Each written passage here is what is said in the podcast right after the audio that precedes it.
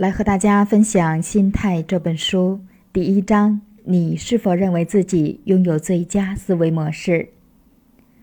灵魂一旦觉醒，你就会义无反顾地踏上探索之路。从此，你被一种超乎寻常的渴望点燃，不再自满于那些未曾圆满的成就。灵魂的不朽让人迫不及待，妥协或者危机都不能阻止你力争至高无上的完满。来自约翰·奥多诺修。如果你能更深刻地理解自己，及更充分地认清自己的世界观，理解自己为何会形成和选择现在的价值观、人生信仰和目标，为何选择这样的生活方式，你会有何不同？你的生活、工作和领导力是否会比现在更进一步？此书将引领你开启一趟自我觉醒之旅。你将探索自己心灵的最深处，尽管它还不尽完美，但是你将蓄势而发，突破自己的思维局限，进行一次翻天覆地的自我蜕变，从而攀上更高的成功阶梯，让自己的潜能得到充分的发挥。你是否准备好开始探索、迎接觉醒、重塑且重启自己的人生呢？开启自我觉醒之旅，让我们先来问一个问题：你是否认为自己的想法是最好的？我猜你的答案是肯定的。如果不是，那你很可能会改变你的想法。当你认为你的想法无人能敌时，你就是在给自己设限，阻止自己的人生更加成功，工作更加出色，无法让自己成为一个更高效的领导者。作为一名领导力研究者和顾问，对此现象我已经司空见惯。我会定期观察一些领导者、管理者以及员工，经常看到他们做自认为无懈可击的事情，但是其中一些人的行为通常是有问题的，或者至少限制了他们自身的潜力，从而不能为自己、员工及其组织取得更大的成就。这些糟糕的领导力数据可以证实我的观察结果：百分之四十四的雇员认为他们的现任管理者无法帮助他们更高效的工作；百分之六十的雇员认为他们的管理者践踏了他们的自尊；百分之六十五的雇员认为，比起加薪，他们宁愿换一个新的管理者；百分之八十二的雇员坦言，他们不信任他们的管理者。令人扼腕的现实说明，大多数雇员都没有在领导的管理下充分地发挥自己最卓越的能力。这并不是因为领导者们没有各司其职，也不是因为他们故作愚钝，而是因为他们的想法有失偏颇，行事有误，打了一手的烂牌，却自以为表现不俗。他们就像一个冒险家，手握一只失灵的罗盘，尽管他们的初衷良好。工作上也尽心尽力，但是他们内心的罗盘让他们成了井底之蛙。错误的判断让他们偏离了最佳航线，最终的结果终究会不尽如人意。不自知，艾伦是一家非营利性组织的总裁，这个组织旨在帮助弱势群体提高能力、提升事业。艾伦完全有资格。担任该组织的领导者，他从业二十余年，拥有组织管理心理学的博士学位。他在当地一所大学里教授领导力方面的课程，主要指导领导力和个人发展的培训。像大多数人一样，我第一次遇见艾伦时，真的被他深深的吸引，不是因为他的显赫背景，而是因为他的自信和超凡脱俗的个人魅力。艾伦的长相和说话方式都像一个典型的高管，他有超强的表达力，可以高效的且清晰地说出其组织的重要性和社会价值，鼓动其他人入股他的组织并支持他们的事业。他在任期间，他的这些优势让该组织每年收到捐赠和总收入增长百分比都达到两位数。并且使他能够持续不断地吸引捐助者和从业人士为他的组织工作。从外表看，这个组织运行出色，艾伦的领导也看似卓有成效。但是窥其内在，由于艾伦的领导和管理存在问题，一切都在分崩离析。他所有的员工都身心俱疲，无心工作，员工的流动性很大。以下例子可以证明这个组织内外的差异。有一次，艾伦把给重要客户的产品交付日期弄错了。客户因为没有按时收到东西，焦急万分。艾伦却把责任推卸给他的员工。又有一次，艾伦一时心血来潮，决定推广一个新的教练课程服务，自己随心定了价。听闻此事后，负责售卖该课程的员工泰勒对高昂的定价深表担忧。基于先前与客户就类似的课程产品交流的经验，他觉得这个价格的课程。很难有市场，他也担心，如果他们真的按这个价格销售，在一个未经市场检验的课程服务上收取高额费用，就会让他们机构的社会名誉严重受损。在解决了一些棘手的问题后，他仍然担心这些课程对他们的客户来说做不到物有所值或者物超所值。艾伦迅速地表达了他的反对意见。他认为他们投入的时间是值得收取高额费用的。似乎在他看来，与客户的利益相比，他更重视自己的价值。泰勒是一个为机构拼尽全力的人。他建议艾伦在即将召开的会议上就课程价格事宜向机构的顾问委员会进行咨询。在这次会议上，委员会最终与泰勒达成了一致意见。然而，艾伦还是不肯就此罢休。不肯承认自己的失误，依然不愿将价格降至顾问委员会和泰勒共同建议的价格区间内。在第一轮较量课程结束后，所有参课人员都认为，尽管课程内容的确能够让人受益，但是课程价格太高了，这对艾伦的机构在市场上的口碑是一个打击。由于了解到在艾伦机构里存在不和谐的声音。我想要帮他改善这个局面，于是询问了艾伦的一些员工在机构里的工作经历。他们众口一词都认为艾伦是一个控制欲很强的管理者。他对员工的关注焦点都是在他们是否出现失误上，担心是否每一个字母 T 上都画上了横线，每一个字母 I 上都打上了点。这样的管理方式让艾伦无法意识到员工的付出和贡献，他也就不会对员工良好的工作成绩给予认可和称赞。事实上，在这些员工的记忆里，艾伦从未对他们说过谢谢。这让艾伦的机构里形成了一种文化：员工们更注重回避艾伦的关注，而不是试图让自己能够在工作中脱颖而出，成为机构里的优秀人物。基斯是机构里的新员工，他主要负责和艾伦一起统筹所有的培训研讨班。基斯刚刚拿到教育指导设计专业的硕士学位。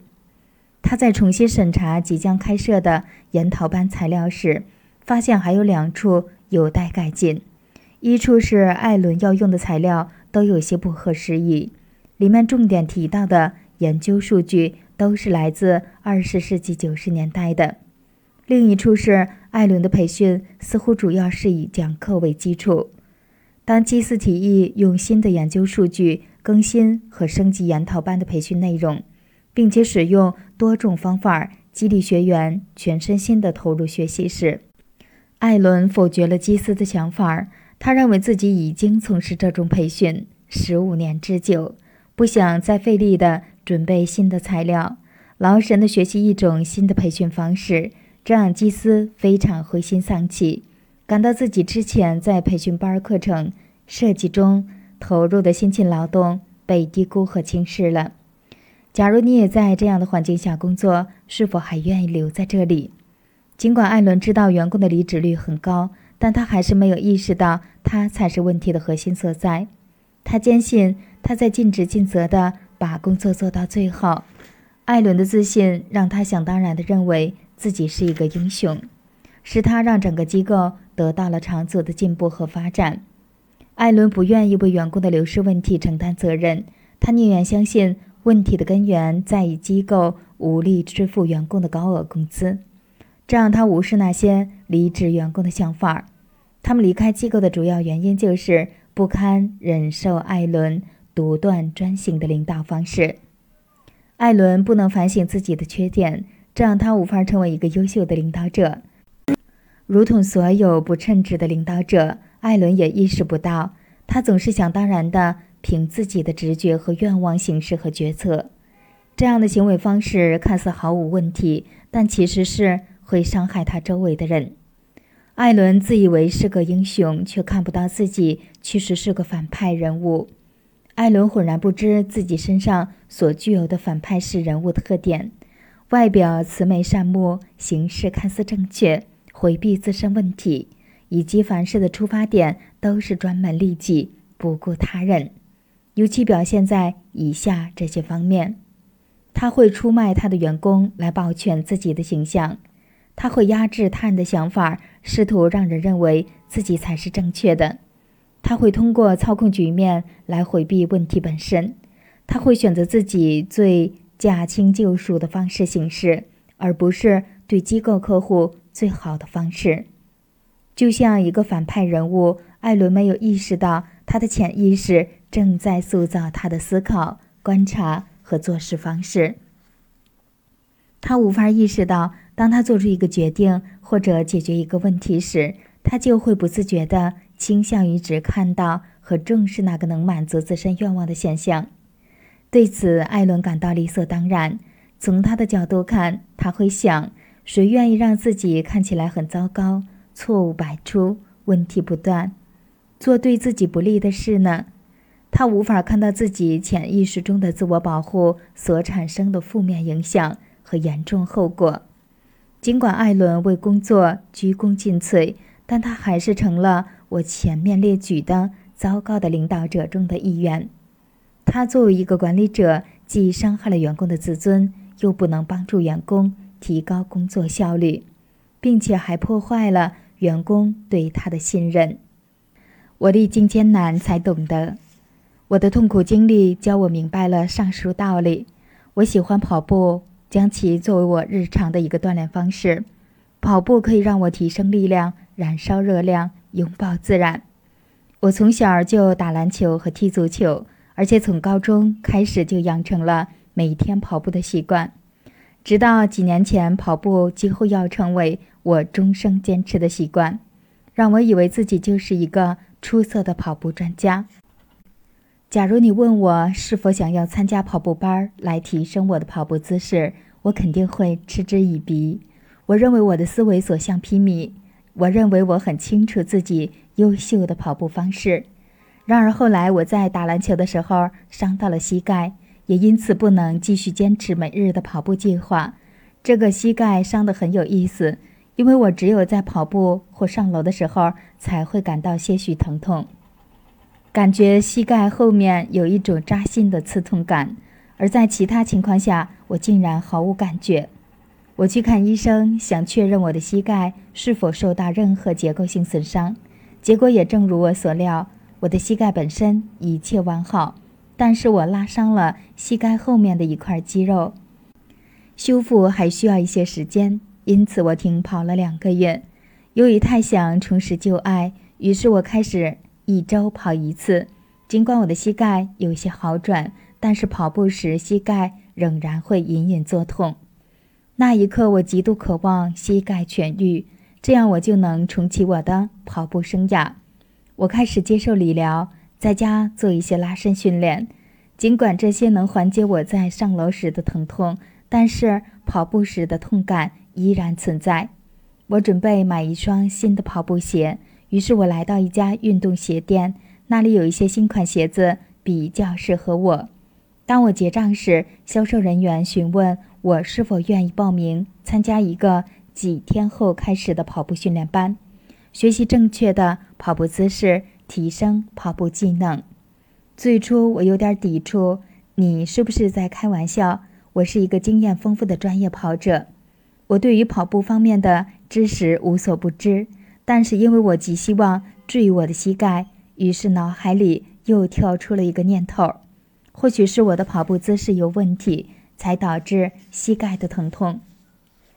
也许我在训练时有些疏漏的地方，所以我做了几个月前嗤之以鼻的事情。我报名参加了跑步训练班，教练教授了我保持好的跑步身形的四个原则：抬头挺胸并放松，先用双足的中部接触地面，保持每分钟一百八十步的节奏。跑步时身体微微前倾。我之前跑步时其中三个原则都没有做到。掌握并实践了这四个跑步原则后，我的膝盖疼痛迅速消散。然后我立即恢复了每日的跑步锻炼。不仅如此，通过改变跑步姿势，我现在跑步的效率也得到了提升。与之前相比，我可以跑得更长。事实上，我最近已经开始跑半程马拉松，而在这之前是我不敢想象的。回顾过去，我显然并没有如我。原以为的那么明智，我以为自己的跑步方式是最佳的，而这样的假设差点阻止我过上自己期望的生活。这次经历让我开始怀疑自己，因为我的自以为是，还有什么事情是我还没有意识到或者错失的呢？我希望你们也能如我一样对自己提出质疑，尽管你会十分不情愿的看到或承认这一点，但是。阻碍你在生活、工作和领导力上获取更大成功的，就是你自己，尤其是你自以为聪明决定。然而，现实就是，如果你想让自己从现在开始变得更加成功，你必须用一种异于常人、全新且更好的方式思考和审视世界。你必须更彻底地唤醒自我。让我们一起实践，思索如何应对。或驾驭以下四种不同的情景，你或许可以从中找到自我。何为即刻想法？想一想，你身处如下四种情境时，你的第一反应和应对措施是什么？情景一：面对一个令你生畏的挑战，有失败的可能。情景二：有人，比如你的下属、一个小孩、一个顾客，反对你的观点。情景三。面对两难选择时，你对其中一个选择十分有把握，但回报很少；而对另一个选择把握不大，但会有相当高的回报。情景四，在街角见到一个无家可归的人，你很可能认为你会以最好的方式应对上述情境。诚然，如果你认为你有更好的方式，你也会照做。但是人们会以不同的视角和思维方式来处理这些情境，而且都会认为自己的做法是正确的。让我们来研究一下人们不同的应对方式，从而展示出他们的所谓最佳思维方式是如何成为他们成功路上的绊脚石的。先看情境一：在面对挑战和可能的失败时，你是想要回避他们，还是将其视为你学习？和成长的机会呢？在最近的新学期开始之初，我试图在上课前认识一些班里的新学生。我向新西亚介绍了我自己，他比普通大学生要年长些。由于他是一个偏成熟的学生，我认为他应该是个有故事的人。当我询问他的职业时，他的眼里闪烁着光芒。从他口中，我得知他在茫然挣扎了多年之后，刚刚开始创业，从事私人健康教练的工作。他谈到他对健康和个人健身职业的热爱，并且充满信心的自我鼓舞。在他看来，这条职业道路对他来说是最好的选择。大约一个月后，我在课前询问了他的工作近况。他略带沮丧地说：“不是太顺利，但是……”这不是我的问题，我问道：“从何谈起？”你看起来很笃定，这是最适合你的职业道路。这比我想象的很艰难，事情进展的不是很顺利。他解释道：“他很难找到新客户，因此他正在思考再次调整他的职业路径。”我尝试鼓励他，提示他这才一个月，他应该再多做些时间。继续试着了解到底是哪里出了问题，但是他似乎已经打定主意就此放弃了。这个创业者认为，他所遭遇的挑战就是在暗示他，这种冒险的事情不是最好的职业选择，于是立刻就此罢手。然而，他也可以把那些挑战看成是提醒他调整经营策略的信号，并且坚定一个信念：成功只会眷顾那些持之以恒、竭尽全力并能够战胜挑战的人。接下来看情境二。当有人反对你时，你是视其为一种威胁，然后开始防御，还是视其为一种机会，可以提升你的思维和学习水平呢？你是否曾经为那些喜欢掌控全局并自以为是的领导工作过？在上述情况下，领导是如何回应他们听到的反对声或者要求变革改进的建议呢？像艾伦这样的领导会将那些不中听的建议视为对个人地位的威胁，并且做出反击。然而，还有一些领导者的做法截然相反，比如瑞·达利欧，他是桥水基金公司创始人和前任总裁。他在遇到下属反对时的态度是：如果你能经过深思熟虑将你的意义付诸实践，那么你将能极大的提升你的学习能力。再看情境三，什么是风险？你认为风险是需要回避的吗？或者说，你是否将风险看成是你走向成功必经的荆棘之路？在成年以后的大部分日子里，我一直坚信，只要我不失败，我就能成功。我一直身体力行，这让我能够做到积极的规避风险。在没有负债的情况下，我获得了本科和博士学位。我从没期望自己能够创业，因为创业就意味着要冒险。但是，就在我即将三十四岁时，我意识到，按照我对人生的设想，我还有很多想做却未做的事情。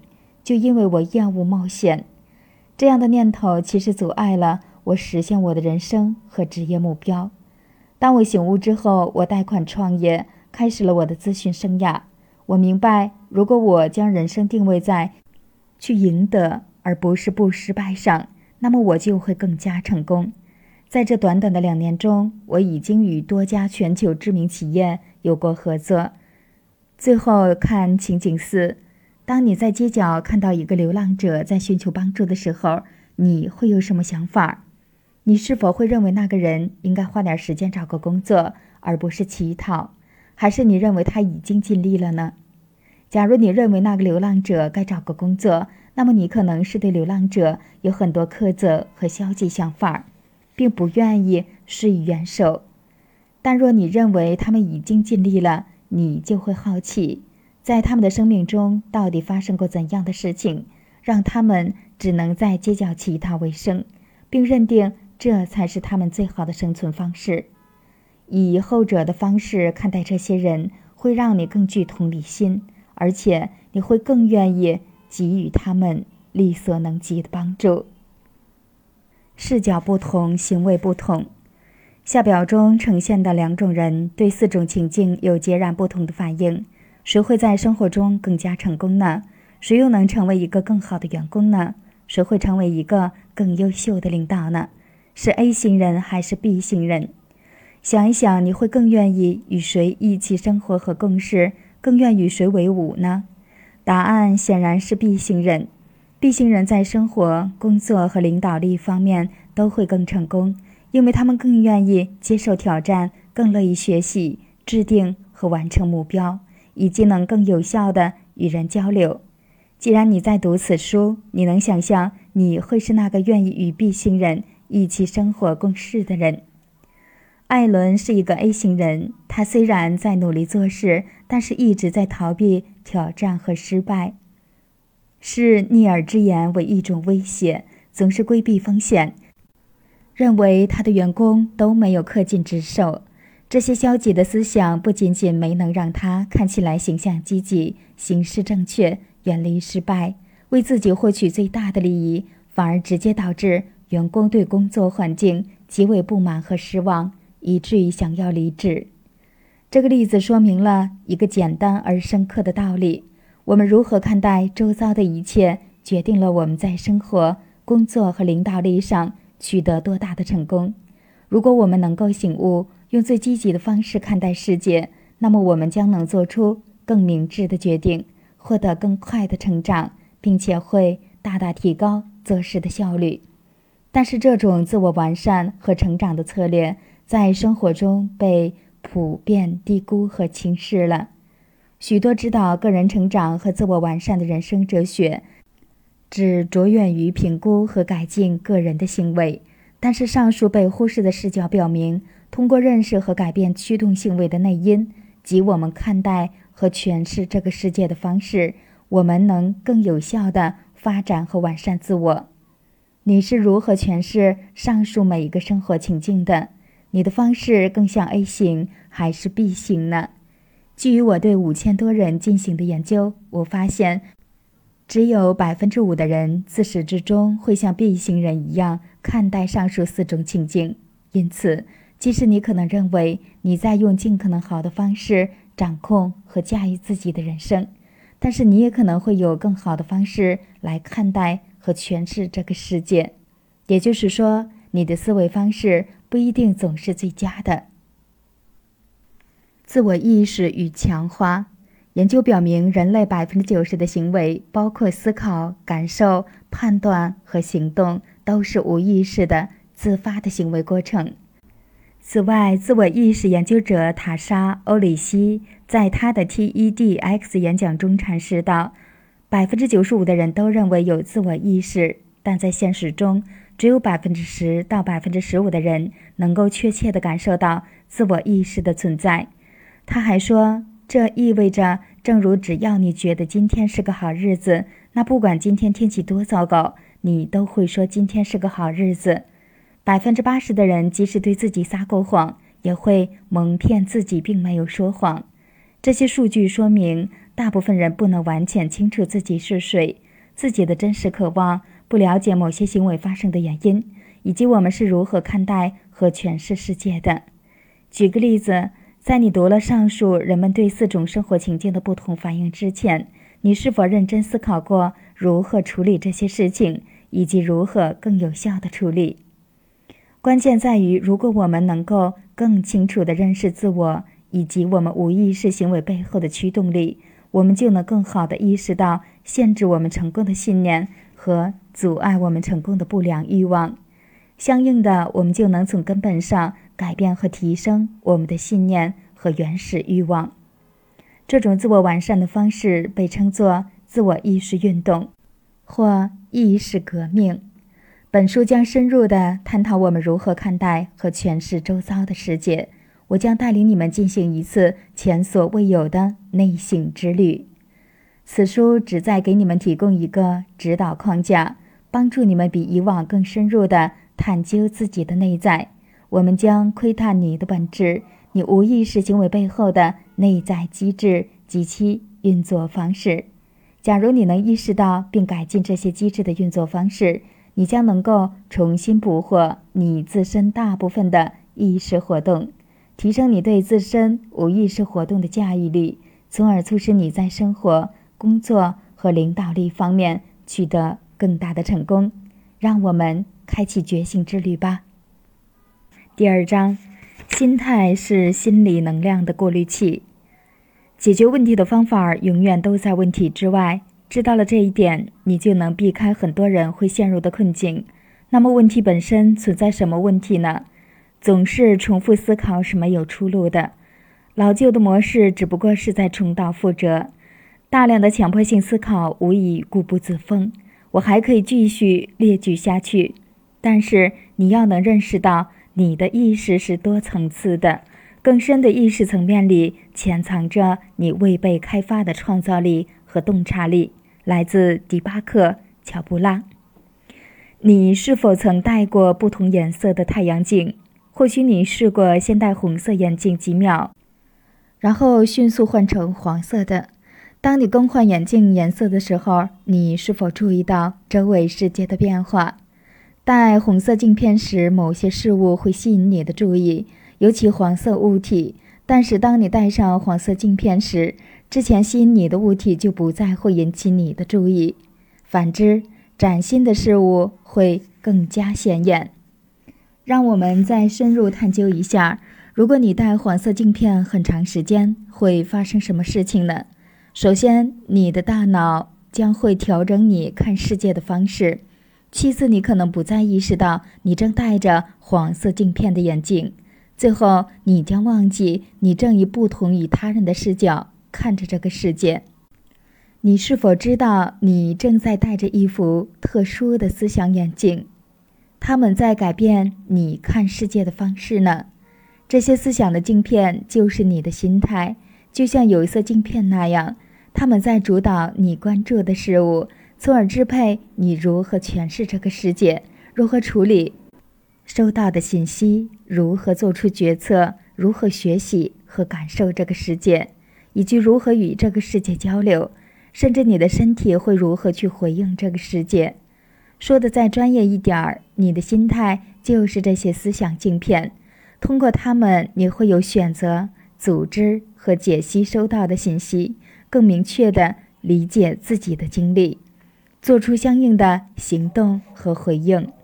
因为你的思想无时无刻不在转动，所以你大多数情况下无法意识到自己在想什么，以及这些想法。会如何对你的生活、工作和领导力方面产生影响？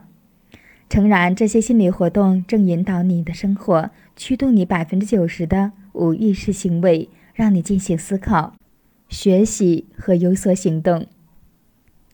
人们面对相同的情境，之所以会有不同的认知，就是因为心态不同。心态是导致下述不同态度的主要原因：一。有些人会要选择逃避挑战和失败，有些人则视其为学习和成长的契机。二，有些人认为他人的反对声是一种威胁，有些人则认为这是提升思想的契机。三，有些人要规避风险，而有些人认为风险是成功的必经之路。四，有些人会将与自己相关的人视为物体，有些人则将与自己相关的人视为人。正是你的心态让你相信你的思维是最佳的。为了证明心态在人们生活中起到的基础且无意识的作用，研究者加文·基尔达夫和亚当·格林斯基做了三组人员的对比实验。第一组成员被要求写下关于他们目标和期望的两段话，激发他们以目标为导向的心态。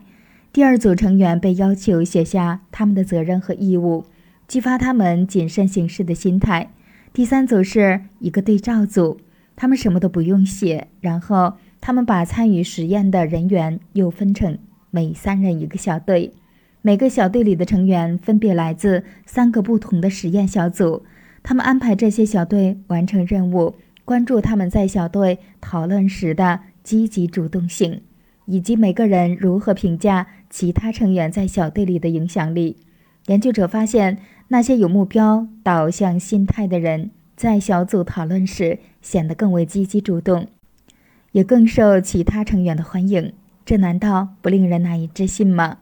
一个只不过写了两段话的小任务，却不知不觉地改变了参与者的心态，引发连锁反应。他们能够灵活地与其他小组成员交流。被同伴另眼相看，你的心态塑造了你生活的方方面面，而你几乎无所觉察。在阅读这本书之前，你可能会从未想过心态在人生中的关键作用，也从未质疑过自己的心态或寻求改善。在你以往的人生中，你可能坚信自己看待世界的方式就是最好的，自己思考的方式也是最好的，这就造成了两种不同的结果。其一，糟糕的是，因为你对自己的心态不自知，不能意识到自己的心态是可以被提升的，那么你在生活中就一直无法发现你的潜能。其二，令人欣慰的是，你要是能够意识到自己的心态，并且更了解如何提升自己的心态，就能有更大的能量，让自己的生活发生翻天覆地的变化。心态的基本作用。为了演示心态在我们生活中的基本作用，请参照下图。由于我们的心态塑造了我们看待和诠释周遭世界的方式，决定了我们是谁，我们是如何生活的，我们的心态也决定了我们看待世界的方式，驱使我们进行思考、学习和行动。于是，我们的思维、学习和行动又会决定我们在生活、工作和领导力方面取得的成功。这些最终都基于我们的心态。我们可以用不同的方式运用这个知识。其一，这个结论有助于我们理解一点：如果我们的心态得以提升，就能提高我们的思维。学习和行动力，从而使我们的生活、工作和领导力获得成功。其二，借用迪巴克·乔布拉在本章里的那段话：“解决问题的方法永远都在问题之外。”因此，这个金字塔图形说明，如果你当下的思想、学习和行动力没有触发我们想要的成功，那么我们就有必要改变固有的思想，不再一味的。提升思维、学习和行动力，而是重新提升心态那一层级。心态的影响力，研究心理学、管理、教育和市场的学者对心态做了长达三十多年的研究。纵观这些研究，学者已反复确认上述的金字塔原理。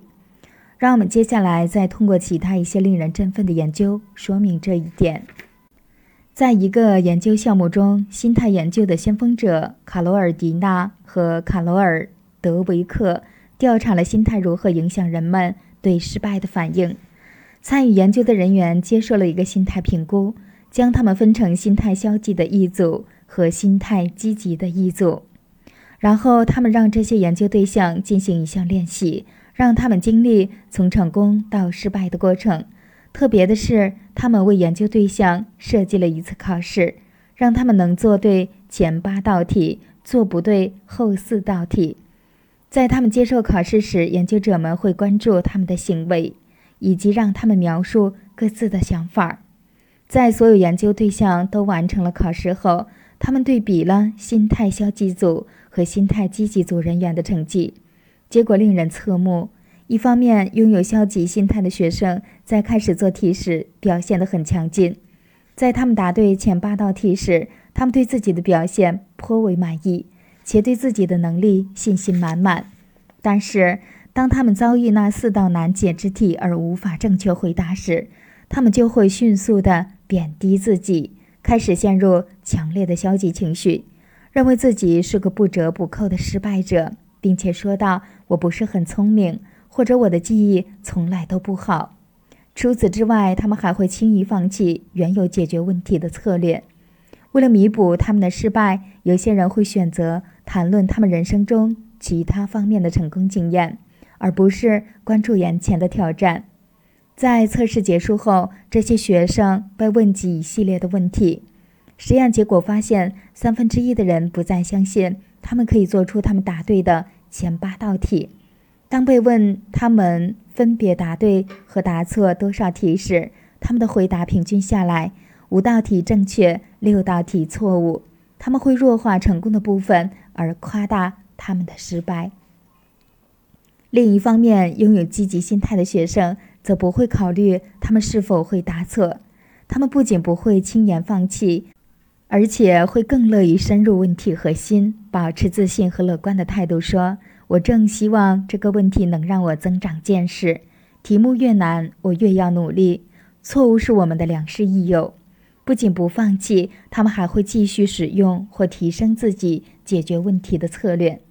有些人甚至能够解出更难的题目。在这次测试后，当这些学生被问及正确率时，他们会更为精准地说出他们做对了八道题，做错了四道题。假如我们并不知道这两个实验组只是在心态上有所差异，我们或许以为他们是来自不同的星球，因为他们在同一个任务上表现出来的差异如此之大。这一项研究显示，我们的心态塑造了影响我们生活以及成就高低的三个基本方面：我们的思维、学习力和行为方式。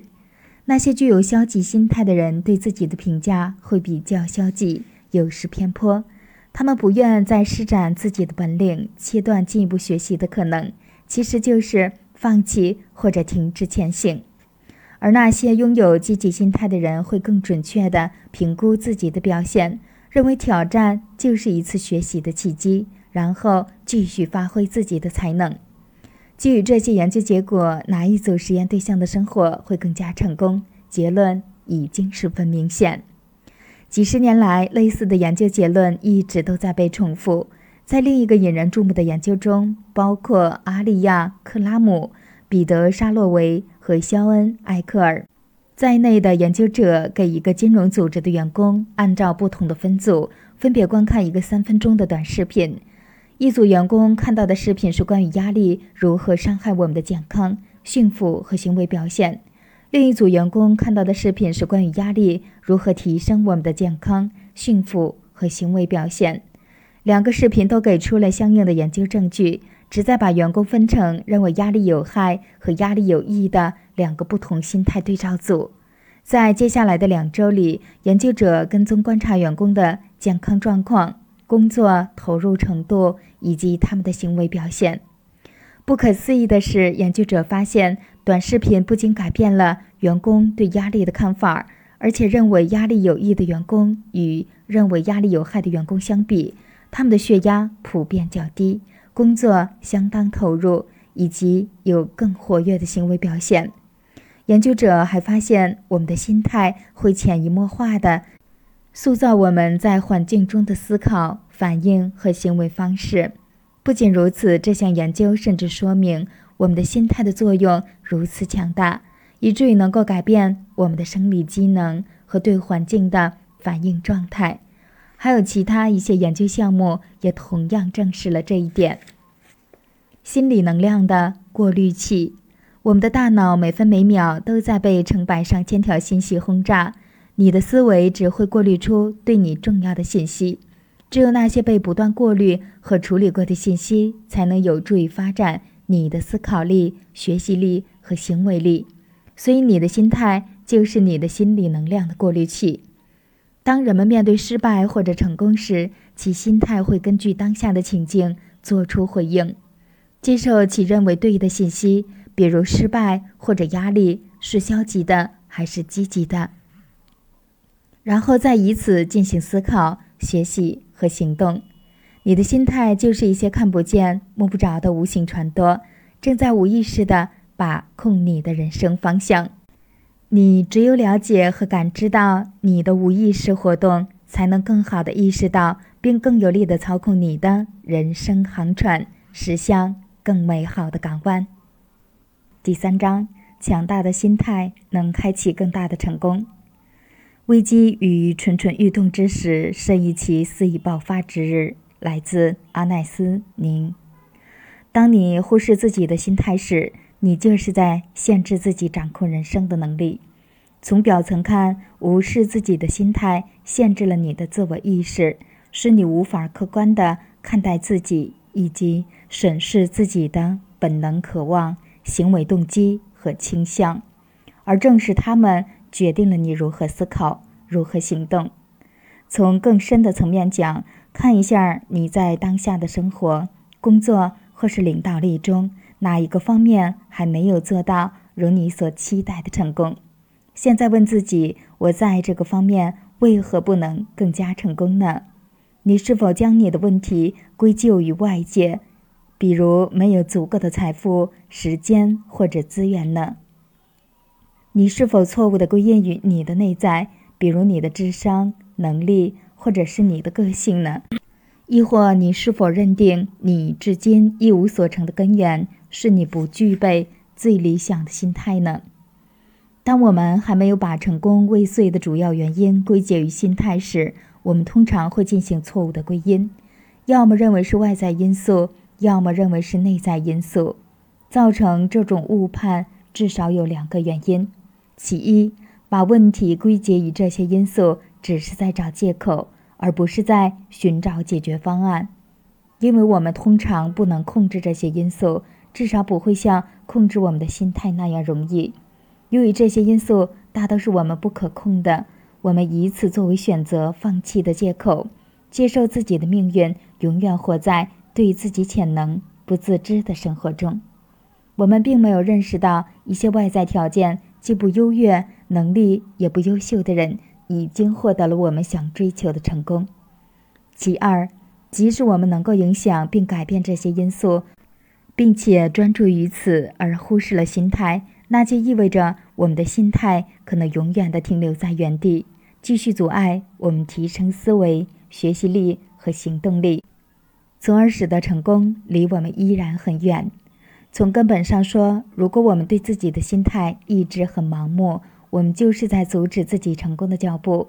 但是，如果我们能够觉悟到自己的心态，一个无限可能的世界就被我们打开了。我可以给你们做个大胆的承诺：如果你读完此书并实践了书里的理论，你的生活将有所改变，你将会用新的视角看待这个世界，你的自我意识将会变得相当强大。你能够精确且有效地辨别出那些影响自己发挥潜能的绊脚石，你将会在生活、工作和领导力方面取得更大的成功。下面两幅图展示了这本书将会如何帮助你更好地掌控生活，以及获得更大的成功。第一幅图说明了，如果我们对自己的心态不自知，且在完善自我的过程中忽略了它的存在，那么我们提升生活。工作和领导力的主要方式就是专注于拼命地拖拽着我们的思维、学习力和行动力前行，但是举步维艰。我们会问自己：我需要学些或者做些什么不一样的事情，才能让自己变得成功呢？当我们以此为努力目标时，我们就不可能认识到，正是我们这种普遍存在的基本心态，对我们在这个金字塔最高。两层所做的努力形成了反作用力，这将无异于我们迈向成功。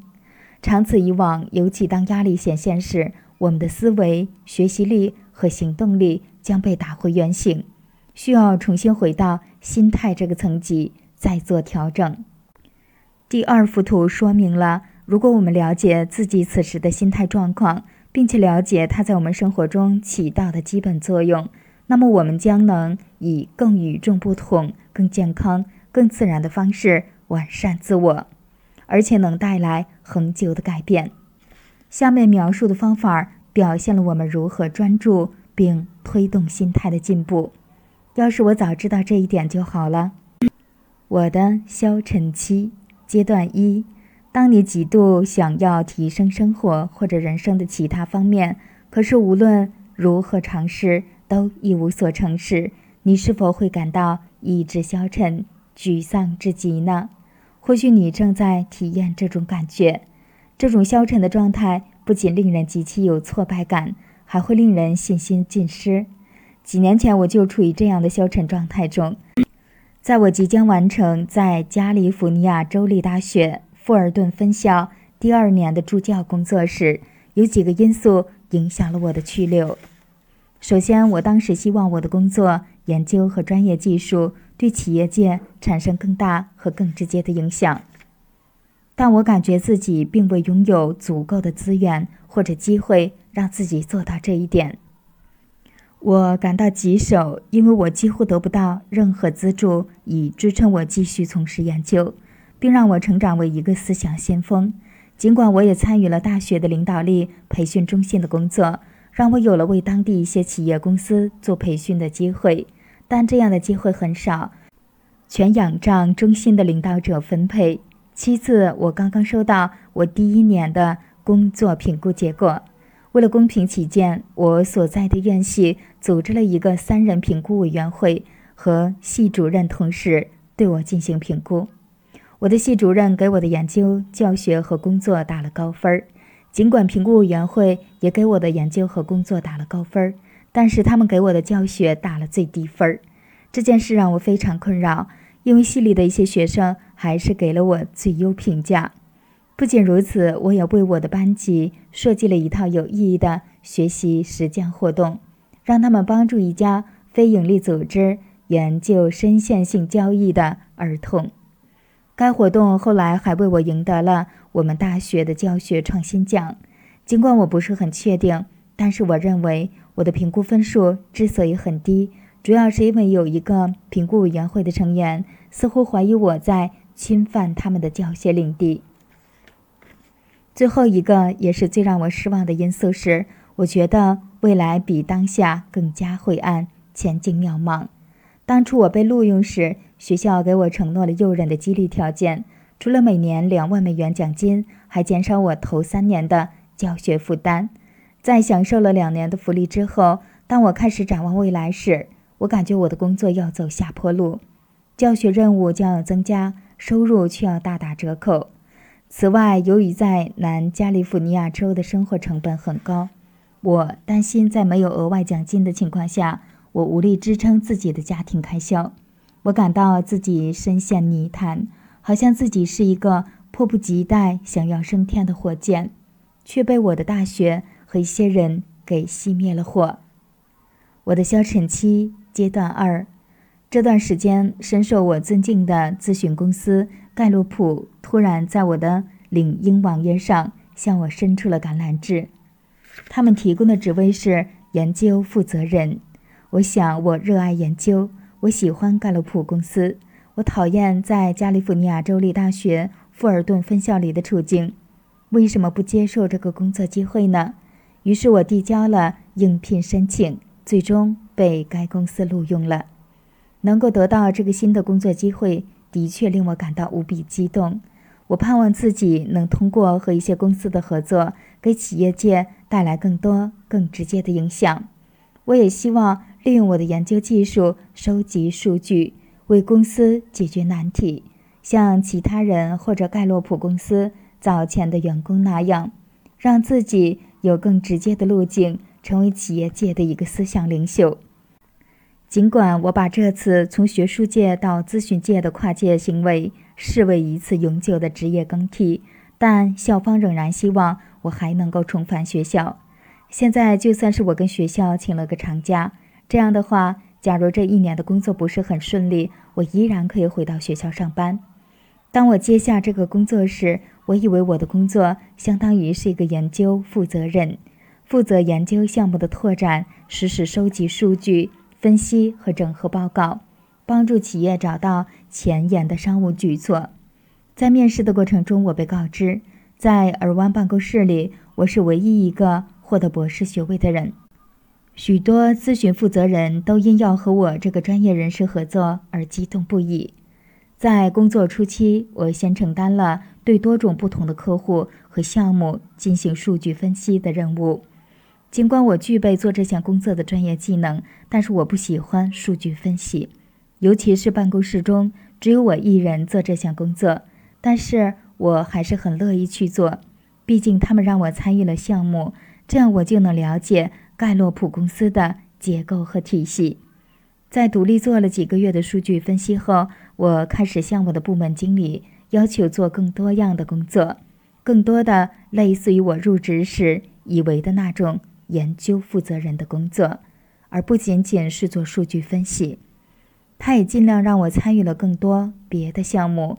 尽管有几个项目负责人也欢迎我的加入，但是他们并没有把我当成一个研究负责人。我只不过还是一个数据分析师。这件事让我有一种深深的挫败感。我感觉自己只做一个数据分析师是没法施展自己的。十八般武艺的，作为盖洛普公司里仅有的博士人才，我认为在同事眼里我是一个稀有资源。但是随着时间的推移，除了做数据分析，我对项目几乎做不了别的贡献。尽管如此，我还是保持乐观的心态，毕竟我还是能做些手艺活的。八个月之后，盖洛普公司派给我一个知名度相当高的客户。项目负责人让我做一些数据分析，然后把结果交给项目领导小组。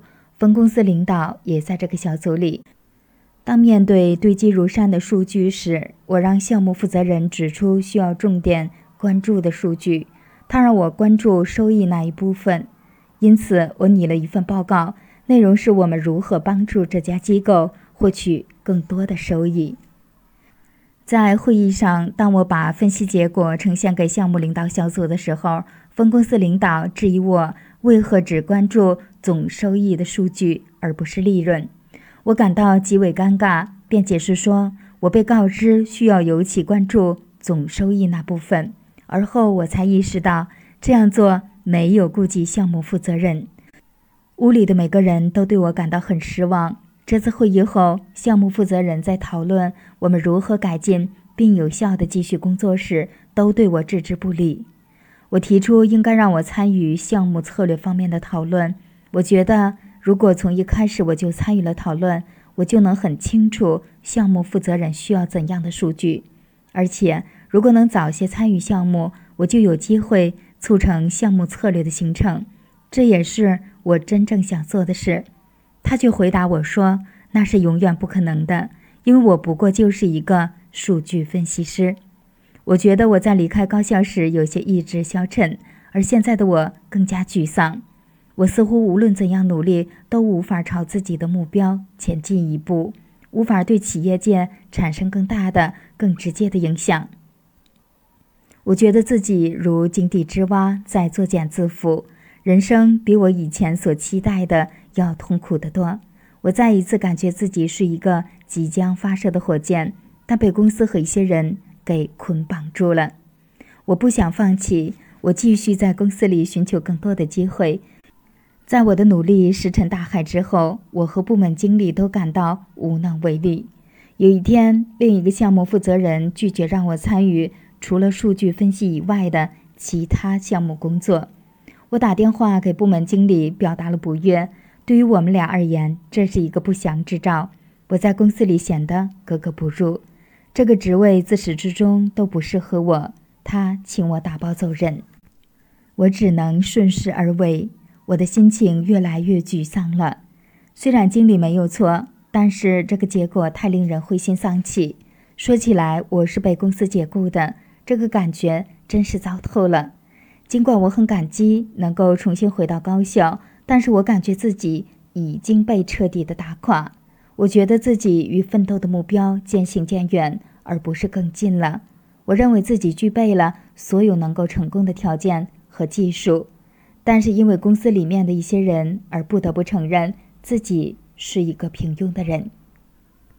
辨认驱使你成功的具体心态。但是不管怎样，我还存有一线希望。我在六月底被解雇，与加利福尼亚大学富尔顿分校的合约，直到秋季开学才正式重新开始。这让我有两个月的空闲，回到自己的研究中。最让我兴奋的是，我可以重启一个项目，试图改变领导力研究的焦点和对话方式。在过去的七十年领导力研究中，最主要的焦点。都被放在领导者行为及其如何提高行为的有效性上。尽管这个方法解决了多种多样的难题，给领导者提供了强有力的指导，但是还是有大部分人相信，领导力不只是体现在行为方式或者行为的有效性上，它事关一种存在的状态。的确，领导力研究者在研究有效领导力的存在方面还是颇有不足。在离开高校之前，我和同事已经收集了关于领导者动机和关注点的数据，这两者对领导效力具有重要影响。我们的初步研究表明，或许领导者的行为动机与他们的实际行为是同等重要的，或者更甚。当我开始就此想法进行再调研时，我不断地遇到“心态”这个术语，并接触到许多心态研究方面。颇具说服力且饶有趣味的研究结果，例如阿利亚·克拉姆和艾伦·兰格一起做过一项研究。他们发现，一些把日常工作看成是一种锻炼的服务员，与那些不这么想的服务员相比，经过一个月后，前者的体重平均少了近一公斤。看到心态的作用如此不可小觑，我问自己：如果心态的作用很强大？那我需要一种什么样的心态才能够让自己更加成功呢？这个问题让我开始进行更深入的研究。我要确定我应该觉知和发展的具体心态。我因此深入了解了几个领域的学术文献，其中包括管理学、心理学、教育学、市场学及其相关领域。通过阅读这些文献，我明白了两件事：首先，心态是一个独立的特质。几十年来，不同领域的文献都对其做过探究，而且每一种文献都关注了不同类型的心态，它们之间鲜少有相互参考的部分。也就是说，学者对心态的研究都是各自为政。尽管如此，每一项独立研究的结论却都大同小异。我们的心态是驱动我们思考力、学习力和行动力发展的原动力。另外，每一个领域都关注到了消极心态和积极心态，并清晰地界定了会产生积极效果的心态和与之效果相反的消极心态。这个研究让我得出了前所未有的结果。综合所有心态方面的文献资料，可以看到一个心态的总体结构。我忍不住想，这个理论绝对是别出心裁的。我可以运用它来研究领导者存在的问题，而不仅仅是他们的行动或者行为方式。这个心态结构理论就是此书的核心。我将在接下来的章节里做更加详细的介绍。我从文献研究中得出的第二个发现，对我个人而言有深远的意义。当我了解到不同的心态并将其整合在一起时，我忍不住对自己的心态进行了评估。在此过程中，我意识到，对比之前提及的四种成功心态模式，当下我的心态是非常消极的。我就和前面提到的艾伦一样，当我处于这种消极心态时，我总是关注自己是否形象完好、行事正确，总是喜欢逃避问题，并且做一切事情都从自己的利益出发。尽管我可以辩解自己内心的渴望是正当的，但是他们的确在驱使我以消极。和自私的方式行事，而我对此一无所知。当我意识到这一点后，我开始越来越清楚地认识到，我的恐惧和我感觉不到成功，并不是因为我所在的公司和公司里的人，相反，是我的消极心态在驱使我以阻碍自己的方式行事。这件事让我心生羞愧，但内心得到解脱。有羞愧之心，是因为我不得不承认，我所尽的最大努力并不是最佳之举。我对我的生活、工作和领导力的看法也都行之无效。我离自己的人生目标已经越来越远。之所以感到解脱，是因为我意识到，既然我自己是我意志消沉的始作俑者，那么解铃还需系铃人。我可以自己斩断问题之根。从此，我开始通过对心态的学习来改变自己的心态，持续不断地对自己进行深度的内省，进行本书提及的一些练习。我很乐意承认自己的心态不够完美，我还有很多提升和进步的空间。但是我坚信，我已经将我的心态从消极调整到了积极。我回顾自己以往那段消沉的日子，坦白地说，那是一段令人不快的经历。但是我很感激那段时光，因为它让我深刻地了解了自己，知道如何从个人和专业的角度提升自己。如果没有那段经历，没有我在心态上的改变，我就写不出这本书。当我反省自己的过往时，我很清楚，那时的我对自己的心态一直不自知。直到我的精神状态出了问题，那段时间的消沉情绪不仅阻碍了我走向成功，而且让我以为自己的失败都源于外在的因素，使得我没有找到问题的症结而盲目行事。然而，事实上是我的内在出了问题，尤其是我的心态。直到我意识到并承认这一点，我才真正拥有了突破自己的勇气和力量。获得了心灵的自由，为自己打开了一个无限可能的世界。为自己打开一个无限可能的世界。当你思考你的未来时，你还有什么想要解锁的问题吗？在这本书里，我们旨在强化我们心态的作用，从而让我们在生活、工作和领导力这三个方面有更多的机会获得成功。生活中的成功。什么是生活中的成功？以下是一些思考路径。生活中的成功不只是你的潜能得到提升，还需要发掘出自己身上更多的超乎你想象的潜在能力。生活中的成功是要与他人缔结一种深厚、彼此相爱相依的关系。生活中的成功是不断的求知和成长，让你即使遇到难题，也能驾轻就熟的做出正确的应对。生活中的成功是让自己变得内心富足、乐善好施。生活中的成功是让你周遭的人的生活变得富有意义。生活中的成功是树立和创造一种与自己的梦想相一致的人生。工作中的成功，无论你在何处工作，是在华尔街食品储藏室，还是在你自己家里的方寸之地，工作中的成功都意味着创造出比你自己更优秀的成果。在工作中，你就是一个运筹帷幄的功臣和价值创造者。你需要积极地投入每一项任务，而不是只会上班打卡、坐等时机。你要为你服务的机构创造有形的和无形的价值，他人乐意听取并尊重你的想法，你能得到他人的认可，你能获得丰厚的收入，过上富足的生活。你要么在现在的工作岗位上稳如泰山，要么确信自己能持续不断的赚钱养家。你被视为一个能够在你现在的工作岗位或者一个新的更高岗位上创造更多价值的人。领导力上的成功，我把领导力定义为一种能通过积极的影响使他人获得成功的能力。我想从三个方面阐释这个定义。首先是影响力。对于有些人来说，这个词语本身或者拥有影响力的想法，都会有负面的含义。其实，影响力很重要，它能够让我们创造梦想，实现比我们自身更宏大的事业。铭记这一点，对我们大有裨益。在过去的二十年里，布兰登·伯查德是一个活力四射的演说家，也是《纽约时报》畅销书《高效习惯》的作者。他说过。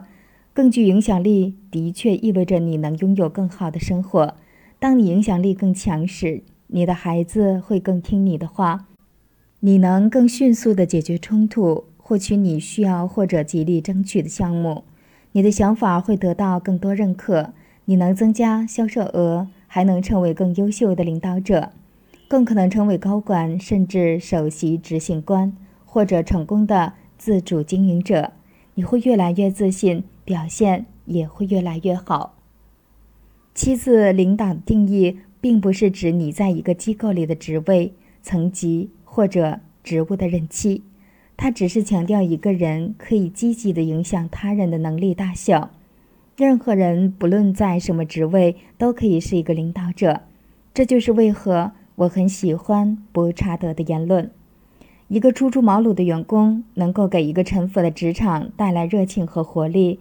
一个全职母亲能创造出一种可以让孩子尽情探索、发展和挖掘潜能的家庭氛围。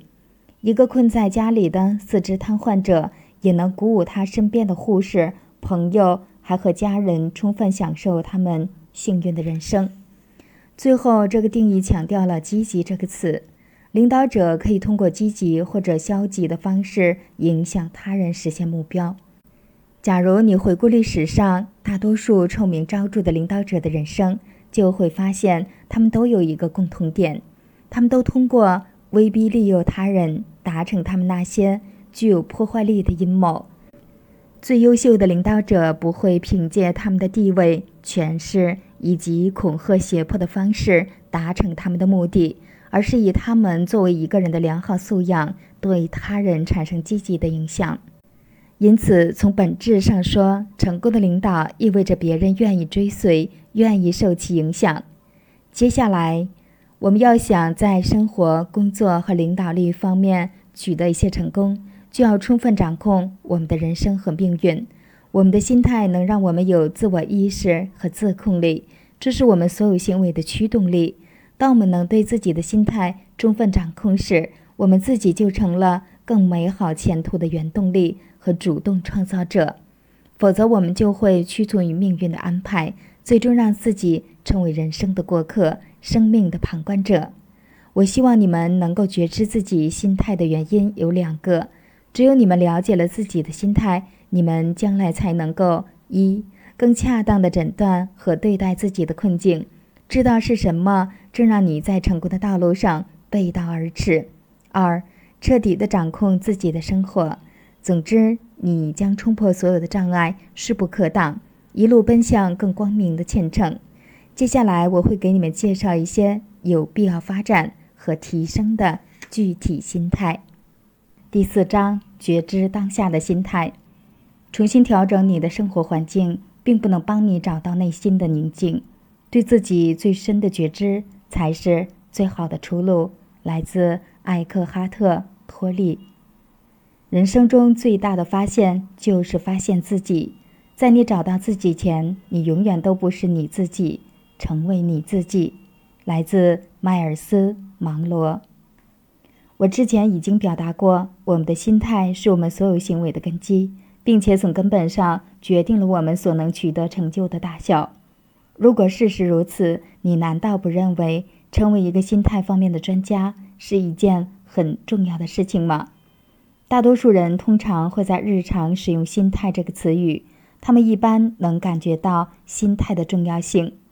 当我给不同的听众和机构做演讲时，我经常会问他们是否知道哪些具体的心态能够帮助他们获得更大的成功。我通常会得到两种答案：我不知道，或者一种积极的心态。虽然我们很认同一种积极的心态，但是这个答案不够具体。这样的回答难道不是有问题的吗？为了更好地理解为何这样的回答是有问题的，让我们用视力做类比。想象你的眼睛有远视的毛病，也就是说，你可以看清远处的事物，但是难以看清近处的事物。在你意识到自己的视力有问题之前，你会接受你眼睛看到的事实，并相信你是在用最正确的方式看待这个世界。此外，你可能会揣测每个人都在用同样的方式看待这个世界。假如你没有意识到自己的视力有问题，并接受它，你就只能继续以低效的方式行事，甚至会因为书上的单词印得太模糊而抱怨道：“他们为何不把字印大一些？”即使你意识到自己的视力有问题，并选择佩戴眼镜，但是如果你不了解哪种镜片、样式或者品牌是最合适的，你就无法帮助自己提高视力。有两种方法可以矫正视力。一种是去眼镜店，在众多不同度数的镜片和样式中一一筛选，直到找到一副看起来美观、价格合理，并且可以恰当的修正你的视力的眼镜。另一个办法是去找验光师，验光师会使用仪器来甄别你的视力问题，然后精确的告诉你何种镜片最适合你。此外，配镜人员还会帮助你选择一副物美价廉的眼镜框。不同的配镜方式恰恰与我们选择心态的不同方式类似。一种是通过实验和尝试来决定哪一种心态最有效，但是这里有一个大问题：心态不像眼镜那样都被一一罗列在我们眼前供我们试戴。我们中大部分人甚至不知道有什么样的心态。可供选择，这就是我当初意志消沉的时候遇到过的类似问题。那是我对心态的重要性一无所知，所以我的视角是最无敌的。甚至当我最终意识到是我的心态造成了自己的沮丧情绪，且亟待改变时，我都不是很清楚到底是哪一种心态困住了我，也不知道哪一种心态才是最好的。为了鉴别能让我获得成功的心态，我首先在网上搜索了大量的快速判断心态的常识。尽管我在搜索过程中受到一些启发，但还是对找到的资料十分失望，因为大量的搜索结果都是下述三类内容：文章说是讨论一些对成功很重要的心态，但是只讨论了行为的重要性；文章指明了不同的心态。但是没有清楚地给出他们的定义。文章即使指明了和定义了不同的心态，但是没有提供论据来说明。心态的确会影响我们的思考力、学习力和行动力。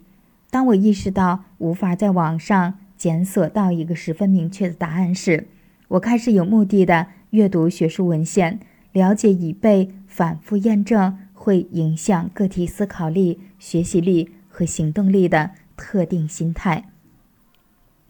我展开了广撒网式的研究，涉猎不同的学科领域。我起初的研究让我发现了几十种不同种类的心态，这些心态类型存在明显分歧。迄今为止，根据对心态进行的大多数研究，要么没有任何实践经验来支持说明各种心态会影响个体的思考力、学习力和行动力。要么缺少足够的证据让我完全相信它们具有重要意义和价值。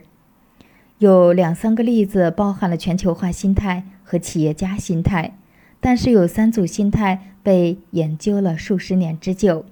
每一组研究都涉及不同的领域，而且相互独立。固定型心态、成长型心态、封闭型心态、开放型心态以及防御型心态、进取型心态。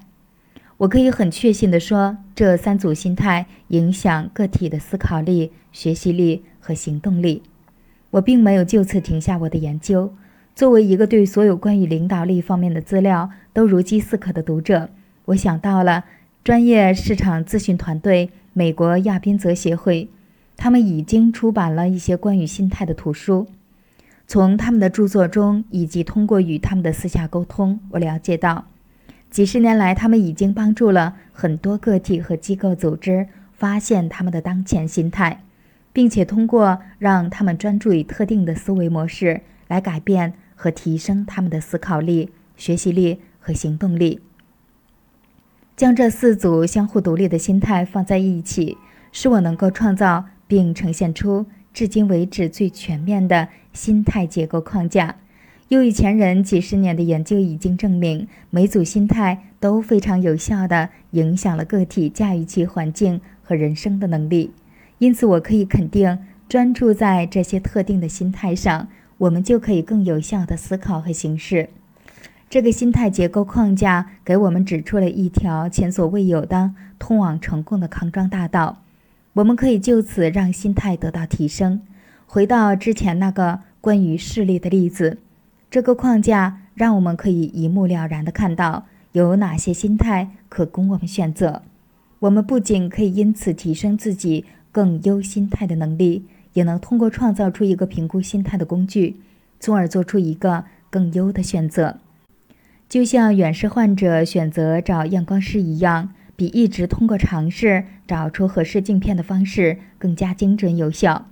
我已经设计出了一种个人心态的评估方式。旨在帮助你辨认自己当下的心态模式，并找到有助于你发展和成长的更理想的心态。如果利用这个评估工具，并遵循本书的原则，你看世界和行事的方式将会得到很大的提升。这种效果就如同一个远视患者在接受验光师的检查之后，获得一副合适的眼镜。四组心态模式。每一对心态呈消极和积极两个模式的正反对比，因为是成对讨论，两种心态通常出现出一种对立的模式。但是在现实中，从消极到积极的表现方式其实是一个连续统一体。这就像灰色光谱或者色谱，既不黑也不白。固定型心态、成长型心态、封闭型心态。开放型心态、防御型心态、进取型心态，以及内向型心态、外向型心态，这些心态组在下表中就呈现出了它们的连续性。这张图以及相关研究表明，个体的心态都可归属于上面四个体系。不管我们在体系中的哪一个心态层面，只要我们能够提升自己的心态，并且让他们变得更为积极。那么我们就能自然而然的、有效的提升思考力、学习力和行动力，由此让我们在生活、工作和领导力方面获得更大的成功。在上图里右边的四种积极心态被发现和反复验证，可以更有效、更成功地导引我们的人生。我称其为成功心态，它们是解锁我们在生活、工作和领导力方面取得成功的秘诀。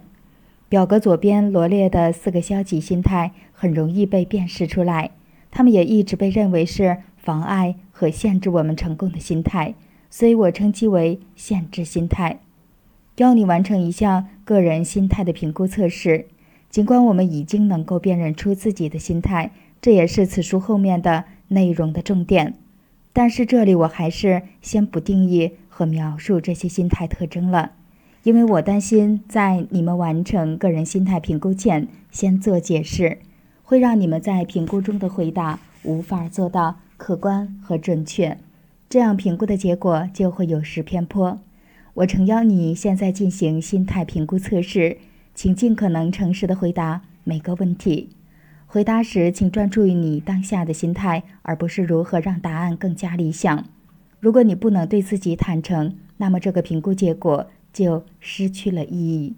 对我们来说，在某一个环境，我们会表现出某些心态；在另一个环境下，则会表现出一种不同的心态。这一点不足为奇。因此，在你做评估时，考虑一下你会花费大部分的时间或精力的环境，或者对你来说最有意义的环境。整个评估过程大约需要七分钟，每一个问题都有两极化的陈述。请选择你喜欢的程度级别，只有这样才能准确地描述你是怎样的人。待你回答完所有的问题，系统就会给你之前提供的邮箱发一份个人全息报告。这个报告包含以下对你有用的信息，让你更好地了解四组心态中每一组心态的具体内容，识别出你的心态是这四组心态里的哪一组。帮助你提升自己的心态。许多做过这个心态评估的人都称这个测试为一次改变一生或者改变机构命运的体验。例如，多个近期离婚的人做过这个评估后告诉我，如果他们早点意识到自己有怎样的心态，那么他们就可以找到一个更好的办法改善他们的婚姻，也就大概率不会选择离婚了。那些让人不悦的经历。令人对生命心生谦卑和怜悯，同时也看到了评估的价值以及生活中存在的大量可能。从财富排名前十的机构到中等规模的公司，很多都已利用这个评估来提升他们最高领导者的能力。人力资源领导者也告诉过我，那些执行官并没有意识到他们在机构里扮演恶人的角色，他们需要一个活动。或培训，让自己明白自身的这种种种恶迹。不幸的是，这样的情况比比皆是。特拉维斯·布拉德伯利和吉恩·格里夫斯在他们写的《情商2.0》一书中提到，高管通常在公司里都是情商最低的人。知道了这一点，就不会惊讶于为何高管们都不太乐意做这个心态评估测试并接受培训。他们就很难否认心态评估的客观性，因为他们的心态报告是与其他成千上万人进行比较的，这足以让他们醒悟，他们有必要提高自我意识和情商。和其他人一样，这个评估也能帮助你用全新的方式看待自己。假如你碰巧有限制型心态，请不要打击自己，接受这个评估结果，就是你改变自己的开始。我们不能指望自己在从没有研究过的领域会有出色的表现。假如你拥有任何成功的心态，这样的结果将有助于你更有自信。但无论结果怎样，只要你能够提升自己的心态，都将会有助于你的成功。这个心态评估就是你心态的晴雨表，你可以随时回顾它，观察自己的改变和进步。标签的作用。优化心态结构能有效地提升你的自我意识，促进成功。其中一个重要原因就是它给你的心态附上了清晰的定义和标签。一旦没有这些标签和定义，你就很难在试图提升自己的心态时有明确焦点。你就会像在黑夜里射击那样，无的放矢。一旦有了标签，你就能够有力且清晰地对自己当下的心态进行反思，然后发展四种成功心态模式，学习了解自己的心态，给自己的心态附上标签，让自己的人生发生改变。当我初次了解心态模式组时，我知道了当时自己的心态并不好。我意识到自己的心态属于心态系统里的消极心态，这让我在生活、工作和领导力方面无法获得成功。直到那一刻，我才给自己的心态找到了恰当的正确解释。我曾经认为自己的思维方式是最棒的，真是大错特错了。当我认识到我现有的心态，并且确认他们并无异于我所期盼的成功时，我开始有了做出改变的强大动力，尽管我仍在努力中，但是我现在已经走到了四组心态体系里积极的那一边。当我在改变和发展新的心态时，我的思考力、学习力和行动力也得到了显而易见的提升。我现在倍感自信，我认为我有能力在生活、工作和领导力上获得更大的成功。这些人生的新机遇，以及助力我人生更加成功的新型心态，令我振奋。因此，我想让你们和我一样，对自己和未来有一种乐观向上的兴奋和激动。有关心态的认知科学，在我继续阐释前，我觉得我们必须先要准确的了解我们的心态是如何在我们大脑里运作的，这有助于了解他们在我们日常行为中。起到的决定性作用，并且能够给我们改善心态提供更明确的指导。我把心态比作心理光学镜片，或者是心理能量过滤器。这个比喻只是说明它们的作用。事实上，心态是位于前额叶皮质里的神经网络，与我们的联想处理记忆能力相关联。下面我就对心态进行更为详细的阐述。前额叶皮质是大脑里的行为控制中心，我们的感官接受到的信息会被迅速地传递到这里进行处理，然后指导我们的思想、情绪和行动。这就是过滤的效应。其实我们的大脑中并没有过滤器这样的东西，但是我们大脑中的一些神经网络会起到过滤器的作用，而且更容易被触发。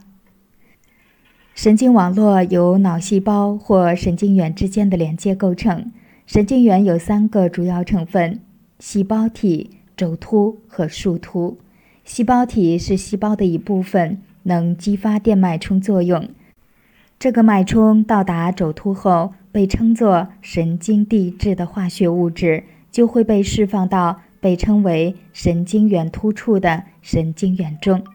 一个神经元的轴突与另一个神经元的树突紧密地连在一起，这一系列的神经连接就形成了一个神经网络。我们的大脑有两个记忆系统，其中一个被称作快速锁定系统，它可以快速记录片段式的记忆。例如，回想上一次旅行，你是否能够完整并详尽地回忆起一个特殊的经历呢？此时就是你的。快速锁定系统在工作，我们通常需要通过有意识的思考才能做到这一点。另一个记忆系统被称为联想处理系统，这是一个缓慢学习的记忆系统，它基于我们早前经历过的情境，运用从大量经历中积攒的知识，快速且自动地对当下的情境进行信息填充。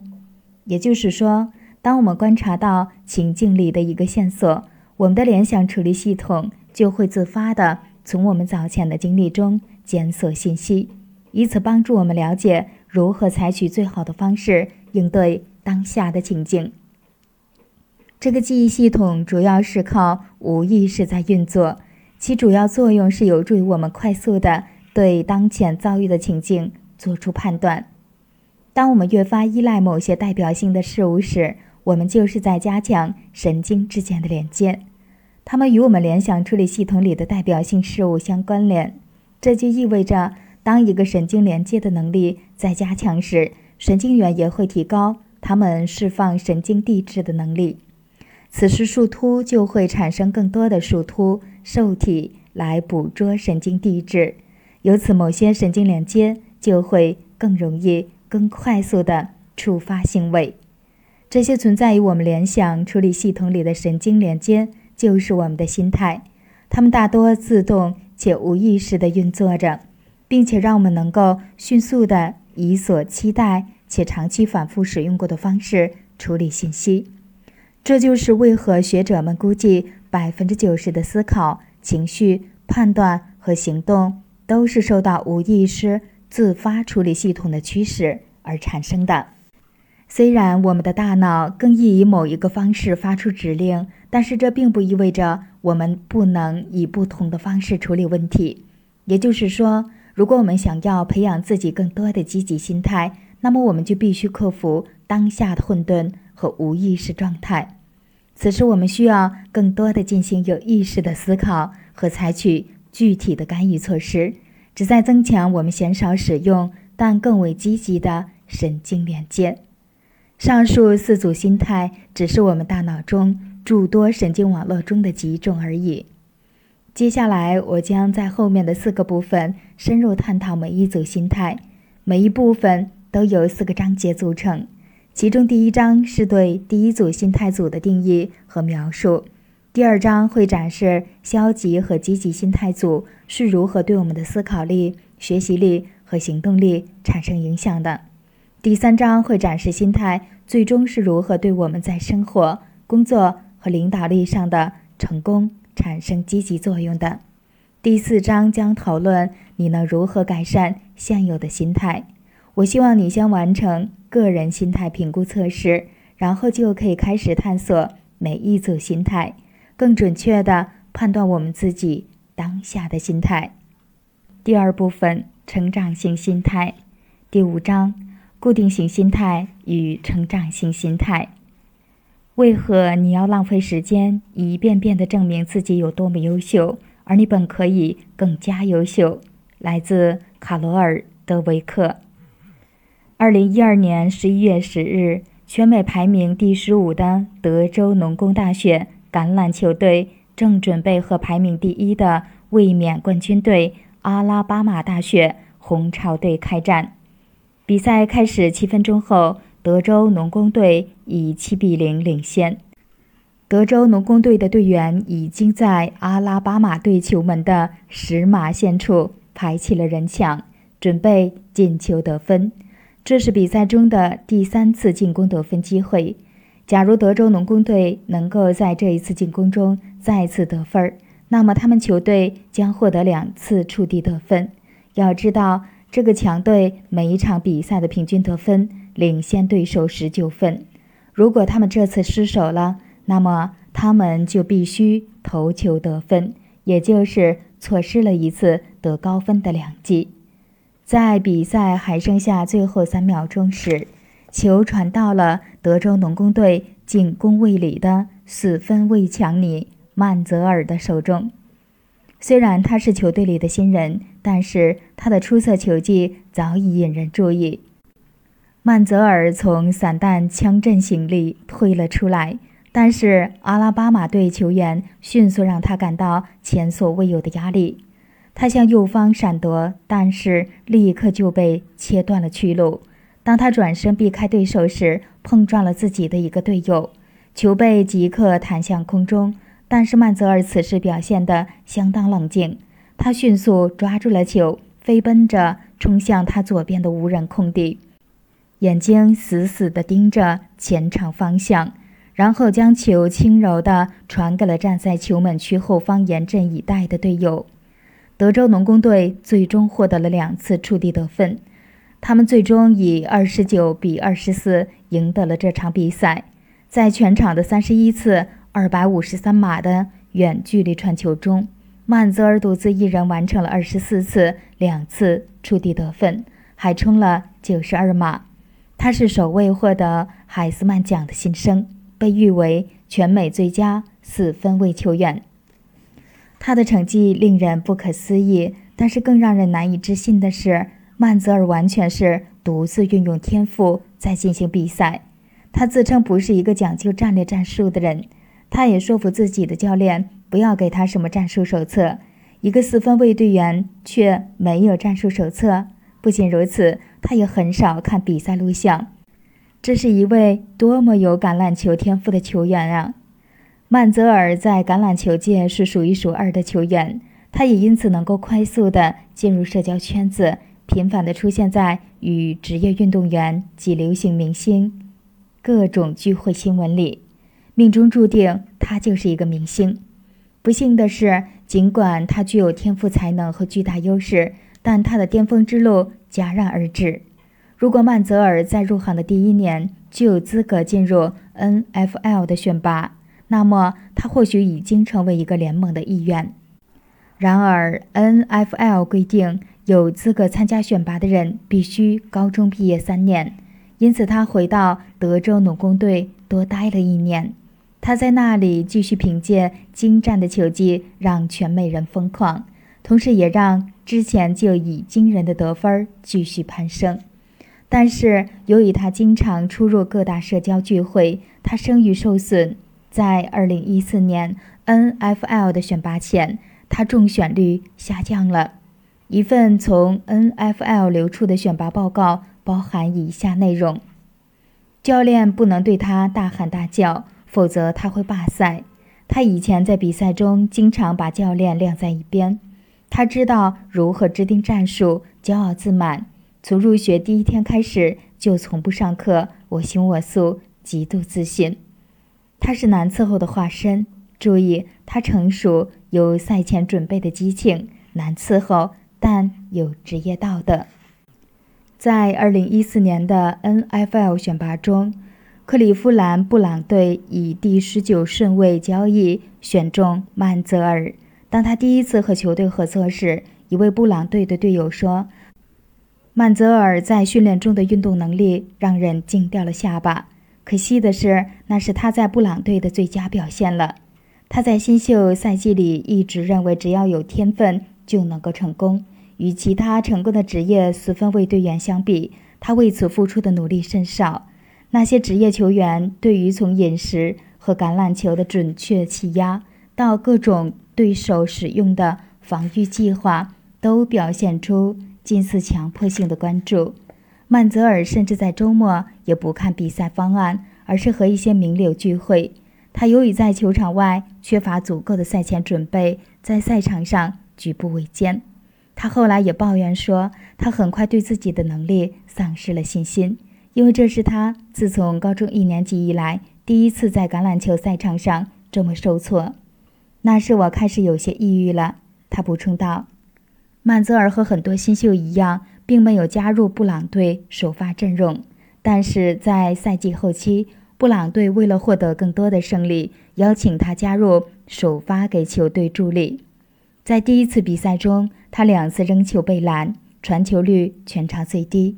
不出所料，布朗队输了这场比赛，比分是三十比零。赛后，队友们抱怨他既不知道战术，也不能准确地喊出每个人的名字。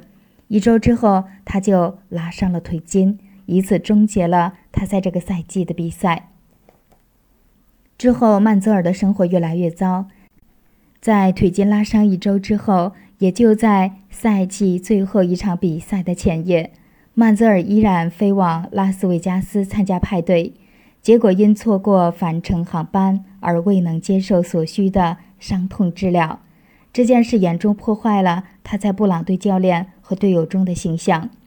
第二年，他因为与毒品和酗酒有关的问题进入戒毒所，被卷入旷日持久的法律纠纷，最终被布朗队解聘。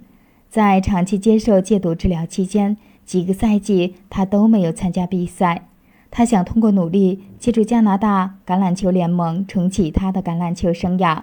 他开始和蒙特利尔云雀队合作，首次出场就四次被拦截。很快被换下场。曼泽尔在美国橄榄球联盟中短暂的小试牛刀后，也就是在他二十六岁离开了职业橄榄球球场。我对曼泽尔的人生如此着迷的原因是，他看起来天生注定就是个卓尔不群的人，自身闪耀着天赋之光，却这样轰轰烈烈地退出了本该属于他的舞台。固定型心态对成长型心态，拥有固定型心态时，人们相信自己的能力、天赋和智力是永恒不变的，其他人的也不会变。拥有成长型心态时，人们相信自己完全可以改变个人特质。这个小小的对比差异意味深远。我们每一个人的内心都在进行一场战斗。我们希望自己能够在人前表现得完美无瑕，同时我们也想要学习和成长。然而，许多时候往往不能够两全其美。假如我们希望自己看起来很完美，那么我们就不可能将自己。置于可能犯错和失败的境地，但是这样做有助于我们的学习和成长吗？为了解决这样的内心斗争，我们就会让自己发展出只专注于一种情境的神经连接，即要么只关注自己是否看起来完美，要么只关注学习和成长，两者不可兼顾。那些拥有固定型心态的人。往往会十分重视自己在人前的完美形象，这是为什么呢？主要原因在于那些感觉自己无法做出改变的人，面对失败能够给自己找到的唯一解释就是他们是一个失败者。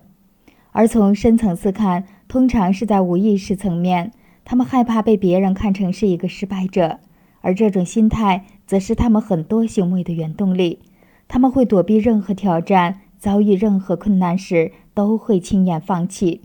此外，由于他们认为自己和其他人的性格都是无法改变的，所以他们往往会倾向于要么有能力，要么没能力的二分法思维模式。由此，他们认为成功应该是一个一蹴而就、水到渠成的事情。一旦未果，他们就认为那是老天在暗示他们不该成功。所以，他们大多数情况下不会竭尽所能地为一些事情付出自己最大的努力。卡罗尔·德维克是一名研究成长型心态和固定型心态的先驱。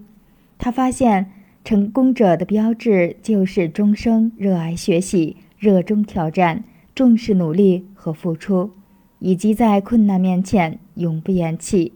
对照上文对固定型心态人群的描述，你觉得？他们会拥有卡罗尔所提出的这些成功者的标志吗？那些拥有成长型心态的人往往十分重视学习和成长，由此他们会寻求最大化的发展机会，而不是回避任何挑战，或者面对挑战时挫败不堪。他们会坚定地认为这些挑战能让自己得到提升、进步，并保持乐观。他们并不认为成功是一件顺其自然的事，他们更愿意为了实现目标而坚持不懈的努力，而不是一旦遭遇困难就立刻败下阵来。相反，他们会比之前付出更多的精力和心血。这就是为什么有些体育明星勤奋上进，像布拉迪那样与具有类似天赋甚至比他更有运动天赋的运动员相比，他依然能够取得更大的成功。这些心态的强大作用，在前面谈及的第一项研究中已经阐释过了。回想下，该研究把参加心态评估的学生分成两组，分别给他们做了十二道题目，八道简单题和四道有难度的题目。包括德维克在内的研究者发现，当那些拥有固定型心态的学生做不出难题的时候，他们就开始想当然地将自己视为失败者。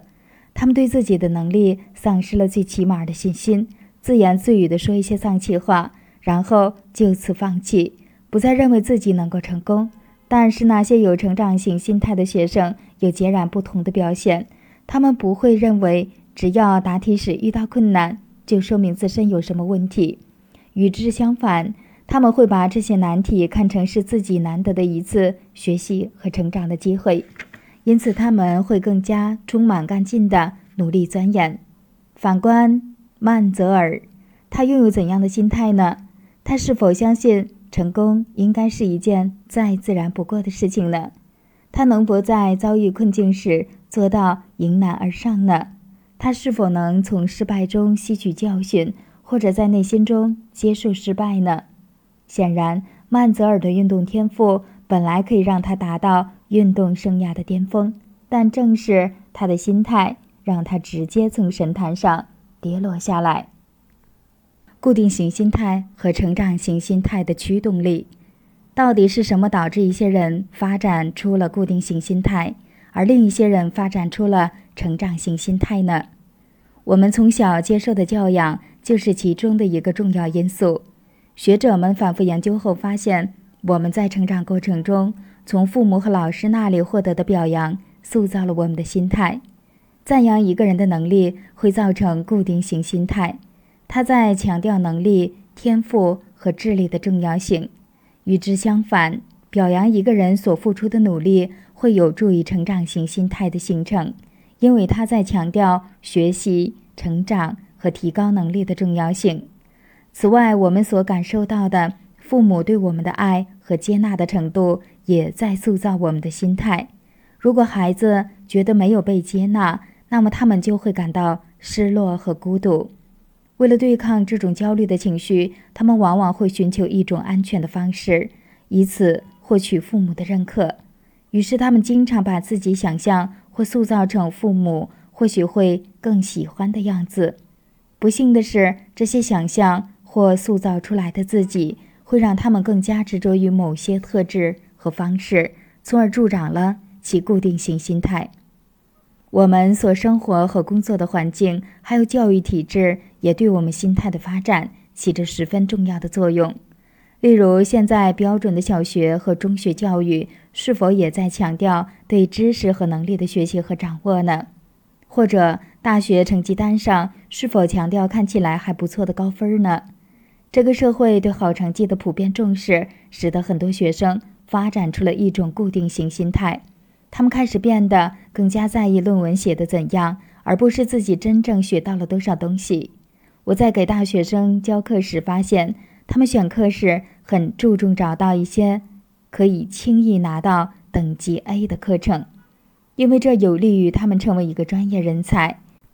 就职于桥水投资公司的达利欧就此问题阐释道：“我经常认为，一直以来，家长和学校都在过分地强调。”正确答案的意义，对我而言，学校里最优秀的学生是最不擅长从错误中学习新知识的，因为他们习惯于把错误与失败，而不是与机会联系在一起，这是妨碍他们进步的最大的一块绊脚石。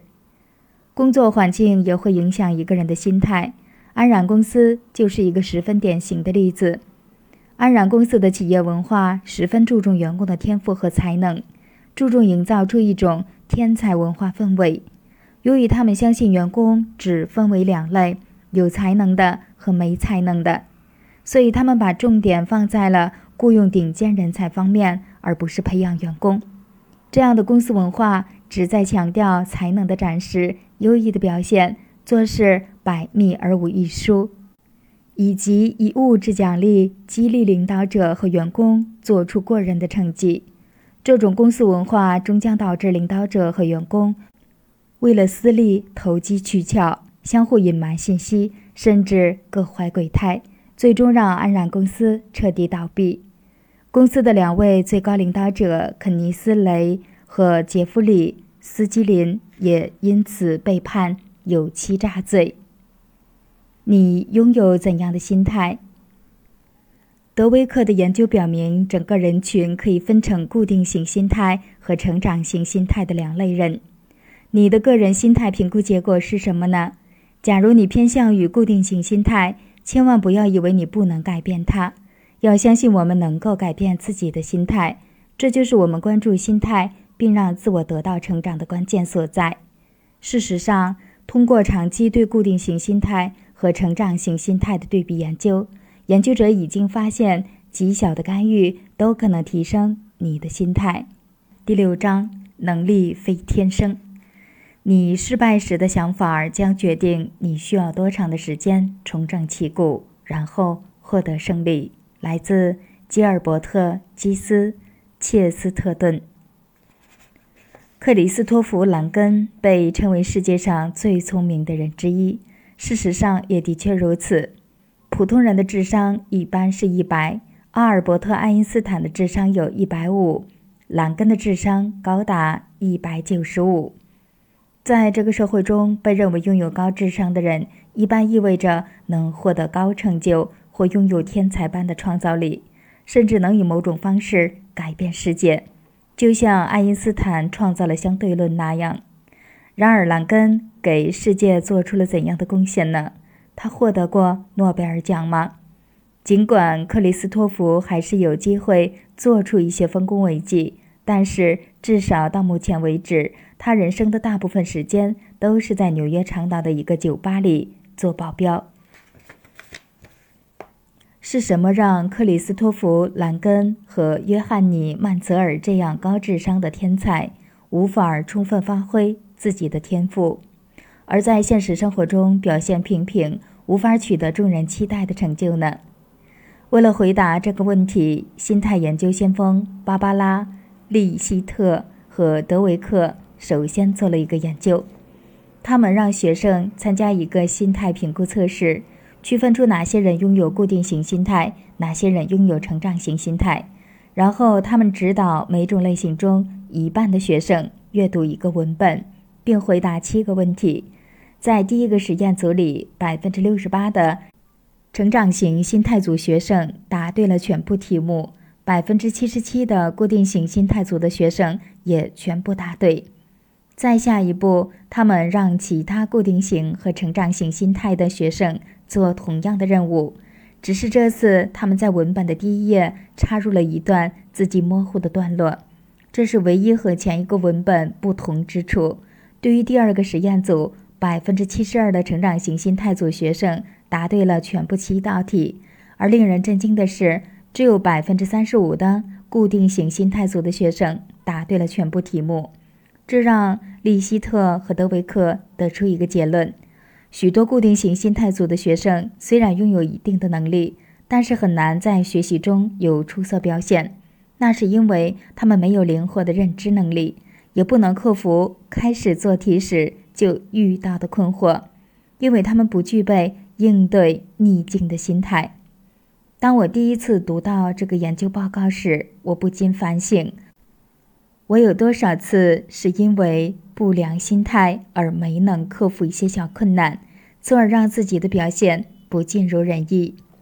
毫无疑问，表现不佳的固定型心态组的学生应该是尽其所能了，但他们最后只是在那里抓耳挠腮，不知道自己到底哪里出了问题。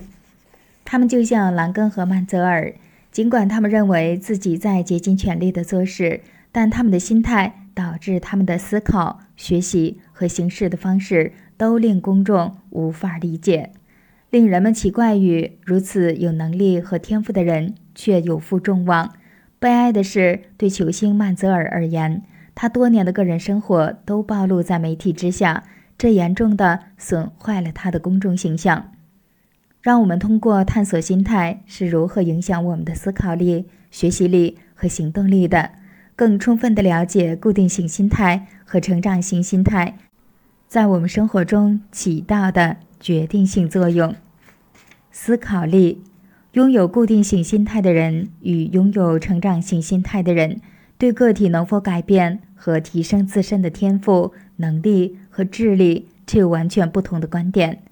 这或许看似是一个十分微小的差异，却有不可小觑的深意。那些有固定型心态的人认为，人们是根本无法改变自己的。并且把人分成了两种类型：一种是有天赋、有才能和高智商的人，表现出色并能获得成功；另一种与之相反。正是这种认知导致他们在内心无意识地设定一些标准，并且不断地评估他们和其他人所获成功的大小或者失败的程度。基于表现的好坏，他们的固定型心态。会给个体贴上一个近乎永久的标签，以此显示个体处于有成功特质或者无成功特质两种情况下的等级程度。那些拥有成长型心态的人认为，人们的天赋、才能和智商是可以得到提升的。他们根本不会认同那种有成功特质和无成功特质的标签。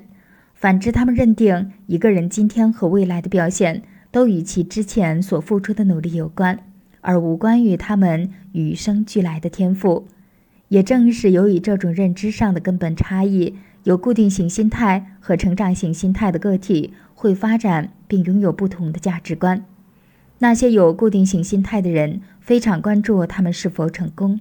其实，对自己在多大程度上是一个有成功特质的人，大大的影响了他们的价值观和自我价值感。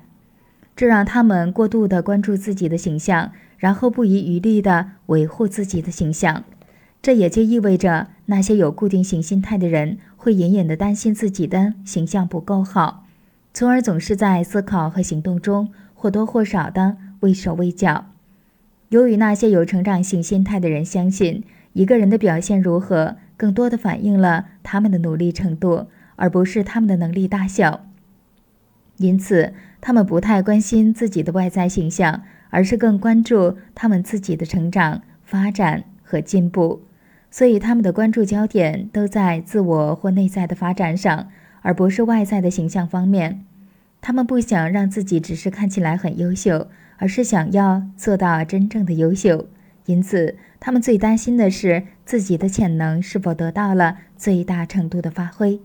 现在，让我们暂停一下，我之前描述的两种心态的差异性具有重要意义。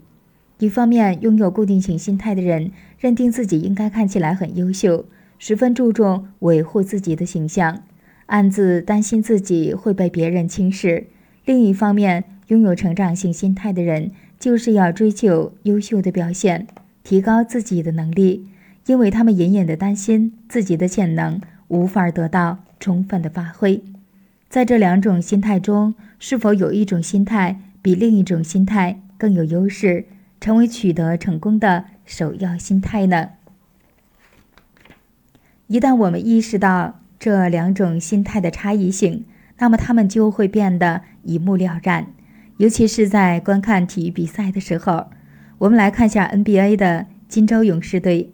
这个队和他们的全明星阵容家喻户晓，在过去的五年中，他们都打入了 NBA 决赛。全明星阵容里的一个球员名叫德雷蒙德·格林。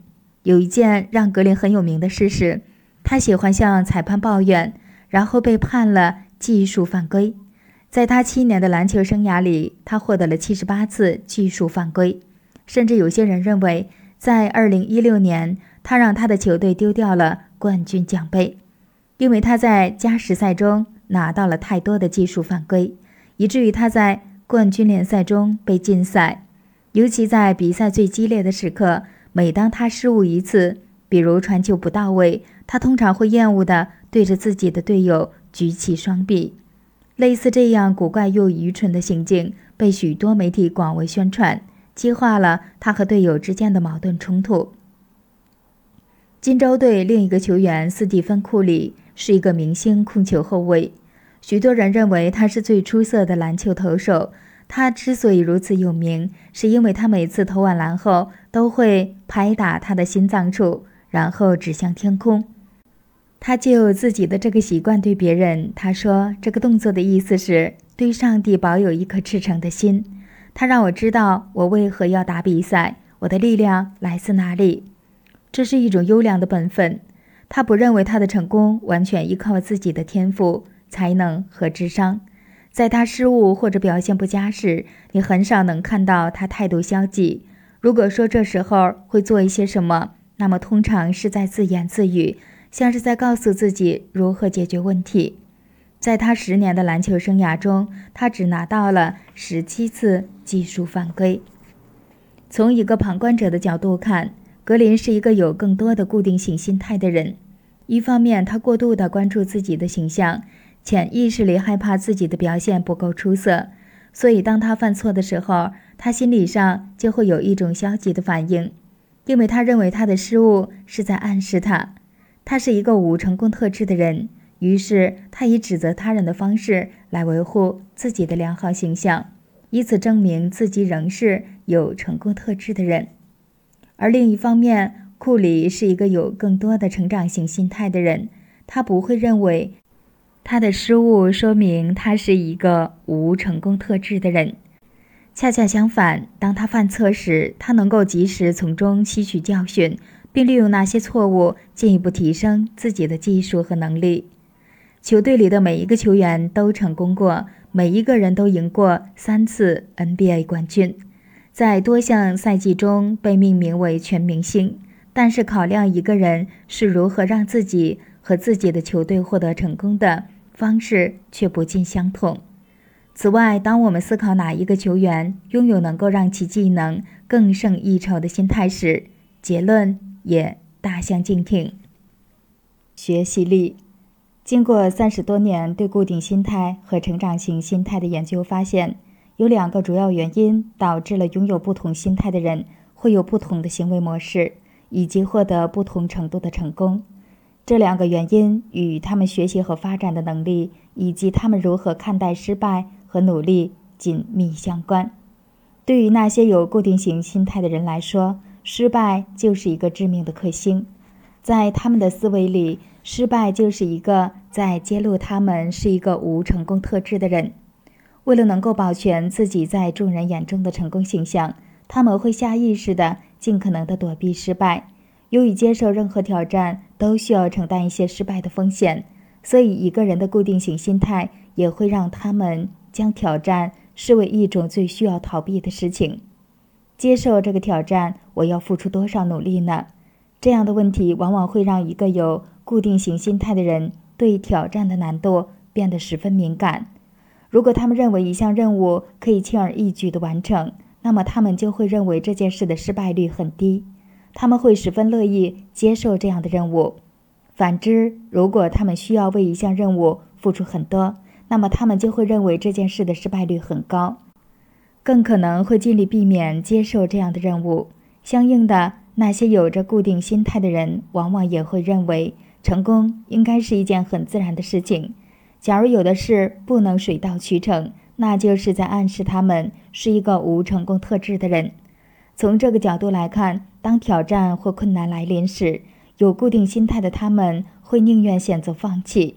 然后从另一个方向寻找成功的可能，而不是在他们当下的道路上做出最大的努力。曼泽尔存在的主要问题就是害怕失败和挑战，因为他认为所谓努力就是在表明你是一个无成功特质的人。他想当然地认为成功应该会自然而然地到来。如果他是真的有天赋，他不需要让自己再做出什么努力。事实上。正是由于他把努力视为一种软弱的表现，所以他不能接受挑战，从而无法让自己成为一个伟大的四分卫职业球员。那些有成长型心态的人，不仅不在意自己是否是一个有成功特质的人，他们还会以积极的心态看待失败和努力。失败在他们的眼里弥足珍贵，对他们而言。能让他们知道在哪个领域可以提升自己，比知道自己在哪里失败重要的多。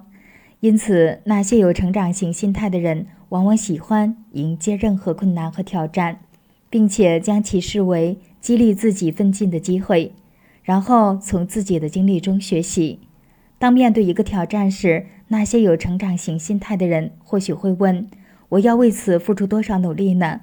但是他们这样问的目的不是在判断这个任务的难易程度，而是测定他们会因此得到多大程度的成长，因为他们知道努力会带来成长，成长会使人成功。所以，当遭遇困境时，他们不会像有固定型心态的人那样喜欢退缩，反之，他们会心甘情愿地在他们奋斗的道路上不遗余力地。朝成功的终点迈进。我们还可以问一下自己：哪种人的形式会更加有效呢？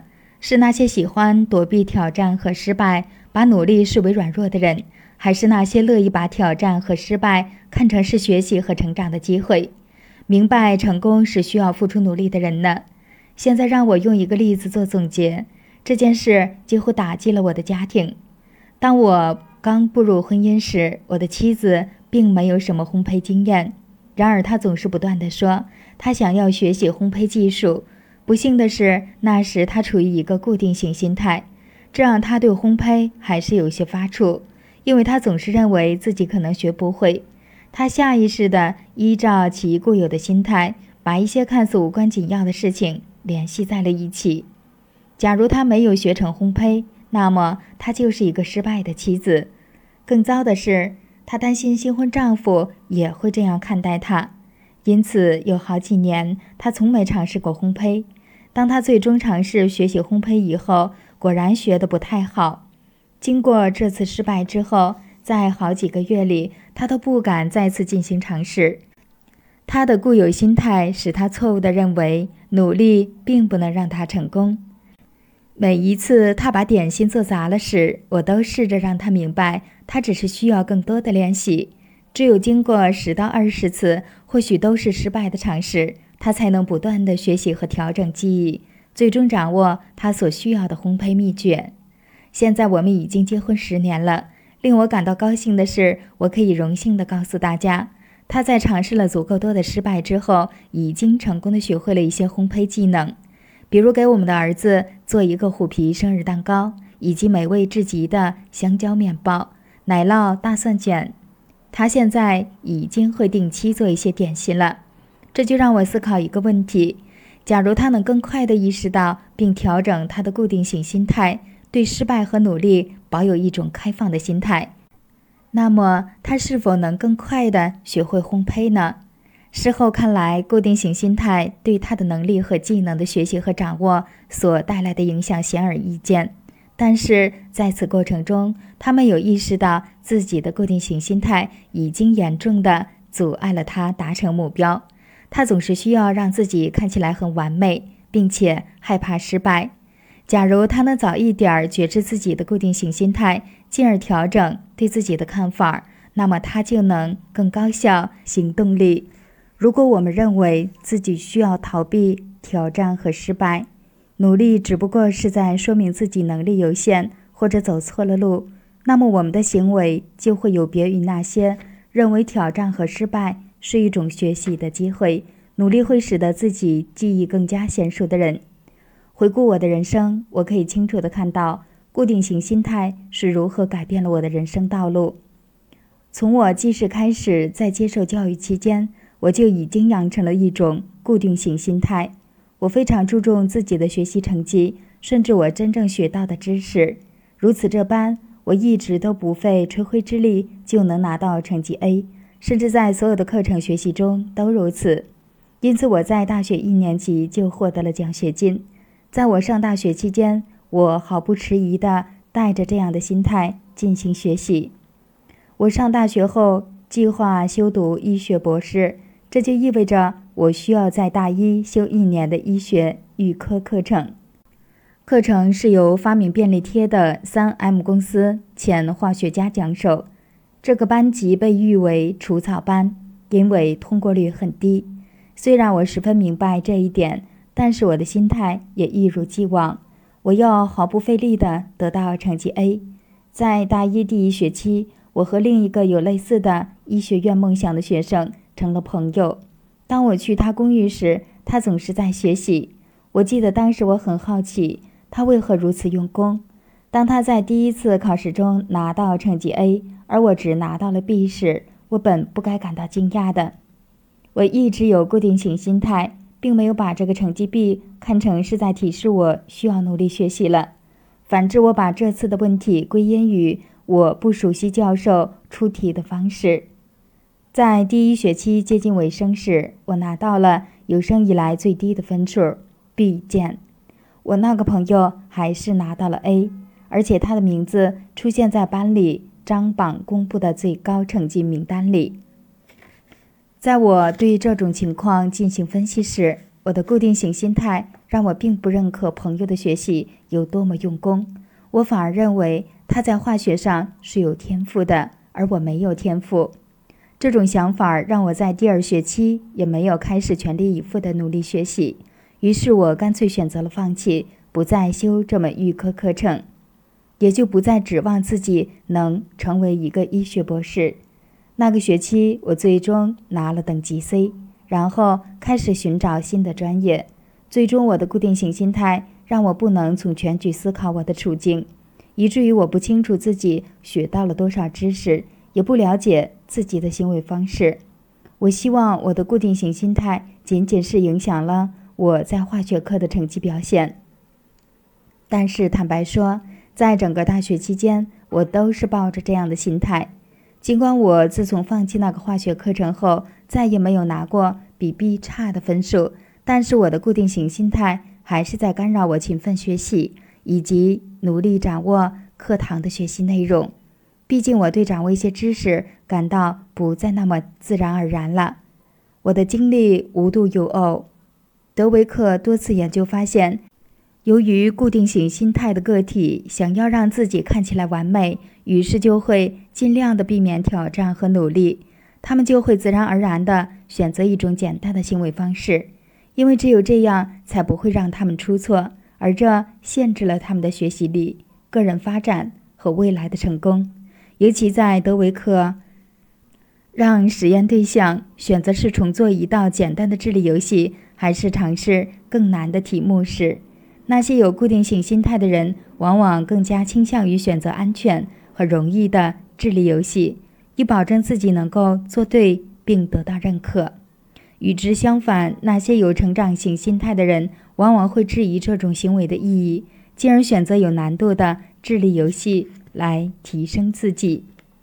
如果你个人的心态评估表明你有更多的固定型心态，那么就请想一想，你的固定型心态。有多少次阻碍了你带着乐观的心态接受挑战，限制了你为某事付出巨大的努力？在上述情况下，你是会更加关注你是一个有成功特质的人，还是更关心发展自我呢？我们必须思考：我们是否有成功特质和无成功特质？那是固定型心态所关注的。一个更健康、有效的成长型观念是。如果成功没有如期而至，那只是因为我没有付出足够的努力。总结部分：你是否还记得那个非营利组织的首席执行官艾伦？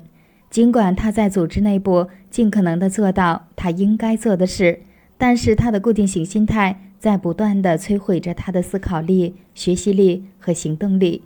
如果艾伦面前有两个选择，一个是摒弃他过时的领导力培训课程计划，另一个是推广一个新的前沿课程计划，其中需要运用新的技术和授课方式来提升领导者的自我发展力。由于无法意识到自己的固定型心态以及由此带来的无意识的思维模式，艾伦会更愿意选择一种过时陈旧的课程计划。这是因为他不愿面对失败。而且这个旧课程也无需他耗费任何额外的精力。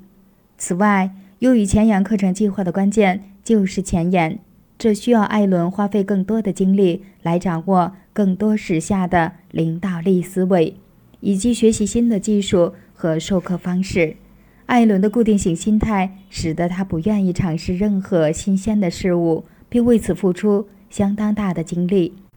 对他而言，花费精力学习就意味着他不得不承认他在当下不是一个有成功特质的人。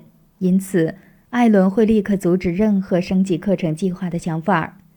第七章：迎接挑战，不懈努力。当我们允许自己失败时，也是在给自己机会，让自己脱颖而出。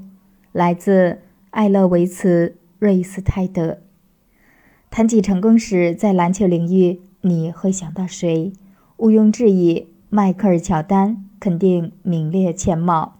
他在品牌商业活动中说过下面一席话：“我在职业生涯中有过九千多次的投篮失误，输了近三百场比赛。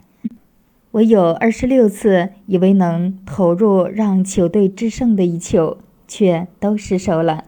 我的生命中又有一次又一次失败，这就是。”我能成功的原因，尽管这段话只与他的职业经历有关，但是他似乎在人生的方方面面都秉承着这样的理念。当他还是一名高中生时，他并没有得到大学篮球校队为高中生预留的名额，他备受打击，但也因此激发出了他的昂扬斗志。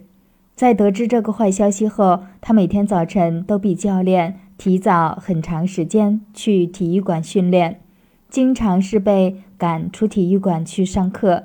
提到那段经历，乔丹说：“每当我感到疲劳并想要停止时，我就会闭上眼睛，想到我的名字并不在运动员的更衣室名单上，我就会重新打起精神，继续坚持练下去。”达利欧在《原则》这本书里讲述了关于乔丹的这样一件事：我曾经有一个滑雪教练，他也教过最伟大的篮球运动员乔丹。他告诉我，乔丹乐于接受自己的错误，他认为每一次犯错都是提升自己的机会。他明白，错误就像那些智力小游戏，当你想出答案时，就能得到一块宝石。你会从每一次犯错中吸取教训。你犯的每一次错误，都让你在未来避免成千上万次类似的错误。这两段话听下来，你觉得乔丹是有固定型心态，还是有成长型心态呢？显然，成长型心态是他成功的一个关键且根本的驱动力。学者们对于固定型心态和成长型心态长达三十多年的研究，涉及太多方面的内容。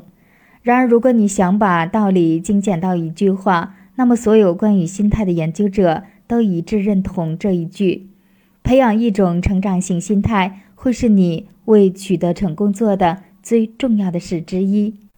成长型心态让人们既能够直接面对挑战，又积极的克服困难，这是取得成功的两个必要条件。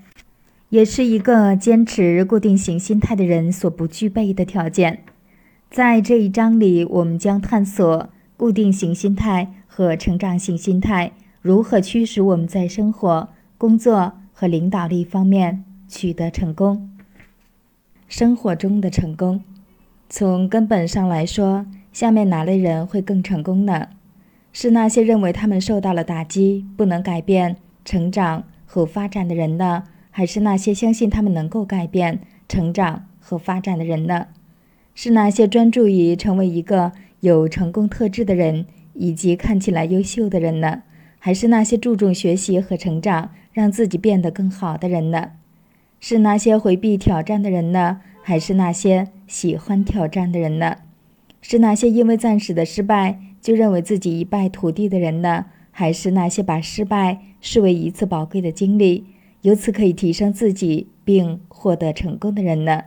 是那些一旦遇到挫折就一蹶不振的人呢？还是那些持之以恒、奋勇向前的人呢？很显然，与那些有固定型心态的人相比，具有成长型心态的人的行为方式和态度更有利于他们取得成功。我们已经在上面讨论的例子中看到了这一点。从曼泽尔·兰根到球场上行为愚蠢的格林，我想学烘焙的妻子，以及我对待学习和艾伦对待工作的方式等各个例子中，希望你们能够清楚地看到固定型心态如何遏制了我们做事的有效性，以及如何阻碍了我们取得成功和发挥自身的潜能。另外，我希望通过一些伟大人物，像布拉迪、库里和乔丹那样的人。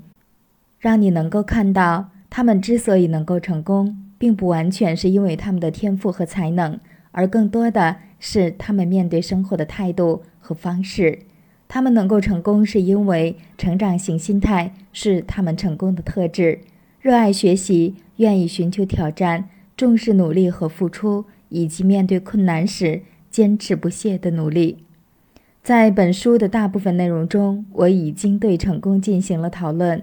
其中涉及与个人潜能或其他才能相关的行为表现。尽管这一点很重要，但是它只是成功人生的一个方面。能够拥有一个成功的人生，仅仅有好的行为表现还是远远不够的。还有一些其他因素在起重要作用，其中包括我们自身的幸福感、事业的好坏、人际关系的优劣、以及假如我们已为人父母，我们是否合格等。针对固定型心态和成长型心态的研究，也能从一个成功人生的这些特征中获得一些有意思的启示。基于目前我们已经讨论的内容，你会认为什么样的人会更加自尊自爱，对自己的人生更满足、更加自信呢？是那些有成长型心态的人，还是有固定型心态的人呢？我确信你肯定认为是有成长型心态的人。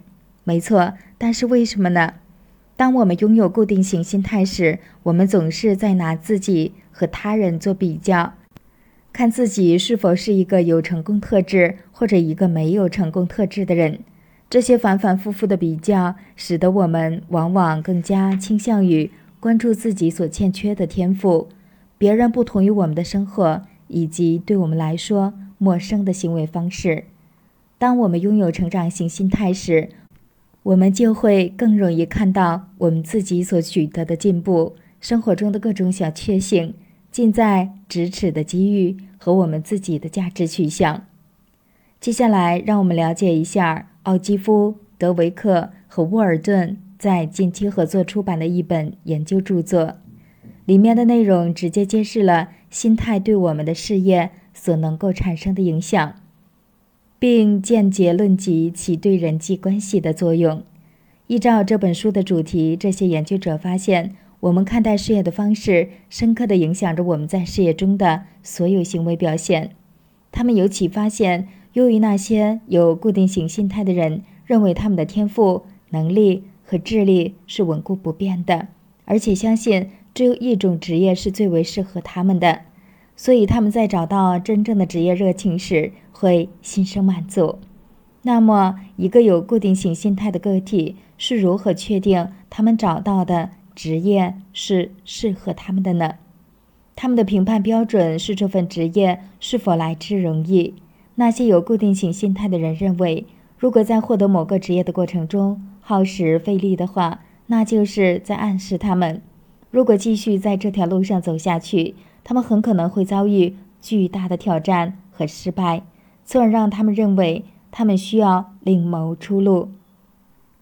而当他们觉得自己得到这份职业时无需耗费实力，他们就会一直以为自己已经找到了最合适的职业以及真正的职业热情。但是不久后，当他们遇到一些困难，需要因此做出一些努力时，那些有固定型心态的人会迅速认为这些困境是在说明他们还没有找到最合适的自己的职业和真正的职业热情。从而让他们不愿意继续坚守原职，而不是想方设法解决遇到的困难和挑战。研究者还发现，有成长型心态的个体看待职业的视角会与有固定型心态的人有所不同。他们不会认为适合他们的职业只有一种，而是天生相信他们有很多选择职业的机会。由此，他们并不想要找到什么职业热情。而是更多的相信要培养你的热情。正是因为他们有这样的认知，当面对突如其来的挑战时，他们不会错误地认为自己在步入歧途。相反，这其实是在提示他们需要为此更加努力的奋斗。尽管研究者并没有做过相关的调查，但是我相信这些类似的观点同样适用于我们如何处理人际关系。运用上面的原理，我认为，当选择一个伙伴或者伴侣的时候，有固定型心态的人往往倾向于认为，他们需要找到真爱或者灵魂伴侣，也就是最适合他们自己的人。只要关系是顺其自然且不费心力就形成的，他们就会想当然地认为自己找到了灵魂伴侣。但是，只要遇到关系方面的问题，他们就会错误地认为这些困难。和问题昭示着，他们还没有找到灵魂伴侣，他们从此很有可能就分道扬镳。那些有成长型心态的人，从来不相信世上有一个人与他们百分百合适。他们觉得一段成功的关系不取决于彼此是否合适，而是伴随着时间的推移，个体是否在这段关系中有持续的情感投入。他们意识到每一段关系都有其挑战性。当困难出现时，他们并不会就此认为是彼此不合适，随后就一别两宽，而是认为他们需要在关系中投入更多的情感，并为维系关系付出更多的努力。在阅读了这个研究后，我终于明白，那些有固定型心态的人，似乎都只是希望在他们的职业和关系中遇到最少的阻抗，而那些有成长型心态的人。很乐意接受各种各样的挑战，正是这种差异性导致那些有固定型心态的人最终处在职业的最底层，无法很好的判别身边有利因素；而那些有成长型心态的人最终能攀上职业顶端，从而尽享周围有利于自己的一切条件。我想要和你们分享一个与父母教养有关的有趣研究。我认为所有父母都希望孩子能够成为最好的，其中包括希望自己的孩子能够学业出众。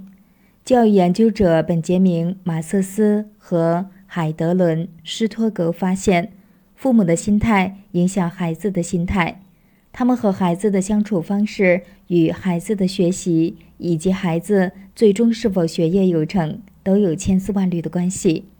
人们将有成长性心态和有固定型心态的父母放在一起做比较，结果发现，当父母拥有成长型心态时，他们的孩子更可能发展出成长型心态。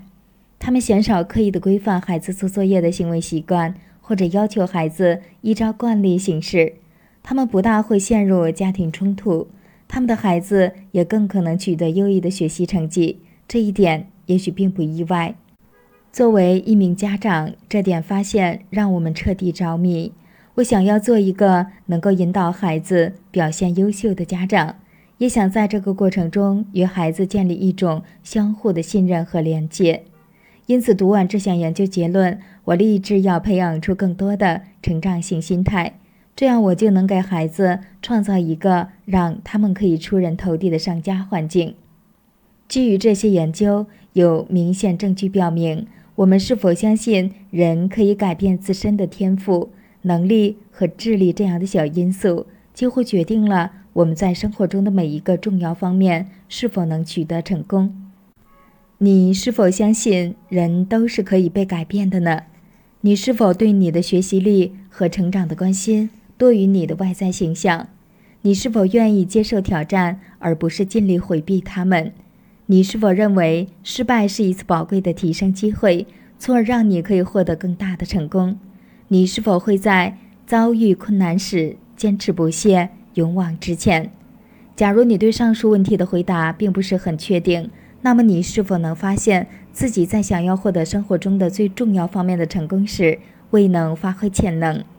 你是否能看到自己是如何无视且错失良机的？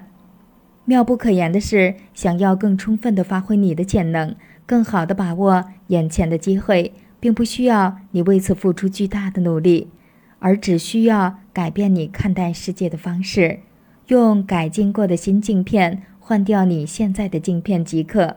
我们将在下一章探讨如何更充分地发挥自己的潜能。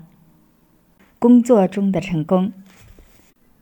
两千年到二零一三年，微软的市场总值一直徘徊在两千亿美元左右，它的股票价格也一直在每股二十六美元上下浮动。尽管市值两千亿美元仍然不容小觑，但是微软的这种停滞不前，还是意味着他们正把自己的市场份额输给自己的竞争对手。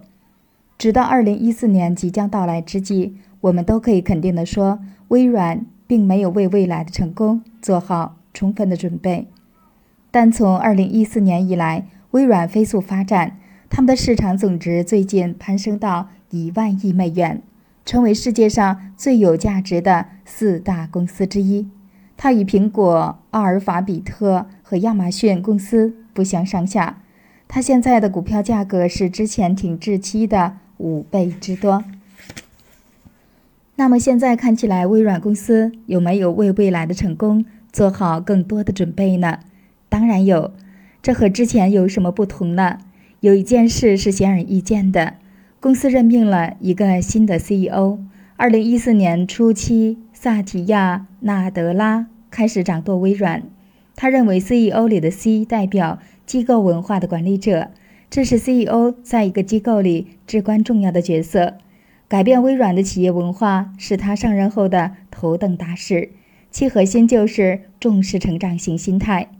纳德拉于1992年加入微软公司，经历了微软迅猛发展和长期停滞两个时期。卡罗尔·德维克在他写的《终身成长》这本书里，主要讨论了固定型心态和成长型心态。纳德拉读完此书后，意识到微软萎靡停滞的根源是因为公司文化里弥漫着一种固定型心态。他把这种文化描述成僵化。每个员工都试图向别人证明自己更有见识，自己就是这个房间里最聪明的人。身兼责任和义务，按时交付任务，以及客户点击量胜过一切。公司的会议形式正规，会议前必须做到一切完美就绪。公司里的等级制度和人员地位排位森严，导致员工的自发性和创造力都严重的受到损害。此外，他指出，企业的领导团队没有冒险精神，害怕被嘲笑，担心失败，唯恐自己不是房间里看起来最聪明的人。这是对一个更强调形象而不是成长力的公司的形象描述，也是对一个行将就木的公司的完美诠释。在一种僵化死板、讲究繁文缛节、人心惶惶的环境下。公司如一潭死水，毫无创造力和创新可言。让我们来看下皮克斯动画工作室。这家公司是地球上最具创造力和开拓精神的公司之一。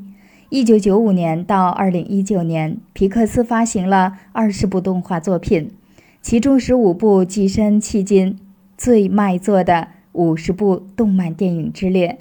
七部影片先后列位票房排行榜前五名，这还不包括迪士尼动漫公司在和皮克斯动画工作室并购后所发行的票房大卖的影片《冰雪奇缘》《疯狂动物城》《海洋奇缘》和《魔法奇缘》。让皮克斯如此有创造力和收益巨大的功臣就是艾德·卡姆尔。他既是皮克斯的合伙人和董事长，也是迪士尼公司的董事长。他认为他的工作就是营造和维护一个良好的文化环境，让所有人事物在其中得以滋养，以及小心和提防任何有损这个文化氛围的事物，包括各种我们通常无法意识到的任何对公司创造力带来阻力的绊脚石。我们从他的经验可以看到，他已经明确地了解到，最妨碍公司创造力的就是固定性心态。对失败的恐惧情绪一直在公司里悄无声息地蔓延。他清醒地意识到，对于大多数人来讲，我们的大脑会被灌输“失败是件糟糕的事”这样的信息，主要是因为我们会相信失败就是一个信号。就是在告诉我们，你不是一个聪明的人。当我们遭遇失败时，内心往往会出现强烈的情绪反应，比如自惭形秽和无所适从。这样的痛苦和想要逃避失败的想法，往往会蒙蔽我们的双眼，让我们无法真正的了解失败对于我们的价值与意义。明白了这一点，卡莫尔就开始有意识地将领导工作重点放在。对公司里成长型心态氛围的建设和维护方面，以此来应对和消除那种恐惧失败的固定型心态给公司造成的不良影响。他帮助皮克斯的员工了解并克服了因为失败而带来的短期情绪问题，让他们清楚地认识到失败所能带来的长期的积极作用。为何要鼓励失败呢？卡莫尔解释说。尝试新事物时，失败是不可避免的。我们应该将失败视为一个宝贵的财富。没有经历失败，我们就没有创新。他继续说：“失败说明你是在学习和探索。如果你不去体验失败的过程，那么你就会犯更严重的错误。你会渴望逃避失败，过度思考失败来回避失败，而这样做往往注定让你一败涂地。如果员工的工作环境总是让他们感到内心惴惴不安、抵触失败，他们会规避风险，在探索新领域和拓展新思想时变得踌躇不前。他们会更加偏向于选择安全和约定俗成的行事方式，工作就不会具有创新性，也不会对公司产生任何积极的影响。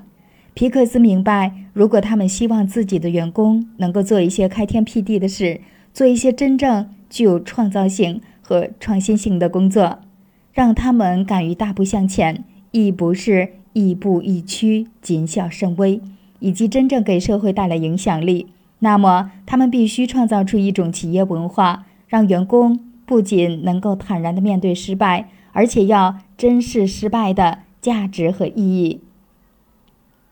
安德鲁·斯坦顿证明了这种文化的作用。他是影片《重重危机》《海底总动员》《海底总动员二》和《玩具总动员》系列的编剧和导演。斯坦顿用自己成长型心态的人生观，为失败加入了新注解。众所周知，他告诉他的团队：尽早失败，尽快犯错。此外，他认为，如果有人在工作中尝试做一些创造性或创新性的事情，我们不应该坐观成败。其实他们的行为就如同学习骑自行车或弹吉他，稀松平常。我们永远不要指望谁能在学习新本领时不摔倒或者不弹错音符。而且，当有人摔跤时，我们永远都不要就此拿走他们的自行车或者吉他。心怀这样的人生哲理，他在团队中创造出的文化氛围。让成员敢于大胆探索、应对难题，成员个个都充满了创造力和能量。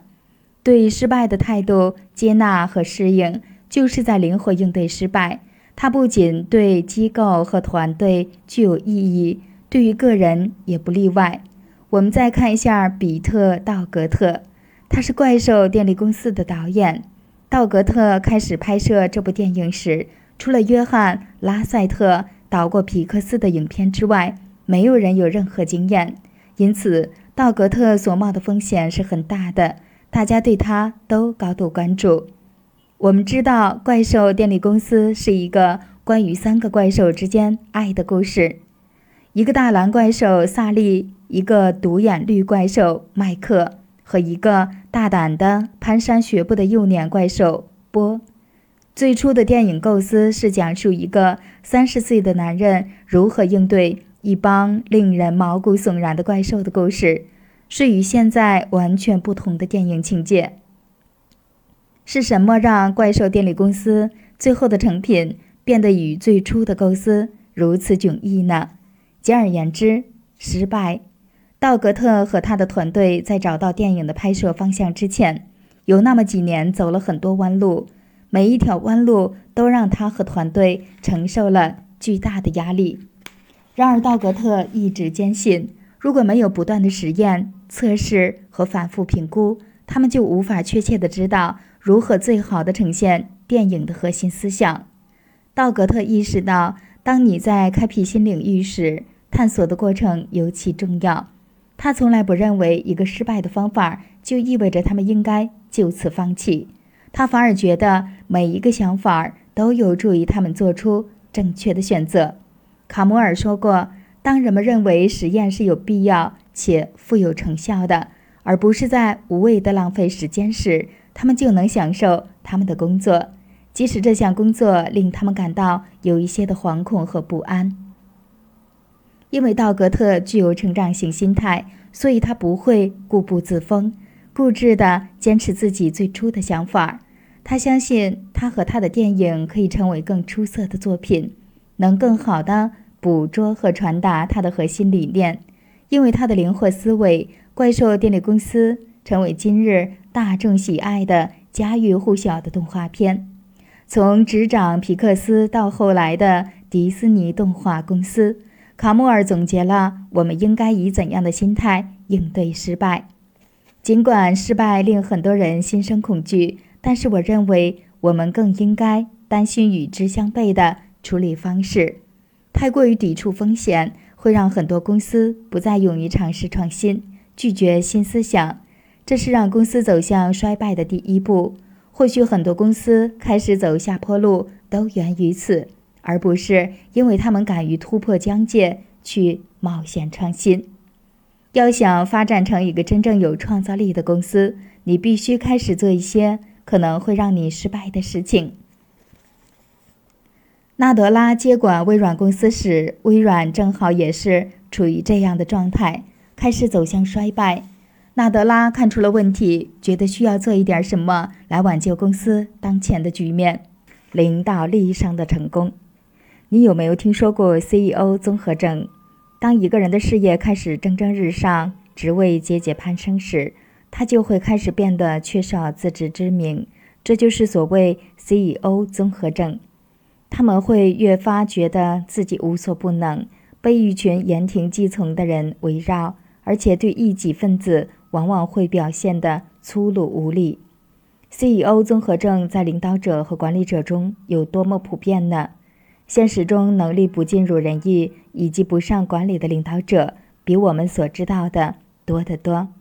下面的两组数据恰恰说明了这一点：百分之四十的美国人认为老板很坏，百分之七十五的员工报告让他们在工作中感到最糟糕。和最有压力的事物就是他们的老板。尽管这些数据可能会令我们感到很不适，但是令我感到惊奇的是，当我在和领导者一起培训和工作的时候，他们都会有同样的说法。他们在竭尽所能的让自己做到最好。我相信他们所说的话，但我好奇这么多的领导者是如何做到竭尽所能却都不约而同的。让他们的行为如此无效，甚至具有一定破坏性呢？问题的答案就是他们的心态问题。领导者的消极心态会驱使他们的思考和行事方式看似合乎逻辑，但实际上具有破坏性，从而有了上面的那些负面数据。让我们回看前面的艾伦。如果你还记得，艾伦在他的机构中遇到了员工频繁流动的问题，那些离职的员工或者在某些情况下被迫离开的员工，都对艾伦作为领导的失职做出了回击。也就是说，他们都不是对领导俯首帖耳的人。在外人看来，艾伦显然是更加喜欢自己被员工众星捧月的感觉。但是，一旦员工对艾伦的一些决定提出改进的想法或者反对意见，他就有一种自己地位不保的危机感。但是，艾伦的固定性心态并没有让他清楚地看到这个问题，他却认为他的行为是在铲除杂草和创造一个有凝聚力的团队。他会采取一些看似积极的行动，让他自己感觉良好，但结果是。他大大的限制了公司的发展，进一步增加了公司的员工流动成本，甚至在公司里营造出了一种情绪消极、人心惶惶的文化氛围。正是他的固定型心态蒙蔽了他的双眼，让他无法看到自己的行为才是导致公司运营出现大问题的真正原因。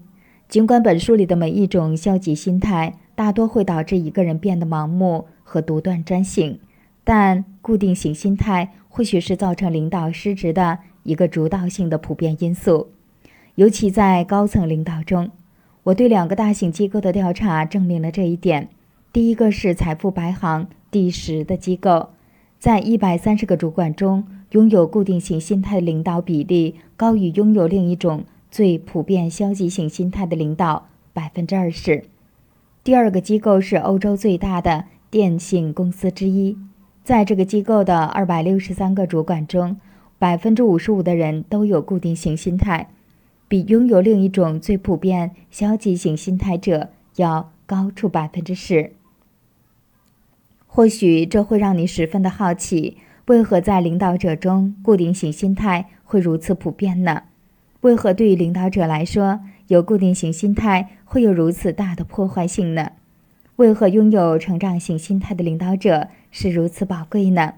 为何在领导者中，固定型心态会如此普遍呢？记住，那些有固定型心态的人最关注的事是保全自己的形象，因为他们不相信自己可以改变天赋、才能和智力。领导者往往会意识到，大多数机构和社会组织都希望领导者能有积极进取的表现，因此，当居于高位时，大多数领导就自然而然地感受到了来自社会和文化方面的压力。所以，他们需要一直不断地向人们展示出自己最好的一面，甚至做任何事都要做到万无一失。于是，为了保持这样理想的形象，他们渴望能够操控他们所管理的一切人和事。如果领导者没有意识到这一点，这种想要掌控的压力和愿望就会带来两个不好的结果。首先，他们会因此形成固定型心态。这就是 CEO 综合症的开始。其次，假如已经有了固定型心态，那么他们心态所造成的消极影响就会被放大，从而导致 CEO 综合症生根发芽。为何对于领导者来说，有固定型心态会有如此大的破坏性呢？为了回答这个问题，我们先看一下管理学者是如何定义高层人物理论的。它的基本前提是。一个机构的高层领导者关注什么和重视什么，会对他们处理信息、制定决策以及机构的最终发展与成功产生影响。那么，又是什么决定了领导者的关注点和处理信息的方式呢？不出所料，是他们的心态。这个理论在暗示，仅仅一些高层领导者的心态就能对机构的成功产生超乎寻常的影响。这是因为高层领导者的心态决定了公司的关注点是关注形象还是关注学习和成长，从而对公司所能取得的成功大小产生不可预料的影响。由此可见，当一家机构的领导者拥有固定性心态时，他们会对他们的机构产生巨大且消极的影响。由于他们过度的追求保持个人的良好形象。希望自己在他人眼里是一个有成功特质的人，他们就会首先下意识且不断地证明他们的优秀和优越，这就使得他们更加顽固不化，将个人的欲望完全凌驾于公司之上，只想保全自我的良好形象，而不会真的想让机构得到积极有效的发展。以一个有固定型心态的领导者。以艾格卡为例，让我们看看固定型心态是如何在他身上起到消极作用的。一九七九到一九九二年，艾克卡是克莱斯勒汽车公司董事长兼 CEO。他因为超级自大的性格而闻名，最开始被誉为所向披靡的英雄，因为他重塑了克莱斯勒的公司形象，让公司起死回生。尽管之后大家才得知，克莱斯勒公司之所以能够重整旗鼓，更多的是得益于政府援助以及一些对日本进口产品的限制措施。商界人士的评论认为，艾科卡的自大、明星力量以及其自称为英雄的热销自传，改变了英国商业圈里的领导风向，并产生了消极影响。艾科卡出现之前，美国企业的 CEO 从整体上看都是一些中规中矩的人物，平淡乏味且毫无个性可言。但是由于艾克卡的成名和成功，CEO 都变成了美国的超级英雄，可与名流相提并论。从《优秀到卓越》和《基业长青》这两本书的作者吉姆·柯林斯说过，二十世纪八十年代针对 CEO 的形象。社会上的媒体和文化都发生了翻天覆地的变化，造成变化的一个标志性事件就是《艾克卡自传》的出版。那一刻，昭示着一切都不同了。CEO 被视为英雄的神话时代从此开启，所有的公司都希望拥有自己的艾克卡。美国有些评论员指出，如果没有艾克卡，乔布斯和马斯克这样的人也不会被奉为偶像。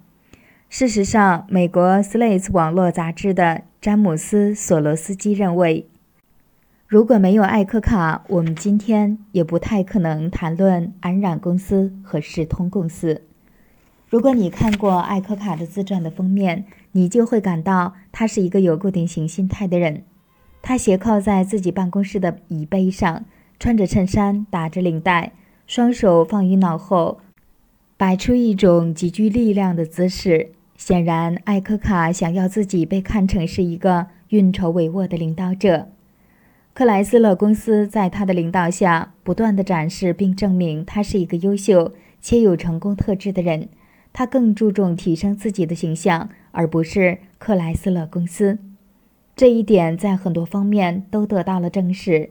在公司内部，克莱斯勒的人都打趣说：“艾克卡主张我永远是克莱斯勒公司的董事长。”而且在公司外部有目共睹的是，他将大把的运营公司的时间和资源放在了提升自己的公众形象上，一切都是为了增加克莱斯勒公司的。股票市值，而没有足够的时间来仔细的考虑公司的长远利益。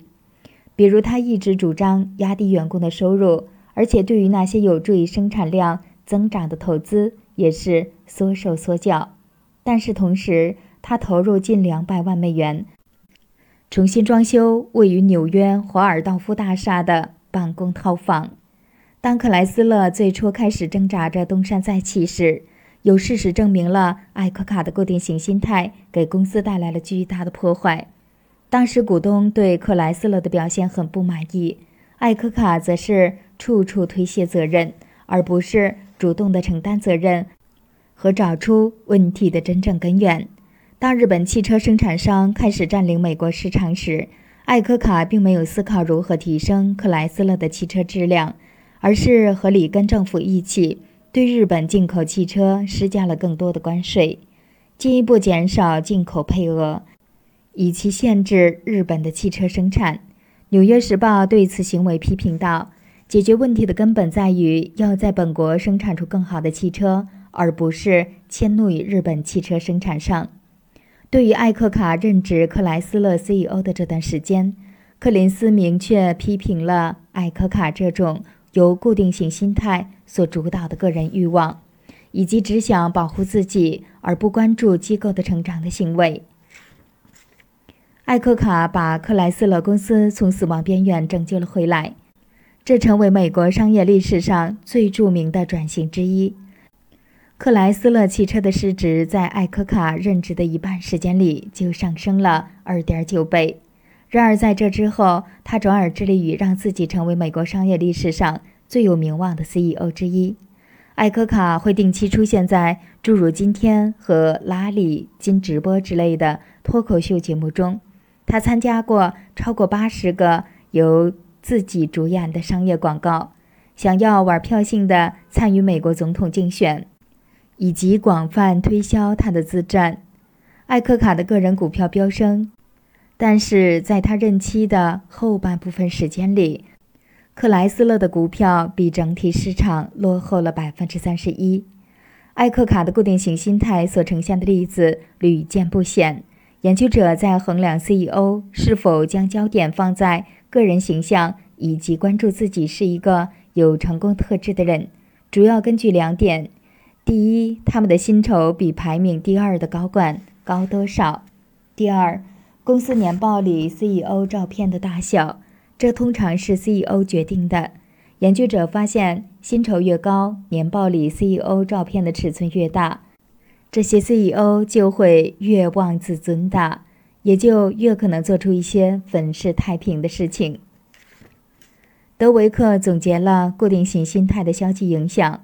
他声称，对于有着固定型心态的领导者，他们的一贯行事做派就是指责他人。掩盖错误，抬高股价，打击对手和批判者，以及蹂躏小人物。让事情更糟的是，由于他们的固定型心态，这样的领导者认为他们这些一贯的行事作风是最好的工作方式。为何拥有成长型心态的领导是如此宝贵呢？成长型心态能让领导对其组织和机构本身的重视和关注程度大于其自身的形象。有成长型心态的领导会在四个方面和有固定型心态的领导表现不同，从而给他们的机构和组织以及员工创造一个非同一般的发展天地。首先，那些有成长型心态的人会十分注重成功的必备条件，而不是只在乎自己的外在表现或为了证明自己。即使个人形象可能会因此受损，也在所不惜。从长远看，他们因此所做出的决策会对公司有利。安妮·马尔卡西就是一个很好的例子。2001到2009年，他是施乐公司的董事长兼 CEO。他领导下的施乐公司在整个企业界堪称是一个传奇。他帮助施乐公司成功度过了濒临破产的经济危机，并在短短的几年内起死回生，收益增长。财富杂志称他为郭士纳之后又一个最令人瞩目的、能够力挽狂澜的商界人士。马尔卡西最初成为施乐公司 CEO 时，他并没有着手做一些。有利于自身形象的事情，而是做了一些能让公司取得成功的必要努力。即使有些行为并不一定能够给他带来最正面的形象，比如为了更好地了解公司，了解他的决策如何影响公司的底层，他会在周末把许多厚重的活页文件夹带回家仔细阅读，就好像周一早上他要参加期末考试似的。他甚至找人教他读懂资产负债表。诸如此类的行为，并不一定显示了他是一个最有能力和合格的 CEO，但是他让人看到的是，他更加关注如何提升公司的竞争实力，而不是保全自身的良好形象。这让我十分好奇，有多少固定型心态的领导会允许自己向别人学习读懂资产负债表？其次，那些有成长型心态的人。不会因为自己的行为而推卸责任或者欲盖弥彰，而是能够挺身而出，勇于承担责任，公司才可以因此而得到积极的改变。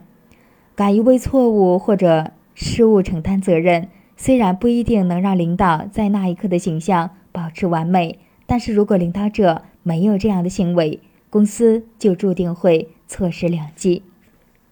刚才我说到马尔卡西是郭士纳之后的。又一个最令人瞩目的、能够力挽狂澜的商界人士，那让我们看一看到底是什么让郭士纳如此成功的。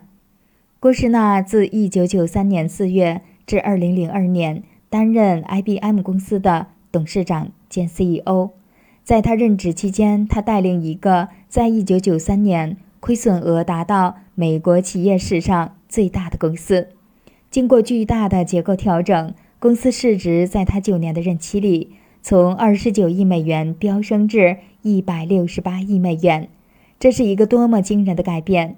而在那时，如此规模巨大的公司结构调整甚至都不算什么。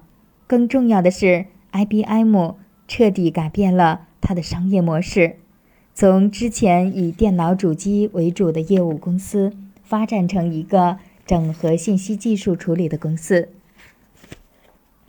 不像艾科卡、郭士纳，并没有将 IBM 的失利怪罪于外部的市场环境，也没有致力于获取更多的公众影响力，因此他能够解决 IBM 带来重创的根本性问题。由于 IBM 在电脑的市场份额争夺战中惨败给微软、惠普和苹果，郭士纳迅速将导致生产率下降的问题定位于公司内部。追名逐利和争权夺势，他通过大幅度的裁员来精简公司的组织结构，废除管理委员会，以开放的心态接纳外部合作者的建议，以及解雇那些喜欢玩弄权术和阴谋诡计的人。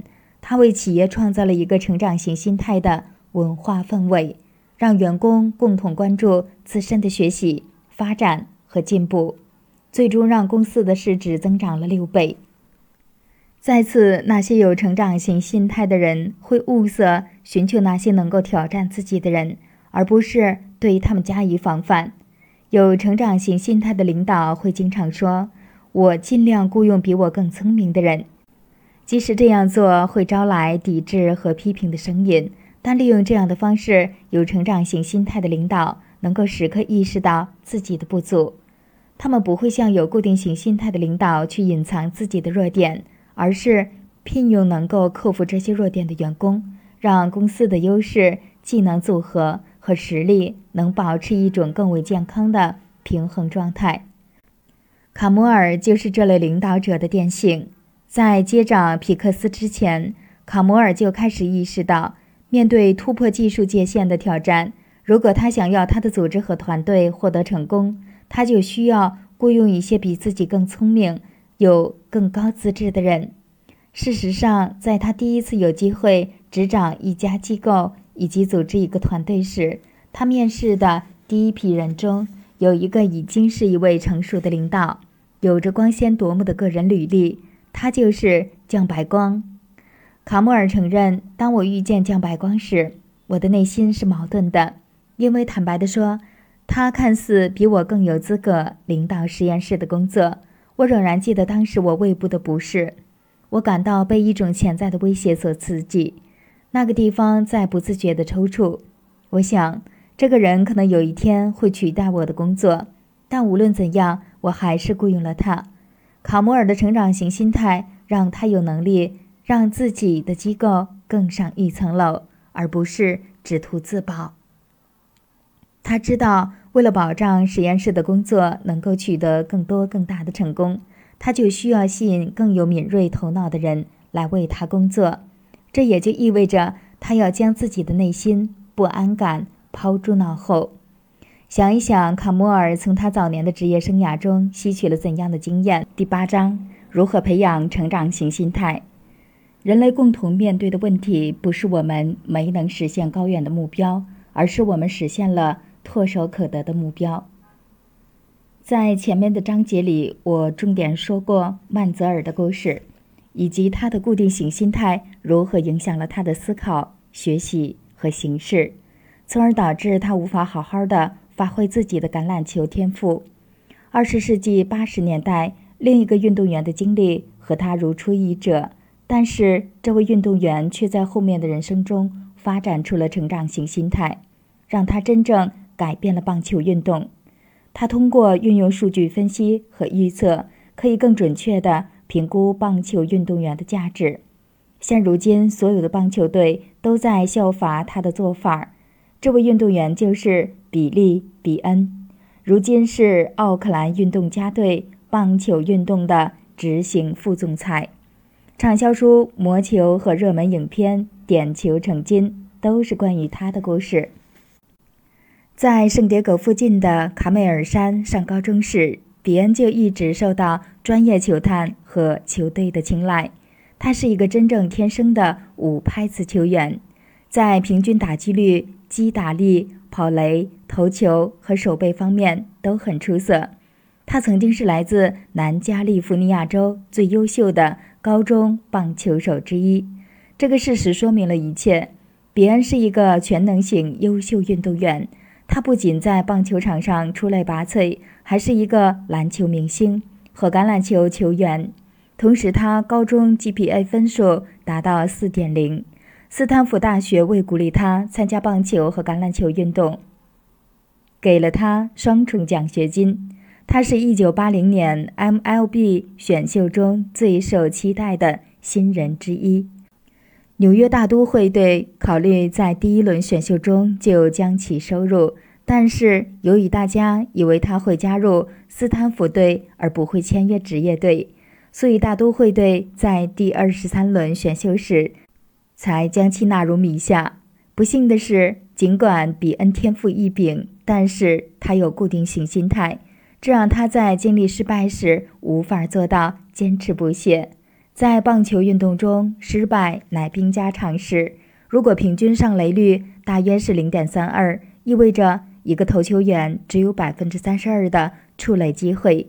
在《魔球》一书中，迈克尔·刘易斯写道。这不仅仅是不喜欢失败的问题，而是他不知道该如何失败的问题。对于每一次出局，无论是一次重击线还是三振出局，比恩都会就此认为自己是一个失败者。一个人总以为自己有某种固定的天赋，他就会将失败铭记于心，从而侵蚀自己的自信。可惜的是，比恩的固定型心态从来都没有让他发挥出自己的运动天赋。他职业生涯的大部分时间都在服役于一些无足轻重的小联盟队。他从大都会队跳回明尼苏达双城队、底特律老虎队和奥克兰运动家队。一九九零年，因为厌倦了之前的生活，比恩要求换一份新的工作，为奥克兰运动家队做球探。三年后，他被晋升为总经理助理。一九九七年，他成了奥克兰运动家队的总经理。在比恩做总经理助理时，奥克兰运动家队改换门庭。随着1995年的易主，原来奥克兰运动家队在队员身上耗费的资金数额在职业棒球大联盟中位于前列，现在却一落千丈。由于没有预算可以支付给最有天赋的运动员，比恩很难组织一支所向披靡的棒球队。这也是比恩的心态开始转变的一年，因为无法很好的解决奥克兰运动家队的球员薪水问题。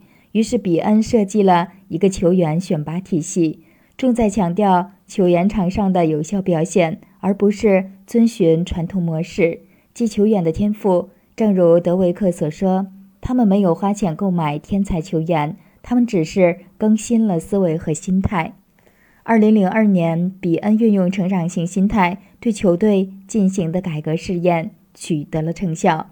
尽管奥克兰队给球员的薪水在业界排名倒数第二，但是他们的球队在那一年获得了一百零三场比赛的胜利，即赛区冠军，其中一段时间连胜二十场。毋庸置疑，这样的成功引起了轰动。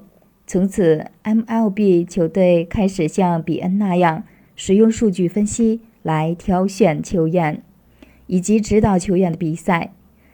你的心态是有可能改变的，每个人都可以通过改变心态获得更大的成功。研究者乔舒亚·阿伦森、卡利·弗里德和凯瑟琳·古德发现，只是让学生写出如何努力学习，而无需管他们所遇到的困难，他们在学校的表现和参与度就会比那些不求思辨的学生有更多的提升。研究者一再印证。诸如此类的小练习对一个人的态度和行为所产生的重要影响会持续六个星期之久。为了充分掌握改变我们心态的方式，我们最好回顾一下与心态相关的认知科学。我们的心态就是我们前额叶皮质里的神经连接，前额叶皮质比其他神经连接更加强大，反应更迅速。随着时间的推移，这些快速反应的神经连接会让我们迅速的以可预测和重复的方式来处理信息。这就意味着，当我们谈论改变心态的话题时，我们就是在讨论重新连接我们大脑的神经，或者更具体的说，就是重置我们大脑里的神经连接。为此，我们必须减少消极心态型的神经连接对我们的影响，而要加强积极心态型的神经连接。我们要谨记，神经元是相互交织和相互作用的，因此我们都有必要训练大脑进行积极心态型的神经连接。这种大脑重组的过程，就像是用一种外语流利地从一数到十。这首先需要你能协调一致的学习和每个数字相关的单词，然后在此基础上逐步有目的性的每天用一种新的语言来练习数数。经过几周的训练，我们就能够渐渐自然而然地学会用一种新的语言从一数到十。可见，我们也可以重构我们大脑的神经连接。那些有固定性心态的人，在改变和提升他们的心态时，要面对一个挑战，那就是他们不认为人们可以重组大脑的神经。德维克基于自己经历过的从固定型心态到成长型心态的转变写道：“我意识到为何我会一直如此关注错误和失败。我第一次明白我其实是可以有其他选择的。重组大脑的神经连接以及改变固定型心态，就是在做出一种选择，相信我们可以被改变。为了提升这样的信念，我们需要了解和学习大脑到底有多大的可塑性，而 TED 环球会议和 TED 演讲就是一个很棒的学习途径。我推荐诺曼·道伊奇的著作《重塑大脑，重塑人生》。以下是对该书的一段描述：一个被称为神经可塑性的惊人的科学发现，正在颠覆几个世纪以来的传统观念，那就是人类的大脑是可以被改变的。我们看到，一个女性出生时仅有半个大脑，但大脑可以进行重组而完整的运作。盲人可以学会看世界，学习障碍者可以得到治愈，智商可以被提升。退化的大脑可以恢复活力，中风的患者可以学会说话，脑瘫儿童可以学会更加灵活的行动，抑郁和焦虑症可以被成功治愈，毕生的性格特质可以被改变。通过这些不可思议的事情，道伊奇博士对人体、情感、爱、性、文化以及教育进行了探索，写出了一本令人无比动容和鼓舞人心的书。它将永远改变我们看待大脑、人性以及人类潜能的方式。一旦我们相信自己可以改变我们的心态，那么我们就有了了解心态的动力。第一步，辨别固定型心态和成长型心态。读到这里，你或许还是对固定型心态或者成长型心态一无所知。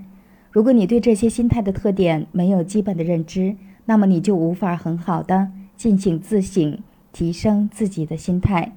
一旦你对心态的特征有了基本的了解，你就能将其具体化。你可以对他们进行评估、关注和调整。能够识别心态的类型，并且了解具体的心态特点，是改变心态过程中的最重要的组成部分之一。现在你就可以整装待发了。在对心态有了基本认知后，你就可以开始辨认。与每一个心态相关联的特征，了解这些特征的线索，可以帮助你更加充分地意识到你的固定型心态或者成长型心态在你的生活中所扮演的角色。一个固定型心态具有的显著特征：认为需要证明自己的聪明才智或者优越性，重视地位、等级和掌控力，畏难怕事，更重视如何辨别和雇佣高级人才。而不是培养现有的员工。当事态变糟时，总是怨天尤人，推卸责任，而不是敢于担当。期望能有获得权势的机会，将他人分成两类：有成功特质的人和没有成功特质的人。总想让自己高人一等，更喜欢雇佣言听计从的人，而不是那些能提出新颖且独到见解的人。认为自助类图书或者其他的学习机会都是让人自惭形秽或内疚。如果不能轻而易举地完成一项任务，就会迅速对此失去兴趣。在没有做到自己预期的出色表现时，感觉自己要出局。当受到建设性的批评时，会容易出现防御行为。在选择做驾轻就熟的事，还是选择做能促使学习进步的事时，通常会坚持选择前者。一个成长型心态具有的显著特征，对于能够让他们学习和成长的挑战和机会，感到激动和兴奋，试图打破地位和等级障碍，更多的重视培养人才，而不是雇佣顶级人才，能够被临危受命，寻求可以分享权力的机会，相信人人都有机会获得成功。如果没有成功，他们希望知道自己缺乏哪些资源，喜欢和那些可以给自己指教、补足自己在某些方面缺陷的人一起共事。认为自助类图书或者其他的学习机会都能让自己感到活力四射。如果不能顺利地达到某个目的，乐意为此更努力地尝试和付出。他人的成功能让自己感受到力量，愿意接纳和探索建设性的批评。在选择做驾轻就熟的事，还是选择做能促使学习进步的事时，通常会坚持选择具有挑战性的任务。第二步，意识到你当下的心态。有了对不同心态及其特征的了解，你就可以评估和觉知自己当下的心态。如果你还深陷固定型心态，那就说起来容易，做起来难了。让我分享一段我最近和一个大学校长的对话。一天清晨，我收到一封邀请邮件，让我为大学的领导团队组织一个领导力发展会议，其中包括大学校长和八个副校长。这封邮件说明我们想要进行某种形式的自我评估。我猜测他们是因为关注了我的心态评估，而且有兴趣接受测试。我询问了更多的信息，然后附上了一些我的心态评估资讯。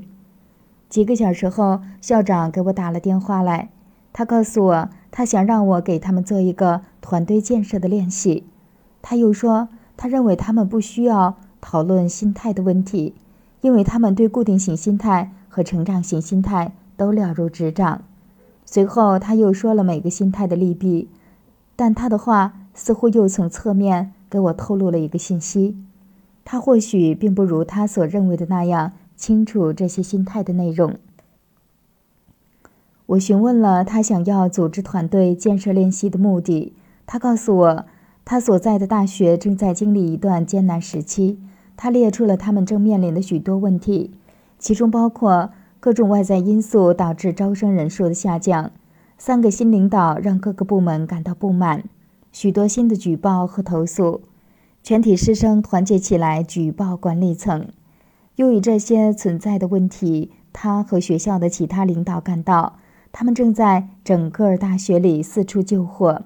他希望通过一次会议帮助他们重建团队。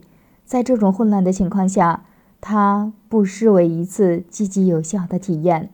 我问他：“你的团队成员关系如何？他们是否合作得很好？”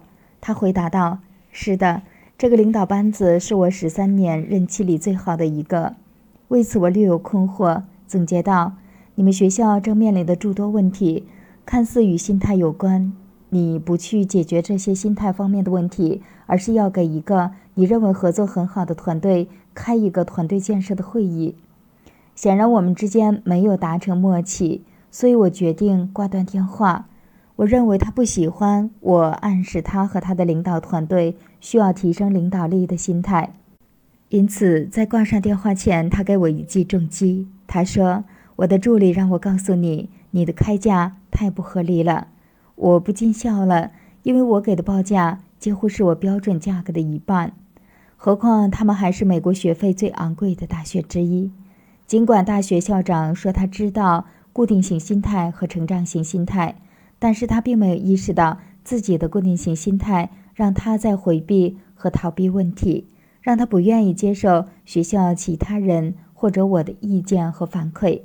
我感到疑惑的是。他认为他的领导团队是他任期里最棒的，是否因为里面都是一些唯命是从的人，都在维护他的领导地位，而不愿做出有悖于他的反抗？如果不能准确地了解我们当下的心态和背后的寓意，我们就没有动力提升我们的心态。首先，向内自省，你要反观自己在多大程度上重视自己的外在形象。以及需要证明自己和自己的天资才干，你要学会并熟练地掌握上面所罗列的心态特征。当你的生活中出现那些特征时，就对照特征来确认所发生的事情和你当下的心态状况。其次，如果你还没完成个人心态测试，可以到前文提到的网页上进行测试，这将帮助你了解。与其他上千的测试者相比，你拥有的固定型心态或者成功型心态的程度高低。最后向外探索，这或许是最艰难的一步，却是在确定你的当下心态时，让你觉得最受益匪浅的。找个时机询问你身边的人，可以是同事和朋友，他们是否认为你有固定型心态或者成长型心态？他们是如何从你的行为举止中？识别出你的心态，以及你的心态是如何影响你的言行的。第三步，确定你的目标，制定你的改变路线。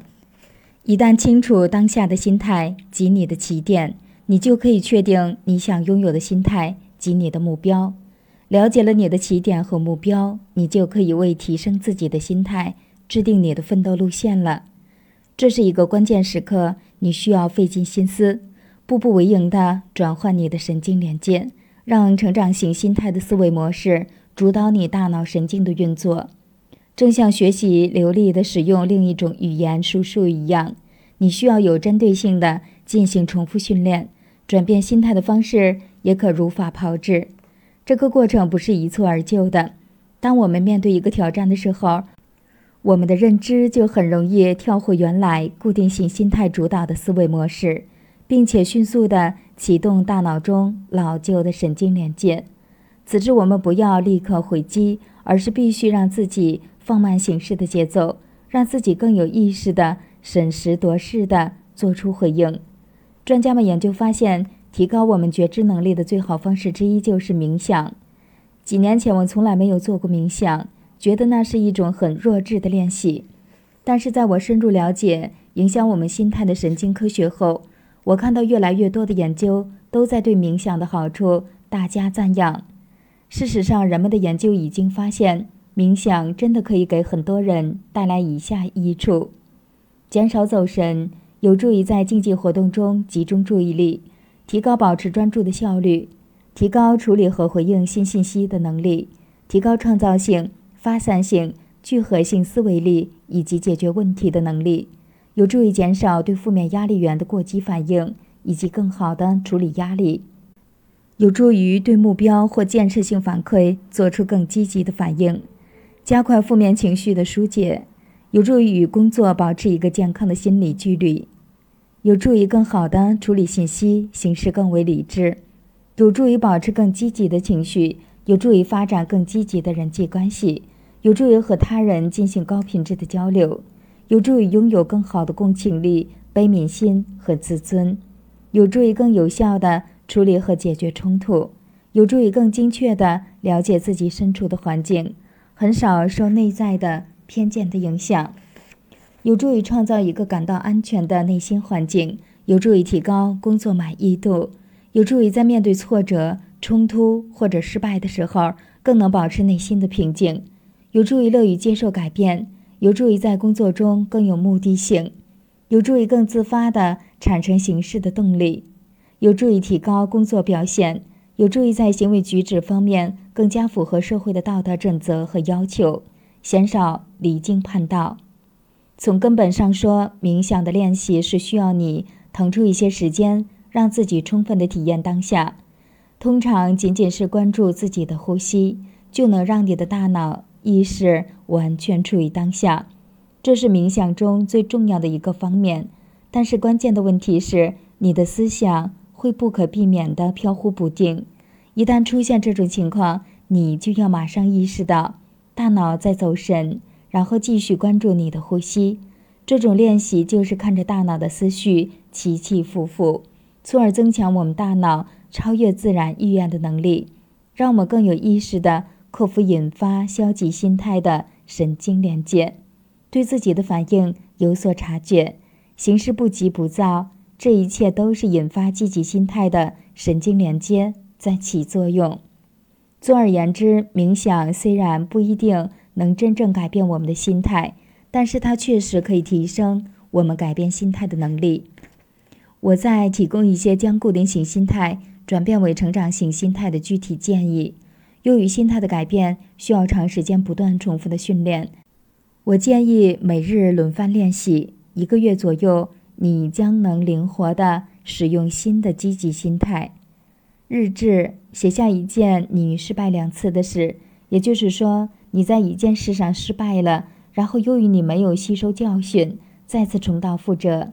写下你只失败一次的事，这意味着你失败后吸取了教训。写下你人生中接受挑战和成功的所有时刻。有了之前的成功经验，你可以让自己屡战屡胜。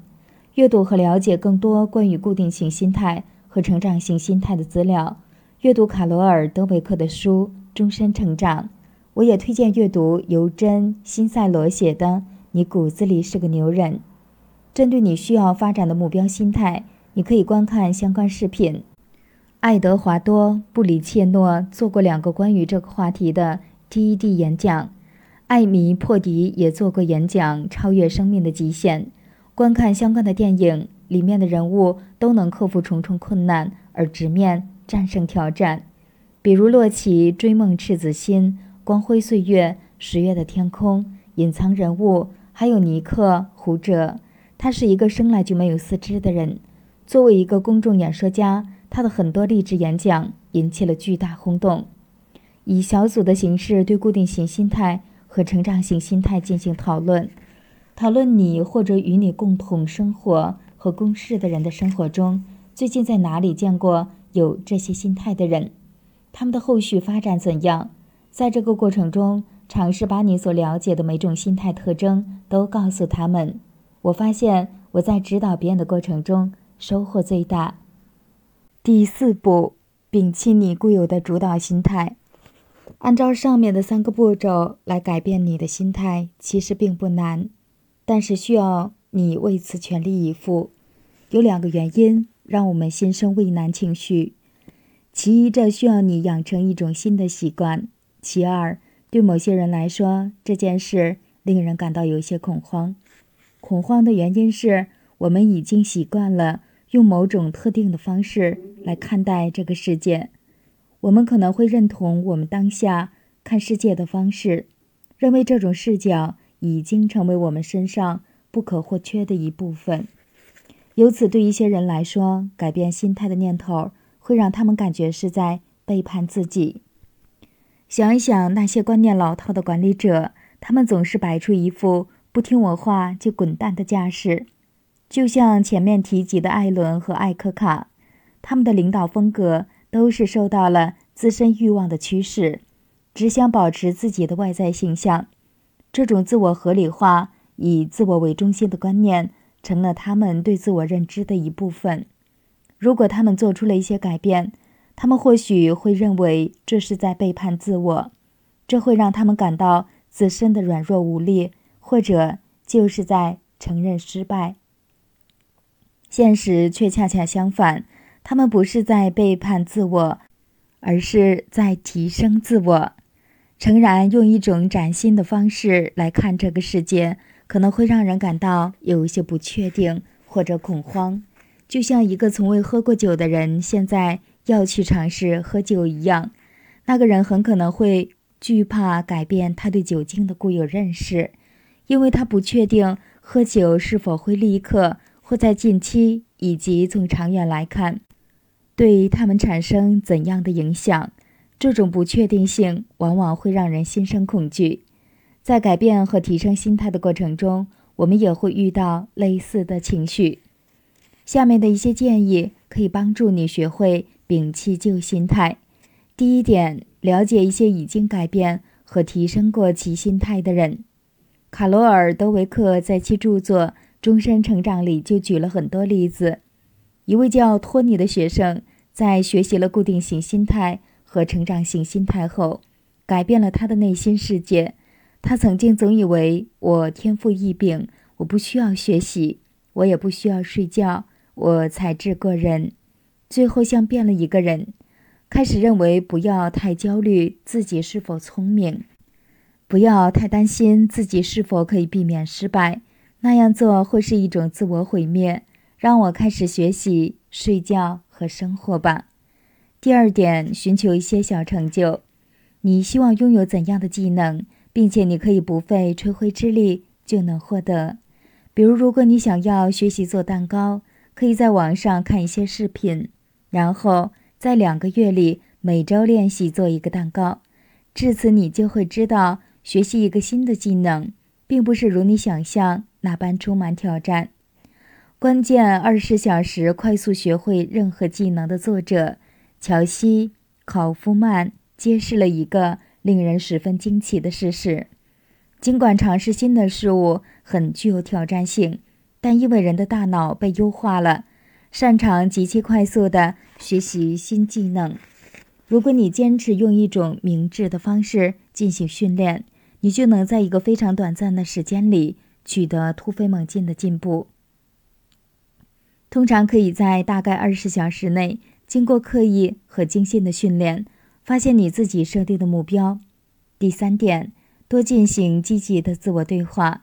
在一个涉及四万四千多人的大规模研究中，一组运动心理学家测试了三个激励方式，看一看哪一种方式能够起到最积极的效果。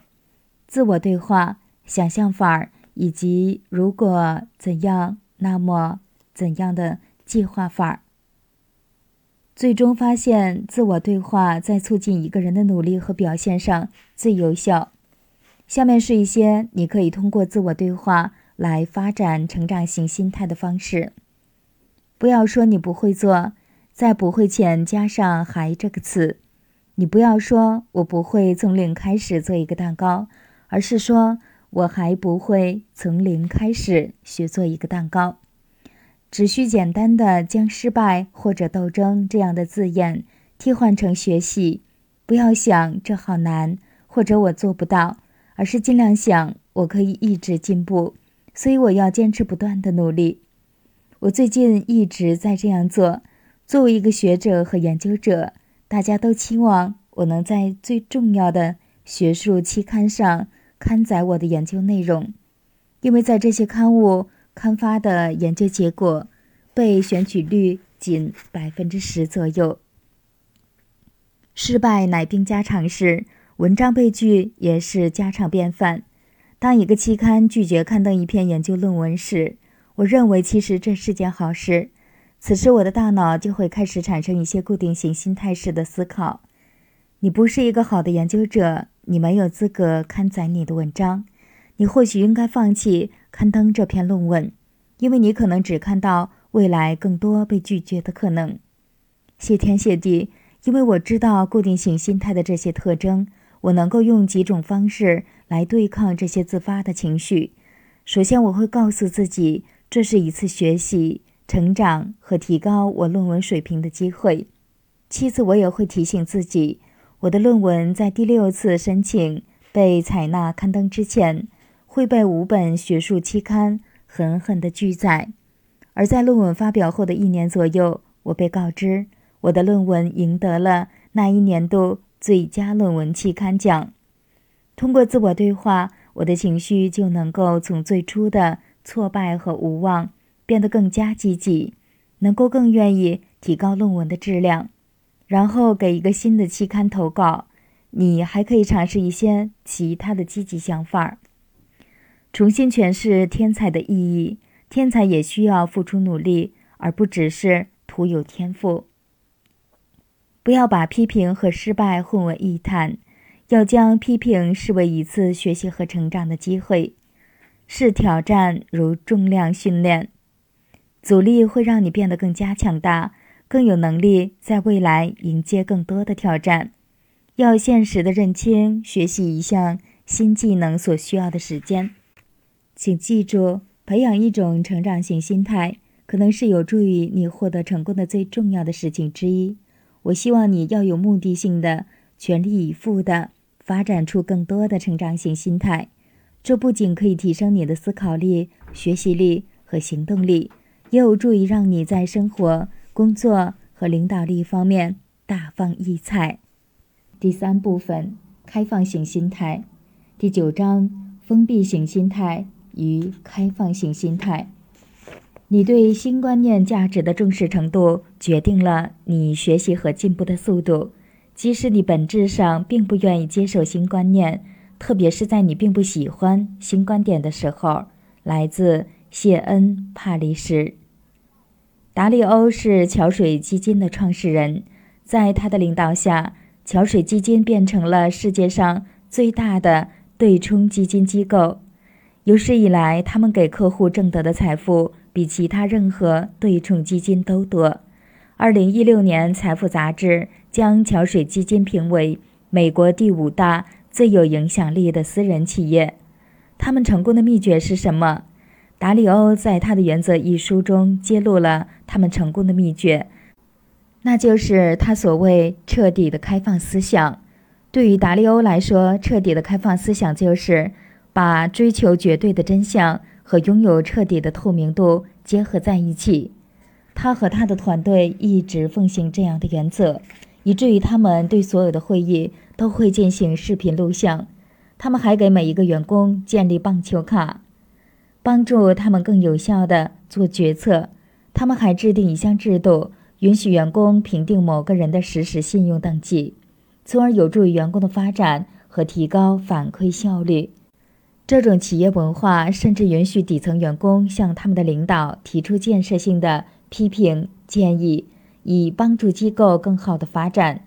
在一天的会议结束后，达里欧收到了一封来自底层员工的邮件：“雷，你今天在会议上的表现应得一个递减。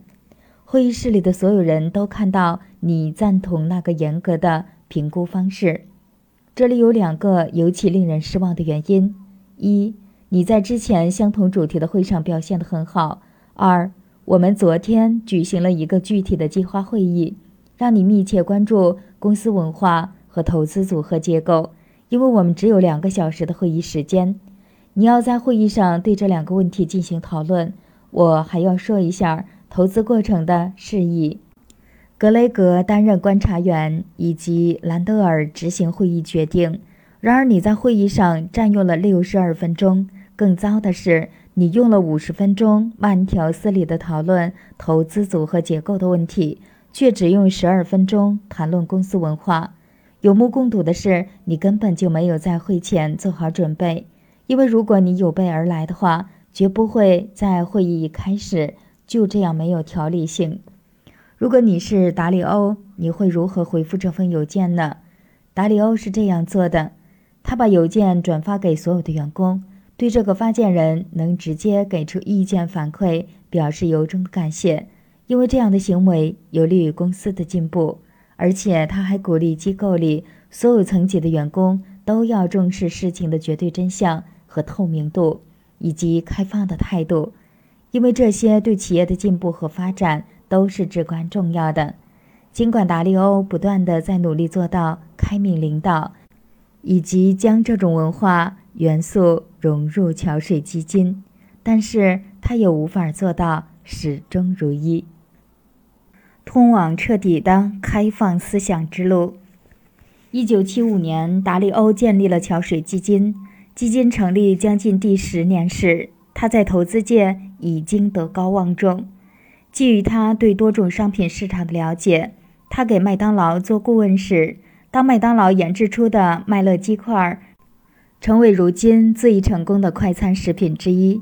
一九七九到一九八一年，达利欧和桥水基金成功的度过了市场最动荡的时期。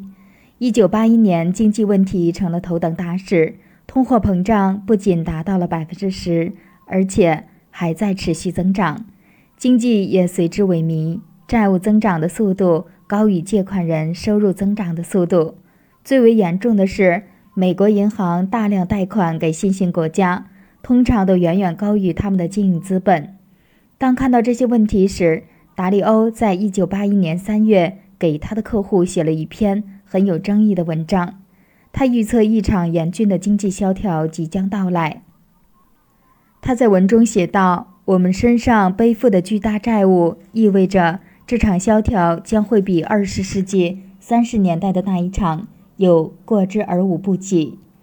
一九八二年八月，墨西哥拖欠了债务，很明显，其他新兴国家也会紧随其后。给这些国家贷款的银行此时别无选择，只好停止一切借贷业务，正好应验了达利欧于十七个月之前的预测。由于他是准确预测市场现状的为数不多的人之一，他开始得到大量公众的关注。不仅上了电视，而且参加了议会的听证。在这些抛头露面的场合，他十分肯定地宣布，美国正在走向萧条，并且给出了他的理由。他认为再一次经历大萧条的概率是百分之九十五，唯一可能的是其他情况皆是恶性通货膨胀。为了能够应对这个局面，他也投入了自己的资本，以防更糟糕的情况发生。然而这一次，达利欧却是彻头彻尾的大错特错了。市场不仅没有崩塌，而且依然坚挺，而且经济还飞速上升。这就使得二十世纪八十年代被称为“咆哮的八十年代”。美国经济在历史上经历了最伟大的无通货膨胀的发展阶段。不幸的是，达里欧笃定经济会崩溃，他自以为是的投资行为导致了桥水基金在经济上损失惨重，最终他不得不遣散了所有员工，甚至包括他最好的朋友和伙伴。他在卖了家里第二辆车之后，不得不向他的父亲借了四千美元。他发现自己都很难养活他的妻子和两个孩子。就这一段人生经历，达利欧写道：“我的这一段人生经历就好似头部遭到了棒球棒一连串的重击，犯了如此之大的错误，尤其是在公众面前如此的狼狈不堪，简直是太令人感到羞耻了。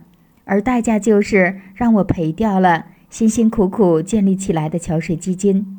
我认识到自己曾经是一个狂妄自大的混蛋。”迷之自信的以为自己的观点是百分百正确的。我之前一直肆无忌惮的过度自信，最终让自己被情绪打败了。我仍然对自己会如此的骄傲自大而感到震惊和无地自容。从很多方面来看，这件事在达利欧的人生中是一个转折点，包括其最本质的东西——他的心态。他说他知道。如果不想再重蹈覆辙的话，就要改变心态，从认为我是对的，到学会自问我是如何知道我是对的呢？换句话说，就是从一个封闭型心态转变成开放型心态。经过这次教训，达里欧开始逐渐意识到彻底开放心态的重要性，而且将其融入桥水基金的企业文化。达里欧说：“回顾过去。”对我来说，我曾经的惨败是人生最好的经历，因为它让我学会了谦卑，从而可以平衡我的野心。达里欧心态的改变成为桥水基金成功的原动力。二十世纪八十年代早期，桥水基金只是一家只靠一人单枪匹马管理的机构，而今发展成美国最大的对冲基金组织。封闭型心态和开放性心态。让我们更全面地分析一下心态的变化是如何让达里欧和桥水基金取得巨大成功的。正如之前提过的，我们的心态介于消极和积极之间。就封闭型心态和开放型心态而言，封闭型心态属于消极心态，开放型心态属于积极心态。我们每个人的心态都在这两者之间，每一种心态都是被不同的目标驱动的。当我们拥有封闭型心态时，我们主要的关注点是自己是否正确，以及在他人眼里我们是否正确。我们倾向于认为自己的想法是最佳的，由此我们就会拒绝其他人的观点和建议。我们只会重视与我们的想法相一致的信息，回避那些或许暗示我们想法有问题的观点。当我们拥有开放性心态时，我们就会更加。关心和寻求事物的真相，以最佳方式进行思考。我们之所以会这样做，是因为我们相信我们所拥有的信息是不够全面的，也可能会有一些错误。由此，我们会打开思维，寻求他人的想法和建议，借此来改善我们当下的处境，让我们更接近事实的真相。只要能够拥有这样的心态，我们能够做到不急于满足自我的需求。也就不会总想让自己永不犯错或者无所不知，也可以因此避免一些限制我们思维和影响我们制定决策的盲点。你的心态在封闭型和开放型心态之间的哪个位置？谢恩·帕里什在他的博客中写道：“在你洋洋得意地将一个开放型心态的标签儿拍在自己胸前时，想一想，有封闭型心态的人。”从来不会承认自己有封闭性心态。事实上，如果封闭性心态的人自称有开放性心态的话，是一件很危险的事。虽然我不认识你，但是我完全明白你的意思。假如十年前你问我我是否拥有开放性心态，我会胸有成竹地说：“是的。”但是我现在回头看看过去的自己，我看到了一个有封闭性心态和顽固思想的人。当我们有封闭型心态时，我们就很难知道自己如何才可以拥有开放型心态，因为我们以为自己已经拥有了开放型心态，这就让我们很难对自己的开放型心态的程度进行评估。或许这就是为什么有些人收到的个人心态评估分数远高于数值区间里的中间值。这样的结果就意味着你有更多的封闭性心态。现实就是，人们自己选择那些。暗示封闭型心态的答案是一件很具挑战的事，因此你最好不要太重视你的评估分数，而应该更多的关注与那些已经完成测试的人相比，你的心态位置在哪个数值区间。拥有封闭型心态和开放型心态的人具有的性格特点。拥有开放型心态的人与拥有封闭型心态的人之间存在巨大差异。那些有封闭型心态的人可能喜欢别人直接给出问题的答案，而不会自己发问或者愿意接受反馈或者异议。与之相反，那些有开放型心态的人愿意提出问题，并且不断地寻求新的信息和多样的观点，从而完善自我、改善处境。以及提升他们周围人的能力。在一场辩论或者讨论中，人们站在两个不同的政治立场中，最能体现拥有开放型心态和封闭型心态这两种人的不同之处。拥有开放型心态的人能够吸取和考虑他人不同于自己的观点，而拥有封闭型心态的人不会试图理解他人的立场，他们无法权衡与自己观点相悖的观点。他们通常认为自己的想法就是最好的。有趣的是，来自南加州大学的研究者从神经学角度调查研究了这种在政治上存在的封闭性心态。通过运用核磁共振监测，研究者发现，当一个人坚决拥护一个政治观点，但遭到他人反对时，他的大脑会立刻发出拒绝的信号，以此保护他的自我身份认同。如果一个人拥护某个政治观念，但未强烈认同的话，那么他就能欣然接受异于自己的想法和观念。不同心态之间的差异还不止这些。为了帮助你更好地评估你的心态，下面让我们更全面地比较这两种心态的差异性。有封闭型心态的人，顽固且毫无道理地固执己见。愿意听取和自己想法一致的观点，重视如何证明自己观点的正确性，快速下结论，总是认为自己的思维最佳，而不去探究不同的观点。自信于自己总是拥有完美的答案，倾向于直接给出问题的答案，喜欢做揣测，而且对自己的揣测假设深信不疑。不理解他人的所思所想，也就对他人看待事物的方式不得而知。总是想要被告知自己的行为没有偏离正轨，回避批评。如果受到批评，就会采取防御行为，或者迅速摆脱非议。不会主动寻求他人的反馈意见，喜欢拼命展示自己的想法是对的，认为不犯错的人就是胜利者，犯了错的人就是失败者。不愿自己的想法而受到挑战，如若受到，则会很受挫。直接或间接地阻碍他人指出自己可能犯的错误，将反对意见视为对自己的威胁，阻止他人表达，不给他人表达观点和想法的机会，不能在自己的大脑里同时持有两种相对立的观点。和比自己知识丰富的人待在一起，会感觉极其不适。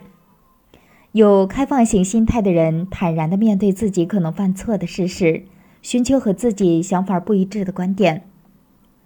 真的担心错过重要的观点，愿意暂时搁置评判，恰当的评估另一个观点，探索不同的观点，以确保尽可能准确地看待自己、他人和自己的处境。意识到自己可能没有获得所有相关的信息，倾向于提出问题。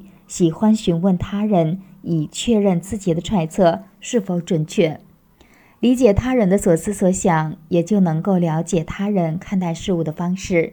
想要知道自己或者他人的行为是否出了问题，或者自己是否正走在达成目标的路上。欢迎批评，并希望从中有所收获，而不会采取防御行为。主动寻求他人的反馈意见，愿意努力找出事情的真相。认为做出正确决定的人是胜者，做出错误决定的人是败者。喜欢自己的想法而受到挑战，而且会因此激发出更多的好奇心。激励他人指出自己可能犯的错误，将反对意见视为学习的机会。与表达自己相比，更喜欢倾听，鼓励他人表达想法和观点。可以在自己的大脑里同时持有两个不同的观点。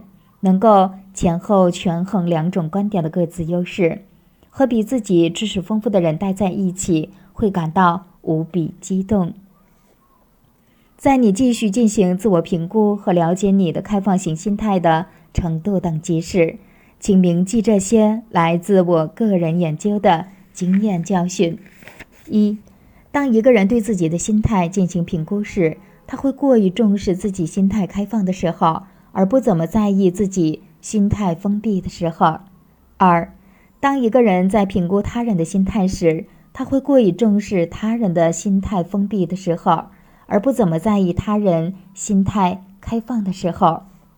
即使你可能会意识到你有时候是有封闭性心态的，但你很快就会辨认出自己表现出开放性心态的时候。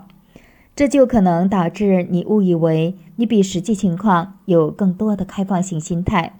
这也说明，即使你只在某些情况下会表现出你的封闭性心态，那也足以使他人认为你就是一个有封闭性心态的人。那些和你共同生活、共事和相熟的人，期待我们应该有积极的心态。认识到这一点尤为重要。当我们的行为不足以显示我们拥有。积极心态时，即使时间很短暂，也会对他人、对我们的认识以及对我们周围的文化氛围产生一些负面影响。因此，不管我们认为自己的心态开放程度如何，我们的同事、同伴和朋友都很有可能会觉得，如果我们能够拥有更开放的心态，他们能够从我们身上获益更多。为何人们会形成封闭型心态？假如拥有开放型心态能让人受益匪浅，那为何人们最初会形成封闭型心态呢？这里有两个主要原因，而且是相互交织的。第一个原因涉及我们的自我。我们每一个人从本质上说，都希望被他人重视，对外界产生影响，以及保全自己和我们当下的地位和处境。这是人之常情，也通常是一件好事。可不幸的是，我们的自我会持续的告诉我们，我们必须让自己保持优秀，只有这样才能被他人重视，对外界产生影响以及保全自我。我们的自我认为，给出问题的答案就相当于表现自己的优势，而接受答案和提出问题，则相当于暴露自己的劣势。甚至当我们对一个事物一无所知时，我们的自我也会导致我们相信我们才高八斗，答案已了然于胸，所以不必提出任何问题。我们的自我希望我们相信开放型心态是一种软弱的表现，由此我们的自我会不停地将我们拉向封闭型心态。第二个原因就是发展封闭型心态更容易，至少我们是这么告诉自己的。可以说，形成封闭型心态的效率会更高。由于收集信息需要大量的时间，还会降低做决策的速度。因此，封闭型心态是最好的选择，因为它可以让我们能快速地做出决定，从而节省时间。我们可以选择快速做出决定，也可以选择做出有质量的决定，而且这些决定的结果影响深远。当我们在考虑这两者之间的差异时，就会很容易出现折中的现象。举个例子，阻止一个人的观点或许会让团队能更快地行动起来，但是这样做的代价是个体变得涣散或不愿再表达自己的想法，从而破坏了工作的长期效率和效果。尽管我们在行事时往往会迫于自我和工作的速度和效率，但最重要的是我们要记住，有的时候让我们获得成功的，并不是在那一刻对我们来说最好的东西。我们对精确、清晰和真相的追求，才能真正促使我们获得成功，最终让我们能够得出正确的答案，做出最好的决定。理直气壮，虚怀若谷。你或许会好奇，我是否在建议大家应该做个耳根软的人，永远不要做出头鸟？当然不是。拥有开放型心态，并不意味着你不能表达自己的想法和信念，或是盲目的接受他人的结论。开放型心态并不影响我们理直气壮，但是同时也意味着我们也可以虚怀若谷。因此，甚至当我们展现自己的立场时，我们也可以对未知领域的可能性保有一份开放的心态，允许自己对他人的观点有一个更加全面的认识。拥有虚怀若谷的想法，不正是形容谦卑的另一个方式吗？一个谦卑的人是愿意认真的看待他人的想法和观点的，而不在乎自身的处境或者学识程度。那些真正谦卑的人。是愿意认真的对待他人观点的人，都是拥有高自尊的人。他们自我感觉很好，不会将他人异于自己的观点视为对自己身份的威胁，也不会做出防御行为。他们能够尊重持有任何观点的人。谦卑是一种健康和积极的个人能量，能够让自己受到大家的欢迎，而这取决于我们拥有怎样的开放型心态。想到达里欧说过的这段话：“你和我一样，或许不可能做到万事万物都无所不知、无所不晓。我们要接受这个现实。如果你能带着一种开放的心态，以清醒的方式思考什么是对自己最好的事情，并鼓起勇气来完成它，那么你就是最大限度地实现了人生的意义。如果做不到这一点，”那你就要反思其中的原因，因为那最有可能就是让你不能实现更多的人生目标的最大障碍。接下来就要讨论封闭型心态和开放型心态在我们的思考力、学习力和行动力上发挥的更深层次的作用了。第十章：犯错不等于失败。十九世纪四十年代，维也纳医院遇到了一种神秘的。令人恐惧的产褥热传染病，导致大约百分之十五的新生儿母亲死亡。在传染病的高峰期，三分之一的产妇在被医生和医学生接生时或接生后不久就会死亡，是被产婆接生死亡率的三倍。为了给出一个合理的解释，一位名叫伊格纳茨。塞迈尔维斯的匈牙利内科医生给出了一个假设：他观察到参与分娩的医生和医科学生在给前一天死亡的尸体解剖完后，从解剖室出来就直接进入了分娩室。尽管在那时没有人了解病菌或在医院传播的病毒，但是塞迈尔维斯认为他们的双手或许带有一种致病毒素。因此，他让他的学生在进入产房前用氯水杀菌剂清洗双手。随后，死亡率降低，事态得到了控制，产妇不再面临死亡的威胁。这个结果令人震惊，挽救了很多生命。然而，当塞麦尔维斯努力给其他医生传授与洗手的重要性时，他们却拒绝接受这个说法，并认为本质上他就走错了路。塞梅尔斯给他的同仁提供建议，让他们成为更好的医生，帮助他们拯救了几十条甚至上百条生命。事实也是如此，这是一件连傻子都知道的事，不是吗？然而，这些医生还是保持着一种封闭型的心态。为何塞麦尔维斯的同事不愿接受这样的说法？甚至不会衷心的感谢他找到了病人无缘无故悲惨死亡的原因呢？答案就是他们的自我。为了让医生接受萨梅尔维斯在挽救生命中所采取的干预措施，他们就必须承认是自己在接生过程中导致了许多产妇的死亡。当意识到这一点时，他们感到无法忍受。这如同直接打击和破坏了自己身为医疗专家或医疗工作者的自我认知。他们希望在他人眼里自己总是正确无误的，而不希望追求什么事实真相。你有没有发现一件有趣的事？世界上很多重大发现和突破都遭遇过相当大的阻力。这样的阻力，即便没有破坏力，也肯定会对相关的个人和整体世界起到限制性的作用。归根结底，都是因为有封闭性心态的人在背后。推波助澜。达利欧在《原则》一书中清晰明了且有理有据地探讨了非开放性心态所造成的种种不良后果，由此清楚地阐释了桥水基金组织为何提倡和拥护彻底的开放性心态。这些不良后果包括错过各大良机，同时避免了其他人对你造成的有害威胁。屏蔽掉或许具有建设性甚至能挽救生命的批评和建议。失败，因为你固执的拒绝学习能让你表现更加优秀的东西。无法纠正错误的或者不恰当的观点，因为你不能客观的看待自己的处境以及权衡你和其他人的想法。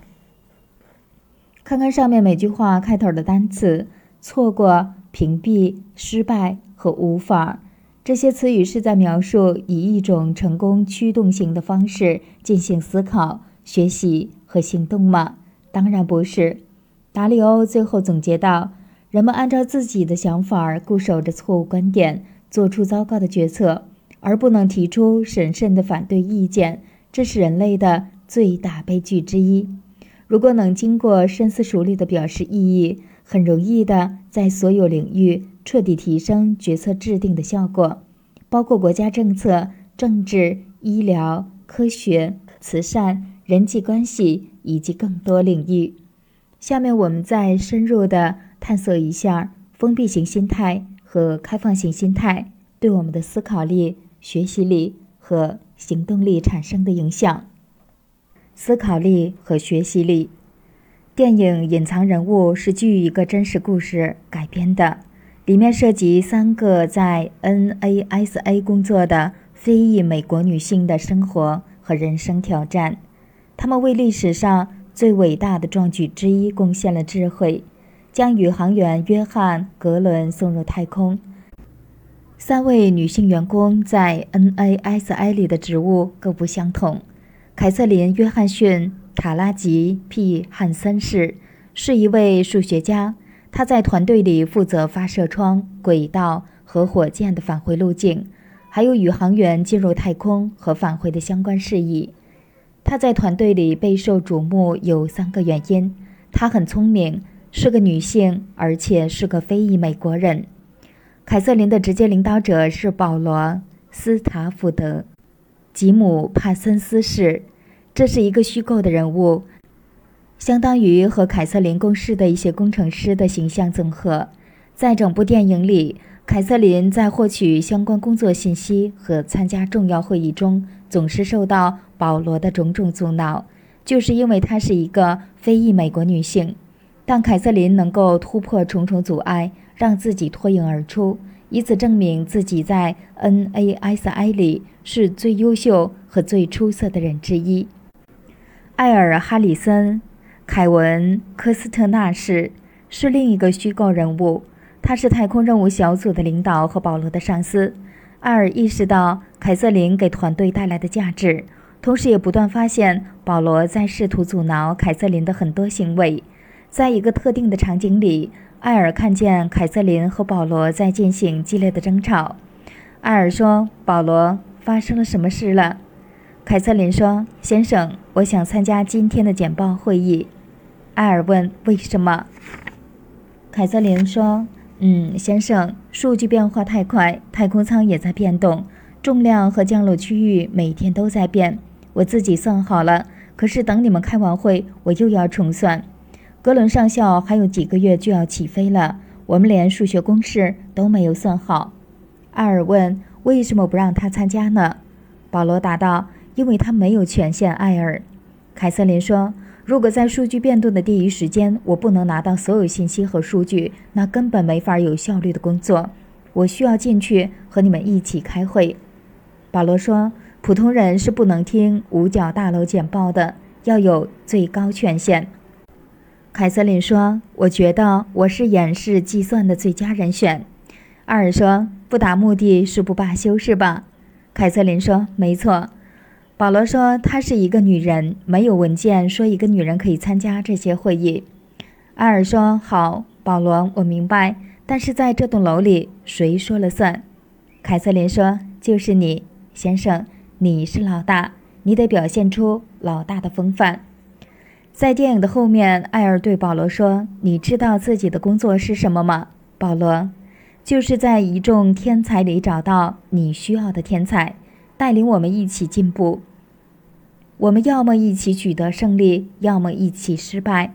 这一次教训促使保罗认识到了自己内心的偏见，让他明白自己的行为一定要对团队有利，比如允许凯瑟琳在团队里有更多的担当，而不会因为自己不喜欢她的性别或肤色就处处为难她。保罗回避凯瑟琳，包括不承认她的能力和不接受她的意见，就是在降低团队解决问题的效率，让 NASA 无法尽快把火箭送上太空。这种例子每时每刻都会在我们的职场和家庭里出现。事实上，我们大胆地揣测，在任何你工作的团队里，你都能发现，有人会因为他的封闭性心态限制整个团队的思想交流。降低团队处理问题的速度，让团队的整体能力无法得到凸显。那或许就是因为他在按照自己的心态行事。那些像保罗一样的人，在他们的职位上自恃聪明，他们喜欢一切事物都稳固不变和确定无疑。这很好的说明他们是在恐惧变化，以及对那些有悖于自己的人或事心生忌惮。他们认为自己是保护者，但是。这并不意味着我们需要有一个坚固的防线阻断我们获得所需的信息。过早的摒弃相关信息，以及在新观点前不愿改变自己的想法。请记住，一个开放的心态就意味着我们敢于直言不讳，也能虚怀若谷。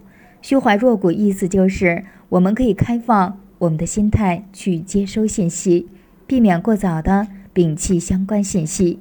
愿意在新观点出现时改变自己的想法，在这两个选择中，你认为谁将会是一个更好的思考者、决策者和学习者呢？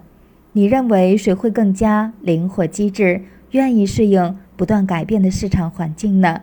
谁能赶上变化的脚步呢？谁又会成为炮灰呢？如果这些还不足以证明开放型心态对思考和学习有重要意义。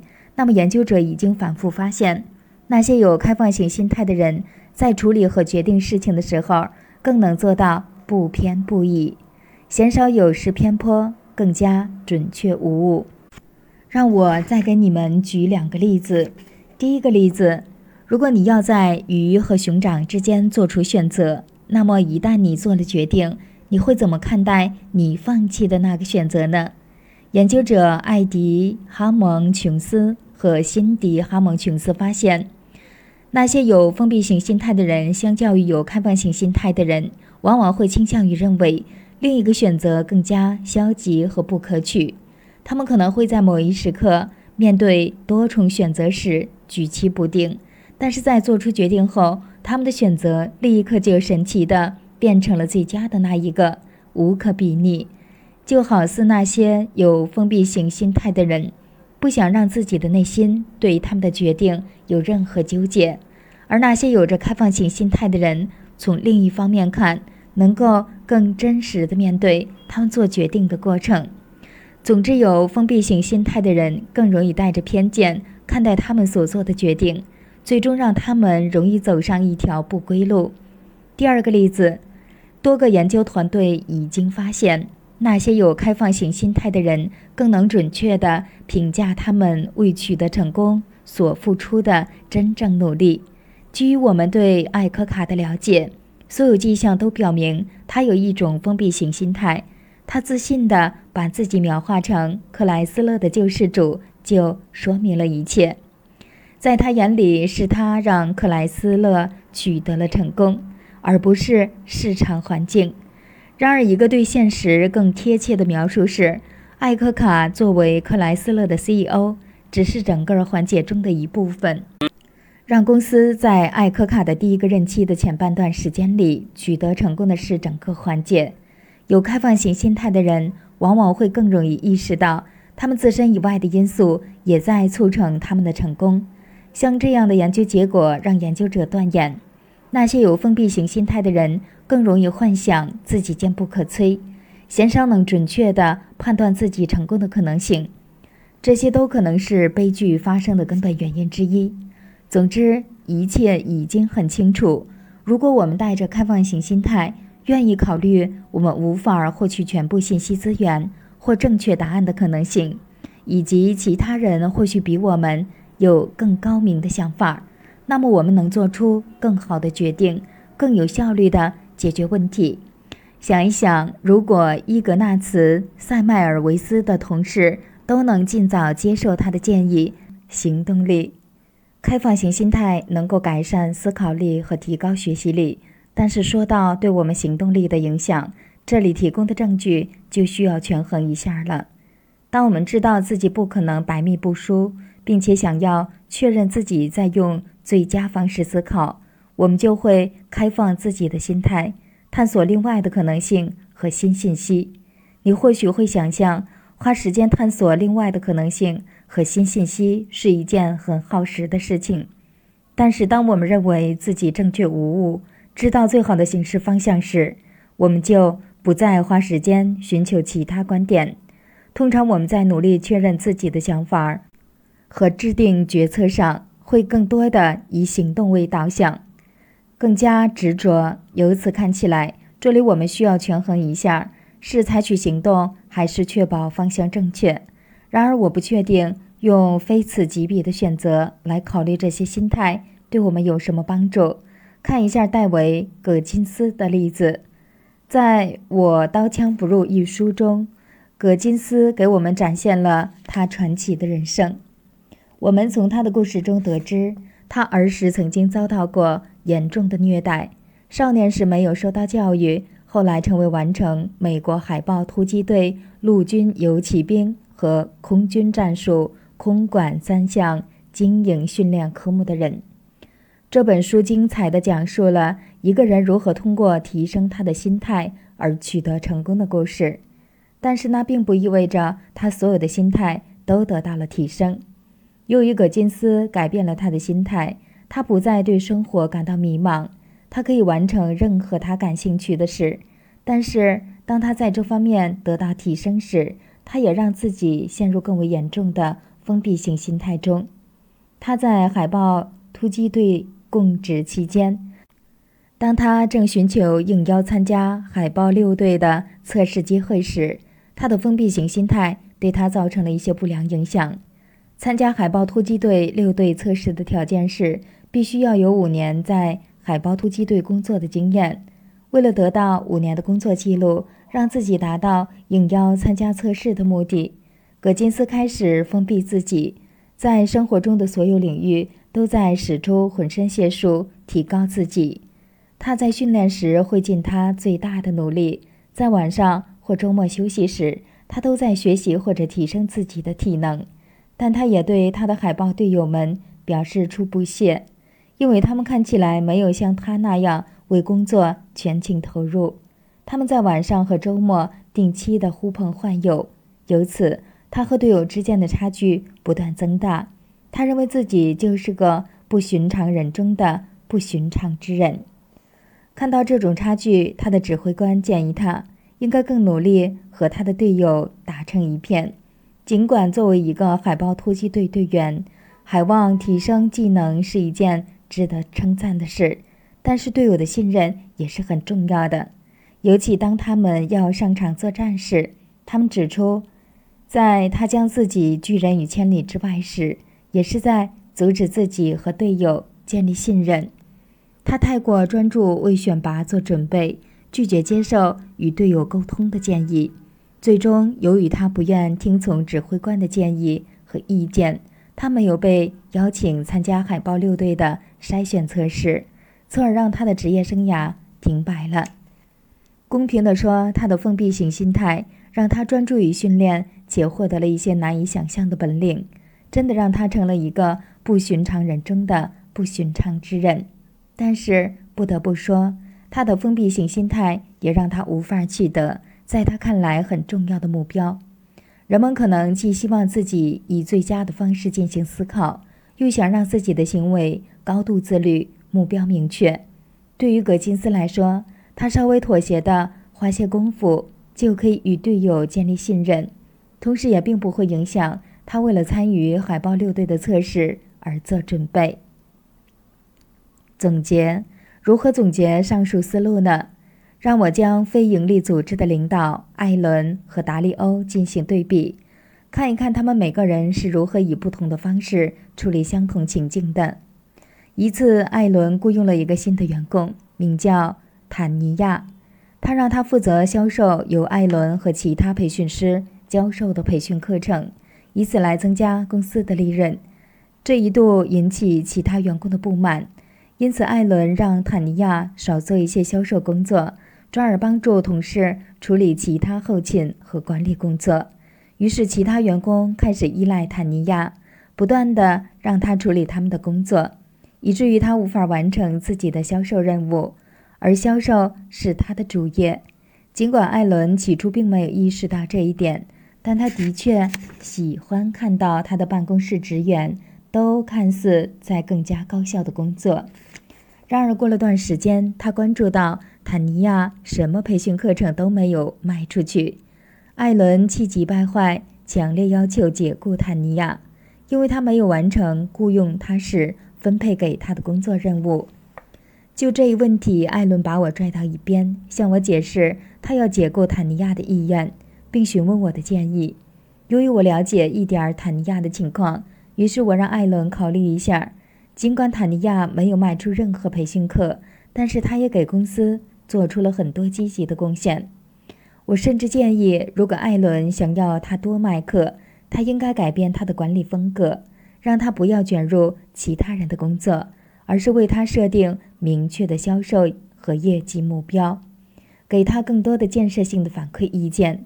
我认为艾伦需要在解雇他之前，给他机会证明自己是一个。合格的销售人员，艾伦的自大和封闭性心态没能让他看到问题，主要出在他缺乏有效的管理方式，而不是坦尼亚的工作表现欠佳。艾伦还是不愿改变他的行事方式，依然打算解雇坦尼亚。但不久后，有个员工辞职，公司开始让坦尼亚长期承担行政管理的工作。再来看。达里欧用开放型心态处理了一个令人沮丧的情况，最终给机构带来积极的改变。有一次，桥水基金的一个员工忘记及时将一个客户的钱转入投资项目，这给客户带来了几十万美元的损失。达里欧说：“如果他有封闭性心态，他或许会做出一些比较过激的事情，比如开除那个员工，这样就会给公司定下一个基调。”犯错是无法被容忍的，但是正如他所写的，错误无时无刻不在发生。如果一旦犯错就要被解雇，那就是在鼓励其他人掩盖他们的错误，导致他们会犯更严重、代价更高的错误。我深信，我们应该把各种问题和不同意见摆在桌面进行讨论，那样我们才能了解我们应该怎么做。才能让事情变得更好。他不仅没有处罚这个员工，还和他的员工一起培养写犯错日志的习惯。自此，每当交易部门出现问题，他们就做记录，然后跟进这些错误，并且做出改善。这不仅提升了桥水基金里员工的开放性心态，而且也提高了他们学习、发展和进步的能力。由于达利欧具有开放型心态，所以他能够把严重的错误视为一次难得的学习机会，并对其做出积极的回应。他通过建立一个体系，让公司员工能够不断的学习，持续改善他们的做事方式，最终更有效的服务客户。第十一章：自信而谦卑。那些不能改变自己思维的人，就什么也改变不了。来自肖伯纳。电影《完美音调》主要讲述一个大学女子无音乐伴奏合唱团。为了获得全国大学生锦标赛冠军而共同努力的故事，其中主要三个角色分别是安娜·坎普饰演的奥布瑞，一个学姐，是团队的权威领导者，但是有封闭型心态；安娜·肯德里克饰演的贝卡是一个很有开拓思想的大一新生，他擅长将不同类型的音乐融合在一起，创造出有趣的作品。布兰特尼斯诺饰演的克洛伊接受过声带手术，不能再唱高音。电影里有一个场景是克洛伊再也不能唱出某个高音，他们被迫要选择其他人来替克洛伊完成独唱的部分，令人沮丧。克洛伊选了贝卡。克洛伊说：“我觉得贝卡可以替我担任独唱。”贝卡说。如果可以让我选一首新歌做一些调整，我很乐意独唱。奥布瑞说：“我们这里可不是这样安排的。”克洛伊说：“奥布瑞，或许贝卡说的有道理，或许我们该尝试新的东西。”奥布瑞说：“你说什么？可以唱颠覆节奏？不要再让我听到类似的话。”贝卡说：“那首歌很乏味。”我们靠它不会赢的。如果我们从不同的流派选取歌曲，然后把它们重新混音，我们就可以做出。奥布瑞说：“够了，显然你没明白我的意思。那我就告诉你，我们的目标是进入决赛，而那三首歌会让我们做到的。所以抱歉，我不想听一个叛逆女孩荒谬的自由节奏理论，因为她从没有参加过比赛。听清楚了吗？”奥布瑞认为自己是一个有经验的领导者，他知道怎样才能让团队获得比赛的胜利。然而，他的封闭型心态让他变得很有防御性，不肯接受贝卡想要做一些创新的建议。事实上，由于奥布瑞的封闭型心态，他需要他人来认可他的正确。于是，贝卡只好离开了合唱团。经过一段时间之后，团队意识到。贝卡的音乐天资对团队具有很大的价值，于是他又回归合唱队。在他的帮助下，他们赢得了全国大学生锦标赛的冠军。尽管完美音调的故事是虚构的，但是我认为像这样的对话很具有普遍性。比如有些例子中，父母没有倾听孩子的想法，就会说：“因为我是你的母亲，这就是你要听我话的原因。”或许有人在收到他们的配偶给他们提出的建设性批评之后，会下意识地采取防御行为，而不会看到自己身上的盲点；或者管理者会快速地否决团队里其他成员的想法和建议。这让我十分好奇的是，我们很多次错过了一些能够让我们变得更成功的意见和建议，那都是因为我们的封闭型心态。让我们太过固执，不能让自己看到自己的思维和行为方式是可以得到提升的。封闭型心态和开放型心态在我们生活中起着举足轻重的作用，它们影响了我们决策的好坏。我们必须意识到，我们的成功是建立在我们能有效地制定决策的基础之上的。在《告示者归来》这本书里，安迪·安德鲁。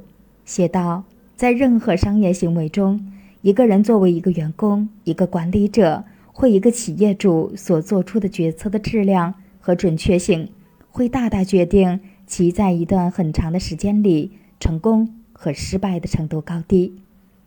安德鲁斯继续建议说：“如果我们能够做出更好的决策，我们就能更好的行动，取得更理想的效果，从而提高我们的声誉，最终让我们在生活、工作和领导力上获得成功。生活中的成功，尽管有多种方式可以让我们拥有开放型心态，从而促使我们在生活中取得成功，但是我想要重点关注完善人生的两个基本要素：我们人际关系的质量和我们制定决策的能力。我们人际关系的质量，你是否认识那种总是好像无所不晓，总是需要表现自己正确？以及似乎不愿听取他人观点的人，我猜你的脑海里会跳出不止一个这样的人。这些人在你的交往列表里居于怎样的位置？对于大多数人来说，他们应该排在最后。幸好，符合上面描述的人毕竟还是少数。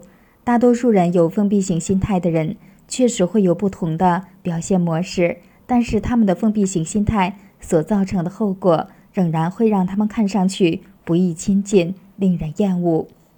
三种普遍的封闭型心态困扰着大多数有封闭性心态的人。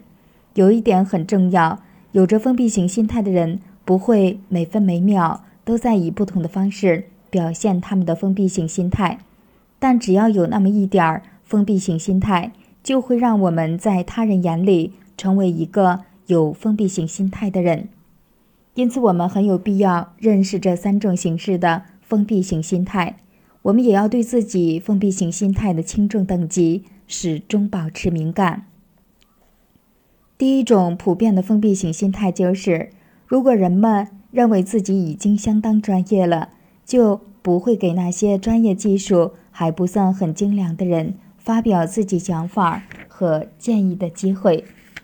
第二种普遍的封闭型心态。涉及那些我称之为认真的思考者，他们做事考虑周全，责任心强，有条不紊。他们喜欢在找出一个问题的解决途径或方法之前，把所有事情都考虑得十分清楚。在决定决策方面，他们总是先于其他人，让这些人觉得自己的想法已经过时了，由此快速驳回那些人的想法。第三种普遍的封闭型心态是关注个人或有专业成就的人。想一想葛金斯，他们一旦做出了决定，就会集中全力执行这个决定。在执行阶段，他们会认为新的想法会对行动速度和决策本身造成一定的障碍。当我们回过头来思考，为何人们会普遍拥有这些封闭型心态，这是一个有趣的模式出现了。从核心上说，这些类型的封闭型心态都建立在两个屏障之上：自我和盲点。有封闭型心态的人想要自己行事都正确，或至少看着都正确，这就是自我制造的屏障。盲点造成的屏障往往会出现在当一个人相信他能够看到每件重要的事，从而否认他所看不到的其他人的观点。而那些观点或许对于制定高质量决策是不可或缺的。这些屏障妨碍开放型心态的发展，阻碍高质量的人际关系的建立。让我给你们举一个我个人的例子，看看这种现象是如何发生的。在盖洛普公司工作期间，我被安排参与一个有客户参与的项目，需要深入到项目执行的过程中，我负责针对。客户参与的数据进行深入的分析，这项计划由我的搭档主要负责，他的顾问起辅助作用。我从来没有跟这两个人共事过，他们都以专家自居。他们在为客户的数据管理设计数据收集方法的过程中，已经想到了多种关键点。他们正好表现出了三种封闭型心态的模式，处于执行阶段的思考型专家。在做分析之前，我了解到，我们以两种方式从客户那里收集数据：一部分客户在网上接受调查，其他客户接受现场调查。当我做数据分析时，我不仅要关注整个数据所呈现的结果，而且要关注数据收集的方式，看一看不同的数据收集方法是否会对结果造成不同且有意义的影响。果然，网上和现场的调查数据结果有相当大的不同，这一点引起了我的密切关注，因为我们将要基于这个结果给客户提出一些建议。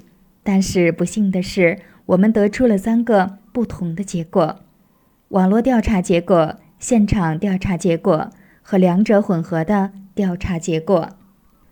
对我来说，这是一个很严重的问题，让我们满盘皆输。我让我的搭档和他的顾问关注这个问题，但是他们俩都立刻否定了我的担忧，根本不重视我的意见。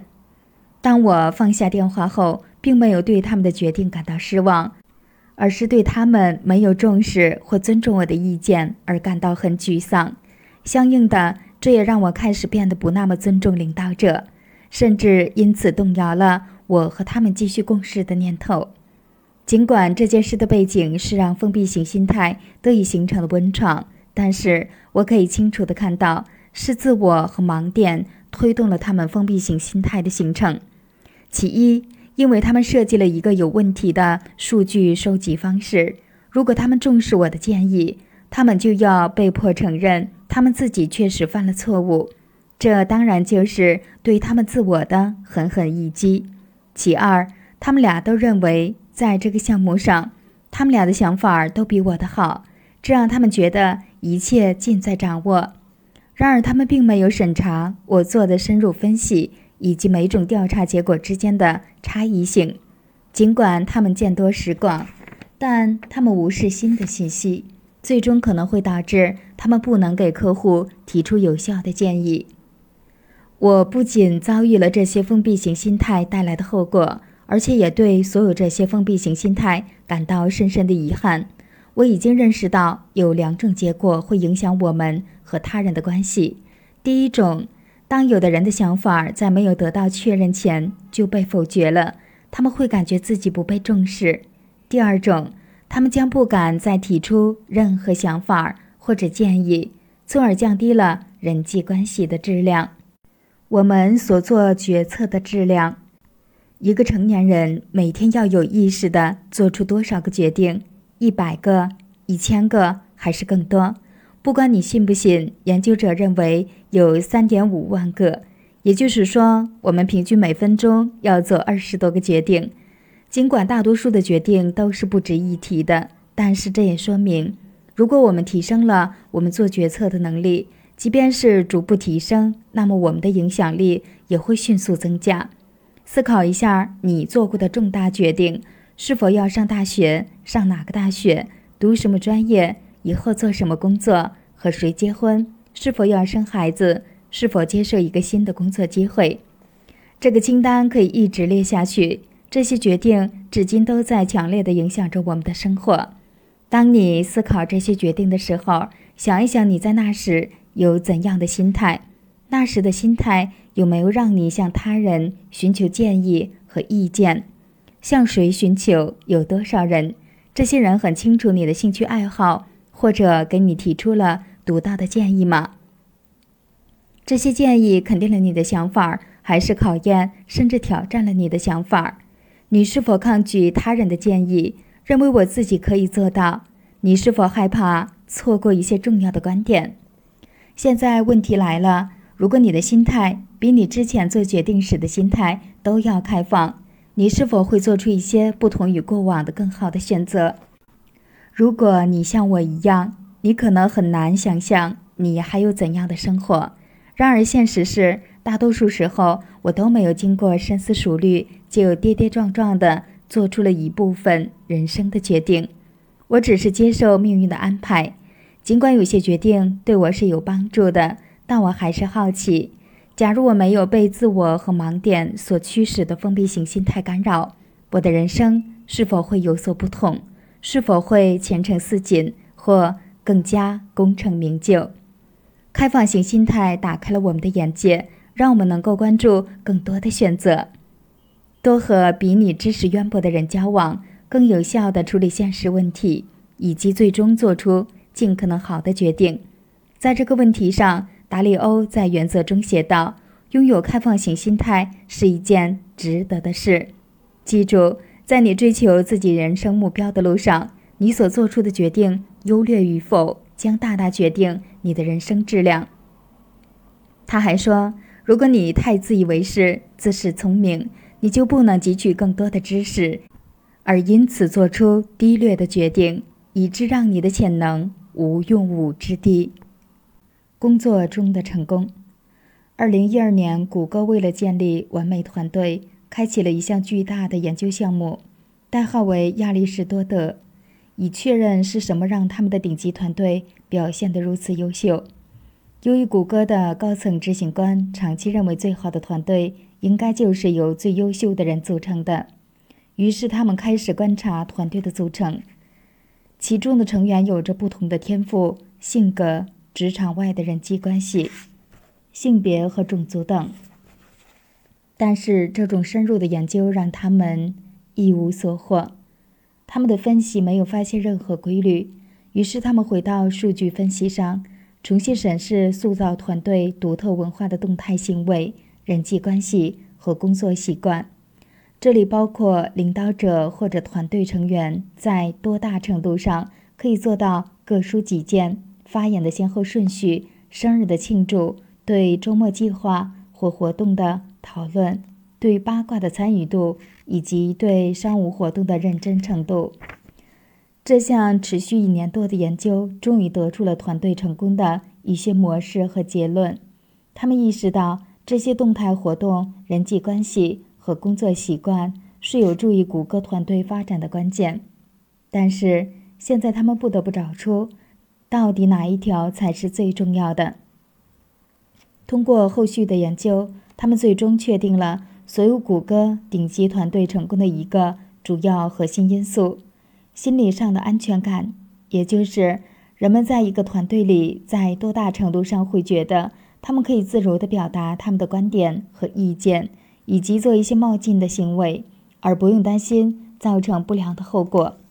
谷歌的顶级团队里都有一种文化氛围，即每一个团队成员都很乐意表达自我。对于他人的想法以诚相待，而且对其他团队成员所遇到的情绪、情感和个人事物等都很敏感，并给予关注。如果心理上的安全感能够让团队表现优异，那么又是什么因素促成了他们在心理上的安全感呢？一个不可或缺的先决条件就是拥有开放性心态。只有那些拥有开放性心态的人，才会非常乐意。倾听和接受新的观点和建议，即使他们要为此承担风险。掌管皮克斯和迪士尼动画公司的卡姆尔很清楚，让公司员工在一种开放型心态和心理安全的文化氛围里工作是有重要意义的。他声称这种文化是他们获得巨大成功的根基，但是他也意识到，创造这样一种文化说起来容易。做起来难，制作出具有开拓性、创造力和无比成功的皮克斯和迪士尼动画片，需要制作者有非常高的解决问题和与人合作的能力。卡莫尔认为，要想营造一种这样的文化氛围，他的团队成员需要开诚布公地分享各自的想法、观点和意见。如果团队能够做到集思广益，成员的想法就可以百花齐放。那么他们制定的决策也会更好。然而，强大的公司内在势力和社会影响力通常会阻碍这种开放性思想。这些力量都存在于个体对自我保护的本能之中，以及对自己可能受到伤害的恐惧中，其中包括卡姆尔说的：担心说出一些蠢话让自己形象大跌，害怕攻击他人或受到他人的挑衅，以及惧怕得罪他人。或遭到他人的打击报复。当公司的氛围让员工感觉到需要进行自我保护时，这些力量就会成倍增长。例如，在风险很高且人员较多、从而等级森严的公司制度中，皮克斯和迪士尼为了可以在公司创造一个更加积极的解决问题和有效交流的氛围，他们是如何击退那些破坏员工心理安全感的自然的力量的？那就是鼓励诚实公正，这意味着要毫无保留地讲真话。卡穆尔发现，缺乏公正的氛围会让公司的运营出现问题。因此，他说：“相信我，我不会愿意待在一个更喜欢用冠冕堂皇的方式追求公正的公司，而大家不能真正坐在一起讨论一些基本的观点或者政策。”他发现，当员工变得十分坦率和诚实公正时，奇迹就会发生。在皮克斯和迪士尼里，这样的奇迹发生在智囊团会议中。这类会议隔几个月就举行一次，主要是为了评估每部电影。他们的前提条件是把聪明热情的人齐聚一堂，让他们发现和解决问题，然后鼓励他们彼此坦诚的交流。这些会议一开始都是先让大家观看一部电影，或至少观看其中的一部分内容，然后公司高管、导演、编剧和主创进行直接交流。会议室里的所有人都平等相见，旨在提高电影的质量，不存在个人企图，不为哗众取宠，也不为讨好监管人或者赢得认同。在这样宽松的环境中，往往就会出现不可思议的反馈意见和建议。导演可以虚心地接受这些建议和意见，因为他们明白每个人都是在为提升电影的质量而努力，而不是为了批评他们。为何智囊团如此重要呢？根据卡穆尔所说的，那是因为在早期，我们所有的电影都令人作呕。他继续说道：“我说这些不是在极力表现自己的谦卑。皮克斯的电影一开始都很平庸，我们的工作就是要让他们变得……这个想法就是我们曾经一度认为糟糕的电影，现在看来是如此的出色。这个想法很多人无法接受，但是思考一下。”想让一部关于会说话的玩具的电影让人感觉缺乏创意、无病呻吟，或是明目张胆的商业化，是多么的容易。再想一想关于老鼠如何储备食物的电影，也是多么的令人生厌。或者在《机器人总动员》里，开场三十九分钟没有任何对白，这是多么冒险的事。我们敢于尝试这些故事，但是电影并没有在第一次就完好成型。这也是必经的过程。创造力必须在别处产生。我们都真心相信，在一个不完美的电影里找到贯穿整个故事的主线之前，或者一个空心的角色在找到他的灵魂之前，他们需要得到具有支持力且坦诚的反馈意见，经历互动交流的过程，重新创作、再创作和再次重新创作。在卡穆尔营造的这种公司氛围中，开放型心态可以蓬勃发展。这也对皮克斯和迪士尼的动画片能取得成功起到关键性的作用。尽管普遍存在的机构势力还在以物质做奖励刺激封闭型心态的形成，通过营造这样的氛围环境，员工能够做到追求真相，而不是追求正确。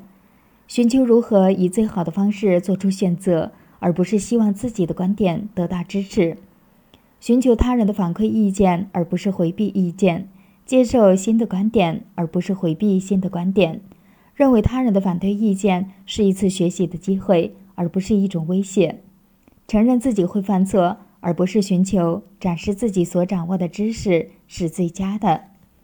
当员工有上述表现时，心理安全感就会变得越发强烈。与此同时，创造力、创新力以及有效的改变力也会一同得到蓬勃发展。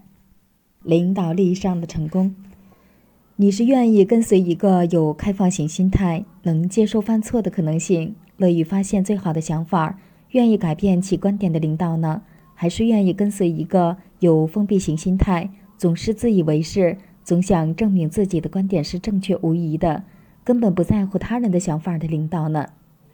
答案看起来十分明显，对吧？我们更愿跟随一个谦卑的、有开放型心态的领导。这意味着，如果我们想成为他人愿意追随的对象，那么我们也需要成为和这种领导一样的人。我们为何会愿意跟随一个谦卑的、有开放型心态的领导呢？有一个很多领导都会疏忽的简单原因，思考下面句子里的关联性。我们想要跟随那些重视我们的人。当我们感到自己的想法和做出的贡献得到重视时，我们会觉得自己受到重视。我在到盖洛普公司工作前就明白了这一点，但是是在盖洛普公司的经验证明了这一点。当他们评估机构里的人员对工作的投入程度时，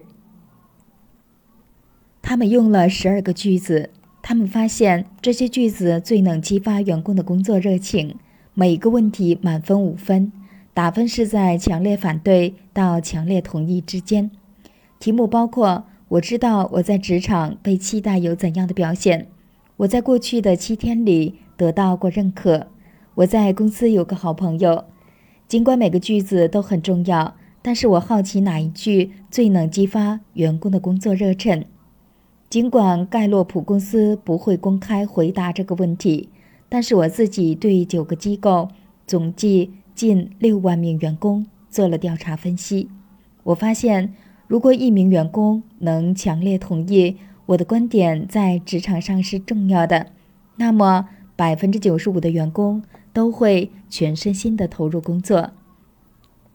这个比例高于 NBA 中的扣篮率。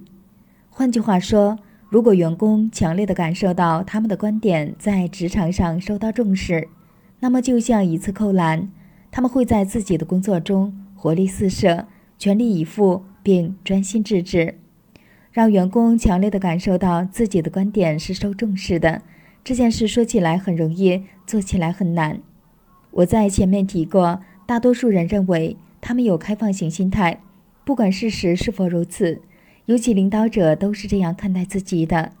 询问领导层或者管理层的任何一个人，他们是否有开放型心态，他们的回答一般都是肯定的。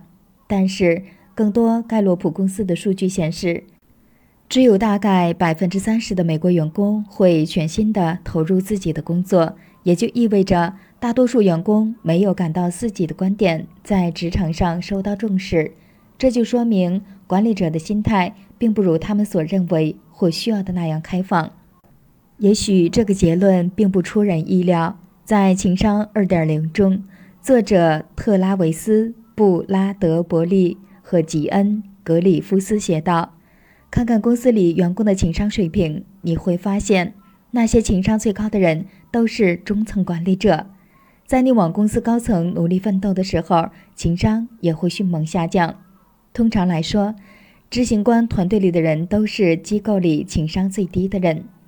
在我个人的心态研究中，我已经开始探索，为何领导者会感觉自己的心态是开放的。”而他们的下属并不觉得自己有发声的机会。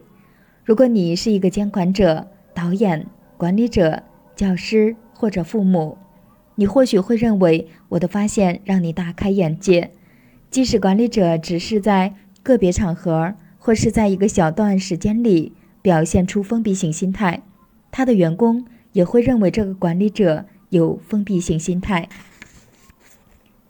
这就类似于二零一一年发表于《今日心理学》的一篇文章所讲：一个正面积极的语句需要重复十次甚至更多，才能变成一个人的核心信念；但是一个负面消极的句子或者批评，只需要三秒钟就能让人永生难忘。封闭型心态的表现，哪怕时间很短，在他人眼里都是生厌的，让你看似令人难以靠近。如果你是一个管理者，面对迫在眉睫的最后期限日，你往往会深感压力重重，你自然就会完全无法接受可以改进或者改变决策的任何观点，你就很有可能让他人在今后都不愿表达他们的任何想法了。如果你是一名老师，坐在班级前排的一名学生对你提出了质疑，你在没有充分确认他的问题前就否认了他的想法，你的学生。将来可能就会对你望而生畏，不敢再去面对你。如果你是一个父亲或母亲，你会很容易的拒绝孩子的请求，比如你会说：“因为我是你的妈妈或爸爸，这就是为什么你要听我的。”那么，孩子将来很可能就不再愿意在你面前敞开心扉，谈论一些他们面临的严肃问题或者内心的挣扎。如果你想要成为一个他人愿意跟随的领导者，能够有效且积极地帮助他人获得他们的成就，拥有开放型心态，你会变得更加成功。拥有开放型心态，你将在生活、工作和领导力上获得更大的成功。承认自己的才疏学浅，让自己对新想法始终保持一种开放的心态，你将能够在人生的方方面面做出更好的决定。此外，你将营造一个心理安全的环境，让他人能够有最好的表现。与团队的合作最富有成效。最终了解到你的下属对哪怕一丝一毫的封闭型心态都会很敏感，你就会寻求营造一个良好的氛围，让他们感觉自己可以自如地表达想法，而且这些想法都受到了重视。现实是，如果你不愿意敞开自己的内心，接受其他人的想法、观点，甚至是反对意见，那么。你将永远无法充分发挥出你的潜能。第十二章：如何培养开放型心态？只要拥有开放型心态，就不怕未经探索的未知领域。来自查尔斯·凯特林。之前提过的拥有封闭型心态的桥水基金创始者达里欧，他从一个拥有封闭型心态的人变成心态极度开放的人。也因此在事业上大获全胜，他的势力堪称一绝。那么是什么让达里欧形成了如此开放的心态呢？用他的话说：“我所犯下的惨痛错误，让我不再认为我知道自己是对的，而开始意识到我要如何做才知道自己是对的。这些错误让我变得谦卑。我需要这样的觉悟，让自己不再狂妄自大。我意识到。”自己可能大错特错，但也好奇为何其他聪明的人会和我视角不同。这促使我不仅要站在自己的角度，也要站在他人的角度去看待事物。那些经历让我看到事物更多的维度，而不仅仅是从自己的角度看待问题。我学会了如何权衡大家阐述的观点，然后自己可以选出其中最好的。这增加了我。做对事情的概率，让我给他人带来了更多的惊喜。值得庆幸的是，除了经历痛苦的错误之外，我们还可以采取其他方式来发展自己的开放型心态。请记住，转变心态需要改变你大脑里的神经连接。最好的方式就是采取类似于学习外语流利的从一数到十的过程。但是在这种情况下，我们需要让自己更加自如地表现出开放性心态。我们需要在遇到与自己的观点相互矛盾的信息时，不顾左右而言他，最好直截了当地面对，而不是自动地关闭大脑。应该去悦纳这种观点之间的矛盾性。为了能够更加自如地表现开放性心态。我们首先需要对自己当下的心态有清晰的认识，然后有目的的、循序渐进的反复加强与开放型心态有关的大脑里的神经连接。觉知自己当下的心态。如果我们想发展自己的开放型心态，首先需要意识到，我们当下的心态或许并不如我们所认为的那样开放。这里我给出几条建议。可以帮助你更准确地了解我们当下的心态。第一，回顾你在前文所做的个人心态测试的结果。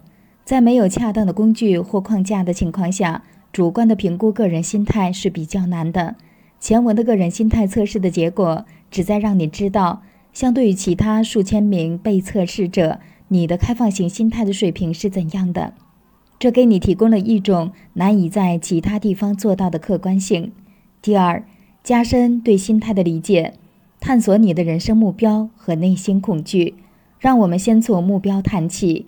人们一般会选择三个主要目标中的一个来激励自己的行为：掌握本领、表现优秀，或避免不良表现。后面两个目标通常会被认为是行为表现里的两种不同类型的目标，因为他们的焦点都在于。与他人或某个标准相比，他们的表现是怎样的？以大学生为例，他们会有怎样的行为表现？其动力一般来自他们渴望学习和掌握知识，取得好成绩，或者避免考试不及格。如果我们的主要目标是关于行为表现目标中的一个，那么就说明我们或许有更多的封闭型心态。当我们很重视自己的优异表现时，我们通常会认为接受新的或不同的想法就是在降低自己的行事效率，或者是在暗示。我们比他人的表现要逊色，或者当我们主要关注如何避免不良的行为表现时，我们就会倾向于坚持经得起考验的真理，不喜欢模棱两可，甚至会认为他人的建议和新观点是在提示我们就要失败了。在这两种情况下，我们拥有封闭型心态是一种自我保护的方式，让我们因为顾及自己的恐惧而想得太多。如果我们没有积极努力地实现自己的目标，有目的地发展自己的心态，我们内心的恐惧就会操控我们的目标和心态。下面这些恐惧的想法，如果是在当下发生的，那么将会导致我们无意识地通过发展封闭型心态来保护自我。恐惧被他人看到自己的错误，恐惧不能把控一切，恐惧不确定性。我们会因为任何一种恐惧而要努力保护自我。自我就是我们如何感知自己，其他人如何看待我们。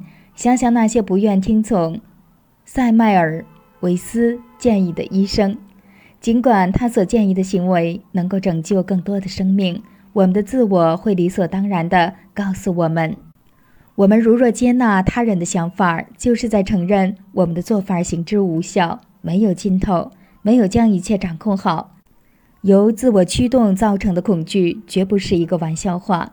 他们通常在我们心中根深蒂固。我们必须意识到，如果我们的内心有那些恐惧的想法，我们最终会害怕自己成为或表现成脆弱的人，而且我们会倾向于认为保持开放的心态是一种示弱的表现。具有讽刺意味的现实是，当我们因为那些恐惧而有所行动时，我们确实看起来很脆弱。开放的心态和敢于承认自己的浅薄，都不是在表现你的软弱。敢于显示出谦卑和脆弱，需要强大的力量。第三，将各种与封闭型心态相关的特征联系在一起。只有真正的了解和感知与封闭型心态有关的特征，才能够帮助我们正确的辨认自己的心态。封闭型心态的特征主要包括以下几种：感觉要采取防御行为或自我保护行为；当有人反对你时，自己会有一种挫败感；不愿意听取他人的意见，会迅速表示拒绝；感觉受到催促，会有压力；要在孰是孰非的问题上分出高下；对他人给出的意见极力的做出解释，而不是听取他人的意见。认为自己比周围其他人懂得更多，最后和他人谈谈他们对你的心态的看法，主动加强与开放型心态有关联的大脑神经连接。如果你希望转变自己的神经连接，让自己能拥有更多的开放型心态，下面送你六条建议：冥想，记住，冥想可以提高我们转换心态的能力，它加强了我们的认知力。颠覆了我们与生俱来的神经连接模式，可以有意识的让你的行为更有目的性，行动更加积极，改变你的认知。我们给自己设定的对事物的认知与我们的心态相互交织在一起。当我们拥有封闭型心态时，我们的认知具有以下几个方面的特征：我知道的足够多了，我是对的，我在这个问题上的看法是很好的。我是一个专业人士，你们都不知道自己在讨论什么。他们不如我有经验。为了让自己的心态更加开放，我们必须提高自己的认知水平。你可以使用如下语句来提醒自己，进一步开放自己的内心。我总是能学到更多。我或许错了，我不可能看到事物的每个方面。尽管我可能懂得很多，但是。还有很多东西我并不了解。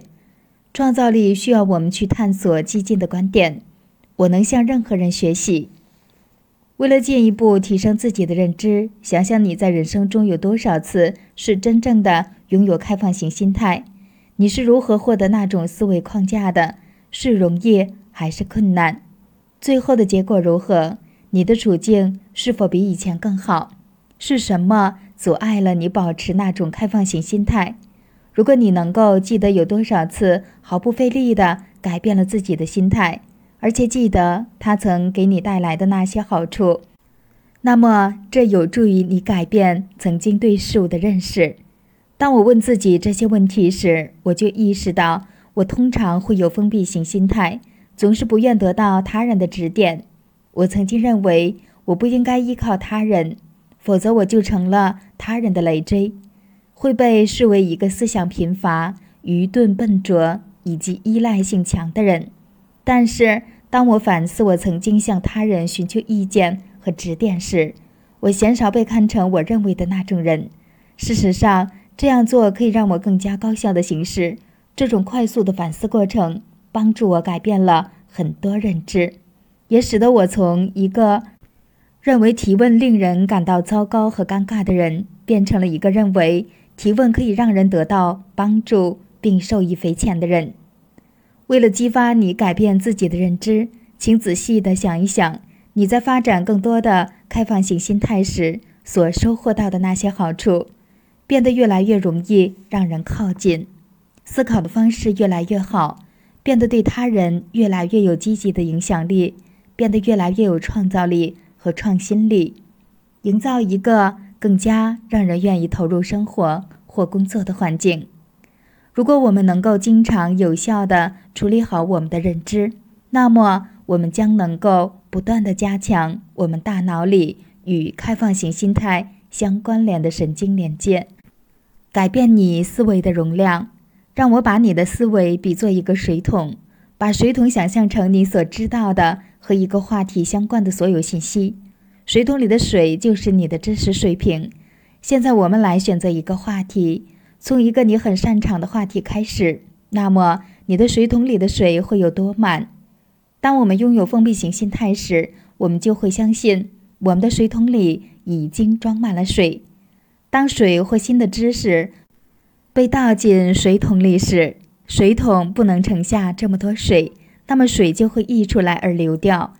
为了拥有开放型心态，我们需要改变我们对水桶里盛水量的认识。我们应该允许水桶里留出更多的空间给新的信息和想法。这就意味着，我们要么在水桶里减少水的分量，要么打开思维，让自己认识到水桶本身或许可以变得比我们最初认为的更大一些。从一个装满水的水桶变成一个还能继续盛水的水桶，并不总是一帆风顺的，尤其在情绪激动或时间紧迫的情况下。下面的一些建议能够帮助你从整体上和在某一时刻改变水桶的容量。整体上花一些时间进行反思，在经历了情绪复杂的交流和情况后，回想一下你是如何处理这种情境的，以及你在情绪激动的时刻内心有多开放。在做决策时，确认你已经清楚地了解了所有成员的观点，找到那些与你对立的观点和想法。某一刻，在任何时刻，问一问自己：我是否有封闭型心态或开放型心态？只是问自己这个问题，就能激发你的心态变得更加开放。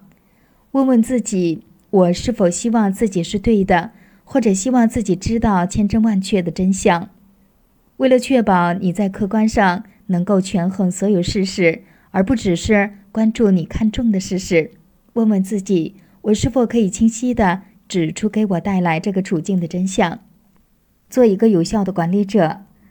当我与一些机构合作培养他们的领导者时，我偶有机会就领导者的心态问题采访到他们的下属。他们通常认为他们的领导都有封闭型心态。于是我开始给领导开设教练课程。我一般会在一开始就针对心态问题向领导者发问。几乎每一次，领导者都说他们有开放型心态。每次听到这样的回答，我都会告诉他们，他们的下属并不认同这样的回答，然后让他们解释这种分歧。我往往听到领导者会给出一个普遍的借口，尽管他们认为自己有开放型心态，但是他们感觉自己不可能随时随地都能表现出开放型心态，因为一些迫在眉睫的截止日，他们必须把重点放在决策的实施上，这就导致他们无意识地表现出封闭性心态。我十分理解这种观点。我在盖洛普公司工作期间，任何一个时刻。我都是在和五到十个客户团队工作，每个团队都有自己的项目领导。有趣的是，每个项目要求领导必须完成的时间大致相同，但是有些领导行事效率高，总能提前完成任务；还有一些则总是匆匆忙忙地赶在截止日期交付。这就影响了项目团队的成员保持开放型心态，与之相应的，也影响了我们的工作质量。这些经历让我明白了，要想保持一种开放型心态，需要就此刻意的创造一些空间。如果我们总是受到日常工作的羁绊，那么我们的行事方式就会形成一种条件反射，而不会带有目的性。大多时候，我们将时间和日期抛诸脑后，但是最终还是被最后的期限左右，而不是自己掌控时间。如果是这样，我们就会违背自己的初衷。让自己表现出封闭型心态，这意味着我们需要经常有意识地给开放型心态留出一些时间和空间。史蒂芬·科维在《高效能人士的七个习惯》一书中写道：“根据不同事情或任务的重要性和紧急性，人们所投入的关注力也不同。”为了让这个说法更生动些，科维给出了时间管理矩阵图，图中呈现了两个维度。四个象限的内容，这个矩阵图可以让我们掌握我们是如何安排自己的时间，以及从时间管理角度看，我们的时间主要都花在哪些方面。如果我们花了大量时间只为在最后期限前完成任务以及解决问题，或只是做一些其他人要求的事情，那就说明我们主要是在做第一象限里的事。为了评估你是否在从事第一象限里的事，想一想，你是在要求起床时间的最后一刻才醒来，还是会提早醒来，有充足的时间做自己的事情，用心过好每一天？你是从一个紧急与否的角度去做事，还是从一个重要与否的角度去做事呢？当我们在做第三象限里的事时，我们就是在被一些文字信息、电邮或者过多的会议束缚。而不能让自己专注于那些必须要做的事情。不幸的是，大多数人是在做第一和第三象限里的事。如果是这样，我们就更可能会感觉到自己不能把控自己的行为，从而滋生自己的封闭型心态。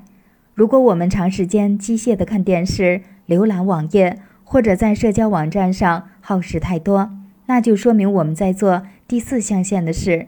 这种类型的活动一般都缺少目的性。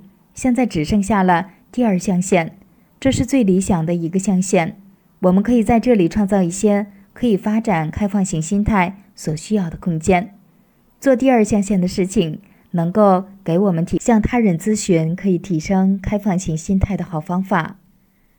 如果你想从别人那里了解到自己心态的开放程度，你也可以让他们给你提一些提升开放性心态的建议和意见，这样会让你的心态变得更加开放，也更能暴露你的问题和不足。它还能帮助你更好地了解你出现封闭性心态时的具体情况，以及你为什么会在那些情况下出现封闭性心态。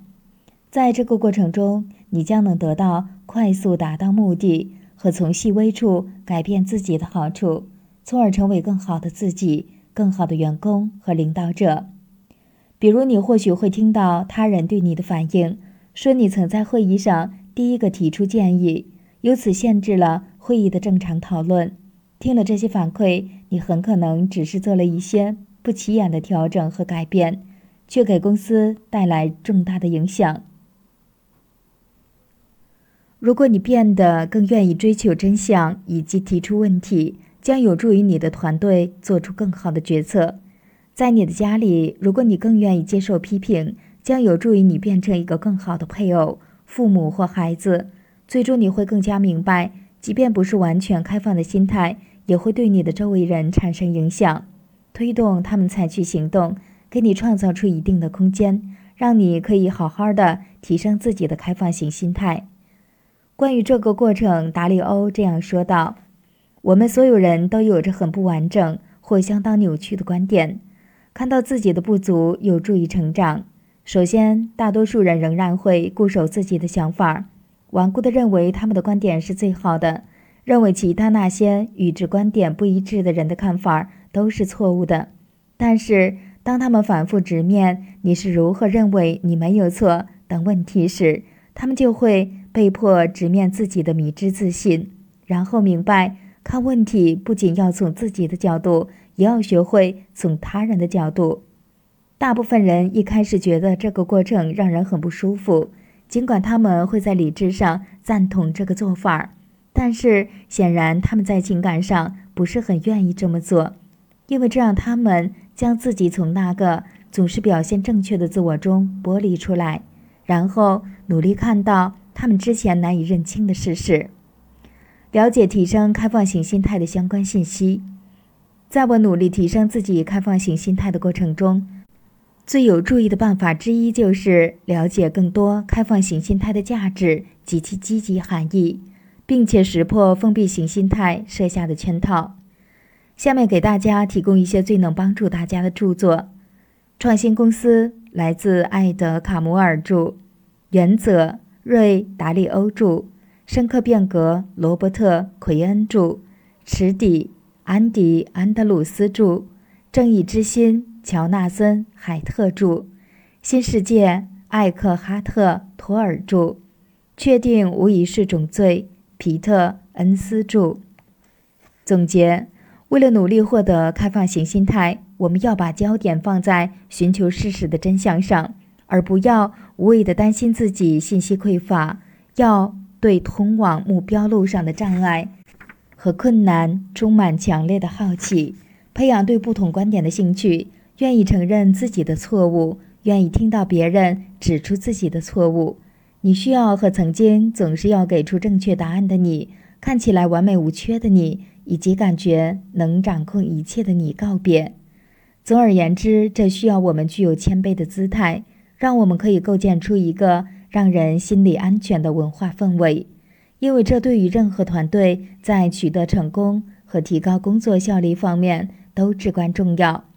达里欧的书中提到，一个开放的心态需要你能够摆脱自以为是的自己，而变得乐于学习和了解事实的真相。彻底的开放型心态会让你脱离较低层级的自我的掌控。第四部分。进取型心态，第十三章：防御型心态和进取型心态。如果这是一条容易走的路，那么可能是因为它并不是一条路，你也不在这条路上。来自克雷格·隆斯布罗夫。毫无疑问，世界杯足球赛是世界上最大的一项体育盛事，像奥运会一样。这个足球锦标赛每四年举行一次，为期一个月。约有超过二百个国家的三十亿人观看比赛，成为世界上观众最多的体育赛事。世界上最好的国家足球队在比赛中聚集一堂，相互竞技，为国争光，争夺世界冠军的殊荣。对于那些有幸参加世界杯比赛的人来说，这个赛事成为他们职业生涯里最重要的时刻之一。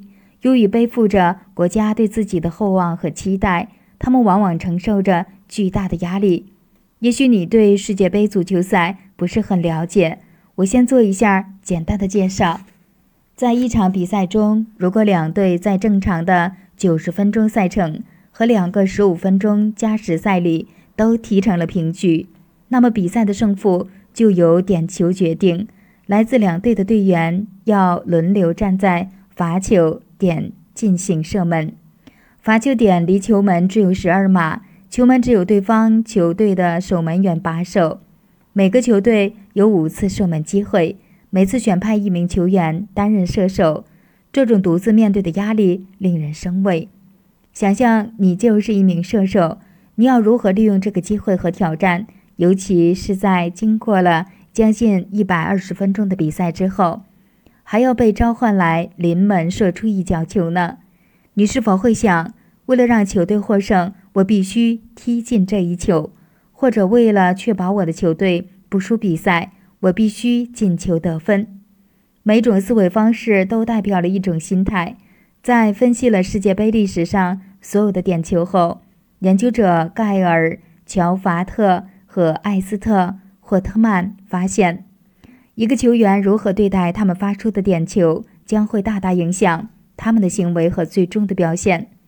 他们发现，尤其是当球员要面临一旦失球，自己的球队就会失利的局面。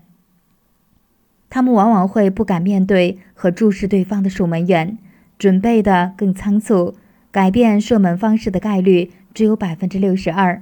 但是如果球员面对的是一旦进球得分就能让自己的球队获胜的局面时，他们往往会花更多的时间面对和注视对方的守门员，并且用两倍多的时间目测射门角度，调整自己的站位。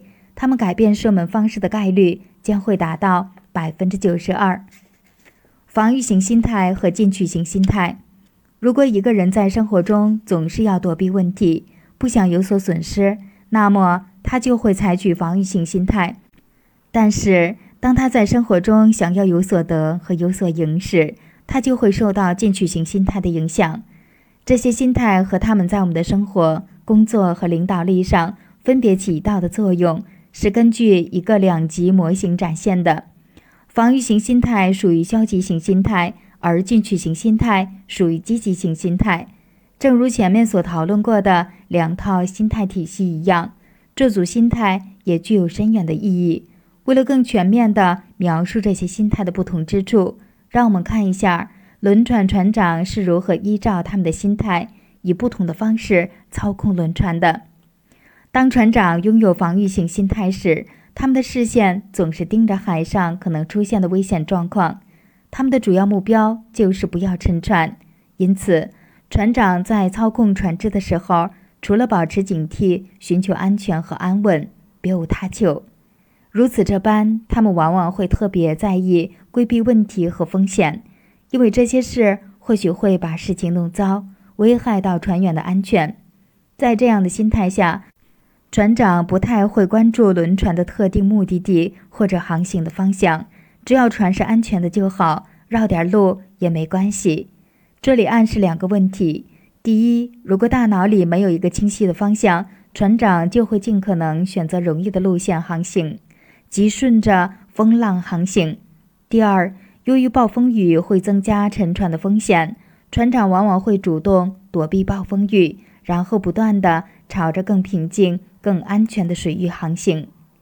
有进取型心态的船长则会以不同的方式驾驶轮船，他们主要目的是要抵达一个明确的目的地，因此会专注于朝着目的地努力航行。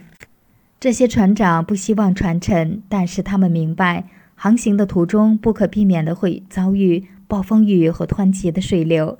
他们预测到存在这样的潜在问题，并且做好了相应的。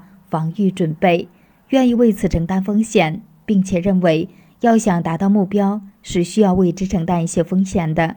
因此，有着进取型心态的船长，主要目标就是到达目的地，而不仅仅是保证安全和稳妥。两种类型的船长工作都一样，但是因为他们有不同的心态，思考和行事的方式就大相径庭。实际上，一个有防御型心态的船长。所掌舵的轮船，无异于一只救生筏，被风浪吹打着，飘向一个并非船长所期望的目的地。而一个有进取型心态的船长，往往愿意冒着海上的风浪抵达自己的目的地。有防御型心态的船长，往往会选择最容易的路线，而有进取型心态的船长却做出了最好的选择。是否大多数人都会一心一意地奔向一个清晰的目标？或者只是漫无目的的随波逐流，躲避问题和障碍呢？这就是以目的为导向和以舒适为导向的不同之处。当然，这两种人我们都或多或少认识一些，但现实是，如果我们不主动的给自己选择一个清晰的目标，我们在生活中就会着重回避问题和增加舒适度，这是成为平庸之人的秘诀。你是哪种船长呢？有许多不同的语言可以用来形容这些心态。问一问你自己：你是生活中的一个过客，还是生活中的一个驾驭者？你是优先安排自己日程表里的事情，还是将优先重要的事列入日程表呢？你是一个受制于环境的人，还是一个主动为自己设定目标的人？你是要做简单轻松的事，还是想要实现自己的目标？在你的个人心态评估中的两种描述问题和结果之间，你应该能够清楚地看到你的主导心态。你是哪一种船长呢？防御性还是进取型？在我的过往经历中，这两种心态交替出现。上高中，我参加了大量的体育运动，那时的我有进取型心态，我有致力于完成的明确目标，即使那意味着要牺牲个人的安逸生活。我确定每天要留出一些时间来做训练或提升技能，也只有这样，我才能让自己离目标更进一步。高中毕业后，我背井离乡去上大学，我迅速的。明白了一件事：生活不易。在学习如何生活的过程中，我养成了一种心态，那就是如果我能避免问题，我就认为自己是成功的。在我成年时代的大部分时光里，我都时常保持这样的心态。我尽力规避债务，就像躲避灾难一样。我立志做一名教授，因为我认为那会给我的生活带来一种稳定感，可以保持工作与生活的平衡。从而将生活难题最小化。我从没想过要做一个企业家或自己创业，因为假如如此，我的脑袋里就会拉响警报：危险，危险，危险！我一度从大学告假去盖洛普公司工作，这一行为在很大程度上就是在试图增加自己的财务风险。但是我之所以这么做，是因为自己原来工作的州立大学提供的薪水。要比市场价低，而且三年的签约奖金即将到期。我又是住在美国生活成本最高的地区之一——加州橘子郡。我一直拥有一种防御型心态，直到在我的生活中同时发生了三件事。我在盖洛普公司的工作没有起色，因此我又回到了加州州立大学富尔顿学校。在离开盖洛普到大学新学期开学前的那段时间，我有闲暇时间反思自己的生活。我感觉自己没有做我这个年纪该做的事，或者说所做的事情与我的预期目标相去甚远。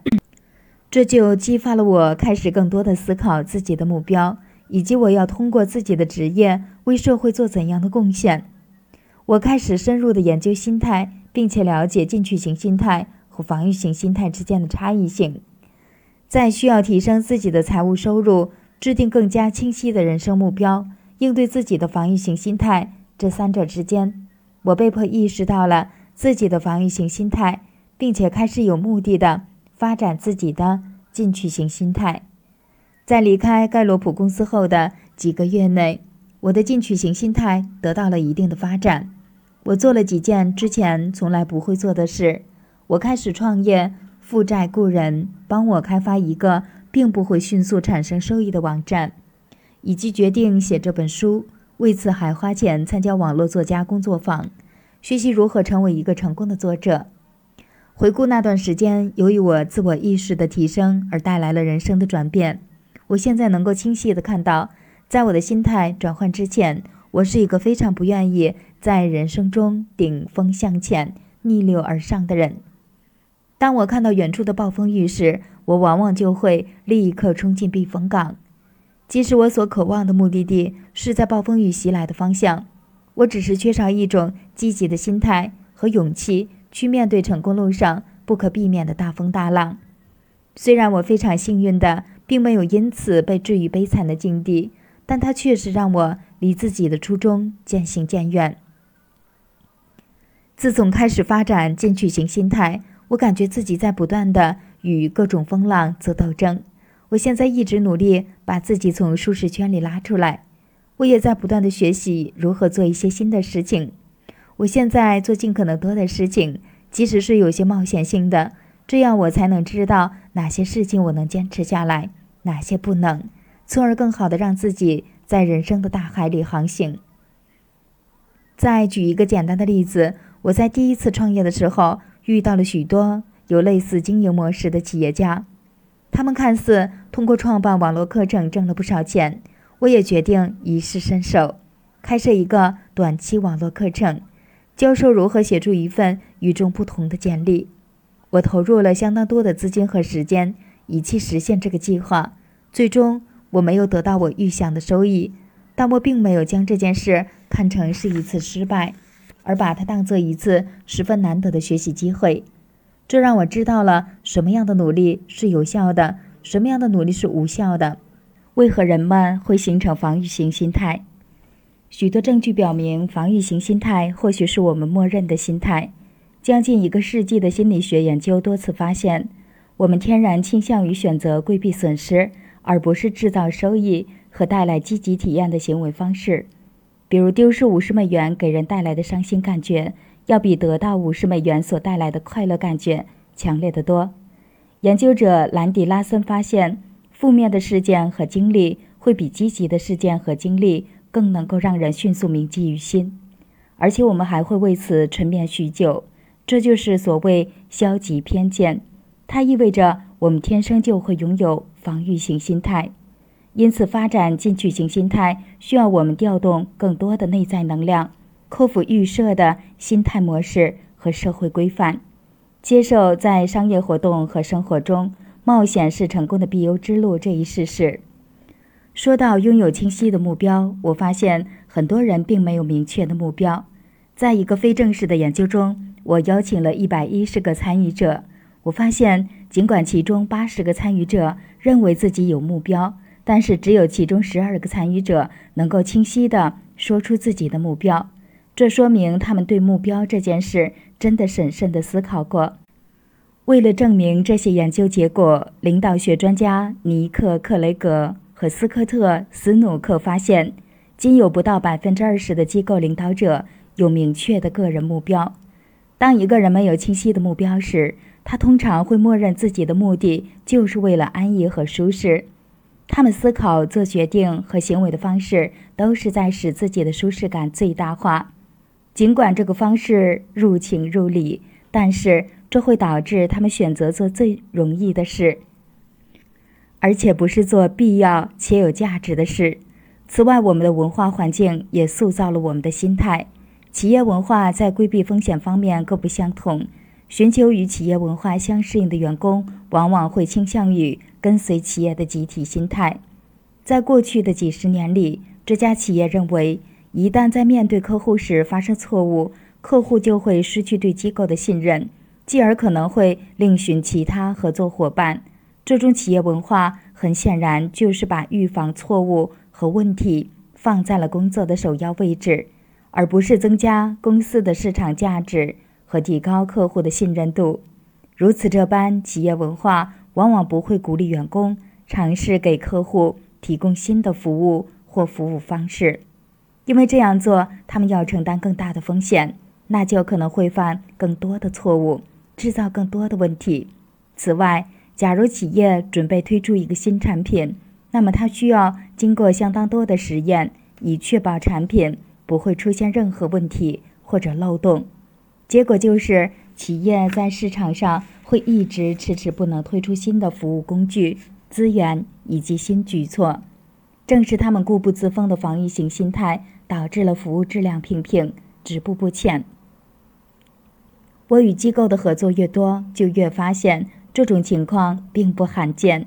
人和企业的形式如果不带有目的性，那么就很容易自动选择避免损失，而不是获得利益，由此发展出集体性的防御性心态。尽管企业的领导者能够快速给这样的心态找到借口，但是他们一般无法意识到这种心态在无意识地扼杀创新力、创造力、高质量的客户服务。以及最终长远性的成功。总的来说，拥有防御型心态是一件轻而易举，甚至自然而然的事情，因为我们往往倾向于告诉自己，只要我们限制住问题的产生，生活就是平静的，不冒险就能感到安全，只要不挑事就是好员工。但是我们很难意识到，没有问题、不冒险以及拒绝改变，并不等同于成功。当我们有了防御性心态时，我们或许避免了失败，但也不可能取得成功和成就大事。你在生活中是一个驾驭者，还是一个过客？如果我们的最终目标总是关注如何回避损失，而不是如何获得收益，默认追求舒适是生活的目的，以及允许周围的文化环境塑造自己的心态，我们就变成了人生的过客，而不是驾驭者。我们很难看到这个真相，我也不例外。误将我们的各种活动和忙碌的行为当作进步，实属轻而易举的事。但是我们无法看见的是，那些选择了最少障碍的路而一事无成的人，却认为自己的行为和那些成功攀上高峰的人相差无几，只是自己的方向不是最理想的罢了。只有当我们确立了一个目标，让自己在人生旅途中有了方向感时，我们才能成为自己人生的驾驭者。带着进取型心态，我们可以制定自己的人生路线，愿意跨越崎岖的道路，顶住逆行的水流，到达我们所向往的高远且宏大的目标。第十四章：熟悉的不一定是最好的。人生的幸福不在于你完成了一件易如反掌的事。而是在于你竭尽所能地完成了一项艰巨的任务之后，感受到意犹未尽的满足。来自西奥多·艾萨克·鲁宾。马丁·塞利格曼是当代最有影响力的心理学家之一，他也是宾夕法尼亚大学的心理教授。他是积极心理学之父。积极心理学运动始于1998年，正值塞利格曼入行三十年之际。当时他正担任美国心理学会的主席。塞利格曼开始主席任期的几个月后，他在花园里除草时，与女儿尼基的一次不起眼的简短交流，成了他人生中十分关键的时刻。我不得不承认，即使我写了关于儿童的书，我也不是那么擅长与孩子相处。我做事很有目的性，也很有时间紧迫感。当我除草的时候，我的确就想尽力。把草除好就行，他回忆道。一天，塞利格曼又在花园里例行公事，想着把杂草弄干净。尼基一边唱着歌，跳着舞，一边将杂草扔向空中。看到女儿滑稽的举动干扰了自己的工作，塞利格曼对女儿大吼了一声。尼基随后就走开了。当他回来时，父女之间发生了下面的对话。尼基说：“爸爸。”我想和你谈谈。塞利格曼说：“嗯，尼基。”尼基答道：“爸爸，你记不记得我五岁前的事？我从三岁起就是一个喜欢抱怨的小女孩，每天抱怨个不停。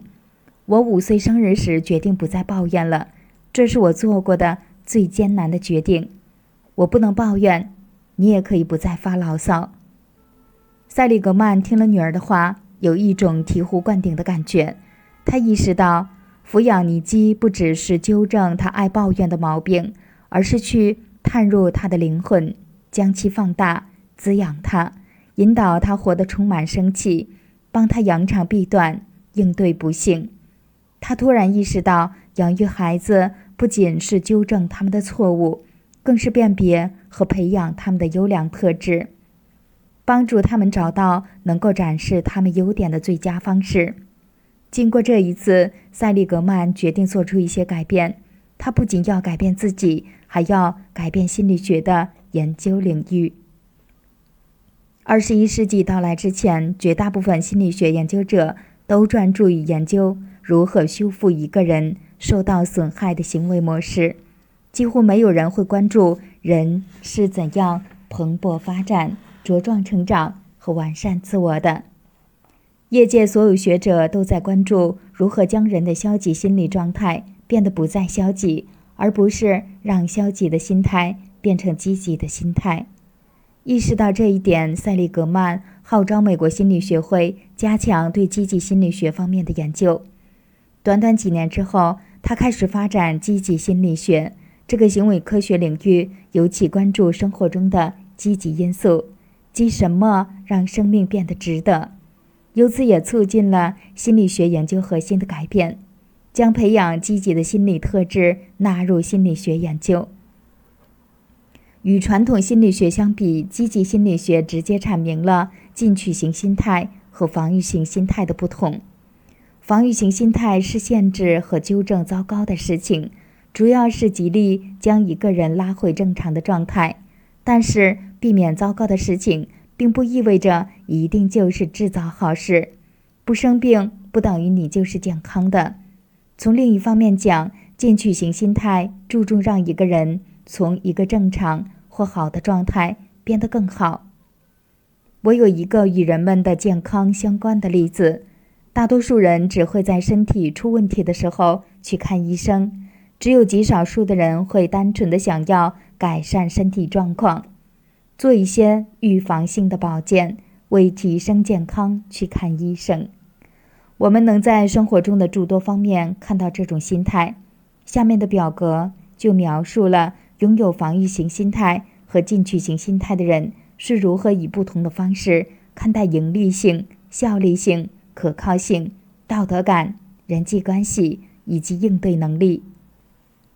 与之相应的这些不同的看法会导致有防御性心态的人在思考力、学习力和行动力上，与有进取型心态的人存在诸多差异。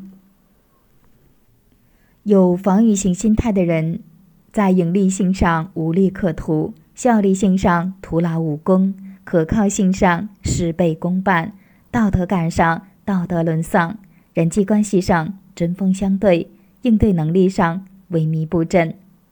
有进取型心态的人，在盈利性上慷慨大方，效率性上出类拔萃，可靠性上完美无瑕，思考力。当我们没有一个明确的目标时，就会很容易形成防御型心态，只注重让自己不要失败，避免问题和风险，寻求安逸，谨慎行事。但是，当我们的目标很清晰且已箭在弦上时，就会采用进取型心态。目标就是获得成功，预测可能出现的问题，承担风险，寻求收益，以及取得进步。即使在此期间你会有所不适，这样看来，根据不同的心态，我们思考和处理情境的方式就会有所不同。例如，作为两个孩子的父亲，我将开始一项艰巨的日常任务——养育孩子。作为一个父亲，如果没有一个明确的目标，我就只需要保证每一个孩子快乐和健康。当问题出现时，比如孩子，为争夺一个玩具打架，东西被打碎，或者他们用了比我预期更长的时间才完成一项任务，我就会立刻变得情绪化，甚至生气。我的思维很快适应了高效进入解决问题的状态，不一定是最有效的方式，但是如果我在抚养孩子时带有一定的目标，且有进取型心态，我就会更加注重。在孩子的成长过程中，怎样教育才能得到长期的积极效果？那么我就会教孩子如何学习和成长。带着这种心态，我就不会囿于只让每个孩子保持快乐。我会预测可能出现的问题和孩子的情绪波动。理解了这一点，我就能把这些问题看作教育孩子和产生连结的机会，而不只是。纠正了他们的问题，就扬长而去。在懂得了这两种心态的差异性后，我明白了：当我运用防御型心态养育孩子时，我和孩子只有短暂的联系，而且效果甚微；但是，在我运用进取型心态教育孩子时，我会更加冷静、明智、有耐心，也变成了一个更好的父亲。我认为那些不可避免。且充满挑战的亲子时刻，不是我需要躲避的，而是可以被当作提高孩子更成功、且独立的处理自己未来挑战的能力的大好时机。想一想，这两种心态是如何影响我们对改变的看法的？许多人认为我们通常会抵触改变，但是这话并不正确。我们会不断的让自己适应新的事情。如果这些事情都简单易行，而且可以让我们的生活变得更为轻松。进取型心态和防御型心态的不同之处就在于，人们重视舒适安逸的程度不同。没有一个明确的目标，那些有防御性心态的人会变成追求舒适安逸的动物。他们找不到什么理由需要让自己做出重大的改变，即使这些改变能让他们的生活变得更好。但是如果有了明确的目标，那些有进取型心态的人就会变得乐意延迟享受，而积极的迎接挑战，朝着他们的目标努力前行。然后实现他们的目标，比如减肥能让一个人的生活变得更好，但是以健康的方式减肥需要付出巨大的努力、大把的时间等相当多的牺牲。我自己对此深有感触。成年后，我带着防御型心态过了大半辈子。我意识到自己是可以坚持减肥的，但是考虑到减肥的过程太艰难，以致我从来没有做过任何尝试。我寻求安逸的心态遮蔽了我想要获得健康的渴望。现在是在提升了进取型心态后，我决定全力以赴去减肥。二零一八年春，我减了近三十斤，而且从此以后我一直保持这个状态。减肥成功后，我的身体指标也得到了改善，力量增加了，我感觉自己可以永远跑下去。我曾经一直坚持跑步，但每天只能跑三到五千米。现在我每天可以有规律的跑上六到八千米，每个周末跑的路超过十二千米。轻松的改变或许我们都能接受，但是只有那些有进取型心态的人才会接受困难但必要的改变，去实现一个更远大的目标。想一想，这些心态是如何影响我们做决定的？那些有防御型心态的人会关注什么样的事情可能变糟，而那些有进取型心态的人会关注什么样的事情将能一帆风顺。面对一次旅行的机会，有防御型心态的人会更加关注旅行可能打乱他们的生活和增加开支，而有进取型心态的人会关注。这个旅行能带给他们的意外惊喜和美好体验。此外，在面对一次职业机会时，有防御型心态的人可能会更多的看重工作的稳定性，而有进取型心态的人可能会重视自己是否有提升的机会。因为有防御型心态和进取型心态的人会根据与选择相关的不同信息来调整自己，他们会以不同的方式。来权衡自己的选择，从而做出不同的决定。运动心理学家丹尼尔·梅莫特、斯特凡·郝特曼和约瑟夫·奥尔利切克发现，那些有进取型心态的人在做决策时，能给出更多原创的、灵活的以及全面的观点。由于防御型心态和进取型心态。塑造了我们如何看问题、对待改变的机会，以及看待生活里的选择。他们也相应的塑造了我们如何应对那些问题。无数事实表明，我们的心态决定了我们能够在成功的道路上走多远。学习力，在处理心态方面，我一直认为，追求知识和经验是取得成功的关键。这个基本前提在下面的引文里都有所反映。你或许可以把这些名言做成标语，贴在工作墙上、台式电脑上以及饮水机上。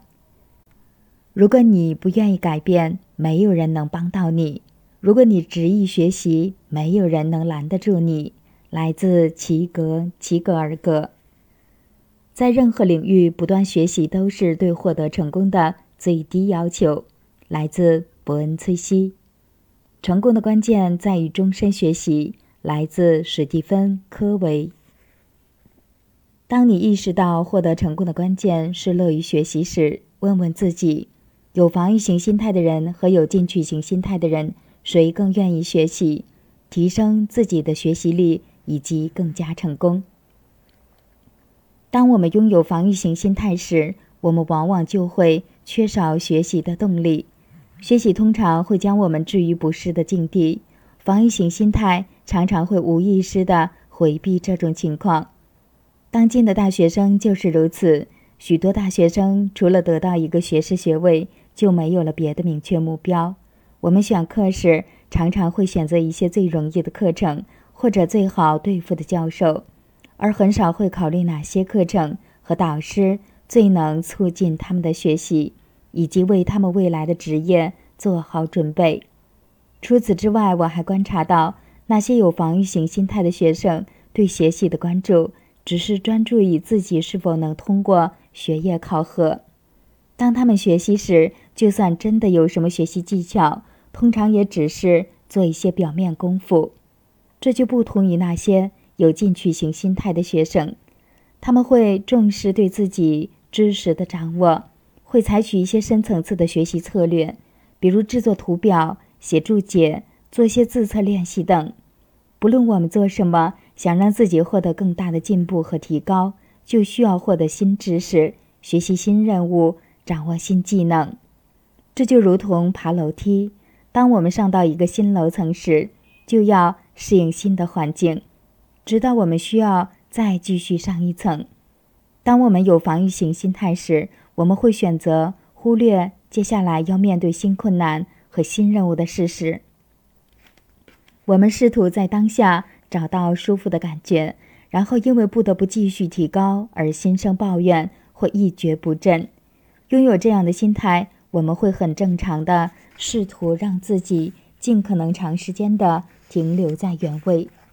但是，当我们有进取型心态时，我们就常常会期盼下一步的行动，在心理上为此做好准备，希望尽可能的让自己取得更大的进步，以及为了向前迈进。乐意接受继续提升的机会。当比较这两种心态时，很明显哪种人经过的道路会更加险峻呢？行动力。为了展示心态是如何影响学习力和行动力的，让我分享一件我和女儿之间发生的事。两三年前，我带着那时只有五岁的女儿去尝试之前有段时间要求她学习的本领——滑冰。你可以想象，当我们来到冰上时，她站都站不稳。这在我的意料之中。我试了很多种办法来帮她。我一直抓着她的双手，跟在她后面滑，在前面面朝她倒着滑，或者滑到她的旁边。一个滑冰教练甚至走过来，建议我们尝试四处随意的滑一滑，让女儿可以适应冰面和冰雪。我们照做了。尽管做了这些努力，我女儿还是坚持她喜欢的方式，依旧靠着墙，沿着溜冰场边一小步一小步的滑，这样滑得相当慢。让她这样滑了一会儿后，我开始鼓励她不倚着墙，尝试不辅助任何东西，四处移动一下。他是怎么反应的？他响亮地回答说：“不。”他表现出了一个五岁孩子的坚定。当我继续关注他一步步的在那边挪动时，我无法忍受看到其他孩子都能在冰上放飞自我，有的甚至能表演简单的技巧和跳跃动作。尽管我在抚养和教育孩子的过程中尽量不将自己的孩子和别的孩子做比较，但我还是忍不住要问自己：是什么让一些孩子能快速学会溜冰，而其他孩子不行呢？当我观察其他溜冰者时，我看到一个孩子一次次的摔倒，然后又站起来接着滑。那时我的脑中闪现一个念头：我女儿正有防御型心态，她特别关注让自己不要跌倒。与之相反，他并不是很在乎学会溜冰这件事，但他肯定是很在意要保护自己。我们结束滑冰后，他得益于自己只摔倒过一次。却不在乎自己学到了多少滑冰的技能。我从观察女儿和溜冰场上的其他人中发现了他们对滑冰持有的不同心态。不论是防御型还是进取型心态，都在主导着他们的行为以及后续的学习速度。我女儿的防御型心态让她只希望能够紧挨着墙壁寻求安全感，而不敢冒险自己独立滑行。虽然这样的尝试对她学习滑冰有很大的帮助。有进取型心态的孩子会更喜欢冒险活动，通过尝试新东西提高自己的本领。而且我还意识到，孩子的滑冰技能与他们的天赋几乎无关，而是与他们是否专注于发展技能有关。虽然这个技能会让他们恐惧摔跤，这让我回想起当初我作为一个年轻的篮球队员所付出的努力。在打篮球的最初几年，我肯定不是最专业的球员。事实上，那些比我更有天赋和更有运动能力的小孩盖过了我的风头。但是我进入初中后，从同辈中脱颖而出，变成了一个最优秀的球员。这其中最主要的原因是什么呢？因为我有进取型心态，我的目的性很强，就是要让自己变成一个了不起的球员。这让我能够专注于学习和发展自己的技能，而不是躲避问题和不适。我愿意为此冒险，以及在比赛中尝试新技能。而我那些有更多防御型心态的队友和对手都不愿做这种尝试，因为他们害怕让自己的表现看起来很糟糕。例如，非惯用手上篮是一个十分重要的篮球技巧。第一次尝试时看起来会很笨拙。所以，孩子们一般会回避做这个训练，更不要说在比赛中尝试这个方式。我因为想要变得优秀，所以在球队里是第一个使用非惯用手上篮的人。我想要学习，即使那会让我看起来有些笨拙，或容易投篮失败。从另一方面看，同辈中的大多数人都不愿这么做，大致是因为他们害怕投篮失败，或看起来有损形象。我研究个体和机构的心态越多，就越能清晰地意识到我之前已经暗示过的结论：恐惧最能将防御型心态和进取型心态区分开。当我们有防御型心态时，我们潜意识里的深层恐惧就会显山露水。我们恐惧失败，担心不确定性，恐惧不适，又害怕痛苦。当这些潜意识里的恐惧成为我们生活的主题时，我们给自己的防御型心态找借口就变得顺理成章了。但是，如果我们能够退一步去审视这些恐惧情绪以及相关托词，我们就能够清晰地看到，尽管我们的恐惧或许在某个时刻是情有可原的，但是最终它还是会拖了我们的后腿。如果能够承认这些恐惧，在我们防御型心态里起的作用，我们就能在自己的四周做一个防火墙，降低他们对我们造成的影响。针对我女儿学滑冰这件事，我们给她买了防撞击短裤和呼吸，以此来减少他对摔倒的恐惧。我们也让他定期接受训练，帮助他学习滑冰的基本技巧。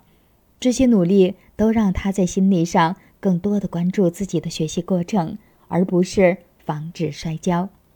我们也能在生活中做一些类似的事情。如果你有防御型心态，你能做一些什么让自己摔跤时不那么疼吗？你需要学习一些怎样的基本技巧呢？这些都是一个很好的问题，让你开始从防御型心态转变成进取型心态，同时发展出与之相关的特质：坚持不懈、坚韧不拔。坚决果断、鞠躬尽瘁、满腔热忱、勇往直前、临危不惧和精力充沛。第十五章：向着目标坚定前进。你是一个牛人吗？按照真辛塞罗的说法，你是。辛塞罗写过两本相当成功的书，《你骨子里是个牛人》和《你在挣钱方面是个牛人》。在这两本书里，辛塞罗通过讲述自己从一贫如洗到家财万贯的经历，教给读者一些通过提升心态来谋取成功的方式。他的故事十分引人注目，正如他在书里描述的：辛赛罗在成年后的几十年里，一直沉溺于绝望的垂头丧气和困惑中，以及自以为是的坚持。富人都是一些名不副实的粗俗之人，为了证明自己的观点，不管自己处境多么落魄，他都绝不会放弃这个想法。多年来，辛赛罗一直在从事一些收入微薄的辛苦工作，开着一辆破旧失修的小汽车，生活在车库里。但后来，他在十年内让自己变成了一个大富豪。如今，他会说：“如果我能变富有，你也能。”是什么让他发生了改变呢？简单的说，就是他的心态。他从原来的防御型心态，只追求不损失，转变成进取型心态，真正想要获得成就。现在他也在授人以渔。他的这个转变是怎样发生的呢？尽管这不是一蹴而就的，但是必须要让自己的心态先变得更积极。只有这样，他的思考力、学习力和行动力才会相继改变。最终，他取得了成功。这是一个循序渐进的过程。我想起独自去印度的经历，我很害怕独自旅行，但是直觉告诉我，我必须这么做。那是一个正在经历变革的美丽国度，但是我也看到了印度人民所面临的极度贫困和悲惨的生活。我认为我应该感激自己能够回到自己那间改装的陋室，但是回到家，我马上意识到我比想象中的自己更有力量。我可以做得好，那就是我开始请教练，并且发挥自己最大潜力的时刻。甚至在他还没有能力支付教练费用时，新的心态让他开始贷款请教练。他现在相信。因为获奖者和顶级运动员需要教练来帮助他们取得成功，所以他也需要这样做，可以逼迫自己拼命工作来支付教练费。要想取得成就和财富，他必须冒险。现在他告诉每一个人：你的内心蕴藏着巨大的能量，能帮你创造出任何你所渴望的现实。这一切都取决于你是否愿意为创造这样的现实而去承受不适。这难道不就是从我女儿滑冰的经历中得出的重要教训吗？我们都有取得成功的能量，我们的成功与否往往取决于我们是更关注赢得，还是更关注不要失败。生活中的成功。西塞罗开始为了取得成功，让自己的心态从防御型转向进取型。当他意识到虽然有很多值得感恩的事，但是他对自己停滞不前的状态麻木不倦。我感觉自己之前过着不温不火的生活，只是偶尔看到一些精彩的火花。最让我感到痛苦的是，我深信自己绝对是一个摇滚明星，我有能量给予和接受粉丝的爱。我可以纵身一跃，跳过高楼，也可以创造出任何我想要的东西。最后，却只是发现自己几周都不知道干了什么。我仍然困在自己破旧的公寓里，每晚独自吃着廉价的墨西哥卷饼。那些有防御型心态的人都是人生的过客，总是会将自己描述成任凭生命风浪摆布的受害者。他们认为自己没能成功。不是自身的原因，而是因为他们的外在处境。他们只是对出现的情境做着条件反射的事，而不是主动采取行动。他们被恐惧驱使，追求安全感，把自己困在了稳定和平庸之中。也正是因为他们不愿意冒险，也就不会愿意去获取什么。从另一个方面看，那些有进取型心态的人，主动积极。志向高远，致力于让自己获得成长和取得成功。他们都是自己人生的船长，自己掌控着航行路线。尽管他们所处的环境和境况可能不够理想，但是他们能意识到生活的风浪本来就是人生的一部分。他们如何驾驭人生，以及如何回应所面临的境况，都是决定成功的因素。他们不会安于稳定，甘愿平庸，享受安逸。他们愿意出去闯荡，鞭策自己，接受艰难的任务，以达到自己的目的。在我拜访企业、研究心态期间，我认识了一些拥有各种心态的人。令人震惊的是，他们的生活和人生轨道截然不同。例如，员工戴布拉和戴维。戴布拉在同一家会计部门工作超过二十年。他对工作的热爱出自两个方面：稳定以及不太忙。尽管如此，但他并不是真正的热爱他的工作。他会按时打卡，用时间换金钱。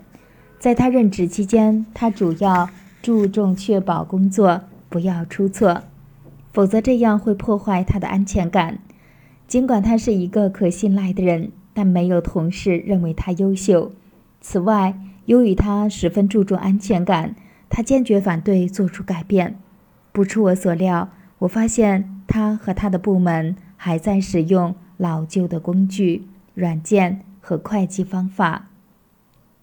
由于上述原因，他在十九年中都没有得到过一次晋升的机会，直到最近才得到一次晋升，做了经理。但是。他还是继续关注工作不能出错，而不是如何让他的部门提高工作效率。他的家庭生活也如出一辙。作为一个热衷安稳的人，他每天的生活几乎都是在例行公事，因为他不愿做出改变。早上，他总是要吃他最爱的蜂蜜燕麦片，然后去上班，期盼着下班的时间，这样他就能回家吃晚饭，以及边看电视。边做填字游戏，在工作之余，他通常会在周五晚上出去吃饭，周六出去办点事儿，周日去教堂礼拜。所有的一切皆可预见。简而言之，总体上，黛布拉对自己无忧无虑的生活感到满意。他只是在随波逐流。由于他并没有自己明确的目标，只是注重生活能够安然无恙，他陷入了惯性的生活。几乎不会为改善或提升生活质量而有任何作为。尽管他没有意识到这一点，但他最终还是人生的过客，任由外部环境的摆布。再看戴维，他在一家不同但类似的机构工作。他刚进公司时做业务部主任，负责客户工作。因为他的坚韧不拔、团结协作和忠于职守，不久就被提拔为人力资源副总裁。尽管他其实没有任何人力资源方面的工作经验，那些有防御型心态的人会立刻拒绝这样的机会，因为这个职务意味着要关注随时出现的问题。然而，戴维很关注这个职位带给他的机会，因为这让他可以实现自己的目标，鼓舞和提升他的个人生活。于是，他接受了这份工作。他的明确目标决定着。他行使权力的方式，其中包括他在任期第一年设定和实现一个目标：会见所有正式员工。戴维不认为这个工作是在用时间交换金钱，工作之外的时间也没有寻求闲适的生活。戴维将他的目标融入了家庭生活。戴维有意识地与妻子和孩子保持着紧密的连结。他寻找和创造机会，帮助孩子学习。培养新技能和体验新事物，在进取型心态的推动下，戴维将生活看成是一次学习和成长的体验，而不只是为了安逸和舒适。戴维让自己成了生活的驾驭者，愿意勇敢地面对波涛汹涌的大海，成为他想成为的人，以及给其他人带来积极的影响力。由这些案例想到每个人的人生轨道，不禁让人唏嘘。对于大多数人来说，戴布拉的人生一帆风顺，二十多年来的职业和个人生活几乎一成不变。如果被问及，戴布拉会认为这就是一种成功。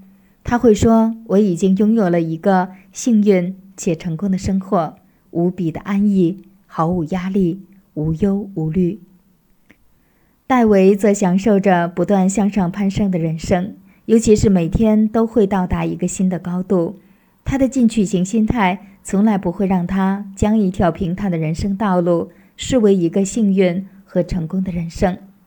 从上面的案例中，我们很清楚地看到，黛布拉和戴维这两类人，分别代表着随遇而安的人和积极进取的人，人生的过客和人生的驾驭者。他们之间的区别就在于，一个拥有防御型心态，而另一个拥有进取型心态。工作中的成功，在过去的两三年里，大量关于进取型心态和防御型心态的研究已经取得了巨大的成果。于是，专家们开始展开统合分析。所谓统合分析，就是将关于某个主题的各个独立研究项目的数据集中在一起，进行统合分析，最后形成一个综合的数据结论。由于该方法统合了迄今为止所有有关某个主题的研究，所以其结果通常被公认为具有总结性。对于防御型心态和进取型心态的统合分析，充分显示出，如果员工拥有进取型心态，那么他们自己和企业都会受益匪浅。分析结果还特别显示出，与有防御型心态的员工相比，那些有进取型心态的员工。还有着相当高的工作投入度、工作满意度、工作表现、创新行为、组织公民行为。这些结果不仅说明有进取型心态的员工会比有防御型心态的员工表现得更为出众，而且也显示了防御型心态越强烈的人工作表现就越差，组织公民行为就越弱，对工作的满意度就会越低。他们也更可能在工作中做一些适得其反的事，比如聊八卦、偷窃、职场霸凌等。尽管与防御型心态相关的结论大都倾向于负面，但是统合分析也显示出，防御型心态有一个好处，可降低企业安全事故发生的概率。总而言之，研究结果确定无疑，有进取型心态的员工或团队。每一次都会比有防御型心态的员工或团队表现出色。领导力上的成功，企业战略专家会研究为什么有些公司成功而有些公司失败。他们运用一个理论来解释这种差异，那就是高层梯队理论。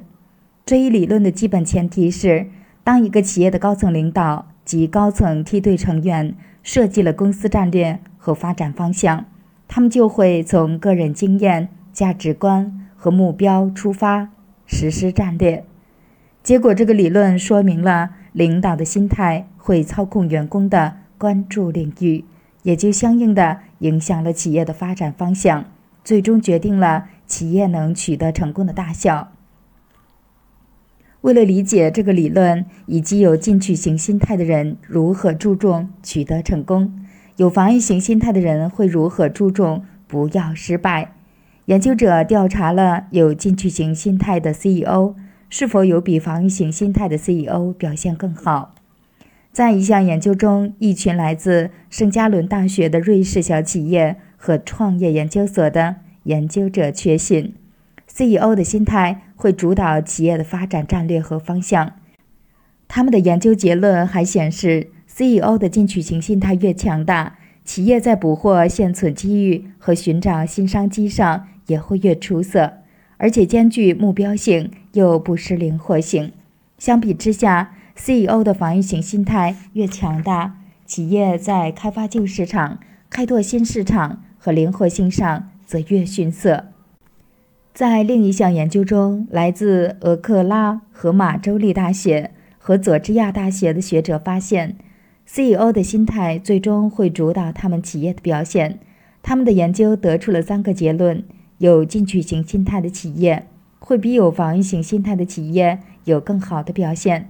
CEO 的进取型心态越强大，企业的表现就越出色；而 CEO 的防御型心态水平的高低和企业的表现好坏没有关系。组织在动态环境中运作时，进取型心态的 CEO 领导下的企业。与防御型心态 CEO 领导下的企业相比，绩效差距加大。这些研究结果不只适用于 CEO，无论一个领导处在企业的什么层级，有进取型心态的领导就会比有防御型心态的领导表现出色。他们的员工会更加积极地投入工作，灵活机智、高效率和有创造力。对领导力的定义告诉了我们其中的原因：运用权力和影响力来引导他人取得目标成就。这个定义说明，有工作效率的一个必备条件就是按照领导指示的核心目标行事。谁将会拥有一个更有激励性的目标？是有防御型心态的人，还是有进取型心态的人呢？跟着一个以不失败、求安稳、回避问题为目标的领导工作，着实令人索然无味；而跟着一个寻求胜利和步步进取的领导工作，则让人倍感精神振奋。然而，人们并不总是这么认为。最初进行关于防御型心态和进取型心态的研究时，研究者认为两者都有各自的价值，取决于他们具体的工作内容。比如，曾有理论认为，防御型心态对需要避免错误的工作更有益，而进取型心态对需要创新和发展的工作更有帮助。当我第一次在企业开始展开对防御型心态和进取型心态的研究时，我采纳了这个观点。事实上，我做了一些采访。有些部门若是出现错误，会带来严重损失；而有些部门则需要员工有所发展。通过这个研究，我得出了三个与防御型心态或进取型心态在领导力有效性方面的观察结果。第一，人们会采用两种心态中的一种进行工作。如果一项工作从本质上讲需要关注如何预防错误，员工可以在工作中采用防御型心态或进取型心态中的一种进行工作。如果一项工作从本质上讲要求员工有所提升和进步，员工同样可以在工作中运用其中一种心态，但是在运用心态的方式上有所不同。那些有进取型心态的人会对如何能够在他们的职责范围内推动组织进步有清晰的目标。他们会在工作中采取积极主动的态度。在我访问那些从事会计和薪酬管理工作的员工期间，有些员工会主动寻找降低失误率的方法，其他人却只是按兵不动，希望不要有错误出现。他们只是在有问题突然出现时才会绷紧自己的神经。因此，不论工作的主要任务是什么，领导都能够也应该鼓励员工拥有进取型心态。第二，在大多数企业，拥有防御型心态是一个常态。我们知道，进取型心态的一个关键就是行事要有明确的目标。当我采访一些管理者时，我问的第一个问题是：作为一个领导和管理者，你的目标是什么？我问了管理者的下属一个类似的开放型问题：你们领导的目标是什么？我收到了来自两方同样的笼统答案。回答者先是停顿了下，说：“嗯，这问题问得好。”然后绞尽脑汁地努力想出一个答案，显然是想让人感觉他们的回答是经过深思熟虑的。然而，他们的回答必然是一种死记硬背的句子，肯定是领导工作报告里的内容。这让我看到，只有很少的管理者会真的有一个明确目标，这就是在默认他们都有防御型心态。第三。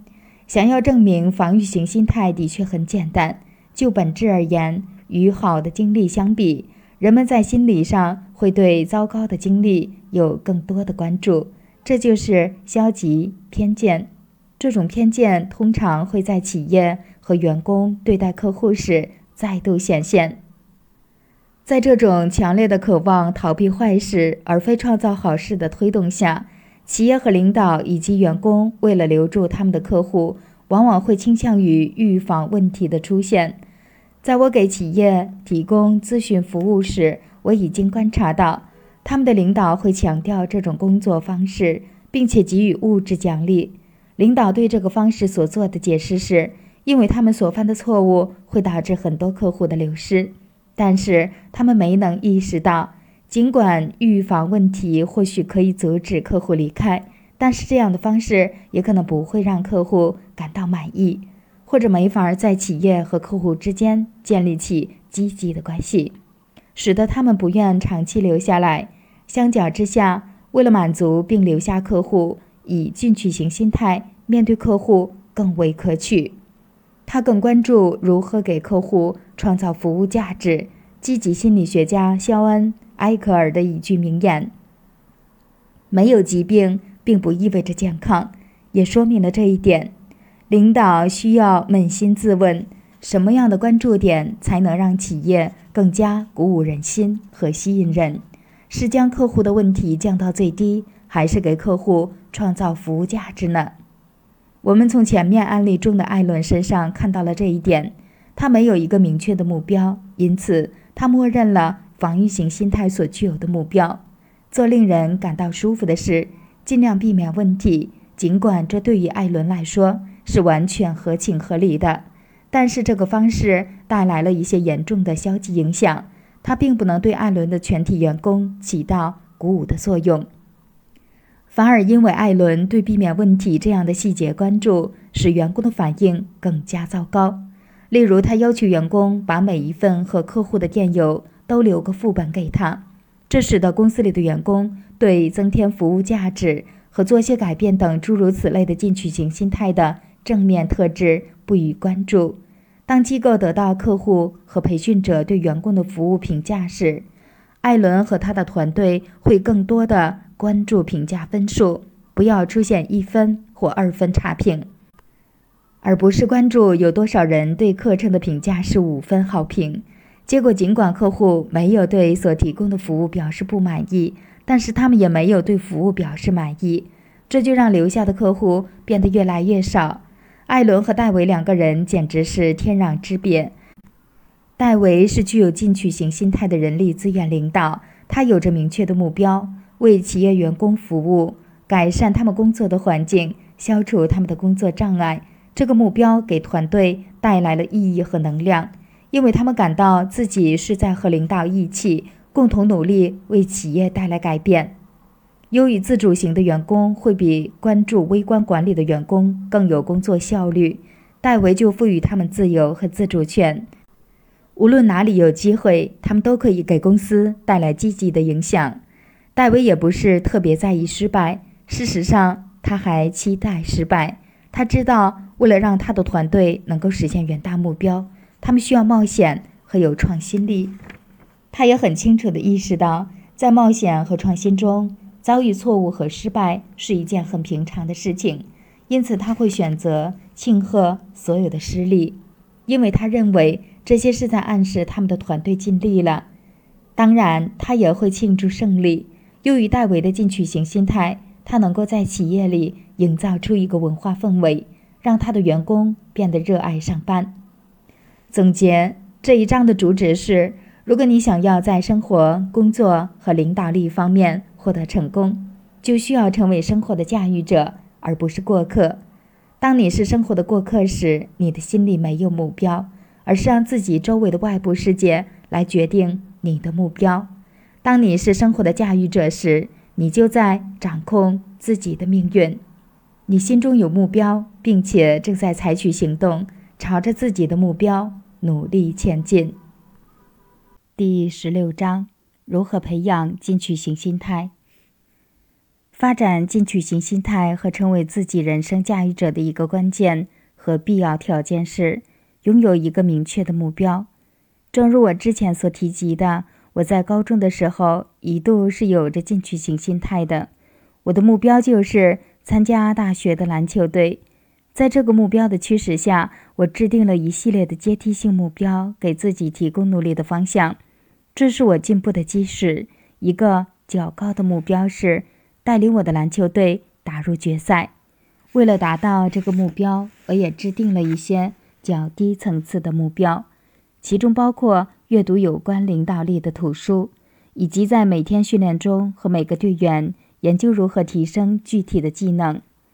我认为自己创造了一个大学篮球运动员的光明未来。高中最后一年，我们的球队开始比赛，而且表现很突出，成为季前赛结束时最优秀的球队。进入正式赛季后，我们为了胜利要进行更加艰难的拼搏。回顾那段时间，有两个因素导致了这样的结果。其一，我们的主教练由于家中有急事，不得不告假回家，而我们的助理教练并没有像主教练那样丰富的篮球知识、技能和经验。其二，在夏季班前，我的高中学校在州里升了级，从四 A 学校变成了五 A 学校，也就是被归进了本州的大型高中行列。我们是那一年州里最小的五 A 学校，我们要和那些学生人数更多的五 A 学校竞争。最终，我们球队的表现没能让我实现愿望和目标，没能被大学篮球队选中。第二年夏季，我继续追求我的目标，我到大专院校游学，和不同的篮球队合作。我拿到了一个非州立大学的部分奖学金。但我还是决定选择一个州立专科学校的篮球队，因为这里有美国最好的运动课程。选拔赛在秋季学期初就开始了，有六十多个运动员争夺五个队员席位，我成了最后七个人选中的一个。但当入选的五个球员的名单公布时，我的名字竟然不在上面，我震惊了。回想一下，我之所以感到震惊，不是因为我没有入选球队，而是因为我的目标就这么被我弄丢了。我感到自己失去了人生方向和意义。在失去目标之后，到明白依靠自己生活不是如我所想的那么容易之前，我接受了防御型心态。我认为，如果我能一帆风顺地上完大学，度过人生。我就已经比大多数人做得更好了，这是我后面的十五年人生的主要目标，追求防御型心态。直到我在盖洛普公司碰了壁，回到了我的学术行业后，我才开始发展出进取型心态。我在前面说过，我从防御型心态转变为进取型心态，是因为我的生活发生了三个变化，我经历了工作的变更。有时间反思我的生活目标和习惯，因为时间宽裕，我能够深入的学习心态理论，这让我度过了积极发展的半年，有了自我觉悟，并且接受了对自己的新的知识和了解自己并不具备最佳心态，而且发现了一个更好的心态选择。然而，我还需要在心态的改变方面继续努力。完善我看待世界的方法和观点。我需要重新连接我的大脑神经。认知心理学家已经发现，长期的防御型心态和进取型心态都与我们的大脑前额叶皮质的不对称活动有关。尤其当人们使用右边的前额叶皮质多于左边时，我们会更多，他们会更多的关注事物的消极方面，努力避免问题。显然，这就是防御型心态。与之相反，如果人们更多的使用左边的前额叶皮质，就会更多的关注事物的积极方面，寻求有所收获。显然，这就是进取型心态。这说明，如果我们想要从防御型心态变成进取型心态，我们需要让我们的大脑进行新的神经连接，让其更多的依赖左前额叶皮质。一个有利的事实就是，我们的大脑有超乎想象的可塑性，因而重新建立连接是可行的。让我带着你按照我做过的三件事，使用我用过的训练方法，帮助你们迅速的从防御型心态转变成进取型心态。就在我离开盖洛普公司，回归加州州立大学富尔顿分校之后。我做了大学领导力中心的主任助理，在这个职位上，我要和中心的主任进行巡回拜访，会见中心的董事会成员。在一次会面中，我遇到了查尔斯·安迪斯，他是安迪斯屋顶的防水建筑公司极富有魅力和拥有晋升心态的 CEO。刚见面不久，查尔斯就给了我一本五分钟日记。他称之为自己的成功秘诀之一。尽管我在他开始递给我这本书时表现出饶有兴趣的样子，但是我在心里想，我绝不会写日记的。他继续说：“这本书是一个工具，让人可以在正确的思维框架里，把每一天都过得井然有序，而且只需要五分钟。尤其是这本日记里有一个晨练项目，写下三件让你心存感激的事情，这会让你的一天都很棒。还有一个就是每日声明，在晚间你要写下那一天里发生的三件令人惊喜的事情。”以及你可以让那天变得更好的方式。我告诉自己，就给自己两周，如果有用，那很好；如果没用，也无妨。于是我开始每日训练。我立刻意识到，为了写下三件让一天很棒的事情，我做事的目的性变得特别强。然后，当我回顾每一天所发生的令人惊喜的事情时，我开始和自己较劲，想要日复一日的。创造出让我惊喜的事情，由此让我变得更有目的性。通过这个训练，我开始了解了进取型心态的各种表现和特征。如今，我相信这本日记给了我决心要写此书和创业的动力。当我受到鼓舞，继续做出更多令人惊喜的事时，我很快发现我难以平衡自己作为教师、研究者、企业家、作者。丈夫、父亲和志愿者之间的责任，于是我需要一些帮助，让我能够明确目的，得到指引。于是我发现了迈克尔·海亚特的全焦点计划器。这个计划器的好处是，它迫使我要将自己的长期目标和日常计划联系在一起。尤其在按季度实施计划时，它让我设定、评估。和再评估我的长期和年度目标。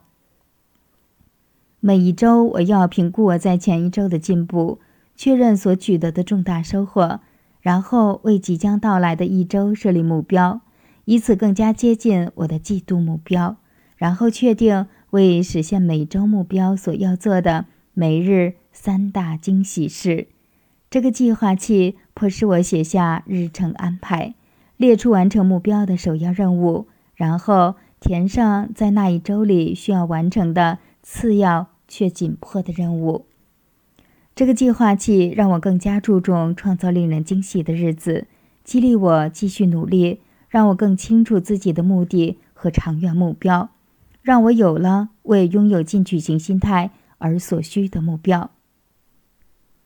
最终，我决定尝试一下冥想。我下载了小程序，体验了。初学者的免费课程，从此我运用冥想计时器和免费冥想栏目，非常有规律的定期接受冥想训练。冥想并没有让我像有五分钟日记和全焦点计划器时那样立刻体会到它的好处，但是经过一段时间，我就意识到，相当规律的冥想训练给我带来的效果，和认知心理学的研究结果一样。让人受益匪浅。一个由十个学者组成的团队，在理查德·戴维森来自威斯康星大学情感神经学实验室（现称为心理健康中心）的领导下，着手开始研究冥想是否能够帮助人们重置大脑神经，以及让他们更多的依靠其左前额叶皮质。进行思考，他们找来了一群参与者，对他们的前额叶测试过程进行评估。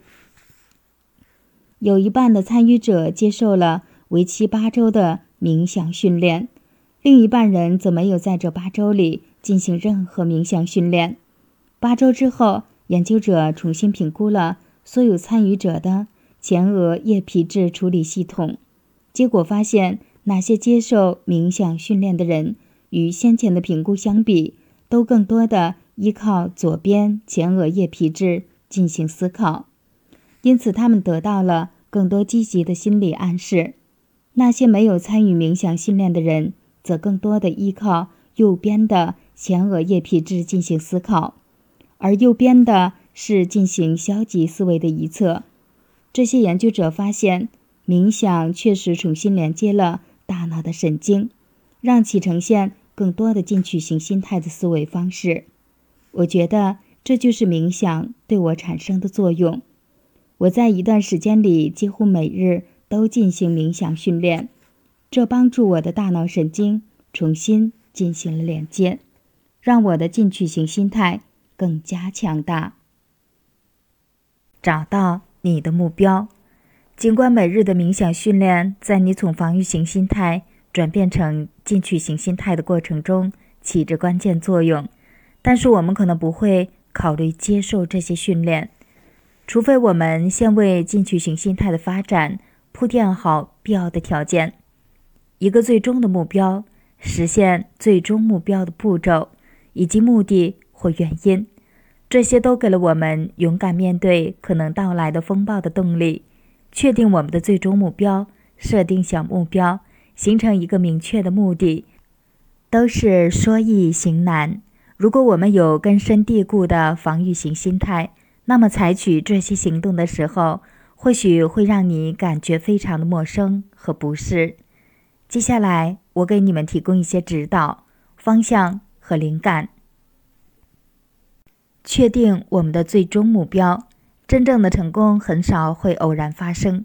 我们首先在自己的心里创造它，然后有意的采取行动，将其变成现实。这就需要清楚的确定成功对你来说意味着什么，这就成为我们的最终目标。当人们还没有明确的一个有意义的人生目标时，他们会基于同龄人的价值观而接受默认的人生目标。例如，如果一个人没有主动设定自己的目标，而且他的朋友都看重靓车、名牌服装或大房子，那么这个人就可能会默认接受同样的目标。问题的关键是，我们要基于自己的价值观和兴趣，主动确定个人的人生目标。我们选择一个目标，并不意味着我们的余生都只是为了实现它。最重要的是，我们要有一个目标。当我们日渐成熟时，我们的目标也会随之不断的得到完善。为了开始思考你的最终目标，这里有一些问题需要你认真考虑。如果能在未来五到十年里有所成，你要成为怎样的人？你理想的未来是什么样子？你想用哪十个词语来描述未来的自己？另一个问题来自艾米·伯迪，她是一个杰出的女子，一个演员、模特、励志演说家、服装设计师、作者和残奥会滑板项目多个奖牌得主。她曾经是一个超级女滑板运动员以及与星共舞比赛亚军。她现在功成名就，以前却并非如此。在她著名的。TED 演讲中，他分享了自己十九岁感染细菌性脑膜炎的经历。医生认为他只有百分之二的生存概率，但是在失去了一双小腿、脾脏、两个肾脏、左耳的听力，以及接受了来自父亲的肾脏移植手术后，他竟然活了下来。不管怎样，他从逆境中走出来了。出院后，他的人生和现在截然不同。他陷入抑郁，让他困惑的是：我要怎样用我一直期待的方式度过如此艰难的一生？回到家，他蜷缩在床上，就想那样一动不动，以此逃离现实。用他的话说：“我的身体和心理彻底崩溃了。”然而，一个问题激发了伯迪，让他不再抑郁，而且取得了现在的成就，拥有了进取型心态。这个问题就是。如果你的一生是一本书，你是书的作者，你要如何写出你的故事？他不再关注他无法拥有的生活，以及开始看到新的机会，比如他可以如他所愿的想变高就变高，想变矮就变矮。当他滑雪的时候，他的膝盖不会觉得冷。他可以变换他双脚的大小，以适应货架上所有鞋子的尺码。当你得出上述问题的清晰答案时，运用传感器的原理，将这个想法嵌入你的心态。对于每一个答案，你要允许自己不只是对其进行思考，而是要真正的试着感知它。你的理想未来会是什么样子？那会给你怎样的感觉？它闻起来是怎样的？有怎样的味道？怎样的声音？这会帮助你投入实现目标的过程中，提升你的进取型心态，以及最终让你达成目标。设定小目标。当人们想要评估他们是否有防御型心态或进取型心态时，我的第一个问题总是：你的小目标是什么？他们的小目标越清晰，我相信他们的进取型心态就会越强大。我是一个非常有良知、有责任感和条理清晰的人。有相当长的一段时间，由于我具备这些品质，我感觉自己不需要树立什么小的目标。我认为自己已经对一切了如指掌。既然现在我要设定自己的小目标，我要感谢五分钟日记和全焦点计划器。显而易见，当我没有小目标时，我只是一个有防御性心态的过客，在航行时被海上的风浪肆意吹打。当我有了清晰的小目标时，我就是自己人生中一个相当不错的驾驭者。不管遭遇什么令我变得懈怠的阻碍，我都愿意勇往直前。尽管此事不易，但我知道这是通往成功的唯一路径。若想成为自己生命的驾驭者，就有必要为自己设立小目标。他们赋予我们力量，指引我们专注于与实现目标相关的行为，远离无谓的行动，让我们充满活力，提高毅力，以及提供给我们一个标准，让我们可以不断的据此对比自己的表现。提升自己对实现目标的渴望，写下你的小目标。加州多米尼亚大学心理学教授盖尔·马修斯从事的一项研究发现，那些写下自己目标的人，目标实现率会有百分之四十二的增长。为何会这样呢？写下来的目标会迫使你能清楚地知道你的需求、你的想法和你的计划，以及分析需要实现目标的步骤。和所使用的时间，通过书写和定期回顾你的小目标，你将在下一个最重要的行动上获得洞见。写下你的目标将提升你做事的目的性。制定一个清晰的目的。让我再把这个话题深入讲一下。除了设定小目标，你还要为自己的最终目标制定一个清晰的目的。这是你在给出理由。促使你能够在人生旅途中坚持到底，经历无法躲避的大风大浪和艰难险阻。在前面章节里，我在自己的非正式研究中注意到，百分之十一的回答者能够清楚地说出自己的目的，这说明他们对这个问题有过审慎的思考。只有不到百分之二十的领导者没有强烈的个人目的感。为了表明确定一个强大目的的重要性，哈佛大学商学院教授《创新者的窘境》的作者克莱顿·克里斯坦森分享了下面这段话：“对我而言，人生中拥有一个明确的目的已成必须，但在我理解它之前，我要为此用力思考良久。在我做罗德学者时，我参与了一个要求颇高的学术项目。”恨不得将一年里能够花在工作上的时间都放在哈佛大学，但是我决定每天晚上花一个小时阅读、思考和祷告，询问上帝为何让我置身于地球。坚持这样做对我而言是一件很具挑战的事，因为我花在上面的每一个小时都不是在研究应用经济学。我纠结于自己是否真的可以抽出时间，但是我坚持住了。而且最终明白了自己人生的目的。如果我没有每天花上一小时做这些事，却为了掌握在回归分析里的自相关性问题而学习最新的技术，那么我可能就会枉过此生。我一年中能用到的经济学的理论就那么几次，但是我每天都要在人生目的的指引下生活。这是唯一我学过的最有用的东西。我发誓，如果我的学生能花一些时间去搞清自己的人生目的，那么他们在回顾人生时，会认为这是他们在哈佛商学院学到的最重要的事。如果他们没有弄清人生目的，他们就会在生命的海洋里失去航行的方向，饱受汹涌海水的侵袭。清楚的知道自己的人生目的，剩余我们只懂得了作业成本法、平衡计分法、核心竞争力、颠覆性创新、四 P 营销理论以及武力模型。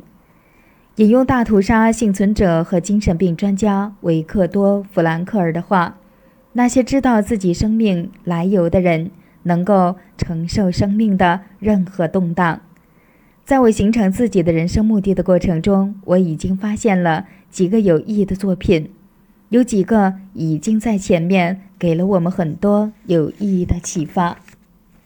你骨子里是个牛人，来自真辛塞罗著。从目的到影响力，摘自《哈佛商业评论》，作者尼克·克雷格和斯科特·斯努克。你要如何度量你的人生？克莱顿·克里斯坦森、詹姆斯·奥沃斯和凯伦·迪伦著。规划最好的一年，迈克尔·海亚特著。我刀枪不入，戴维·葛金斯著。可能性的艺术。从专业生活转变到个人生活，罗莎·蒙德斯通、赞德和本杰明·赞德著。给予的力量，一个有关强大商业理念的小故事。鲍勃·伯格和约翰·戴维·曼恩著。玩转矩阵，一个让你可以精致生活和主动创造的程序。麦克·杜利著。想一想一些你所认识的人，或者在新闻里。或历史上给世界带来巨大的积极影响力的人，他们肯定包括人类的巨人，像亚伯拉罕·林肯、马丁·路德·金和纳尔逊·曼德拉这类人。他们的人生目的是什么呢？他们的人生目的肯定不是基于安全、安稳或者他们同辈所看重的东西。他们个人的目的似乎是为了给他人的生命带来积极的影响。他们的人生目的都是以他人为中心，而不是以自我为中心。从我与领导者合作的经历可以看出，领导者越是更多的以他人为中心，他们的工作就越有动力，也就越能制造更大的影响力。能够真正鼓舞人心的领导者，也就是他人都想追随的人，行事的目的也都是以他人为中心。有着防御型心态的领导者，往往很难鼓舞人心。其默认的人生目的就是驾驭者人生。现实是你带着你的优势心态走到今天。如果你对当下的处境不够满意，那么是时候做出一些改变了。在《你骨子里是个牛人》这本书里，辛塞罗这样写道。你可能不得不去做一些你从未想象到你会做的事。如果你的朋友见到你做这些事，或为此搭上了金钱，你会很没面子；或者他们会担心你，或者他们会和你绝交，因为你做这些事显得十分古怪和不正常。你将不得不相信一些你看不到或者你以为完全不可能的事情。你不得不去克服恐惧。一次又一次的失败，以及培养一个新的习惯，虽然它会让你感觉不舒服，你将不得不放下所有老旧且有局限性的理念，坚决创造一个你所渴望的人生。一切都有赖于此。辛塞罗是在描述一个人的进取型心态的特质：愿意为了获得梦想中的成功，在人生中敢于乘风破浪。关键显而易见。那就是要确定你的最终目标，设立小目标，以及形成一个明确的人生目的。总结一下，罗伯特·奎恩是密歇根大学个人和组织变革专家以及领导学教授。他这样写道：“当我们真正有了想要为之付出努力的人生目的时，当我们想象并投身于一个渴望的未来时，我们在当下的行为。”就此开始被定义。当我们与未来携手，我们就打破了传统。当我们开始做一些破旧立新的事情时，一个新的未来就此展现。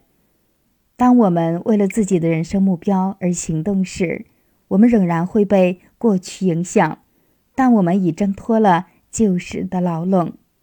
我们将知识和渴望融为一体，由此踏上一条充满荆棘的道路。我们不再总是关注扫清道路上的一切障碍，而是要去找到自己的人生目的。这就让我们走上了一条学习和创新之路。不要做一个被动的等待成功来临的人。我们需要创造更大的成功，让我们的生命向前迈进。确定一个明确的目标，每一天都致力于训练并发展自己的进取型心态，由此开始朝着自己独一无二且富有意义的目标不断进步。第五部分：外向型心态。第十七章：内向型心态和外向型心态。你是否对下面的这些情况很熟悉？开车时，如果有人想要并入你所在的车道，你会选择挡住他，即使他们闪灯提醒你。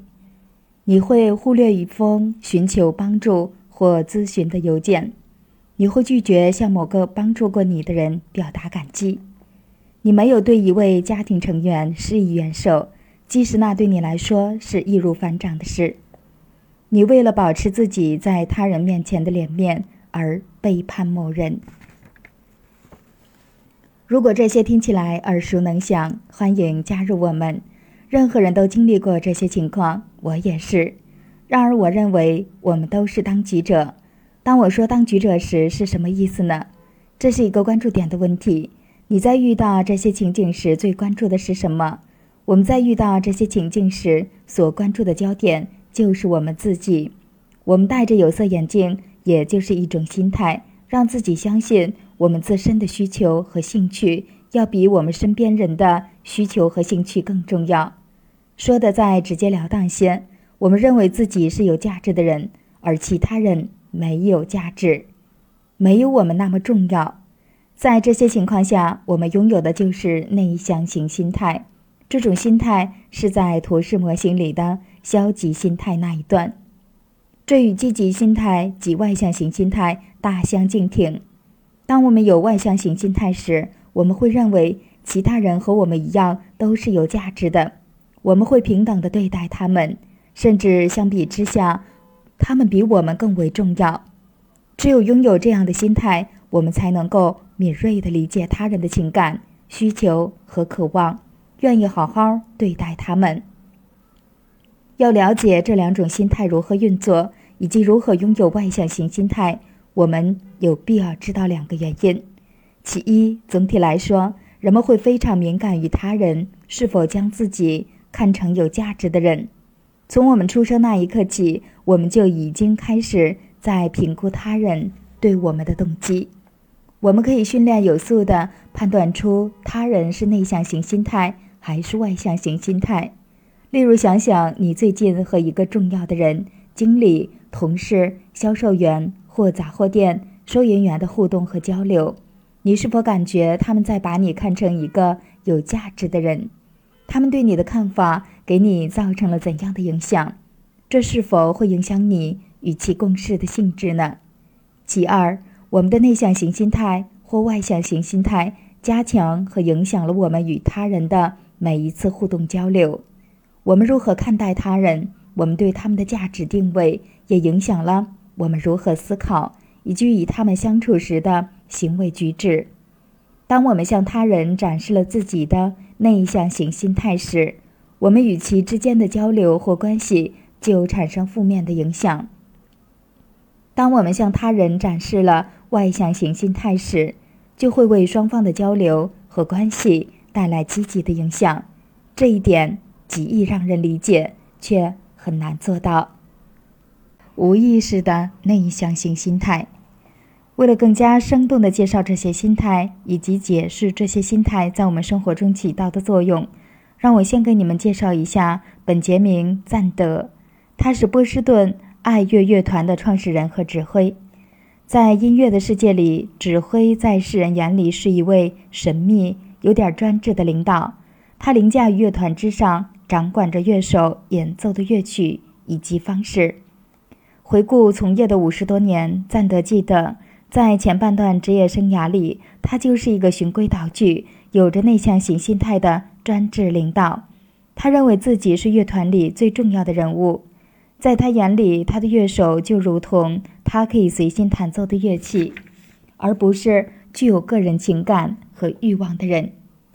赞德人生的主要目的就是为自己赢得声誉、观众的欣赏以及评论界的赞誉，以此为自己获取更多的机会和更大的成功。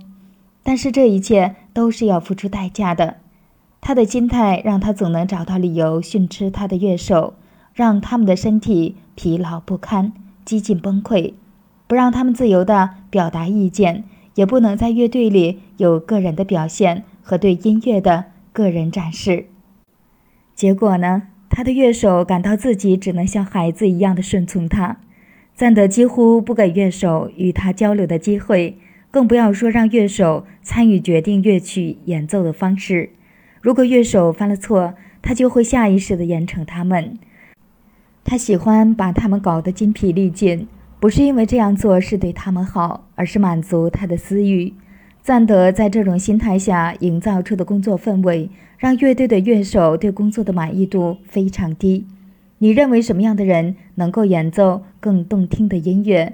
是那些对工作不满意、身心俱疲、无心演奏的人，还是那些感觉受到重视？对工作满意和专心投入的人呢？答案很显然，那些有内向型心态的人很难付出实际行动。在职业生涯中途，赞德经历了一次顿悟。尽管他是乐团的门面担当，但他连一个音符都没有演奏过。即使他拥有乐团的管理权，得到所有媒体的关注，但是他的真正能力应该是让他的乐手更加强大。意识到这一点后，他发展出了外向型心态。这次内在的提升和随之带来的结果令人激动不已。赞德开始把自己的乐手都视为有价值的人，甚至是和自己一起创造伟大音乐的合作者。他曾经总是问自己：“我有多么优秀？”而现在，他则会问我：“如何才能让我的乐手充满活力和粘性，并尽心演奏呢？”他曾经只想对自己的乐手施加影响，告诉他们自己对音乐的诠释，而现在他开始专注于帮助乐手尽其所能地将每一个乐句都表达得美轮美奂。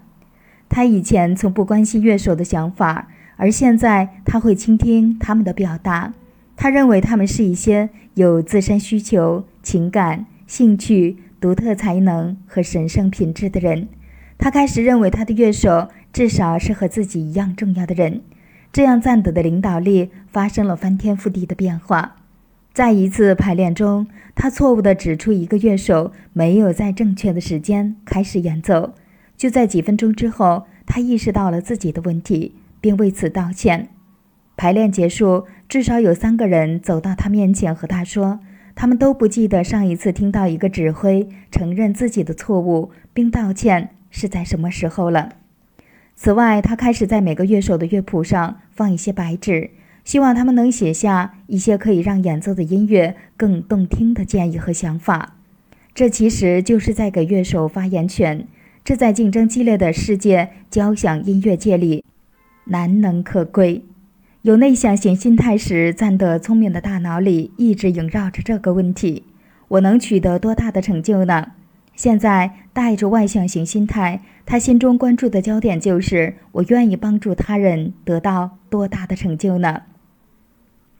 你能否想象，如果你是乐团里的一名乐手，赞德的改变能给你带来怎样的影响呢？花一些时间反思一下，你是如何看待你身边的人？他们是一些有价值的人，还是没真实面对内向型心态或外向型心态？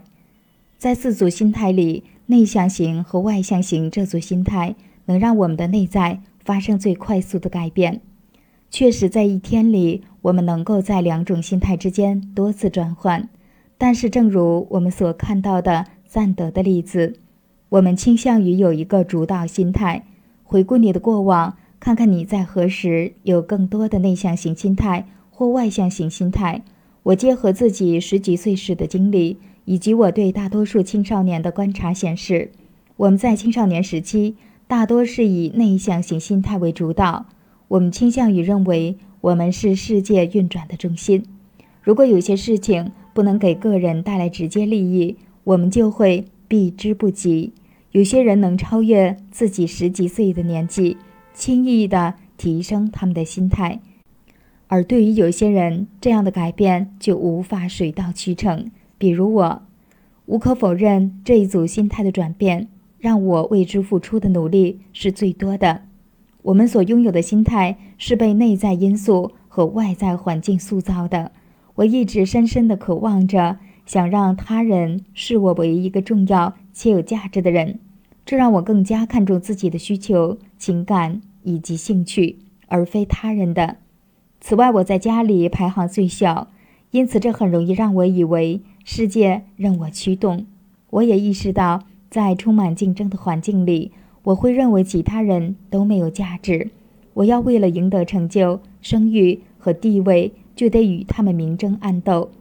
你能认同这些观点吗？我们需要意识到一个关键问题：无论我们的内在因素或环境怎样。我们都能够选择自己的心态。我们可以带着内向型心态或外向型心态做任何事。在一个竞争的环境里，我可以允许自己呈现出天生的内向型心态，或有意识的选择使用外向型心态。正像赞德的例子，我们有能力将心态从一种调到另一种，让其对我们的生活、工作和领导力产生重大而积极的影响。我们要记住的一个关键点是：尽管拥有一个内向型心态很容易，但是将他人视为有价值的人，是我们最基本的责任和义务。想一想，历史上发生的重大的社会运动，无一不在倡导让我们重视他人的价值。如果我们不转换自己的内向型心态，我们或许就是在贬低他人，限制他人的自由、贡献和潜力。你的心态在心态模型里的哪个位置？你的心态在内向、外向心态模型里的哪个位置呢？更偏内向还是更偏外向？尽管个人的心态评估是用来帮助你确定哪个心态是你的主导心态，但是我们可以问自己三个问题来评估当下的心态，并激励自己展现更积极的外向型心态。我经常试着问自己这些问题，以确保我表现出更多的外向型心态。或许最简单也最容易的问题是：我是一个内向型的人，还是一个外向型的人？这就如同快速有力的试金石，能够快速测出我们当下的心态。有时候我会换一个相关的问题：我把他人看成是有价值的人，还是没有价值的人呢？接下来的两个问题略加深刻。布林布朗是来自于休斯敦大学的研究教授，他的著作曾五次登顶《纽约时报》畅销书排行榜，包括《脆弱的力量》《活出感性》《成长到死》《归属感》和《召唤勇气》。他的文字别具一格且铿锵有力，因为他在职业生涯中一直致力于研究一个主题——羞耻。每个人都在不同程度上受到其影响。在《成长到死》一书中，布朗提出了一个问题，让我比以往更加全面地看待他人：即你是否认为总体来说人们都尽其所能了？你是怎么看这个问题呢？这个问题来自一个充满正能量的故事。布朗在他的书里提到了这个故事。在一次约定好的演讲前夜。布朗刚到达酒店时，知道自己要和另一个演讲者同居一室，他感到有些失望。当他进入无烟房时，看到了室友正双腿翘在沙发上，吃着掉渣的肉桂卷。在和布朗握手前，这个室友在沙发上擦了擦满是糖衣的手，之后他很快走到阳台上抽烟。布朗很气愤。因为这是一间无烟房。第二天，布朗和他的心理治疗师见了面，他依然对这个室友感到愤怒不已。在咨询中，布朗发泄了自己的愤怒情绪，认为他的室友就是一只地沟鼠。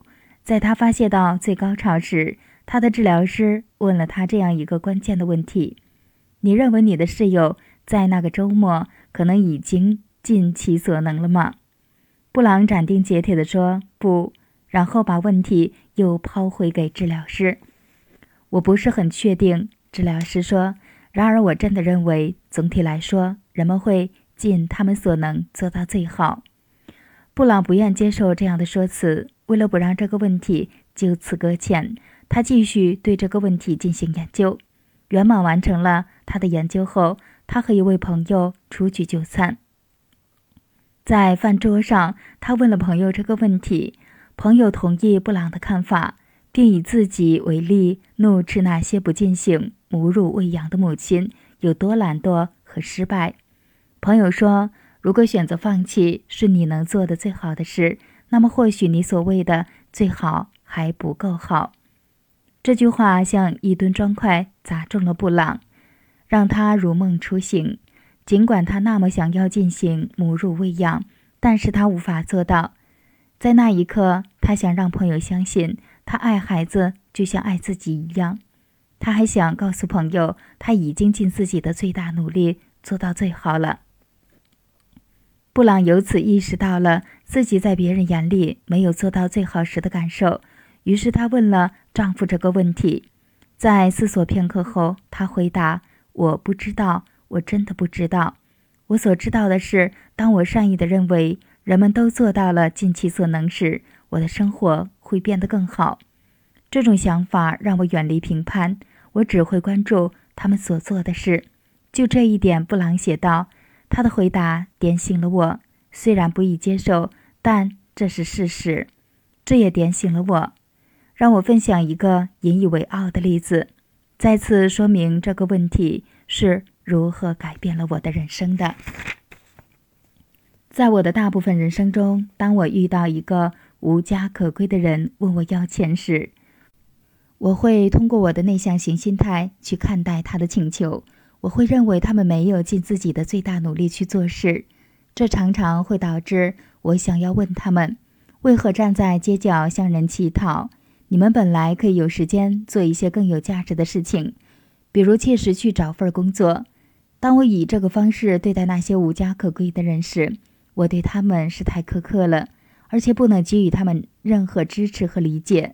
此外，认为自己比他人更重要的话，我就能为自己。对他人的困难袖手旁观辩护，例如我比他们更需要我口袋里的钱，或更糟糕的，你不值得我的帮助。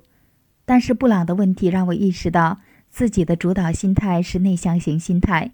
我能够第一次清晰地看到我的心态带来的消极影响，这是提升我们心态不可或缺的一方面，虽然肯定会让人有些不适。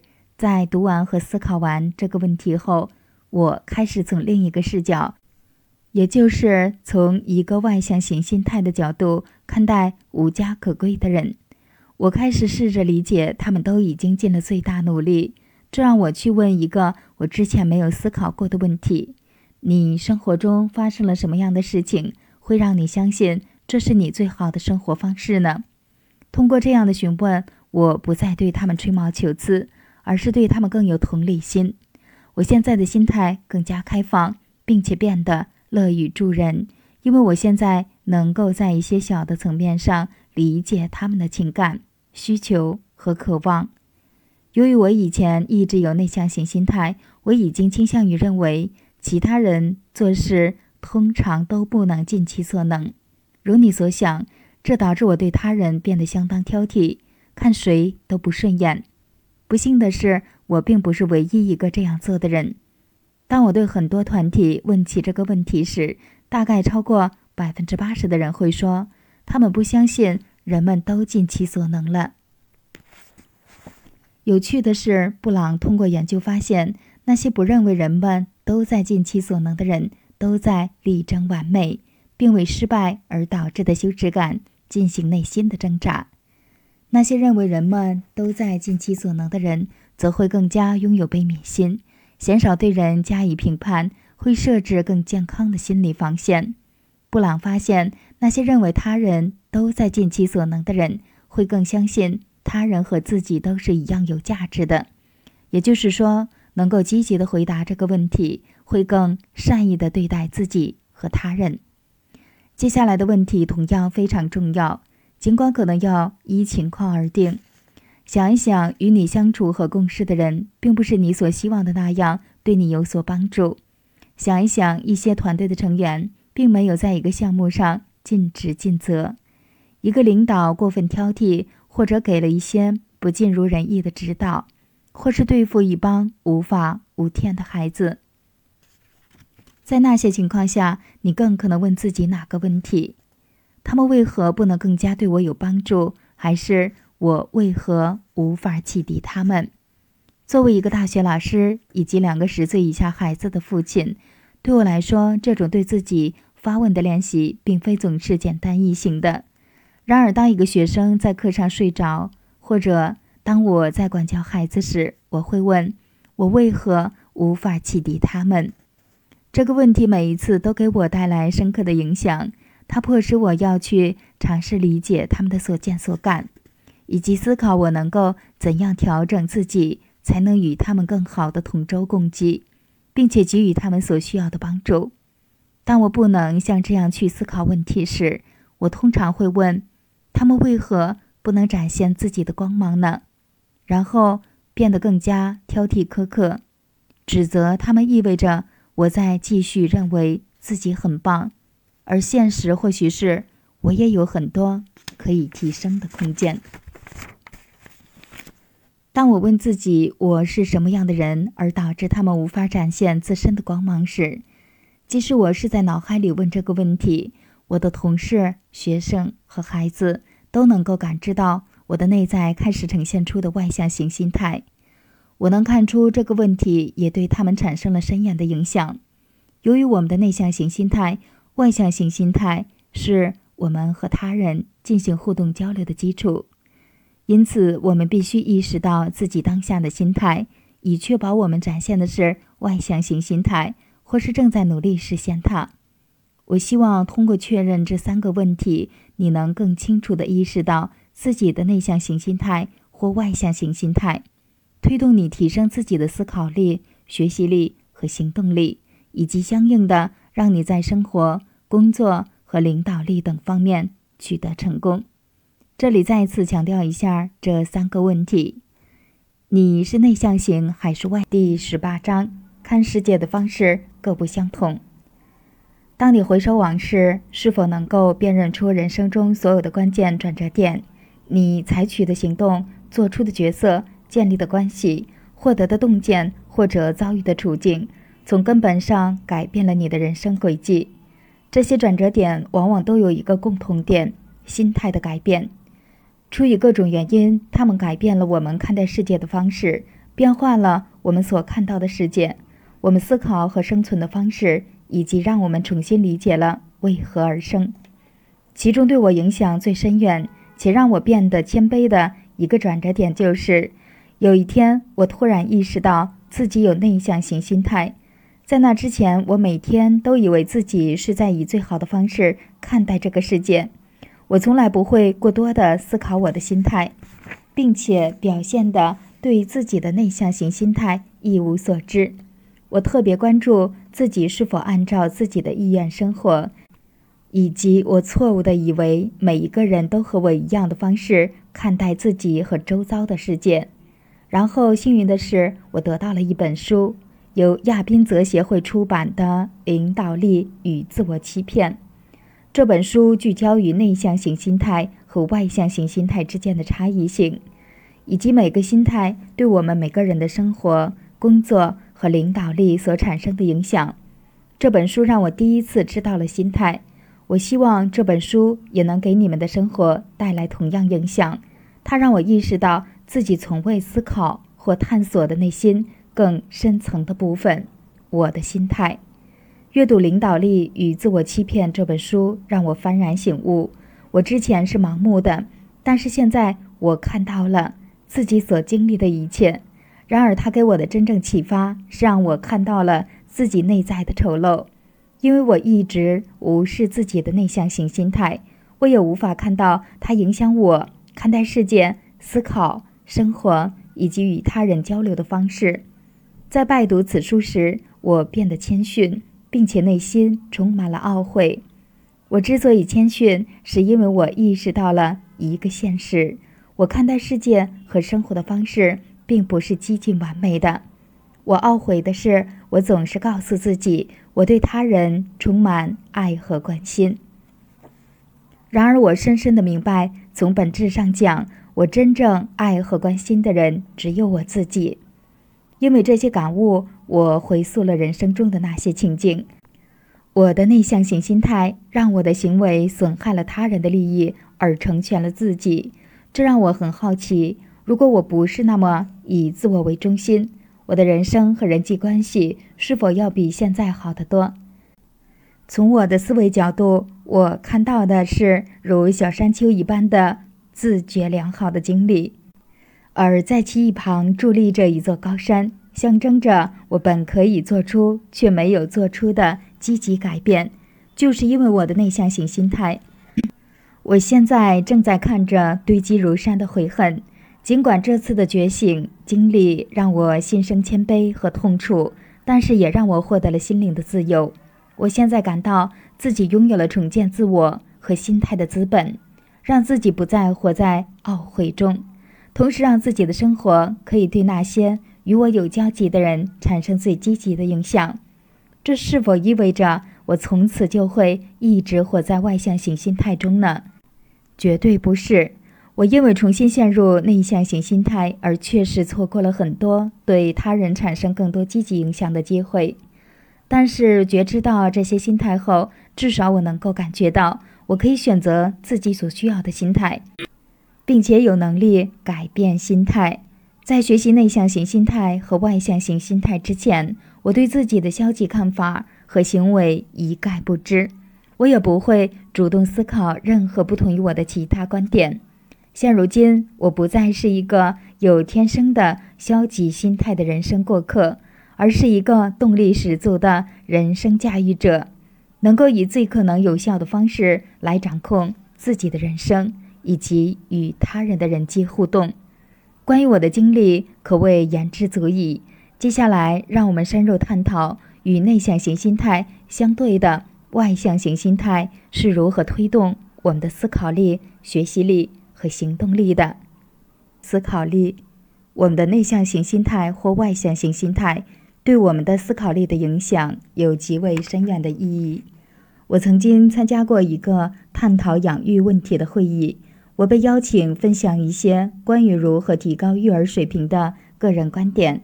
我建议，如果我们想变成更好的父母，就必须反思自己的痛点，以及在那些时刻问问自己。是什么样的我让他们不能展现自己的光芒？我解释了这样的问题会如何将我们带入外向型心态，以及采用个性化的抚养方式，以期更好地满足孩子的内在需要。就在我提出自己的建议后，一个和我有过几年之交的人表示尊重我的观点，但并不认同。他叫汤姆。我们之前的所有交流让我认为他有强烈的内向型心态。或许他的强硬观点最能说明这一点，那就是他会用他所谓的“我的方式”或捷径来养育和管理孩子。这多半是内向型心态的表现，因为在这种心态下，父母只会关注对自己最容易或最好的方式，而不会考虑对孩子最好的方式。在回应我的发言时，他认为作为父母，许多时候我们无计可施，而不管我们做的有多好，我们的孩子还是会误入歧途。说到此，汤姆变得情绪化，甚至有些眼泪汪汪。汤姆继续解释道：“他有两个年龄相差两岁的孩子，都二十出头，而且是在同一种养育方式下长大的，其中一个变成了一个榜样型孩子。”任何父母都会为之感到骄傲。另一个孩子则沉溺于毒品和色情。这个经历让我感到惊讶不已，因为汤姆和我对养育的看法截然不同。汤姆认为，对他的两个孩子来说，在同一种养育风格下长大才是最好的。他想尽了办法培养优秀孩子，他不可能再用不同的方式来阻止女儿的一些冒险的决定。与之相反，我认为，尽管对每一个孩子采取个性化养育方式对父母来说是具有挑战性的，但对孩子是最好的方式。我们可以一直学习如何为培养优秀孩子做更多的事。当有负面情况发生时，我们应该反思：当我们如何让他们失去了光芒？当有人有内向型心态后，比如汤姆，是否会变坏甚至犯错呢？当我有强烈的内向型心态时，我是否是一个坏人呢？都不尽然。我不会故意做一些伤害他人的事，汤姆也不会。但是回顾我有内向型心态的那些时刻，我看到了我的思考。行为是如何伤及我身边的人？让我分享一个例子。正如我之前所提及的，我从小就打篮球，有一个想要到大学里打球的崇高理想。可不幸的是，当人们有内向型心态时，其思考通常会因不够全面而有所欠缺。他们相信，生活给人们的奖励就如同一个巨大的馅饼，通过竞争。每个人都能让馅饼变大，然后尽可能满足他们所需要的分量。因为我有内向型心态和不充分的思考，我认为我的队友都是我的竞争对手，我需要比他们表现得更加优秀。这让我认为把球打好，自己多得点分以及多拿篮板球，要比帮助球队获胜更为重要。在这种心态下，我感觉自己就是一个球霸。那是尽管我可以看到自己的显著成绩，但是我无法看到我对球队和队友所造成的消极影响。现在一切昭然若揭，我在球队营造了一个消极的氛围。我的行为方式无法让我们的球队成员共同取得成功。当我们陷在内向型心态的泥沼时，我们会对自己的思考和行动方式自圆其说，或。无视自己的行为给他人造成的消极影响，即使到现在，或许在过完一天后，我还是会跌回原来的内向型心态。那样的话，我会更容易变得沮丧而不能理解自己。例如，对我的孩子来说，吃饭时把杯子或碗里的东西弄洒了是一件很正常的事。当我有外向型心态时，我认为那些情况是对孩子进行教育的机会。甚至是一次让我和孩子共同收拾残局、建立亲密关系的机会。但当我有内向型心态时，我会认为这些情况是一件让我不得不面对的挫败体验。理所当然且不幸的是，我比较容易变得灰心丧气，并且对孩子挑三拣四，因为我的内向型心态让我总是要给自己找麻烦。学习力，当我们有内向型心态时。我们会让自己成为最闪耀夺目的那个人。取得成功时，我们会迅速变得沾沾自喜，经常喜不自胜；遭遇失败时，我们则会迅速地指责抱怨他人。当局者迷，看不到自己存在的问题。从这个角度来看，我们几乎没有任何学习、成长和发展的空间。让我们回到前面例子中的艾伦，在他职业生涯的前半段。他的管理风格类似于赞德，把自己的下属视为必须对他言听计从的工具，员工只是一些为他所用的物品。他从不关注他们的需求和兴趣，只会让他们做一些使他们觉得有辱人格和有失身份的事情。因此，不出所料，他的机构员工流失率极高。他不仅无视自己是造成问题的根源，而且认为他的管理行之有效。他几乎不想改变或提升自己的管理方式，但若艾伦把自己的心态变得更加外向的话，他就能在多个方面加强自己的学习力和管理能力。如果艾伦视他人为自己的附属品，那么他有多大的可能倾听他人的意见呢？而要是他视其他人都是有价值的人呢？他会变得更乐意敞开自己的心扉，重视他人的想法、观点、意见、建议和反馈。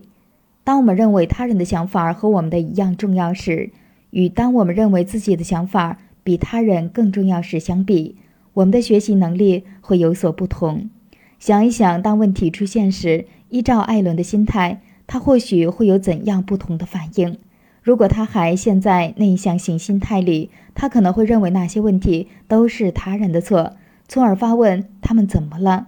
但是如果艾伦变成外向型心态，他有可能会看到他自身潜在的问题，和赞德一样，问自己重要的问题：是什么样的我让他们不能展露自己的光芒呢？这样的问题能够让艾伦的个人洞见得以发展。如果不这样问，他还是会。无视其他人的思维方式，在这两种选择中，哪一个能够提高学习速度和个人成长呢？当我们以外向型心态行事时，我们能够更清楚、准确地看待自己和他人，也让我们看到他人的内在价值和自己的不足。有了这些必要条件，人就会变得谦卑，也会带来积极效果，包括提升学习、成长。和发展的能力、行动力，我们的心态会制造连锁反应。心态先影响我们看待他人的方式，然后我们又依此对待他人。也就是说，我们看待他人的方式会影响我们对待他人的方式。如果我们视他人没有价值，我们通常会以消极的态度对待他们。例如，我们的日常活动，开车就很容易让我们陷入内向型心态。你是否曾经拒绝给别人让出你所在的车道，甚至不顾他们用闪灯的方式给你提示？你是否为了抢占车道而插队？你是否曾经对别人大喊大叫，或对着他们做下流的手势？这些行为都体现出你在以消极的态度对待他人。当你有内向型心态时，你就会认为其他车都是挡你前路的障碍物，都没有你重要。你就会做出这些举动。当我们有内向型心态时，我们会习惯给自己的贫穷、不良举止，甚至是恶劣行为辩护。在电影《隐藏人物》中，有一个重要的场景就说明了这一点。在电影里，凯瑟琳因为她是非裔美国女性而受到同事排挤时，我们看到她在倾盆大雨里跑过 NASA 蓝利基地。穿着一身 NASA 在那时给女性工作人员提供的标准工作服套装和一双高跟鞋，她从唯一的一间提供给非裔美国女性使用的洗手间跑到她的办公桌前，在那里，她和 NASA 的首席数学家一起工作，而且都是白种人。在他刚到办公室时，艾尔问他：“你每天到底跑哪儿去？”“每天都是四十分钟。”凯瑟琳义愤填膺地说道：“这里没有我的洗手间，这栋楼不设非裔美国人可以用的洗手间。八百米外的西园区才有，你知道吗？我只能走去西园区才能上厕所，我还不能用那些便利自行车。艾尔先生，你想一下，我的制服要求裙长过膝，有鞋跟，要戴简约的珍珠项链，但我连珍珠都没有。”老天都知道，你们给非裔美国人发的工资都很低，根本买不起珍珠。每天日日夜夜累得像狗一样，连用过的咖啡壶都会遭人嫌弃。所以说，每天我要去几次洗手间，请海涵。是什么让人被当作二等或更低级的公民对待呢？是什么导致了一屋子的人在看到有人遭到不公时都不会挺身相助呢？归根结底是内向型心态，让我们认为自己比其他人更加重要，不把其他人当成真正的人。只有当我们将他人都视为真正的人时，我们才能做到精神病学家和心理分析师津津乐道的在健康人际关系中最重要的一个元素——情绪协调。婚姻专家约翰·葛特曼在他的博客里阐明。不接受情绪的协调性训练，就不可能发展出健康的人际互动关系。葛特曼把情绪协调定义为渴望并有能力理解和尊重内心世界，也就是要对他人的情绪和情感保持敏感，并且接受他们，然后做出适当的回应。你是否能够想到一些场景？当人们不能对你的情绪产生共鸣时，当你在工作中感到沮丧却无人表现出关心时，当你对一个账单或产品提出合理的投诉，当客服或公司无意帮你时，当你感到自己的另一半看似更加关注自己的事情而无视你的悲伤情绪时，你会有怎样的感受呢？别人不关注你的情感，别人对你、你的情绪和你所需要的帮助都能理解并引发共鸣。这两种情境有着巨大的差异。你会对那些能够与你产生共鸣的人表示相当大的尊重，反之，你就不会这么做。你可以在金伯利·怀特的一次经历中看到这样的对比。他在自己的书《转变以人为本：如何改变一切》里写了如下经历：怀特在一家疗养院机构做顾问，他习惯了那里的工作氛围，也喜欢和病人见面。但是他在极力回避一个病人爱丽丝。爱丽丝很特别，因为她有一半颅骨都缺失了，她的头部在左眼上方诡异地陷了下去。尽管爱丽丝总是戴着一顶棒球帽，但是头部畸形的样子还是会很引人注目。怀特总想回避爱丽丝，因为他害怕如果看到爱丽丝，自己或许被吓得目瞪口呆。一天午饭时，怀特受到了惊扰。在食堂那边，他听到爱丽丝对着一个路边的护工叫喊。只可惜，这个护工从怀特身边走过去，并没能回应爱丽丝，因此爱丽丝小声说了脏话。几分钟后，护工回来了，爱丽丝又要喊他，在他含糊不清的句子里说了个“胡”字，但是这一次，护工还是走过他身边，没有理他。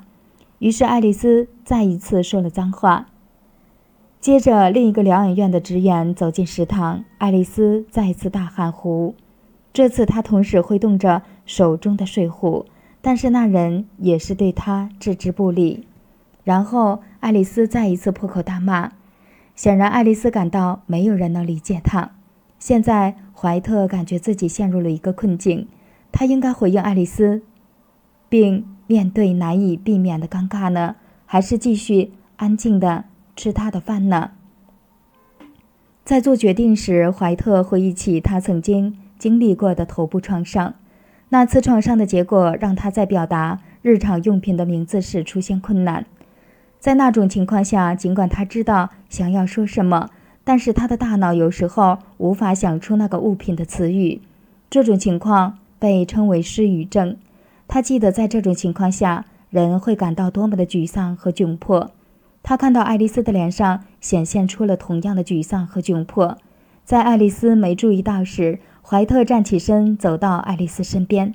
在帮爱丽丝打水时，怀特感受到了他不能正确说出一个词语的挫败感。于是他和爱丽丝寒暄了一小会儿，并确认她的需求得到了满足。怀特写道：“他很难用语言表达他当时的感受。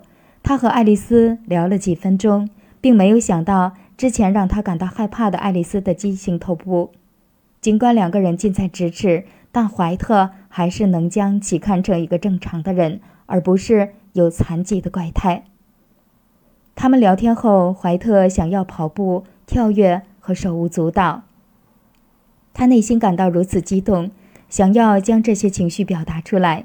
他当时觉得他的存在对别人来说意义重大。怀特继续写道。我不记得上一次是哪一个人的人生因我而变得更好。在这次经历前，怀特带着内向型心态看待爱丽丝，这样他只关注自我。他会因为看到爱丽丝那畸形的头部而感到不适。只有在怀特有了外向型心态后，他才能把爱丽丝看成一个有需求和欲望的人，并及时施以援手。在我写这个故事时，我的眼睛湿润了。因为我能够感受到这个故事所带来的影响，这是由外向型心态及其产生的共情带来的力量。我流泪的原因还有一个，那就是我不得不承认，因为我的内向型心态，我不知道错过了多少可以让别人的生活更加美好的机会。总结这本书的核心就是我们看待自己的处境以及我们身边人的方式。会影响我们对他们的想法。拥有外向型心态，是我们能够看到并欣赏他人的真正价值的唯一方式。我们的内向型心态或外向型心态会导致自己以不同的方式看待自己和他人。让我总结一下这一章节：当你读到每一个方式时，想想哪一个观点是更真实的。总而言之，当我们有外向型心态时，我们会对自己和他人以及事物看得更加清晰，变得更加务实，以及更能与我们周围的人步调一致。第十九章：重视他人的价值。迈克尔·安特在电影剧本创作领域达到了自己事业成功的巅峰。他为《阳光小美女》写过剧本，此部电影获得了奥斯卡金像奖最佳影片奖。和最佳原创剧本奖，他也为《玩具总动员三》《饥饿游戏二》《星火燎原》和《星球大战七：原力觉醒》写过剧本。迈克尔学到了电影制片人必须掌握的让电影成功的秘诀。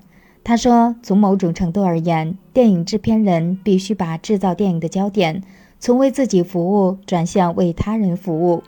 这个观念上的最细微的变化，就是从……”内向型心态转变成外向型心态，如果没有发生这种变化，电影必遭厄运。尽管这个转变是取得电影成功的一个必不可少的条件，但是它也令人感受到转变带来的痛苦体验。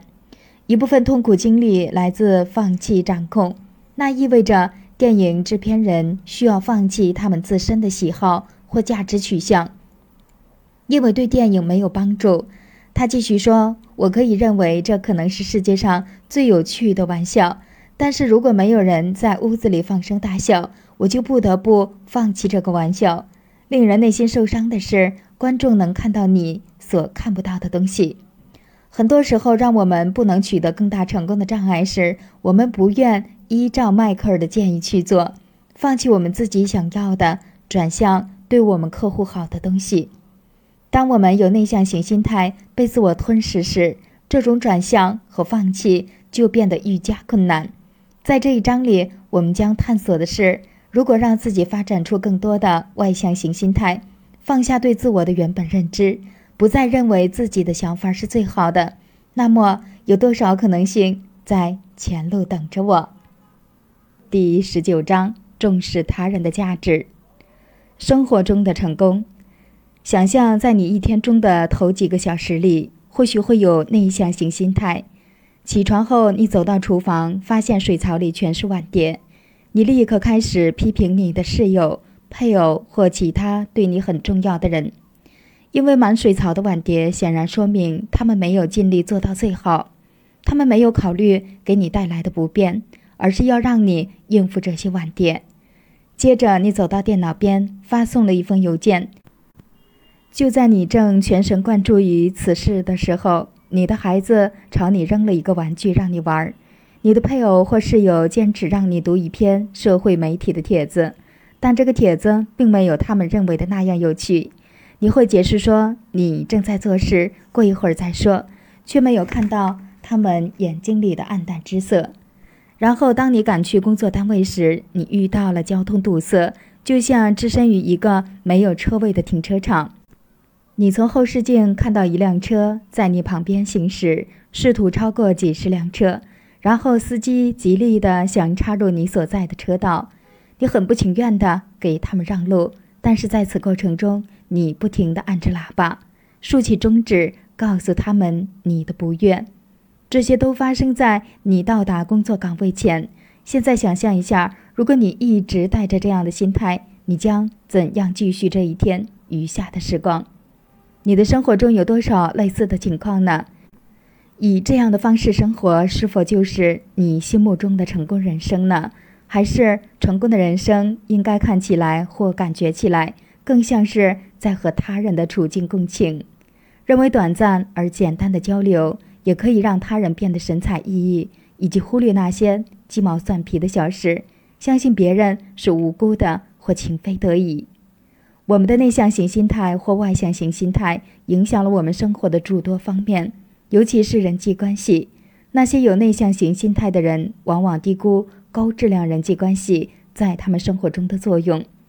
他们会倾向于认为人际关系是短暂的，感受良好的陪伴关系给他们带来的好处只是一时的。那些有外向型心态的人认为，高质量的人际关系是一个幸福圆满人生的核心。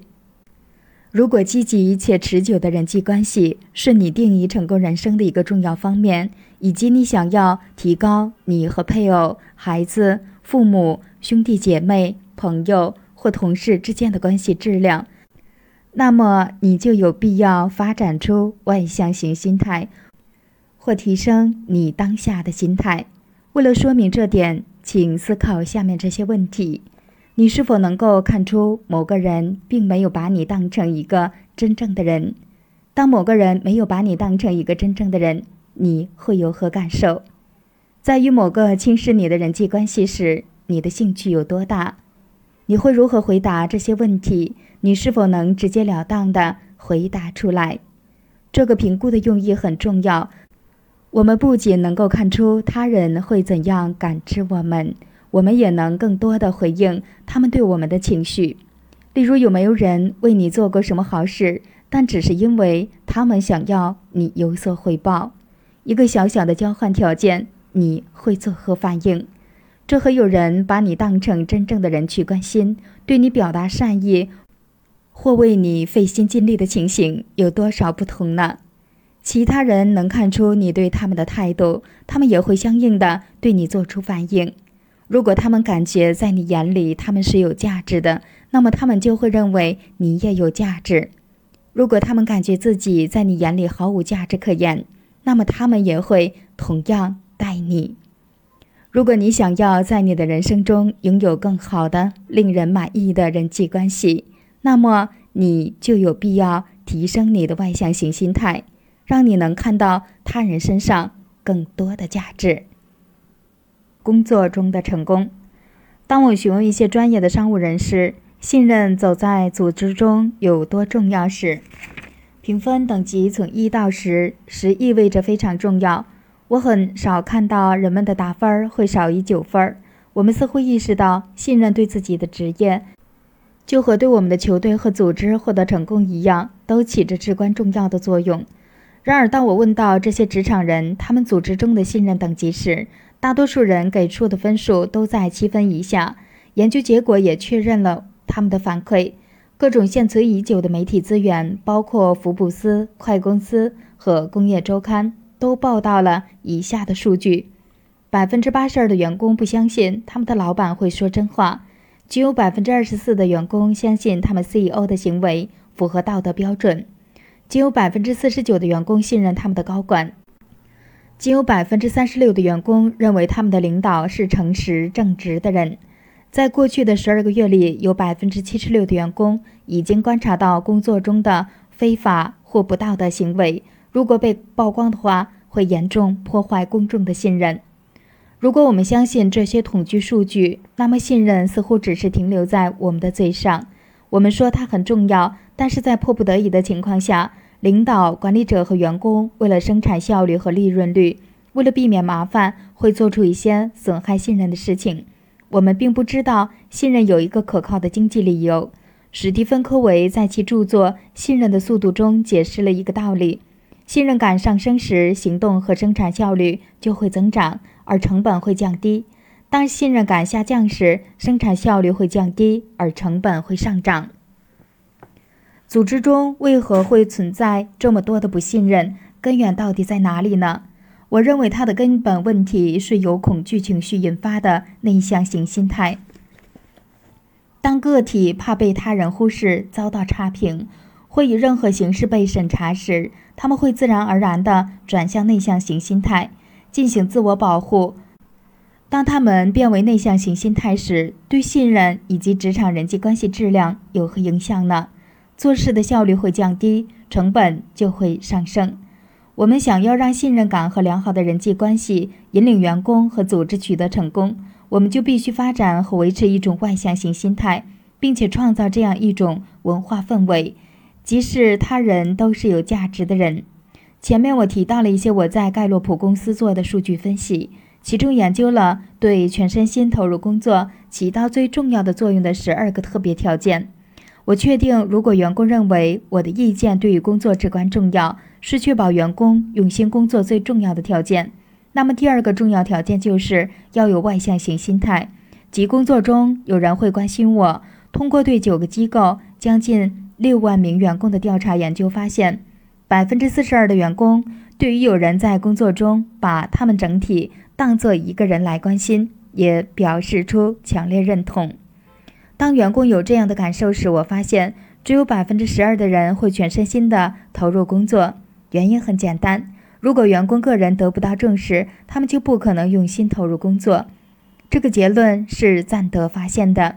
在他职业生涯的前半段，当他主要关注为自己赢得美名时，他就是在害怕受到他人的批评和指责。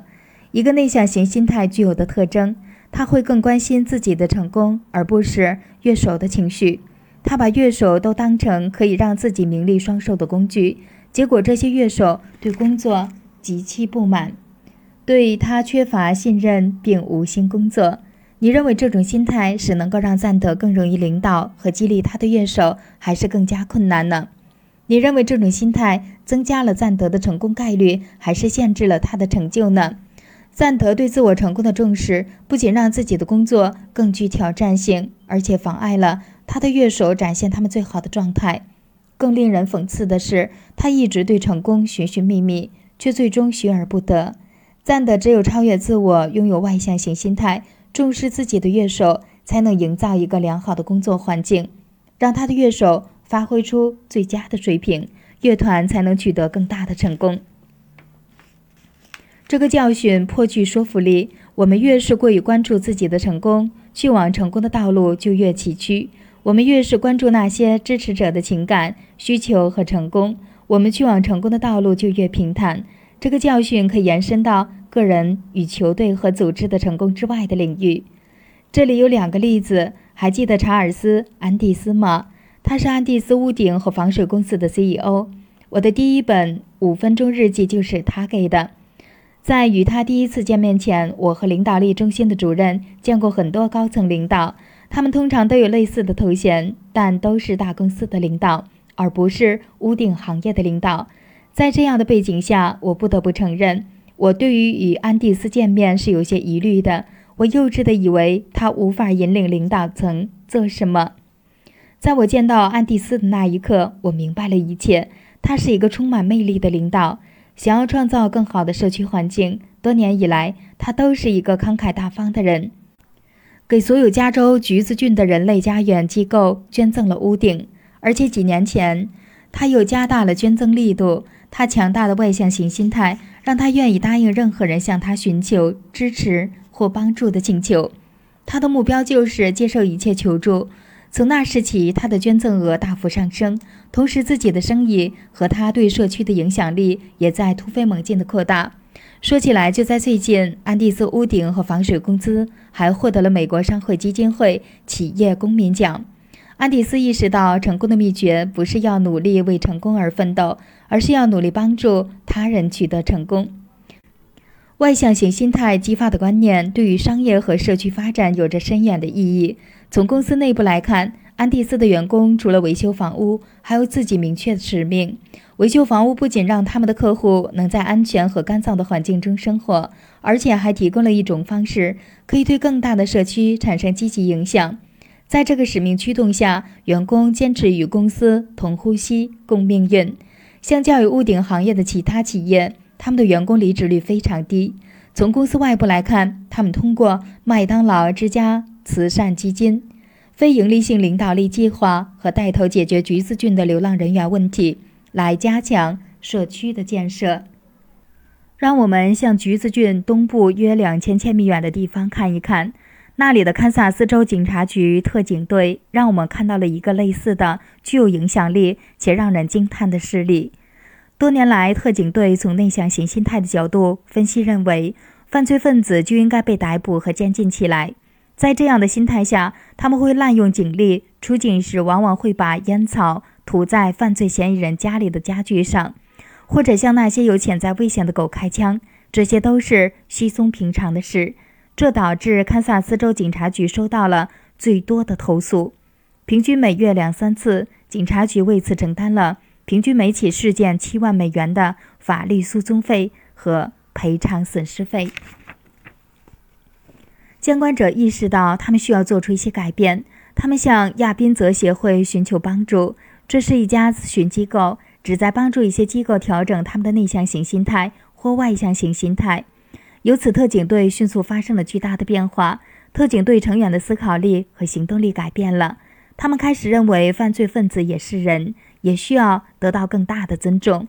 他们不在出警期间咀嚼烟草，还请来了一位犬类专家，教他们如何更好地控制有潜在危险的动物，而不是向他们开枪。这些变化带来了一些深远的影响。特警队以前每个月会收到两三次投诉，而最近六年多没有接到过任何一次投诉。自从他们更加尊重人，市民也更乐意与他们合作，让他们在后来的三年里挖出了比以前十年更多的毒品以及非法枪支。你如果和安第斯或特警队一起工作，会有怎样的感受呢？你是否会认为员工都自豪于自己给社区带来的影响呢？领导力上的成功。前面我给领导力下了定义，那就是运用个人能量和影响力。来引导他人达成目标、取得成就。这个定义有两个方面的含义：一个人不一定需要处于正式的领导职位才可以成为领导者；与之相反，处于正式领导职位的人如果不能引导他人实现目标，就不是真正的领导者。领导力最本质的内容就是个人能量和影响力。先找出三个对你产生影响的人。然后思考是什么让他们拥有这样的影响力。尽管许多人都会对我们产生影响，但是原因不尽相同。比如，你的配偶可能会影响你和你的行为，但是他为何会有这个能量和影响力呢？是因为你欣赏和尊重他给予你的爱吗？或者是因为他能够限制你的欲望，比如拒绝性爱，或是？不给你钱买你梦寐以求的物品呢？此外，你的管理者可能也会比你更有能量和影响力。但是再次强调一下，这种能量和影响力产生的原因会不尽相同。对于一个人来说，他的管理者或许会把控他工作环境的质量和职业轨道；但是对另一个人来说，他的管理者也可能会是那个他特别尊重的人。人们对我们产生更多的能量和影响力的原因和方式各不相同，是因为他们根据能量基础做出了不同的选择。领导有两种主要的能量基础可以依靠：组织的和个人的。当一个人做领导时，仰仗的是组织的领导权力，他就会利用职位权威，使用奖励或惩罚的方式，诱惑或强迫员工朝着领导所渴望的目标前行。人们会顺从的原因是，他们感觉自己不得不这么做。当一个人是基于自己的个人能量时，他们会认为自身的能量来自对他人的尊重和影响，而不是通过奖励或惩罚，是因为他们能够给人带来更多的价值感，以及依靠他们自身所具有的特质。他们跟随那些有个人能量的领导，是因为他们值得跟随，甘愿听从他们的领导。这两个能量基础中的哪一个能最为普遍的被企业使用呢？从我个人与企业领导合作的经历中可以看出，大多数领导会依靠企业的潜力能量。为什么呢？因为这容易上手。从根本上讲，一个人在拥有了权威时，就获取了这样的权利。一旦处在那样的位置，为了对他人产生影响、激励他人，他们就会设定奖励或惩罚。这种领导方式是简单易行的，他对领导本人并没有任何要求，只要登上领导的位置就行。个人的能量从另一个方面看更难以获得和使用。个人能量对我们自身是有要求的，让自己成为其他人愿意跟随的人，这需要个人多花些时间，在个人成长和人际关系方面做出更多的努力。现在说一说更重要的问题：哪一个能量基础更加有效呢？毋庸置疑，组织的能量可以促进工作得以完成，尤其是在短时间内。但是这通常会带来严重而长期的消极影响。作为一个极端的例子，想想二十世纪的德国总理、自大狂者阿道夫·希特勒和他的政权；或者举一个商业例子，想一想链锯阿尔。根据《时代周刊》杂志报道，他被称为世上十大最糟糕的老板之一。他之所以臭名昭著，是因为让企业能够增加获利的方式是。裁员或让员工下岗。记者约翰·伯恩是邓拉普传记的作者。他在书中写道：“在我这么多年的记者生涯中，我从来没有遇到像阿尔·邓拉普这样的执行官，如此专政、无情和具有毁灭性。他榨干了公司和员工的生命和灵魂，他剥夺了他们的尊严、人生目标和集体归属感，让他们丧失理想，只有恐惧。”和被恐吓，这些人大多借有职位和权威和高压政策，拥有巨大的能量和影响力，并且成就颇丰。但是，他们付出的代价是什么呢？当我阅读与领导者和管理者的有效性相关的统计数据时，我清楚地看到，大多数管理者都是在依托组织权力的基础上领导工作。这些统计数字包括。五分之三的员工会认为，与获得更高的薪水相比，他们更希望换一个老板。三分之一的员工反馈，他们与管理者的关系不怎么积极或糟糕。五分之三的员工反馈，他们的管理者伤害了他们的自尊。五分之二的员工反馈，他们的管理者没有帮助他们提高工作效率。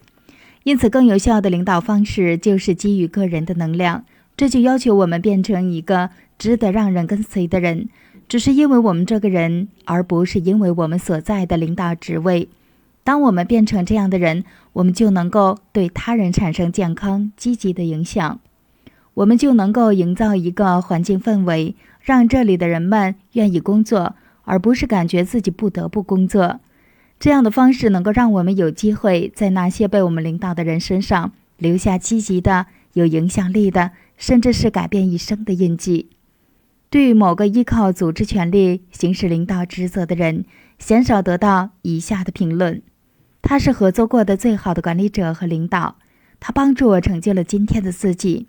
他不只是我的管理者，还是我的导师，帮助我获得了成功的机会。为了感谢他为我所做过的一切，我可以为他赴汤蹈火。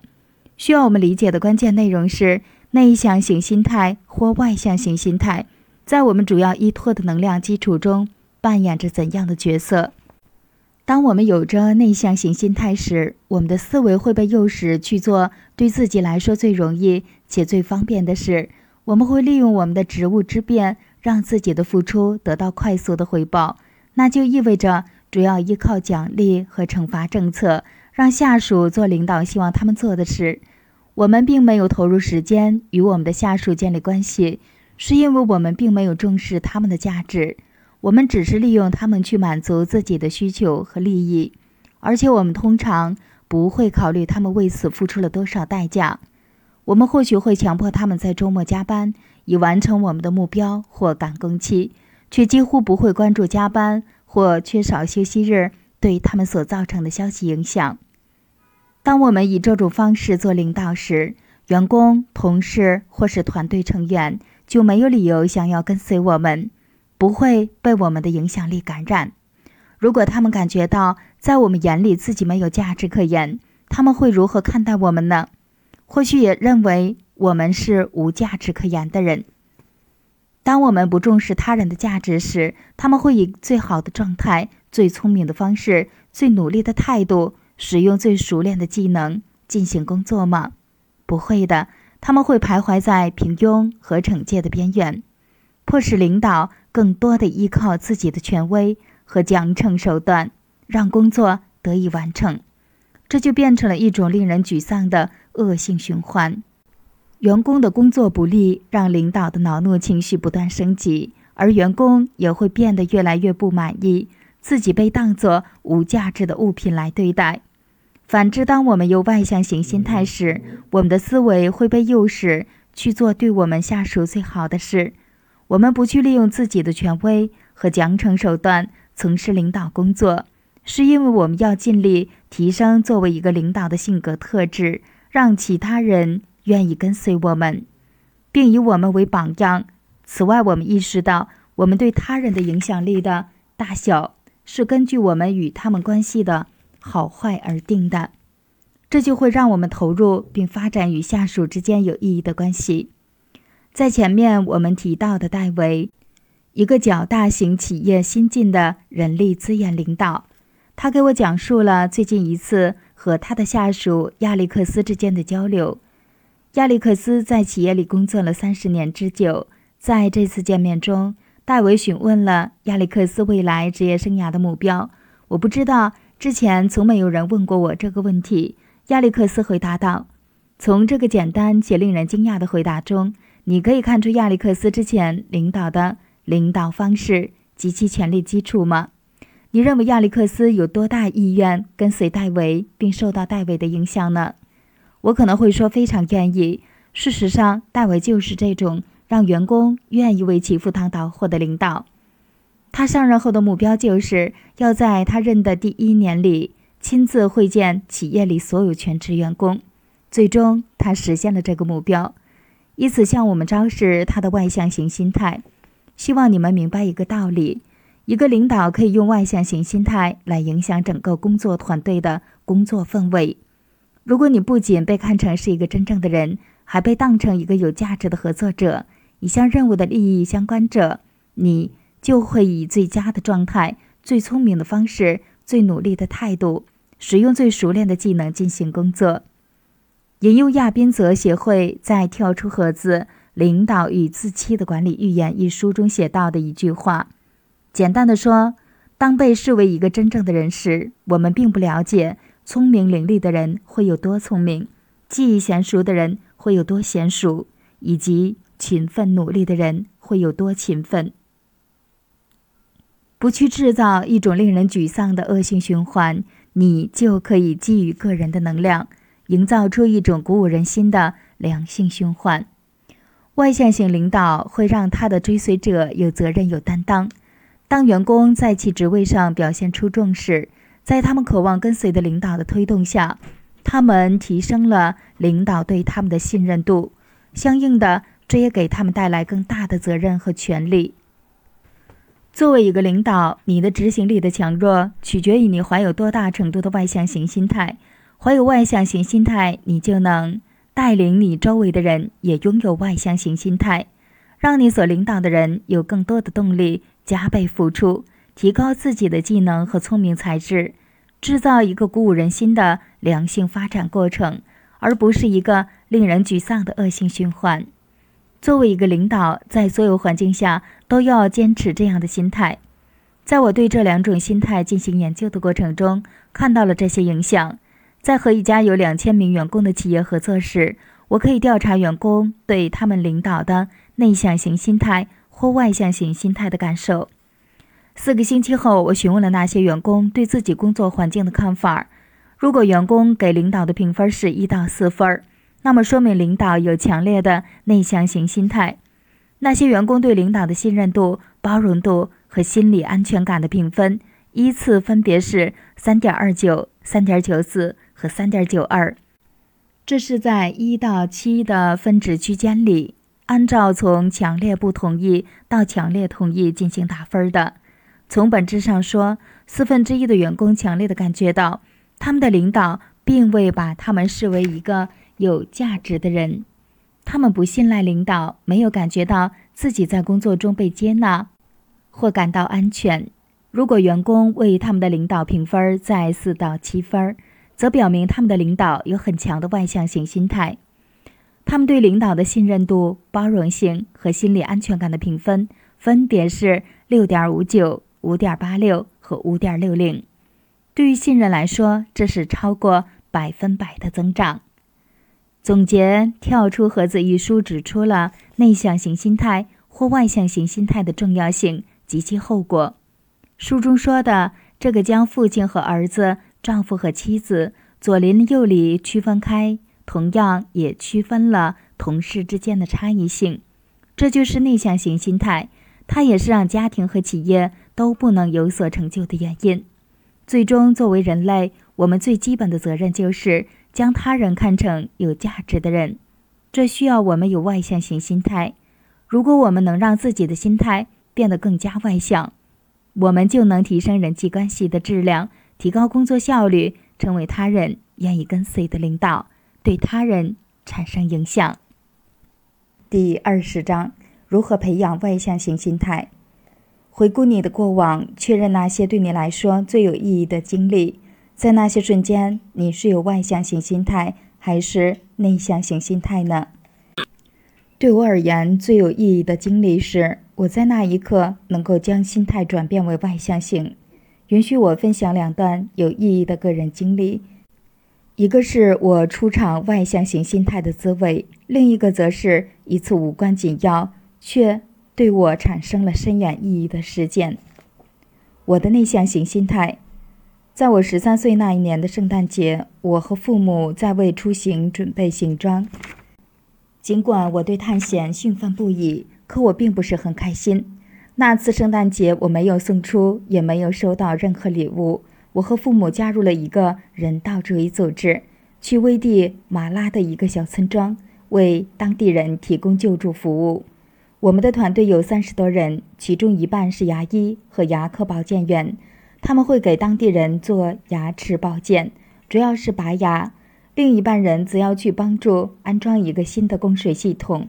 这是我所在的小组，由我的父亲带队。我们要寻找一个未被污染的泉水水源，并将其围起来，然后用水管把泉水接入混凝土水库。这个水库之前是由一个人道主义探险队建造的。我的工作就是负责用砍刀开路。我要在一周里为所有的工人和水管劈开一条没有障碍的小路。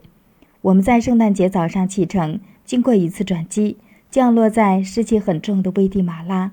在接下来的十天里，我们要在一座茂密丛林间的山村校舍里宿营。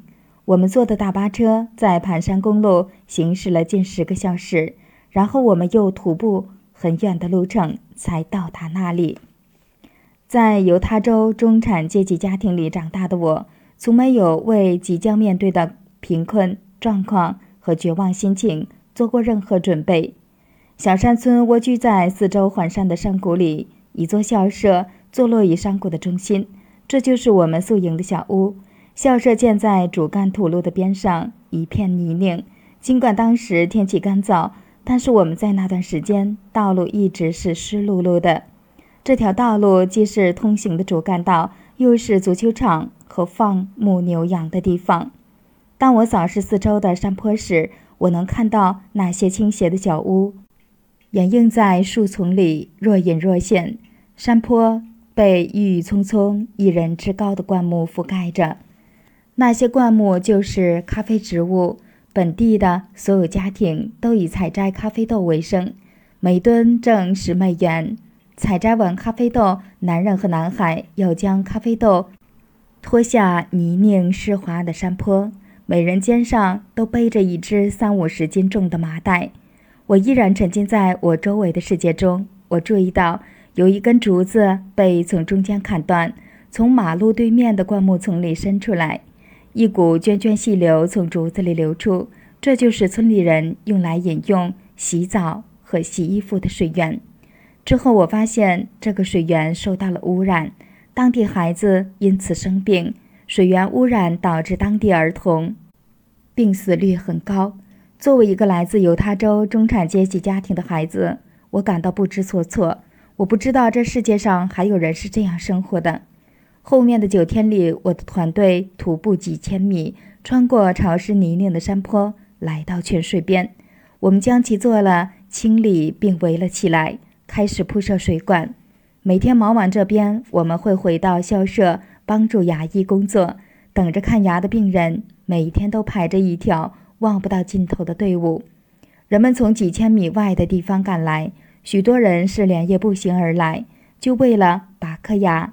我从来没有见过这么多人在拔完牙并摆脱了令人痛苦的牙疼后，会那么宽慰和开心。你是否能够想象，你满怀期待，连夜赶路，就是来拔颗牙？这个感觉太令人心碎了。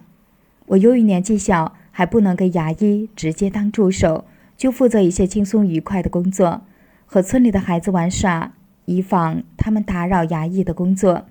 他们对我早就习以为常的日用品，尤其是摄像机，感到非常好奇。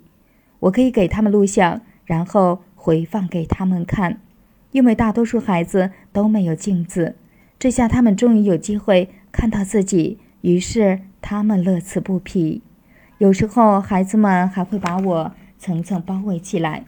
尽管看到这样的贫困状况，为他们做了很多事，我还是很在乎自己的感受。我会抱怨那里的食物，例如大米、豆子、芭蕉。当我工作时，我尽可能不让自己感觉太不舒服或太脏。除此之外，我只关注我感兴趣的事情。我不一定是我的团队需要我去做的事，这让我在劈开小路时捅了一个马蜂窝。我的脸、脖子和手臂被蛰了不下十次。然而，在我们待在村庄里的最后几天，我的心态。转变成了外向型心态，尽管我没有意识到这个改变，但是我的行为开始变得有所不同，抱怨少了，而且工作更加努力。我不再像以前那样总是想要让自己感觉舒服，而是渴望在社区中帮助人们进步，为他们服务。我不再关注自己得不到的东西，而是开始对我能够享受到的安逸生活心生感恩。而这一切是当地人无福享受的，比如干净的自来水和鞋子。事实上，我感到自己曾经的一些行为十分愚蠢。我曾多次和父母争吵，只是因为没有收到圣诞礼物，或者总是要勉为其难的穿那些没有品牌的衣服。在那里的最后一天，尽管我准备要好好的洗一次澡，再在床上睡一觉，但我的心还惦记着当地的这些人。久久无法平静，我极度渴望能够以任何可能的方式帮助他们。在很多方面，我们的想法都是一致的。短短几天，我就经历了那么大的变化。我现在愿我体会到的外向型心态。几年前，我有过一次微不足道但意义深远的经历，它让我彻底的发展出强大的外向型心态。这种感受，我在危地马拉也经历过。每年，安纳汉天使队会和加州州立大学富尔顿分校巨人队合作，举行一场巨人之夜比赛。买票的教职员工以及参加比赛的人都会收到一项安娜汉天使队的帽子，底色用的是加州州立大学富尔顿分校的代表色。由于没有人和我一起去看比赛，我又想要这顶帽子，便独自前往。自己一人观看棒球比赛的好处之一就是，你通常可以偷偷地溜到一个没人坐的最佳位置。在第一轮七局中的大部分时间里，我就坐在安娜汉球员席后的几排，自豪地戴着比赛帽。不幸的是，天使队溃不成军。于是，在第七局的最后，我开始慢慢走到离体育馆出口最近的一个入口。当我快要走到最后一排时，一家人挡住了我的去路，询问我帽子是在哪里买的。他们解释说，他们的儿子特别渴望能有这样一顶帽子，问我可以在哪里买到。我告诉他们，我的这顶帽子是买票时的赠品。突然，我冒出了一个想法，把我的帽子送给这个孩子。但是，我的内向型心态很快就蹦了出来，提醒我，我来看比赛的目的就是得到这顶帽子。而且是为此独自前来，我还耐着性子坐在那里，看到了天使队的惨败。这家人对我表示了感谢，于是我就走开了。大概走了五十步远，我的脑海里还在进行着一场激烈的辩论。争论的一方是在那一刻我内心出现的强烈的内向型心态，而另一方则是我所渴望拥有的外向型心态。我想尽了，所以我可以留下那顶帽子的理由。尽管我的外向型心态极力想要避开这些借口，但在那时，我问了自己一个问题：如果我把帽子送给了那个男孩，他会有何感受？这个问题直接把我带入了男孩和他家人的情感世界。而不是我自己的情感世界。我停下了脚步，回头走向那一家人，然后把帽子送给了他们。令我惊讶的是，他们十个人都站了起来，又是和我握手，又是给我拥抱。在我离开后，在危地马拉有过的感受再一次向我袭来。我知道我做了一件十分正确的事情。我的外向型心态让我知道，这种重视他人并给予他人帮助的感受，值得我们为此付出。你可以拥有外向型心态。我分享的这些经历说明了两件事：首先，将我们的内向型心态改变为外向型心态，即使对某个天生就是内向型心态的人来说，都是可能的事。其次，当我们用外向型心态生活时，生命会展现出不可思议的价值和意义。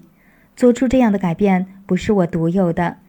让我们来探索一下。美国国防合约商雷神公司是如何将内向型心态转变成外向型心态，从而迅速扭转公司状况的？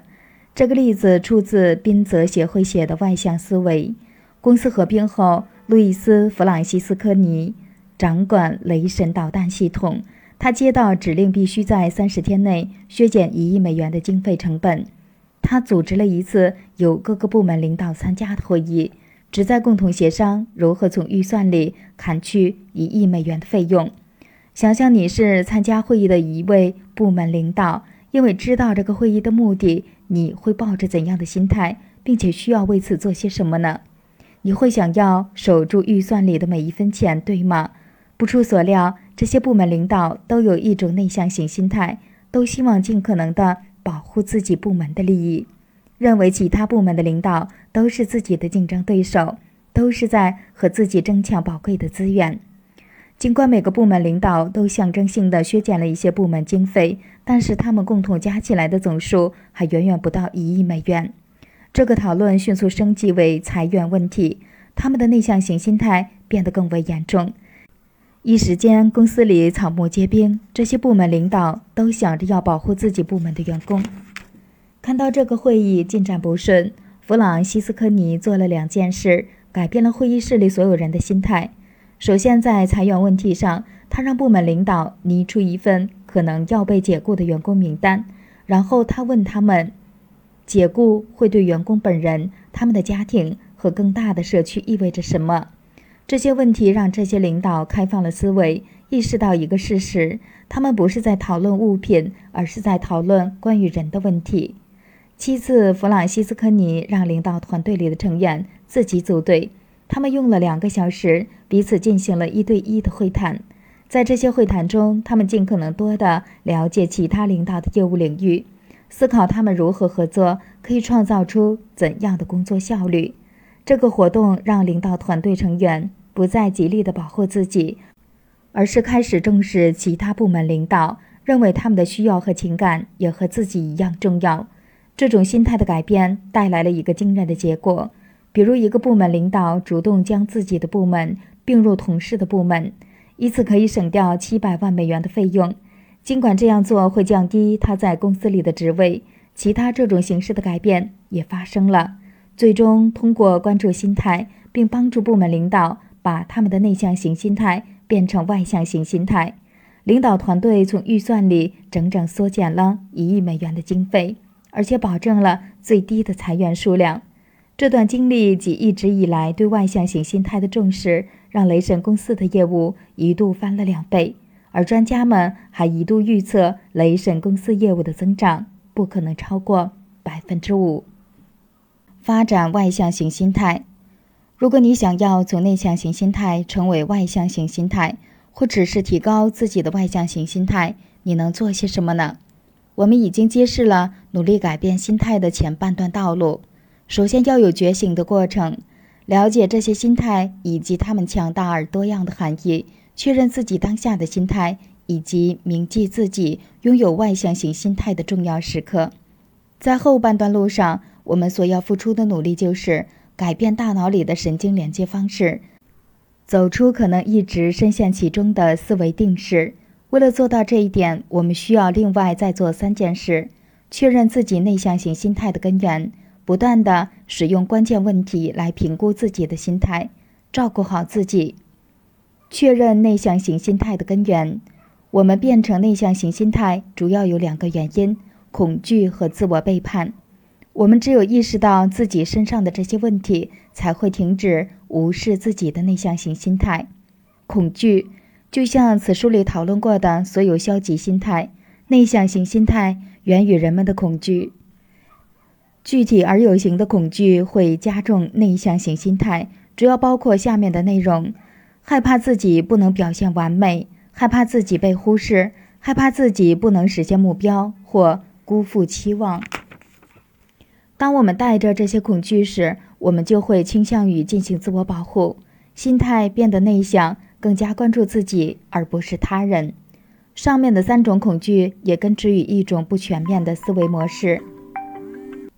我们在前面讨论过，当我们的思考不够全面时，我们就会认为生活的奖赏就是一块固定大小的馅饼，我们只有力争获得尽可能大的那一份。当我们认为其他人得到了很多份馅饼时，我们就会感到留给自己的所剩无几，这就会让我们的心态变得更为内向型。最近，我和一个在中型银行工作的中层女主管进行了一次对话。女主管说。她那个干劲十足的 CEO 最近和他们的董事们一起制定了一个高远的目标，要在一定时间里让资产数量翻倍。快到期限时，银行 CEO 变得更加疯狂，不断地给银行管理层施加压力。女主管感觉 CEO 是在指望用强权手段鞭策他的下属加速成长。从这个女主管的角度看，这个银行 CEO 就有上面提到的。三种恐惧。第一，他所制定的有时间限制的目标，就是要和其他银行竞争更多的客户，也就是说，他害怕自己的表现不够完美。第二，尽管他不是很确定这个 CEO 为何要制定这样一个目标和时间期限，但是他怀疑他希望把银行卖掉赚大钱，然后去更大的银行做一个高管，这可能是这个 CEO 能升官的最好机会。如果他不利用这次机会，他就会错失良机，让自己不能得到重用而被忽视。第三，因为他对股东所做的承诺，他当然害怕不能实现这个目标，生怕辜负了股东的期望。对任何人来说，无视那些被施加强权的人的价值，是对人施以强权的唯一方法。不幸的是，对于 CEO 有恐惧心理。他的行事方式完全处于内向型的自我保护模式，在他眼里，取得目标的最好方式就是逼迫员工努力工作。这说明他对员工的做法是苛刻和不讲情理的。他无法看到，在如此短的时间内，即使让员工拼命的加班加点工作，也无法让银行的资产翻倍。银行只要在业务上改变方式，就能比以前更有创造性和创新性。但是，是否领导利用强权就能营造出具有创造性和创新性的工作环境呢？不是，而且恰恰相反。实际上，他的恐惧和内向型心态导致他的领导方式成为银行实现企业目标的阻碍。为了给 CEO 找到一条出路，他需要明白自己内心的恐惧到底是什么，并进行全方位思考，让自己相信馅饼是可以变大的。如果他认为自己已经尽力了，卖掉银行不是他唯一可以升官的机会。为取得目标所经历的有意义的过程本身就是一种成功，那么他就会更加重视员工，能够更好地营造具有创造性和创新性的工作环境，而这又是在一开始他制定目标时所需要的条件。自我背叛，我们的心态会变成内向型的另一个原因就是自我背叛。当我们感觉应该为另一个人做些什么，但是我们无动于衷时，自我背叛就发生了。这似乎是一件无足轻重的小事，甚至或许是司空见惯的事，看似正常，但其背后的深意令人惊叹。因为这样的背叛会扰乱自己的情绪。泰瑞·华纳著有一本非常精彩的关于背叛的书，《让我们自由的纽带》。下面的例子就是出于此书。理查德三十出头就结婚了，并且还有了一个小宝宝。某天清晨两点，理查德醒来，听到了宝宝的哭声。那一刻，他感觉自己应该起床去看一下孩子，这样他的妻子就没必要被吵醒了。但是理查德背叛了自己的感觉，选择不起床去查看宝宝的情况，因为他没有做自己觉得该做的事，所以他不得不去处理让自己羞愧的处境。他需要给背叛自己的行为找出正当的理由。当我们发现自己不得不去给自我背叛找个借口时，通常会有三种回应方式，这往往会让我们变成内向型心态。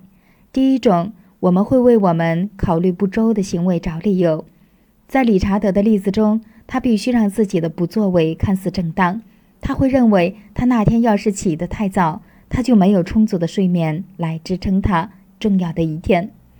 第二种，我们会指责他人，作为自己辩护理由的一部分。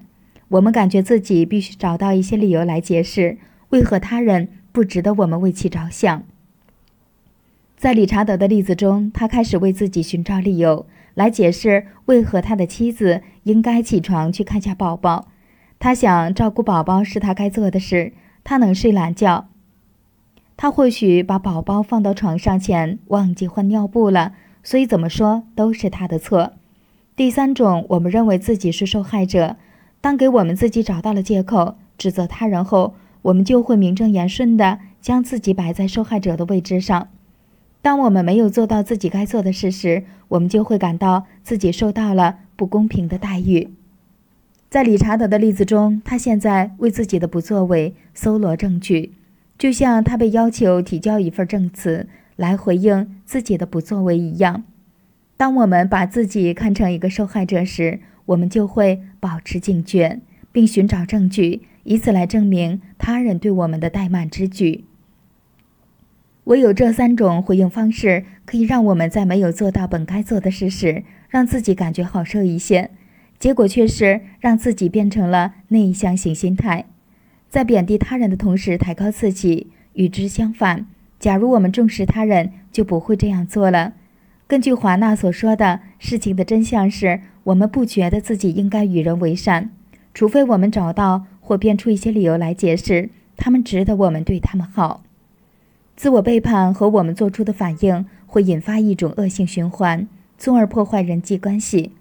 最初本来是我们做了错事，结果却让自己相信是其他人做了对不起我们的事。我们甚至可以把事情再继续展开。那天早上，理查德会怎样对待妻子呢？他的妻子又会对他做出怎样的回应呢？现在他们的关系紧张，都是因为理查德背叛了自己。觉知自己的恐惧和自我背叛，让我们变成内向型心态的两个主要原因是恐惧和自我背叛。这就让我们很容易有理由拥有内向型心态。当我们不能意识到自己的恐惧和自我背叛时，我们甚至就会不记得自己有内向型心态。更糟糕的是，我们会无视一个事实，那就是我们其实还有一个更好的、更富有成效的选择。在我们觉知到自己形成内向型心态的原因前，我们很难将自己的心态转变为外向型心态。不断的使用关键问题评估自己的心态，提高我们的心态需要重置我们大脑思维。我们可以通过一些小而重复性的干预来做到这一点。重新进行大脑思维的连接，让心态变得更加趋于外向型的一个最好的方式是，不断的问自己一些尖锐的问题，例如：我是否把其他人看成真正的人？他们是否都尽其所能了？是什么样的我让他们不能展现自己的光芒？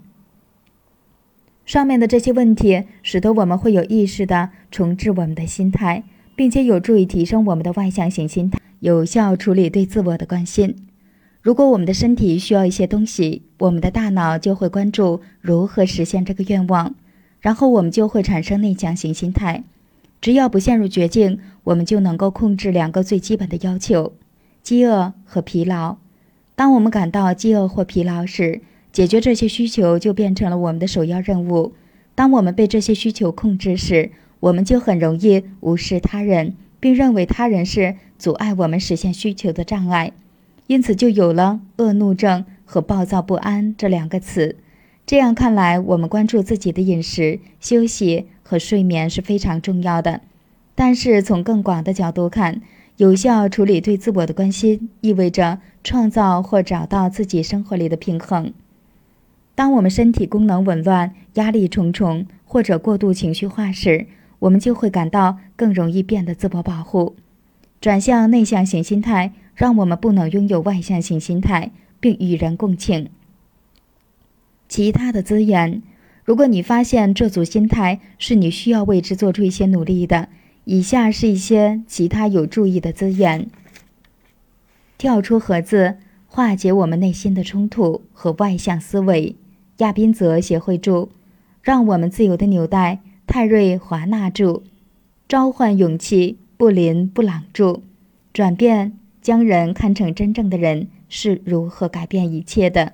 金伯利怀特著，父母的觉醒。沙法利萨巴瑞著，总结用来描述从内向型心态转为外向型心态的一个普遍使用的短语是内心的改变。你之前只会关注保护和提升自我，现在却愿意打开你的内心，看到他人身上的价值和优秀之处。想实现这个转变，需要你做到学习这些心态以及它们的意义，觉知自己当下的心态，回忆自己拥有外向型心态的时刻，提醒自己拥有无限的可能，了解并认识自己产生内向型心态的根源。不断的用关键的内省式问题来评估自己的心态，照顾好自己。第六部分总结第二十一章：发掘痛苦的根源是取得成功的必要条件。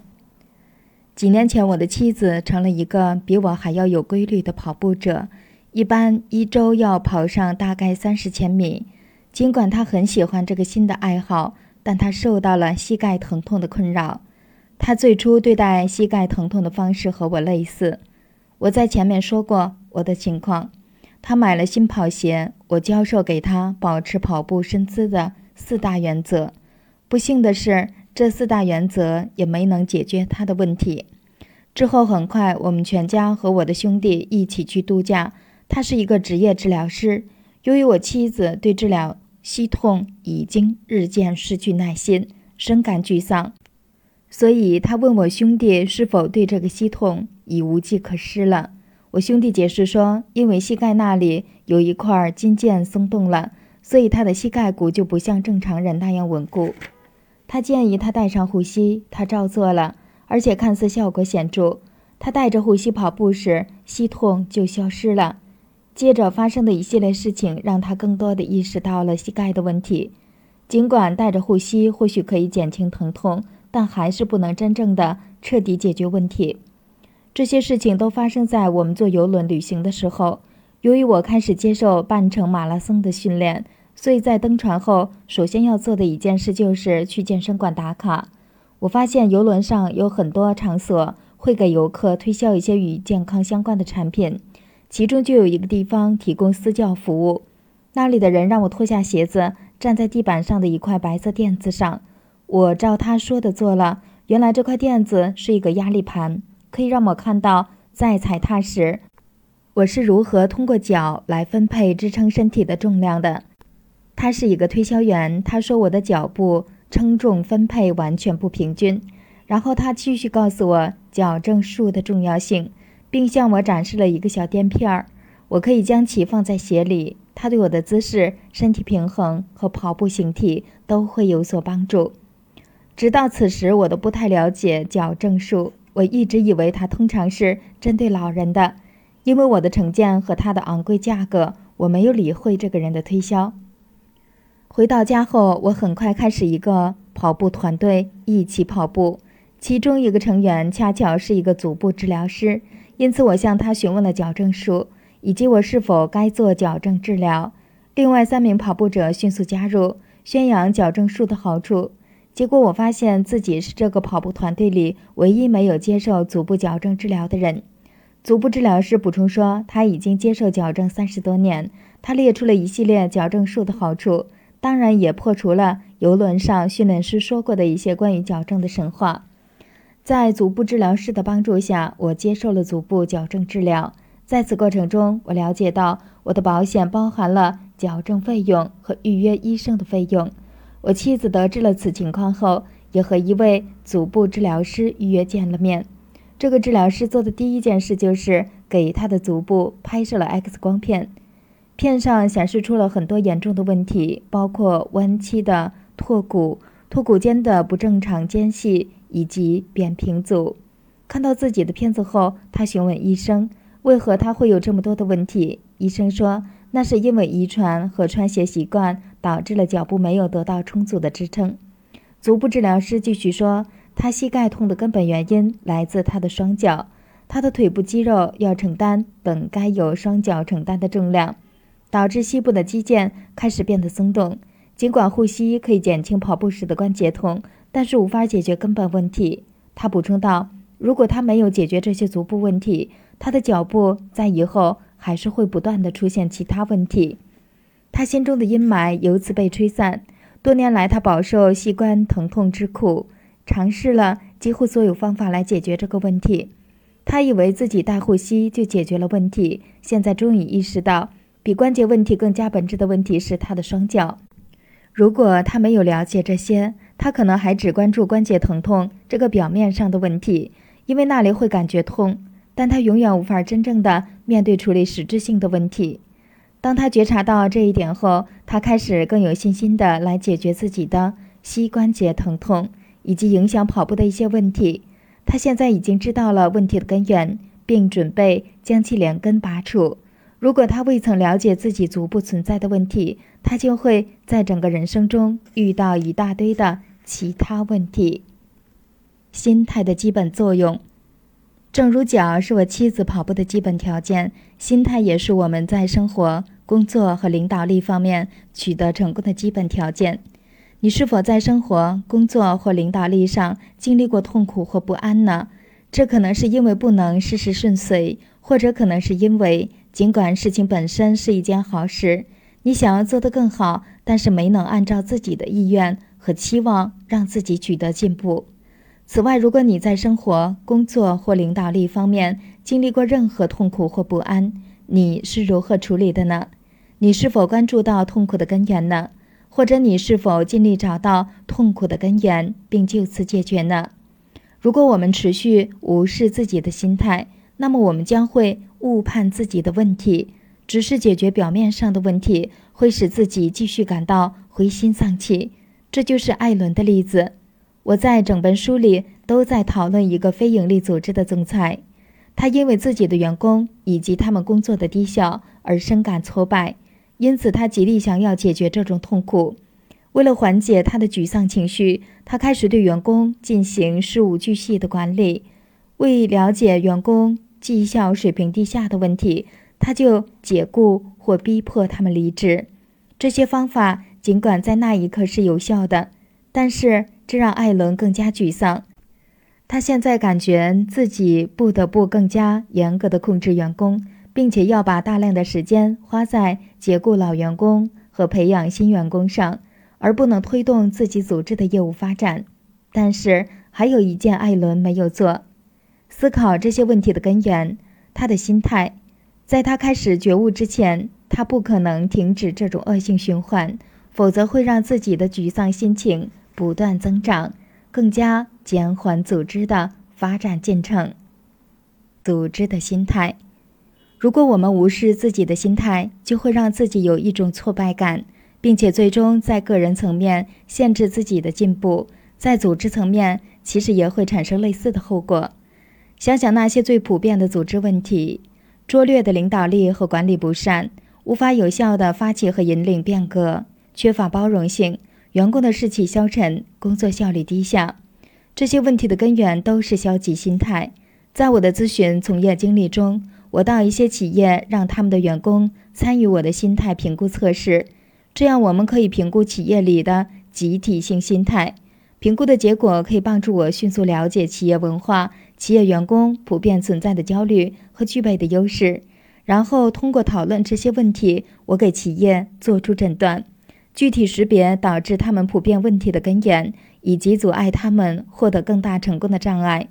相应的，我能够帮助他们从根本上解决问题，那就是提升一直让他们受到牵制的心态，解锁他们所追求的更大成功。让我给你们举两个例子。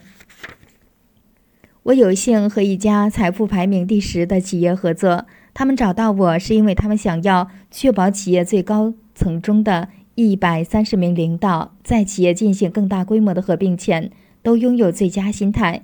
这个评估揭示了他们的优势和劣势领域。他们企业文化的优势在于这个领导班子的心态都很开放。总体上看，百分之五十七的领导有强大的开放型心态，百分之八十一的人处在心态模型中的开放型心态那一侧，只有百分之四十一的领导有着封闭型心态。在将要合并的企业里，这种开放型心态将会有助于领导者。为员工创造一个心理安全的环境，而他们领导层的一个劣势是，百分之四十二的领导有固定型心态。也就是说，当面对一个挑战时，百分之四十二的领导会在心理上回避挑战，保护自己的个人形象，而不是把挑战看作一次学习、成长和进步的机会。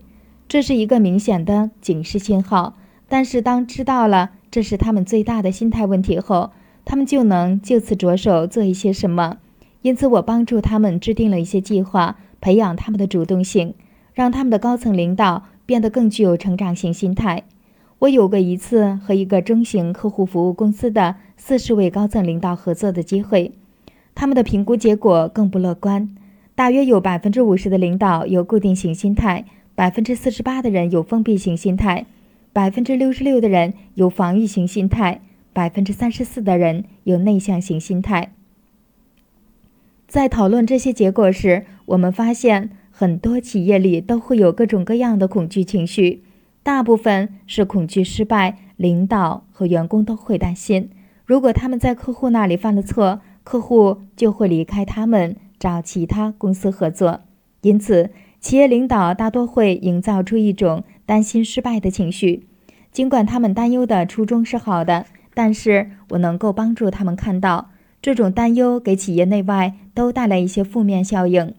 从企业的内部来看，这意味着员工不敢犯错，这里蕴含着两个主要的负面意义：遏制了创造力和创新力。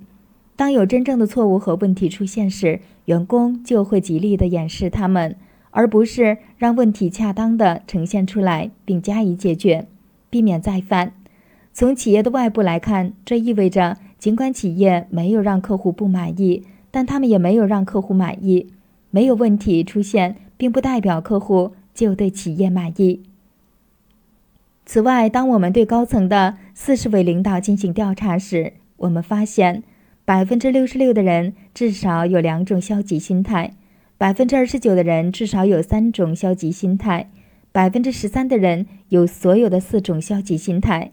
如果你要进入这家企业，你就不可能体会到有效的管理方式，因为这里绝大多数的企业领导所拥有的心态会阻碍企业的成功，打击员工的工作积极性，并且引发挫败情绪。把所有的结论统合在一起，可以看出这里的企业文化是领导和员工更专注于自我保护，而不是推动企业进步。当比较这两种企业时，我很容易就能看出哪一家企业有更好的领导力和管理方式，能更有效地发起和引领企业的变革，更具包容性，有更高的员工士气和工作效率。不管企业目前是否拥有更好的心态基础，评估每家企业领导者的集体心态都同样有价值。领导能够通过觉知自己的心态，提升自我意识。觉知自己的心态，成千上万人已经做过了与此书相关的个人心态评估测试。我也已经发现，只有百分之五的人会不断的在实际行动中运用成功所必须的相关心态。如果你是这剩余的百分之九十五中的一个，那么你的心态还有待提升。欢迎加入我们，我也在其中。我们的生活，我们所处的情境。以及我们朝着错误方向的竭尽全力，都让我们无意识地形成阻碍我们成功的心态。不要觉得自己被打败了，拥有不尽理想的心态，这并不是我们自己的错。我们已经不知不觉地低估了心态的能量和重要性，并且缺少一种语言或参照，帮助我们辨认自己当下的心态，找到最有助于成功的心态，走上更加光明和成功的道路。每天醒来时，我对自己为提升心态付出的努力满怀希望，相信自己终将会有出乎意料的表现和成就。我希望你也能有相同的感觉。我给予你们所有的希望。我希望通过阅读这本书，你已经知道心态在你的人生中扮演着基本且重要的角色。我希望你现在能够用一种语言和参照系谈论和评估自己的心态。我希望你现在能够辨认出对成功最有助益的心态，以及通过这本书里所展示的例子和研究，你能看到书中所推行的四种成功心态的强大作用。我希望你能够看到每个成功心态的重要性。如果一种心态或者是某种心态的一部分消失了，那会怎样？你是否会感觉自己受到了很大的限制？我希望你已经能觉知自己的心态，以及它处于消极或积极的哪个位置上。我希望本书能给你提供一些指导，让你知道该如何提升自己的心态，以此在你的生活、工作。和领导力方面解锁更大的成功。最终，我希望你们感觉到解脱和充满力量。如果我们意识不到心态在我们生活中起到的基本作用，以及我们所拥有的具体心态，我们就会被自己心态的消极一面奴役。既然你们已经觉知到自己的心态，我希望你们有力量去打开一直束缚着你们的枷锁，让自己的内在得到升华。在我人生的不同时间点，每一种心态的消极面都对我产生过影响。当我经历自我觉醒的过程时，我感到自己无比自由和强大。尽管我的心态还不能一直处于理想的状态，但是我确定今天我的心态是处在四种心态模型里积极的那一段。在我的心态得到提升前，我感觉获得进步的过程。就如同把汽车从泥地里推出来那样艰难。随着心态的不断提升，这个过程将会变得愈加顺畅。我感觉自己如同一辆加满油的跑车，蓄势待发。不管你当下的心态是怎样的，你已经遥遥领先于其他人。想想你有多少朋友、同事和家庭成员知道你现在对心态有所了解呢？基本上每个人都对自己的能量视而不见，更少的人知道他们需要在生活、工作和领导力上解锁更大成功所需要的心态。你不再需要与黑夜中摸索，希望你能够发现成功的秘诀。其实此时的你已经拥有秘诀，现在的问题是你会用它们做些什么呢？尽管我在这里结束了对心态的探索，但这并不是故事的结尾。真正的故事结尾是：你要对你所经历的觉醒和所获得的秘诀做些什么。如果你发展出了四种成功心态，还有什么是你不能做的呢？你几乎可以做任何事，问题是你是否愿意做。我希望你从此书中获得的一切能让人们为你著书立传。现在就去创造它，成就成长型心态。相信你和他人都能改变自己的能力、禀赋和才智，成就开放型心态，寻求真相和最好的思维方式；成就进取型心态，拥有一个让你可以向前进发的明确目的和目标；成就外向型心态，将其他人视为有巨大价值的人。即刻出发，用你的崭新心态去改变世界吧！